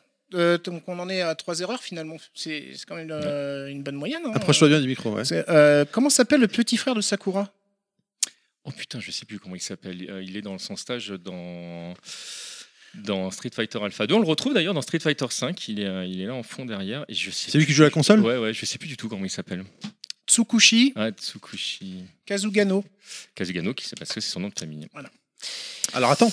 Euh, la première, la toute première lettre de, de TMDJC, euh, c'est the. Ça va, il s'est pas mouillé. C'est le truc qu'on s'y attendait pas, tu vois. Et même le M, a priori. Il aurait pu euh, pousser le délire. tiens, C'est le en anglais. Non, tu vois, je, à chaque Alors, fois, je fais une, une réponse différente. Question 8. Comment s'appelle la fédération de catch d'Hugo? On la vache. Et t'adores Hugo en plus. c'est- Ouais, euh, c'est Poison. C'est un, dé- qui, c'est un euh, délinquant qui, normalement euh, dans Final Fight à la base. du nom. Ouais, Ouais, mais c'est- Je l'ai vu Poison, en anglais. Hein. c'est- Poison euh, qui essaie. euh, putain, pareil, ça, voilà. Ouais, t'as pas été tendre. hein. Ouais, euh, Euh, bah, j'ai rien changé aux questions. euh, non, mais parce c'est que, bien, euh, c'est bien. Euh, J'aime bien, moi, ce genre de test. En plus, on, le- on le voit, on le voit en énorme dans dans, Dans le- la fin de Street 3. ouais, dans le, le- le second impact euh, quand euh, où tu vois Ryu euh, qui, qui accepte contrairement, Ouais, contrairement à Ken qui- rose, qui, qui font, qui font la tronche. Ils sont même dans le 3-3, hein, je crois que c'est ouais, c'est peut-être dans le 3-3, oui. Ils sont en rose. j'a- J'adore cette fin, en plus je la trouve très drôle. Alors Il n'y a pas un truc genre euh, CCC parce qu'il y a un truc avec Capcom où euh, je chauffe ou pas juste pour savoir si. euh, Non. Non, pas du tout. ou c'est WWW, je ne sais plus. C'est la Huge Wrestling Army. Ah, H. HWA. Enfin, WA plutôt. Ça. Euh, Alors, attends, une- faut- une- attends. peut-être une plus facile. Attends, quoi. attends, attends, Ah oui, faut qu'il lâche du donne- lait. faut qu'il lâche une info. ouais. Ouais, il faut que je euh, Mad, donc. euh, non, c'est pas Mad. C'est Ah, ma deuxième info. Voilà. Ah, quel con, putain T'aurais mieux fait de fermer ta gueule. hein. Ah, Merde, putain Ça t'apprendra. Alors, il en reste combien de questions là? Alors, il en reste deux. Allons-y. Une facile. Où Rémi a-t-il enfermé sa sœur? Dans la glace, dans euh, l'océan. Ouais, J'ai noté la, la localisation. moi. Euh, avec la mère de yoga. Non, bah non. non, c'est, euh, J'y pensais en plus. Ah non. euh, en- je sais plus si c'est en Antarctique ou. euh, ou, euh, Enfin, il, est, euh, il, la, il la balance depuis. euh, Le- Dans le golfe de Gascogne. Dans le golfe de Gascogne. C'est ce que j'ai noté comme info. euh. Bah, bloc de glace, Ça- c'est bon, hein, par contre. Ça ne me Bon, dit bah allez, rien c'est du bon tout. alors. On valide. Dernière Et la question. dernière question, comment s'appelle le second de Rolanto Euh, Et, et tu sais quoi, celui-là, je sais même pas si je l'ai su en fait. Euh, Est-ce que c'est lui qu'on voit dans Final Fight Revenge? Alors là, j'en ai aucune idée. Mais c'est peut-être lui, euh, on doit peut-être l'apercevoir lors du spécial euh, de Rolanto, du coup. euh, Ah non, je dans c'est une le- 40, ça s'arrête l'émission. Ah bon? Je ne sais plus. El Gado. Ah, Ah oui, oui. bah donc c'est bien lui qui est dans Final Fight Revenge. Revenge. Tu lâches c'est un dernier bon, truc là. bon? Ouais, euh, la, deux- la deuxième lettre du coup c'est pas Mad, c'est Master. The Master. Master. Et là, il faut trouver le. Le C, c'est crazy. Le C, c'est crazy. Le D, je dirais dandy, non Je sais pas. Dandy. J'étais pas dandy quand j'étais là. The Master Crazy Jesus Christ. Voilà. Non, parce qu'il y a, il y a Et- deux, deux instruments de Et j'ai musique, et j'ai envie hein. de dire, ce qui est génial, c'est que ça va relancer TMDJC le jeu. JC, JC, je pense que c'est Just Crazy. Just crazy. Allez, J'ai j'ai plus le droit de répondre là. j'ai quand même un petit cadeau, hein, un jeu à gratter déjà gratté, mais qui est gagnant Mais qui est gagnant Ah, j'ai le D, j'ai le D. Mais qui est gagnant? Et pas gagnant, quoi genre 3 euros, tu te rembourses, non? T'as un bénéfice. C'est quoi C'est un truc qui s'appelle. euh, on va faire la pub quand même pour C'est un euh, jeu la à Française des gratter. Jeux. euh, Mais, t'as ga- Attention. mais il est gagnant de 9 euros. Voilà. Ouais. C'est beau. Il a gagné Elle est- 9 euros. Et il est où la photo Ah, c'est parce que j'ai pas eu le temps de trouver un truc vraiment Merci bien. en tout cas, c'était cool. C'était un super, un super. Non, franchement, il était, il était bien. C'est pas un truc craqué du genre. euh, Bah, en non, tout j'ai cas, bien merci aimé. beaucoup d'avoir joué le jeu. Ah non, non, c'est très sympa. On attend la revanche. euh, toi qui fais un, donc un, un quiz à Mr. Twist.